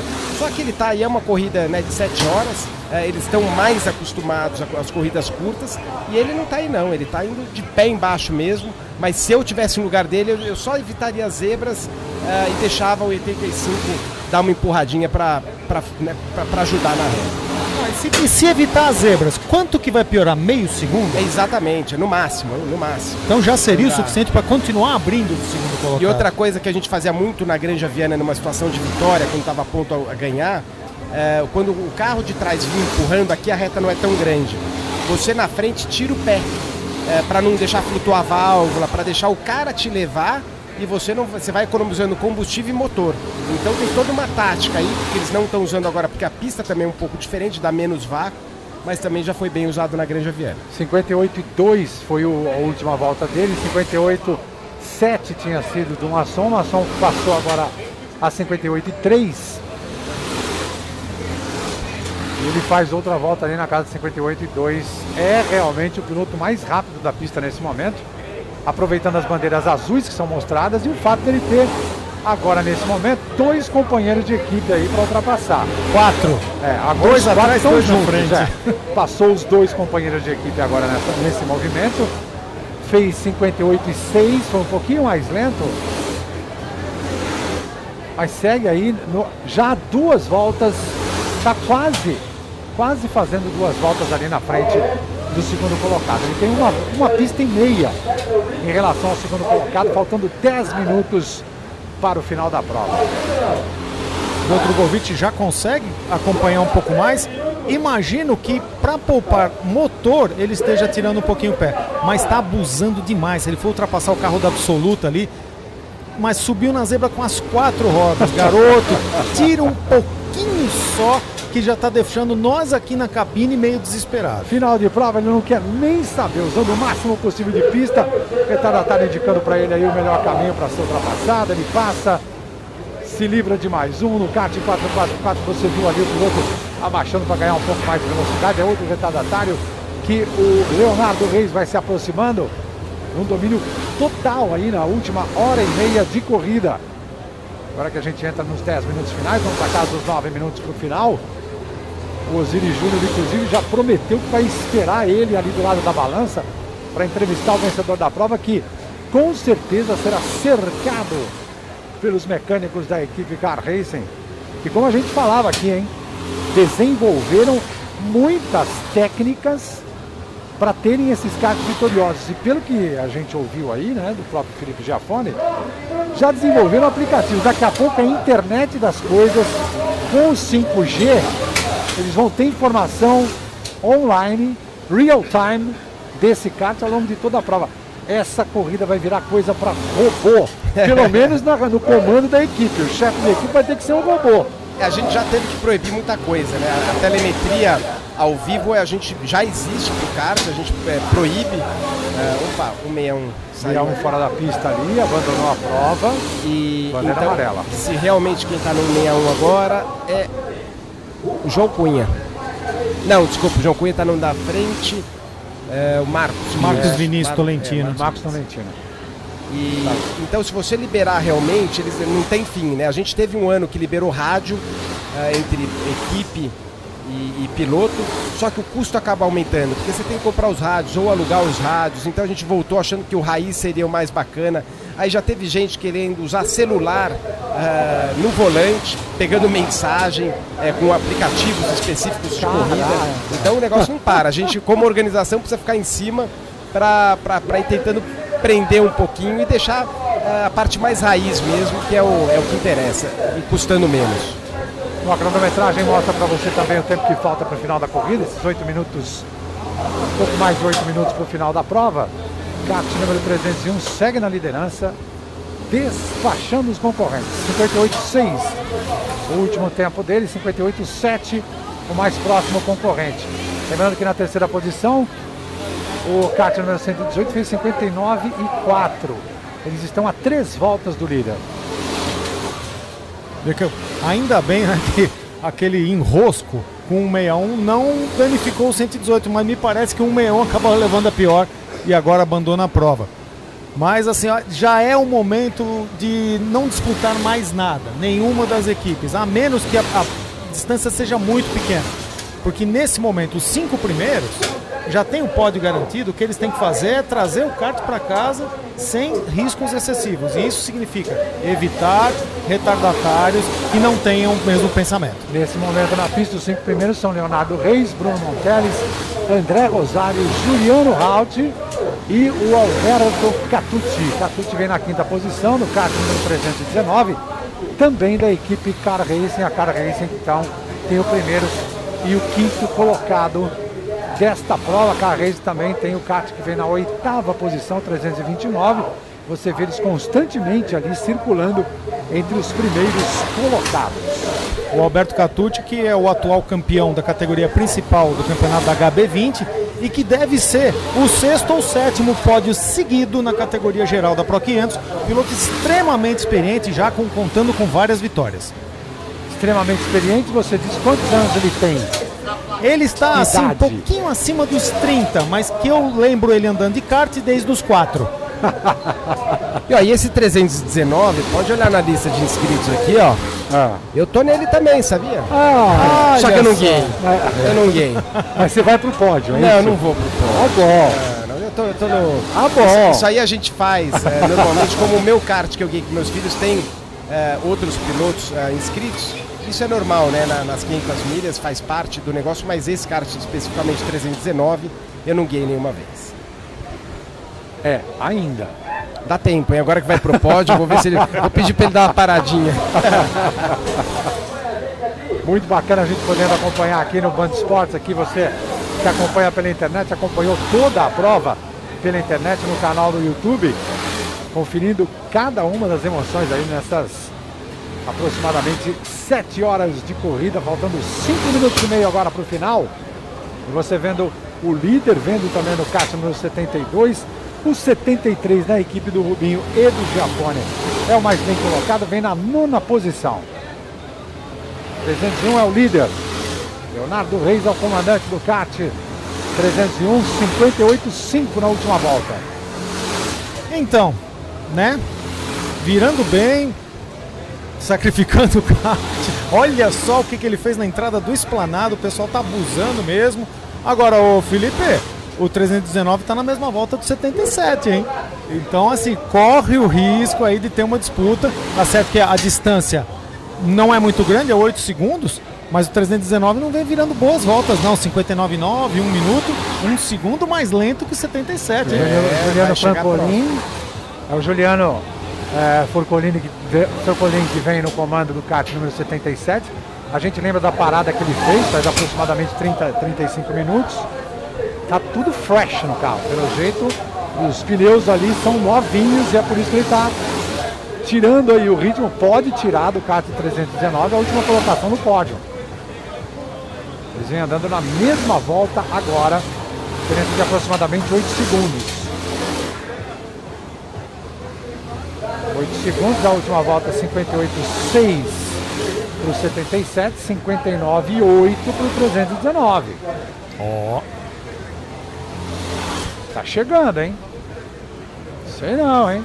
Catucci vai ter que usar tudo que ele aprendeu na vida inteira para segurar essa bronca do Forcolin, que também é um piloto muito experiente, muito rápido. Veio do kart dois tempos e hoje é especialista no kart quatro tempos, que é esse tipo de motor que usa aqui nas 500 milhas. Vamos ver aí no final se guarda alguma surpresa na manga. 301 fazendo mais uma curva forte ali. Ó, o 21 ali, ó, que foi ultrapassado, o Trevisan que tá no volante agora, é minha equipe do Ivecão lá, é minha equipe da, da, Da Truck, né? É, o Djalma, meu companheiro de equipe, eh, não consegui andar com eles, ia bem agora, no finalzinho foi parar. Mas Vai. eles estão com dois karts aí, bacana, e tão, e tão bem, hein? Então, cadê? Em Esse 13 daí- terceiro lugar. É, e esse kart que a gente viu com problemas, o 737, é o vigésimo colocado por enquanto. Não, já perdeu a colocação. Vinha na volta ali na disputa com o kart número 1 e já perdeu a colocação. O kart 737 que estava com o José Roberto Dicker. Perdendo a posição. Acabou parando numa posição ruim ali, logo depois da, da saída da antiga curva da balança. É um ponto de, de saída dos karts. Tomara que ele tenha conseguido remover da posição perigosa. Felipe Drogovic e Leonardo Reis. Drogovic que dominou a primeira parte da prova, você viu aqui na tela do Band Esportes, viu pela internet o jeito e o ritmo deles. E agora é o companheiro de equipe. Leonardo Reis que veio pela primeira colocação. Sucesso, muito sucesso da equipe Car Racing. A primeira colocação para vencer na geral. Faltando agora dois minutos. Pouco mais de dois minutos agora para a gente ver a bandeira quadriculada. Esse final de prova. 5 e meia da tarde. Aqui em Interlagos, ao cartódromo Ayrton Senna. E a gente conferindo ali cada momento e cada movimento dessa hora e meia, hora e meia final das 500 milhas de kart aqui em São Paulo. 25 edição da prova. Prova que começou a ser realizada em 1997. e já contou com grandes nomes do automobilismo internacional, do mesmo jeito que agora, nesta edição, com futuras estrelas do nosso automobilismo. Olha, Felipe Celso. Drogovic no vídeo junto com Leonardo Reis, Molina. Vai ser uma bonita foto de chegada aí, porque vai ter o pole position e o, o vencedor da prova na mesma cena. E o 301, a equipe completa, tá? É Rafael Reis, Leonardo Reis, Rubens Barrichello, Eduardo Barrichello, Fernando Barrichello e Leandro Reis. Quantos destes guiaram, eu não sei. Tá, mas que eles estão registrados no kart, então de repente trouxeram aí o pé quente. É, justamente, eu tava vendo agora, eu não tinha nem me dado conta, né? É, né, eu tava falando que eu tava inscrito em outros karts, como eu tô no 319 ali que tá em quinto, não guiei esse kart, mas isso é normal nesse tipo de corrida. O Rubinho, é, com os filhos Fefo e Dudu, não guiaram esse kart, mas para efeito é, de pódio e, e de registro, eles estatística, estão, né? eles estão no kart. Ou é a seja- mesma equipe, porque no kart do Rubinho, esses também estavam. Volta final, hein? Volta final da prova, pode ser a 11 primeira vitória do Rubens Barrichello nas 500 linhas de kart. Pelo menos em termos estatísticos, vai aparecer o nome dele aí como piloto do kart vencedor. Última volta para ele, últimos metros desta belíssima corrida, corrida de resistência que teve chuva, garoa, teve sol, pista seca, pista encharcada desde os treinos na quinta-feira. E agora o show da tocada dele, Leonardo Reis na segunda posição, pelo menos ali no visual. Felipe Drogovic, piloto que você vai ver o ano inteiro aqui na tela do Band Esportes, competindo, acelerando na Fórmula 2. Os dois vêm para o final da corrida, mais do que emocionante. As equipes já vão se posicionando ali na reta final para acompanhar o show final deles. Olha a antecipação. Leonardo já vem de olho na torcida, ficando de lado na curva, já comemorando, acelerando para ficar feliz debaixo do capacete. Fatura a vitória e que bela vitória do lado do Felipe Drogovic, que foi o pole position da corrida. Leonardo Reis comemora muito. Bela vitória do time Car Racing Americanet, faturando a edição de número 25 das 500 milhas de kart. Um trabalho impecável de todo o time. Muita informação, preparação, troca de informações ao longo de todo o final de semana e uma tocada genial, agressiva, acima da média dele, Leonardo Reis. É uma corrida de vários pilotos, mas o show que ficou para nós aqui foi essa tocada impecável do Leonardo Reis no final, Molina. Olha, a tocada do Leonardo Reis vem coroar o trabalho dessa equipe Car Racing nos últimos anos.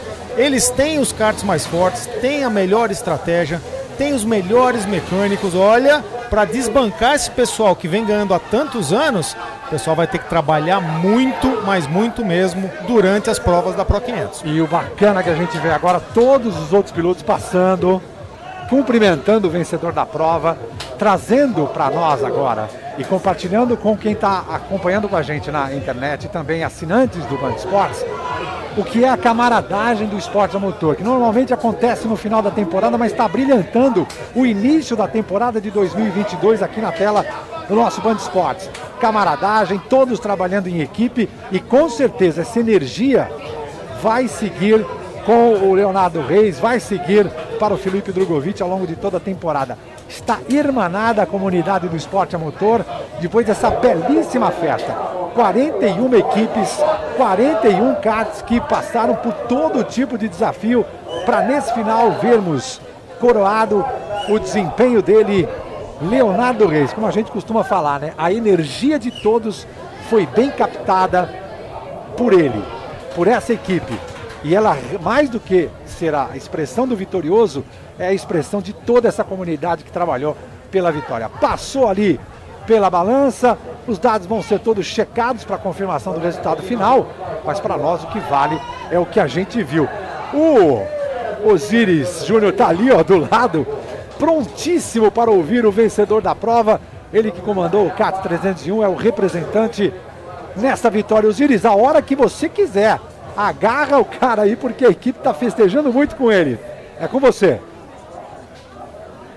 A gente está esperando aí o momento do final, do sinal.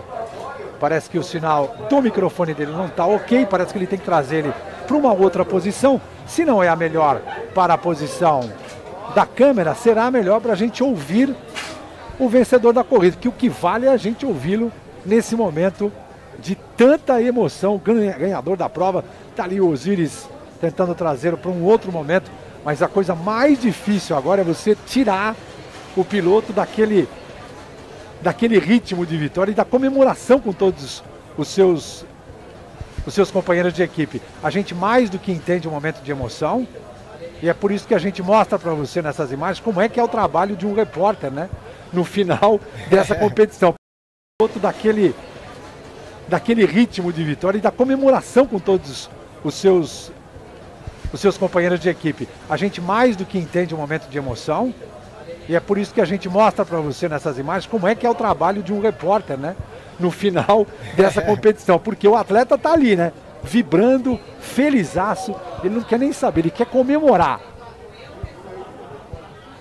E o- Felipe, sabe bem como é que é, É, isso, né? não, Você fica com os olhos em vários lugares ao E mesmo você vê a tempo, né, felicidade, a Felipe? gente tentou, né, junto à organização aí, a fazer a pesagem dos, dos primeiros karts para eles saírem daí direto pro pódio. O pódio tá no meio da pista, então eu acho que logo mais eles saem daí, logo depois da balança.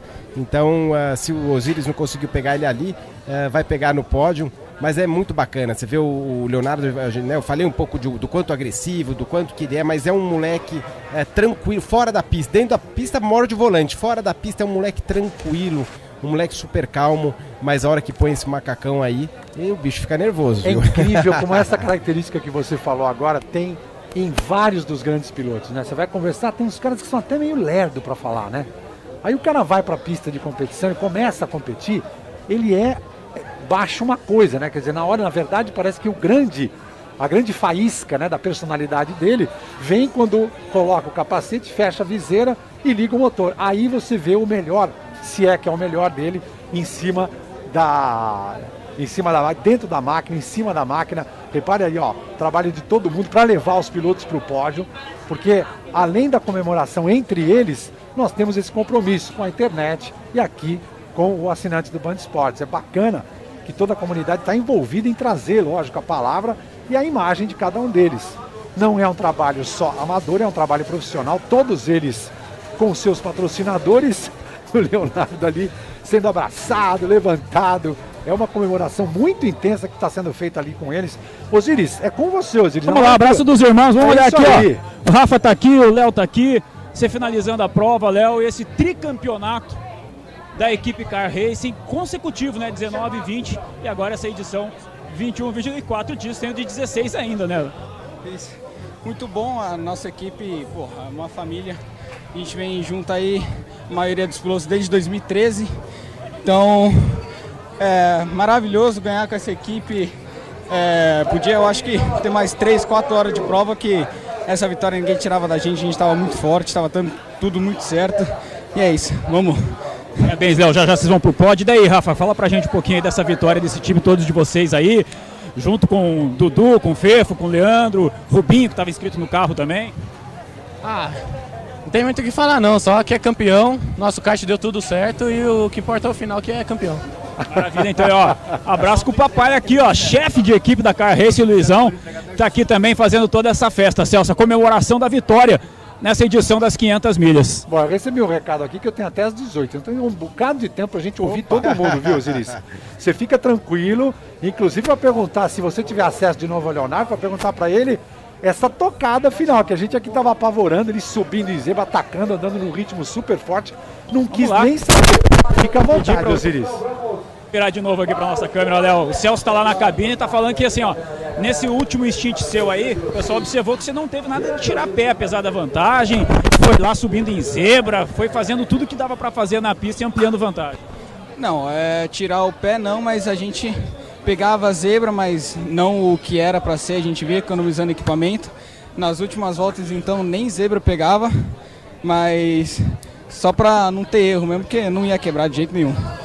Maravilha, então, belo trabalho. Já já a gente fala com mais gente aqui, com outros pilotos também, viu, Celso? Fica à vontade, Osiris. Você chama, a gente abre espaço para você aí. Você vê o que é legal para a gente trazer para o assinante do Band Esporte, para quem está conferindo na internet.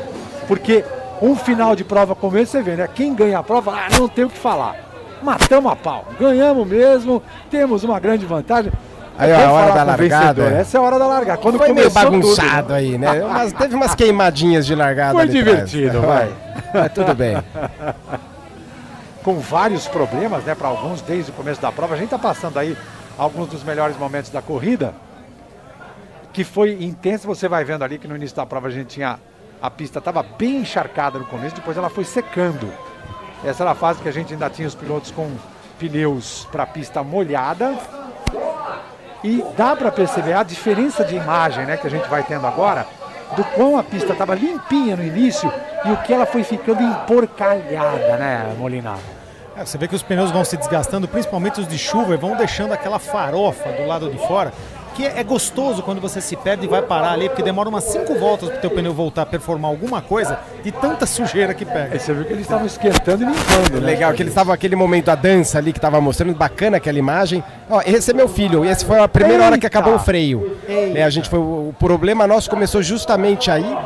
O, ih, voando roda, essa aí não tinha, não tinha visto, mas eles esquentando o pneu ali, saindo do box, né, com pista úmida. E teve até direito a Uau, correr atrás do pneu. Não sei o que ele vai fazer com esse pneu agora, nesse momento. Ah, eu lembro, esse kart entrou pela saída do box, mas ele recuperou o pneu porque se ele perde esse pneu, ele tem que colocar o pneu usado do treino. Ah, e aí tá. piora bem, então vai atrás. Boa.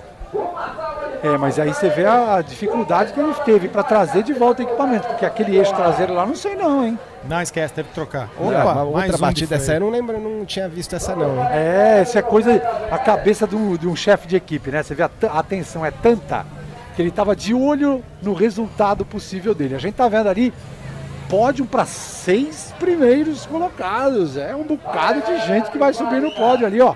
A equipe trifásica elétrica, número 77, último piloto ali no comando desse kart, foi o Juliano Forcolin.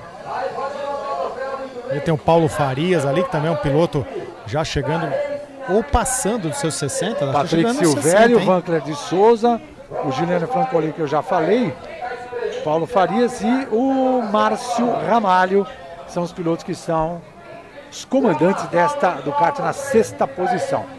Quinta colocação, o kart 319, o Alberto Catucci, que foi o comandante dele na última parte da corrida, e que teve o Lucas Souza, o Felipe Giafone, que está aqui do meu lado, que foi também um dos comandantes do carro, o Nicolas Giafone, o Tito Giafone e o Leo- Leandro Reis, pilotos desse kart aí, Olha, 319. você falou um nome aqui que ninguém Eu vou correr pro conhece. pódio, hein, meu? Vai lá, meu. Lucas Souza ninguém conhece. Entre nós é o Bocão. Bocão. Ah, tá.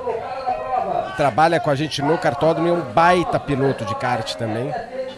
Quarta, quarta colocação, kart número 2 ali da MFS Racing, o Juliano Raut. Raut foi o comandante desse kart. A Antonella Bassoni, Bassani também está indo lá para o pódio, o Nelson Neto, o Pedro Clerot, o Eric Lutum, o Juliano que eu já falei e o Luca Zucchini. Uma galerinha que vai na Fórmula 4 também desse ano, assim, o Lucas Zucchini, a Antonella, a gente já ouviu falar bastante dela também, o Clerô também vai correr na Fórmula 4. Terceira colocação, a turma já está subindo ali, kart número 118 da Sabiá Racing. 362 voltas. É esse mostrando a barriga é o Rafael Martins que eu falei que tá voltando agora pro kartismo. Rafael Martins, o André Rosário, quem mais estão nesse kart ali? O. O Lu É, Dias, é Rafael isso? Xavier porque é Martins também, né? Ah, tá. Rafael Martins E o André Xavier. Rosário, né? E o André Rosário no kart no- que chegou na terceira posição. Segunda colocação no kart número 70, o Bruno Monteles foi o comandante na última volta. O Kleber Electric, que a gente viu no comando várias vezes, né? O Bruno, o Felipe Massoni, o Renzo Zambolini e o Frederico Car Capraró. São os pilotos que vão subir no pódio agora pela segunda colocação. A gente já chamou, mas eles vão subir agora. É uma equipe pequena, os pilotos também são preparadores mecânicos, eles devem estar ali às voltas com o próprio carro. É, e aí você vê a turma. Essa é uma turma grande ali do kart do primeiro colocado, hein? Olha o que tem de piloto ali que estava inscrito nele. Quem mais? Você também tá- tá nessa? Não, eu não, só Você pode não, dois né? é. Ah, tá. Não tô vendo o Rubinho, mas ele estará nas estatísticas, hein? Você tá vendo ali? O Dudu tá por lá. Dudu a galera lá, o Quero. Fê. Comemorando muito, Leonardo Reis, o piloto que comandou esse kart na primeira colocação, kart número 301, grande vencedor dessa prova. Se sete horas nós tivemos de competição, essa 25ª edição das 500 milhas de kart, realizada desta vez aqui no cartódromo Ayrton Senna, em Interlagos. Uma corrida que você viu o início aqui na tela do Band Esportes, viu também a hora e meia final. Hora e meia que teve um show de pilotagem do Le- Leonardo Reis, que disse aqui pra gente. Eu economizei o kart no final. E as imagens Aham. não corroboram o que disse o piloto. Pra ele, vocês imaginam, hein? Pra ele, ele tava andando de boa. E estava andando na casa de 58 baixo, 57 alto. O que, que você achou, Felipe? Economizou? É, a- a- sabe que as últimas duas, três voltas, talvez, né? Ali a gente não viu a bagunça do pódio ali, mas enfim, ah, na cabeça dele, sim, ele tava tranquilo ali ah, no, no momento, só que ah, ele, ele vinha num ritmo muito forte ali, né? Faltando 20 minutos. Bonito demais de ver, hein? Sim, Mas sem dúvida. Mas você vê o que, que é a cabeça do piloto. É. E é legal, assim, a gente estar com vocês aqui, porque o Molina milita no, no meio do esporte a motor há muito tempo, o Felipe Jafone não precisa nem falar. Mas eu tenho certeza que o Felipe tem isso na consciência, o quanto o tempo é diferente para quem está fazendo a atividade e para nós que estamos assistindo. Para vocês é outra história. Ele estava economizando e para nós, não. Exatamente. E também tem aquele lance, eu lembro no começo, há 25 anos atrás, as primeiras que eu fiz, eu destruía do primeiro, do começo ao final. Você não queria, você queria saber quanto que você tira, quantos décimos que você tira de, de qualquer lugar lá, né? Você fala, ah, não vai quebrar. Se quebrar, quebrou, não é culpa minha. A gente tem um piloto, tem um pouco disso. Se quebrar, quebrou. Mas, Oi, Osiris, fica à vontade. Olha só a festa que tá aqui atrás da gente, né? Toda a equipe Car Racing comemorando, mas eu tô aqui com o trio que é campeão das 500 milhas também na categoria Light. Tá aqui o Renan, tá aqui o Gilney e tá aqui o Anthony Peperoni. São os três que levaram. Renan, vamos começar contigo aí. Conta um pouquinho dessa saga aí de completar essas 500 milhas e sair como campeão da Light. Pô, só temos a agradecer à equipe, né, e aos, aos dois meninos que se dedicaram bastante. Eu tive um problema particular e não pude participar de todos os treinos, mas cheguei para semana da corrida e eles representaram muito bem. Também tentei ajudar um pouco na pista, mas conseguimos o resultado, o objetivo final, né, que foi a- o título. E todo mundo tá de parabéns e é isso aí. Legal, então. Já já vocês vão estar ali naquele ponto ali, deixa só a galera terminar a festa. A gente vai ter o pódio da Light também. Junei, conta pra gente qual foi o ponto que vocês decidiram, viram que estavam na frente, que não perdiam mais, com toda essa variação que a gente teve, né? Foi, acho que foi uma aula para todo mundo essas 500 milhas com toda essa variação de condição de pista. Verdade, a gente começou numa situação, né? E mudou o cenário da corrida a todo momento. A pista secou, choveu. E aí depois de todas as paradas feitas, a gente viu que a gente tinha uma certa distância, né? Da, do, do segundo kart, da, que estava disputando direto com a gente eh, da, da Light. E aí ficamos só torcendo para o pneu aguentar, porque assim, a pista secou no final, né? E a gente estava de pneu, pneu de chuva. E aí ficou muito apreensível eh, se o pneu ia aguentar ou não, né? E, mas aí o Peperoni fez um belo trabalho aí, o menino guia demais. E tamo aí, fomos campeão da Light. Parabéns. Pe- Peroni, a pergunta pior ficou para você, né? Tava na hora de comemorar o título da Light, mas já sabe que ano que vem não é Light, né? É, ano que vem não vai ser light não. Ano que vem, se tudo der certo, a gente vai participar da, da geral, né? E, meu, queria agradecer principalmente esses dois caras aqui e a, meu, Pilot Racing, que vem me ajudado pra caramba. Se não fosse esses caras, nem ia estar aqui agora podendo correr. Falou que só tenho a agradecer, um evento espetacular, perfeito, top demais. Maravilha. Parabéns pros três aqui, pro trio. Daqui a pouquinho a posição de vocês. Celso, contigo. Valeu, Osiris. Olha que bacana, né? Décima colocação na geral, oito voltas só em relação aos vencedores da corrida, representando a categoria Light. Um piloto, você viu os, os dois né, primeiros que falaram, deram todo o crédito para o piloto que foi o condutor da maior parte da, da prova. Significa que a gente tem mais bons kartistas, cada vez melhor o nosso automobilismo. Muito bem representados, né, Felipe? E o, o legal da Light, né? Porque isso é, um- é uma novidade dos últimos anos aí. No começo das 500 milhas era, é, você tinha lá 70 eh, pilotos, né, às vezes correndo, 60 pilotos, mas uma categoria só. Só que a gente viu com o passar do tempo que, eh, do passar do tempo que é, é, vem muita gente do kart amador, muita gente do kart né, indoor, e, e que são ótimos pilotos, que é o caso deles, né, que vem, que não nasceu piloto, né, aquele cara que começou a levar como um hobby e que esse kart que, que, né, que a gente vê nas pistas, eh, tanto aqui de Interlagos, como da Granja, como a Aldeia da Serra, eh, que são os karts de locação, eh, não são muito distantes do kart que, que compete. Então, um cara muito bem treinado naqueles karts, eles podem sim participar tranquilamente nessa corrida. E aí a gente cria uma categoria através de carteira, para ter uma noção que não eram pessoas federadas há muitos anos, ou seja, que não tem muita experiência, e a gente criou essa categoria light. E é legal isso, o Molina até contou pra gente durante a transmissão que nós temos um campeonato ao longo de todo o ano. Ou seja, tem uma cultura desse tipo de kart sendo desenvolvida ao longo de toda a temporada, que é o que faz isso, quer dizer, traz o amador muito para próximo do nível desses pilotos, dessas estrelas do automobilismo nacional e internacional que vem competir na mesma pista. Antes era a realização de um sonho, mas que ficava distante na pista. Hoje, você que tem condições de participar do campeonato, quando chega nessa grande festa, dá para brigar pela vitória. É exatamente isso. Você vê, eles chegaram em décimo e a briga daí é com a organização de começar a falar assim: ah, o cara fala, ah, mas eu tenho pouco tempo de kart. Só que o cara anda muito de kart. Aham. Né? Assim, ele tem as 24 horas eh, de kart rental, tem as 500 milhas, 12 horas de kart amador. Durante todo o ano eles levam eh, no kart amador. eh, e, e viram praticamente profissional. E a hora que pega eh, esse kart aí, faz frente com qualquer piloto muito bom. E ficam ali dentro do mesmo segundo, às vezes meio segundo. Ou até menos. né? Pois é, a gente viu inclusive nos treinos, né? O Drogovic foi o pole, mas em meio segundo você tinha inclusive pilotos sênior, né? Ou seja, Exatamente. no mesmo nível, pilotos ali com mais de 40 anos de idade, fazendo frente a um piloto que está aí a caminho da Fórmula 1. Olha, eu tô vendo aqui que a, a melhor volta do kart 301 que ganhou na geral foi 7,379. E a melhor volta do Light foi 7,418. Tem menos de um décimo na melhor volta. O que falta para eles é a experiência para virar todas as voltas. Mas do jeito que estão andando, já já essa experiência chega e em poucos anos eles vão estar ameaçando as feras aí. É evidente que fica o convite aqui para quem está assistindo no Band Esporte, para quem está vendo na internet, com certeza, gente apaixonada pelo automobilismo, pelo kart, fica o convite para conhecer essas categorias que estão o ano inteiro rodando.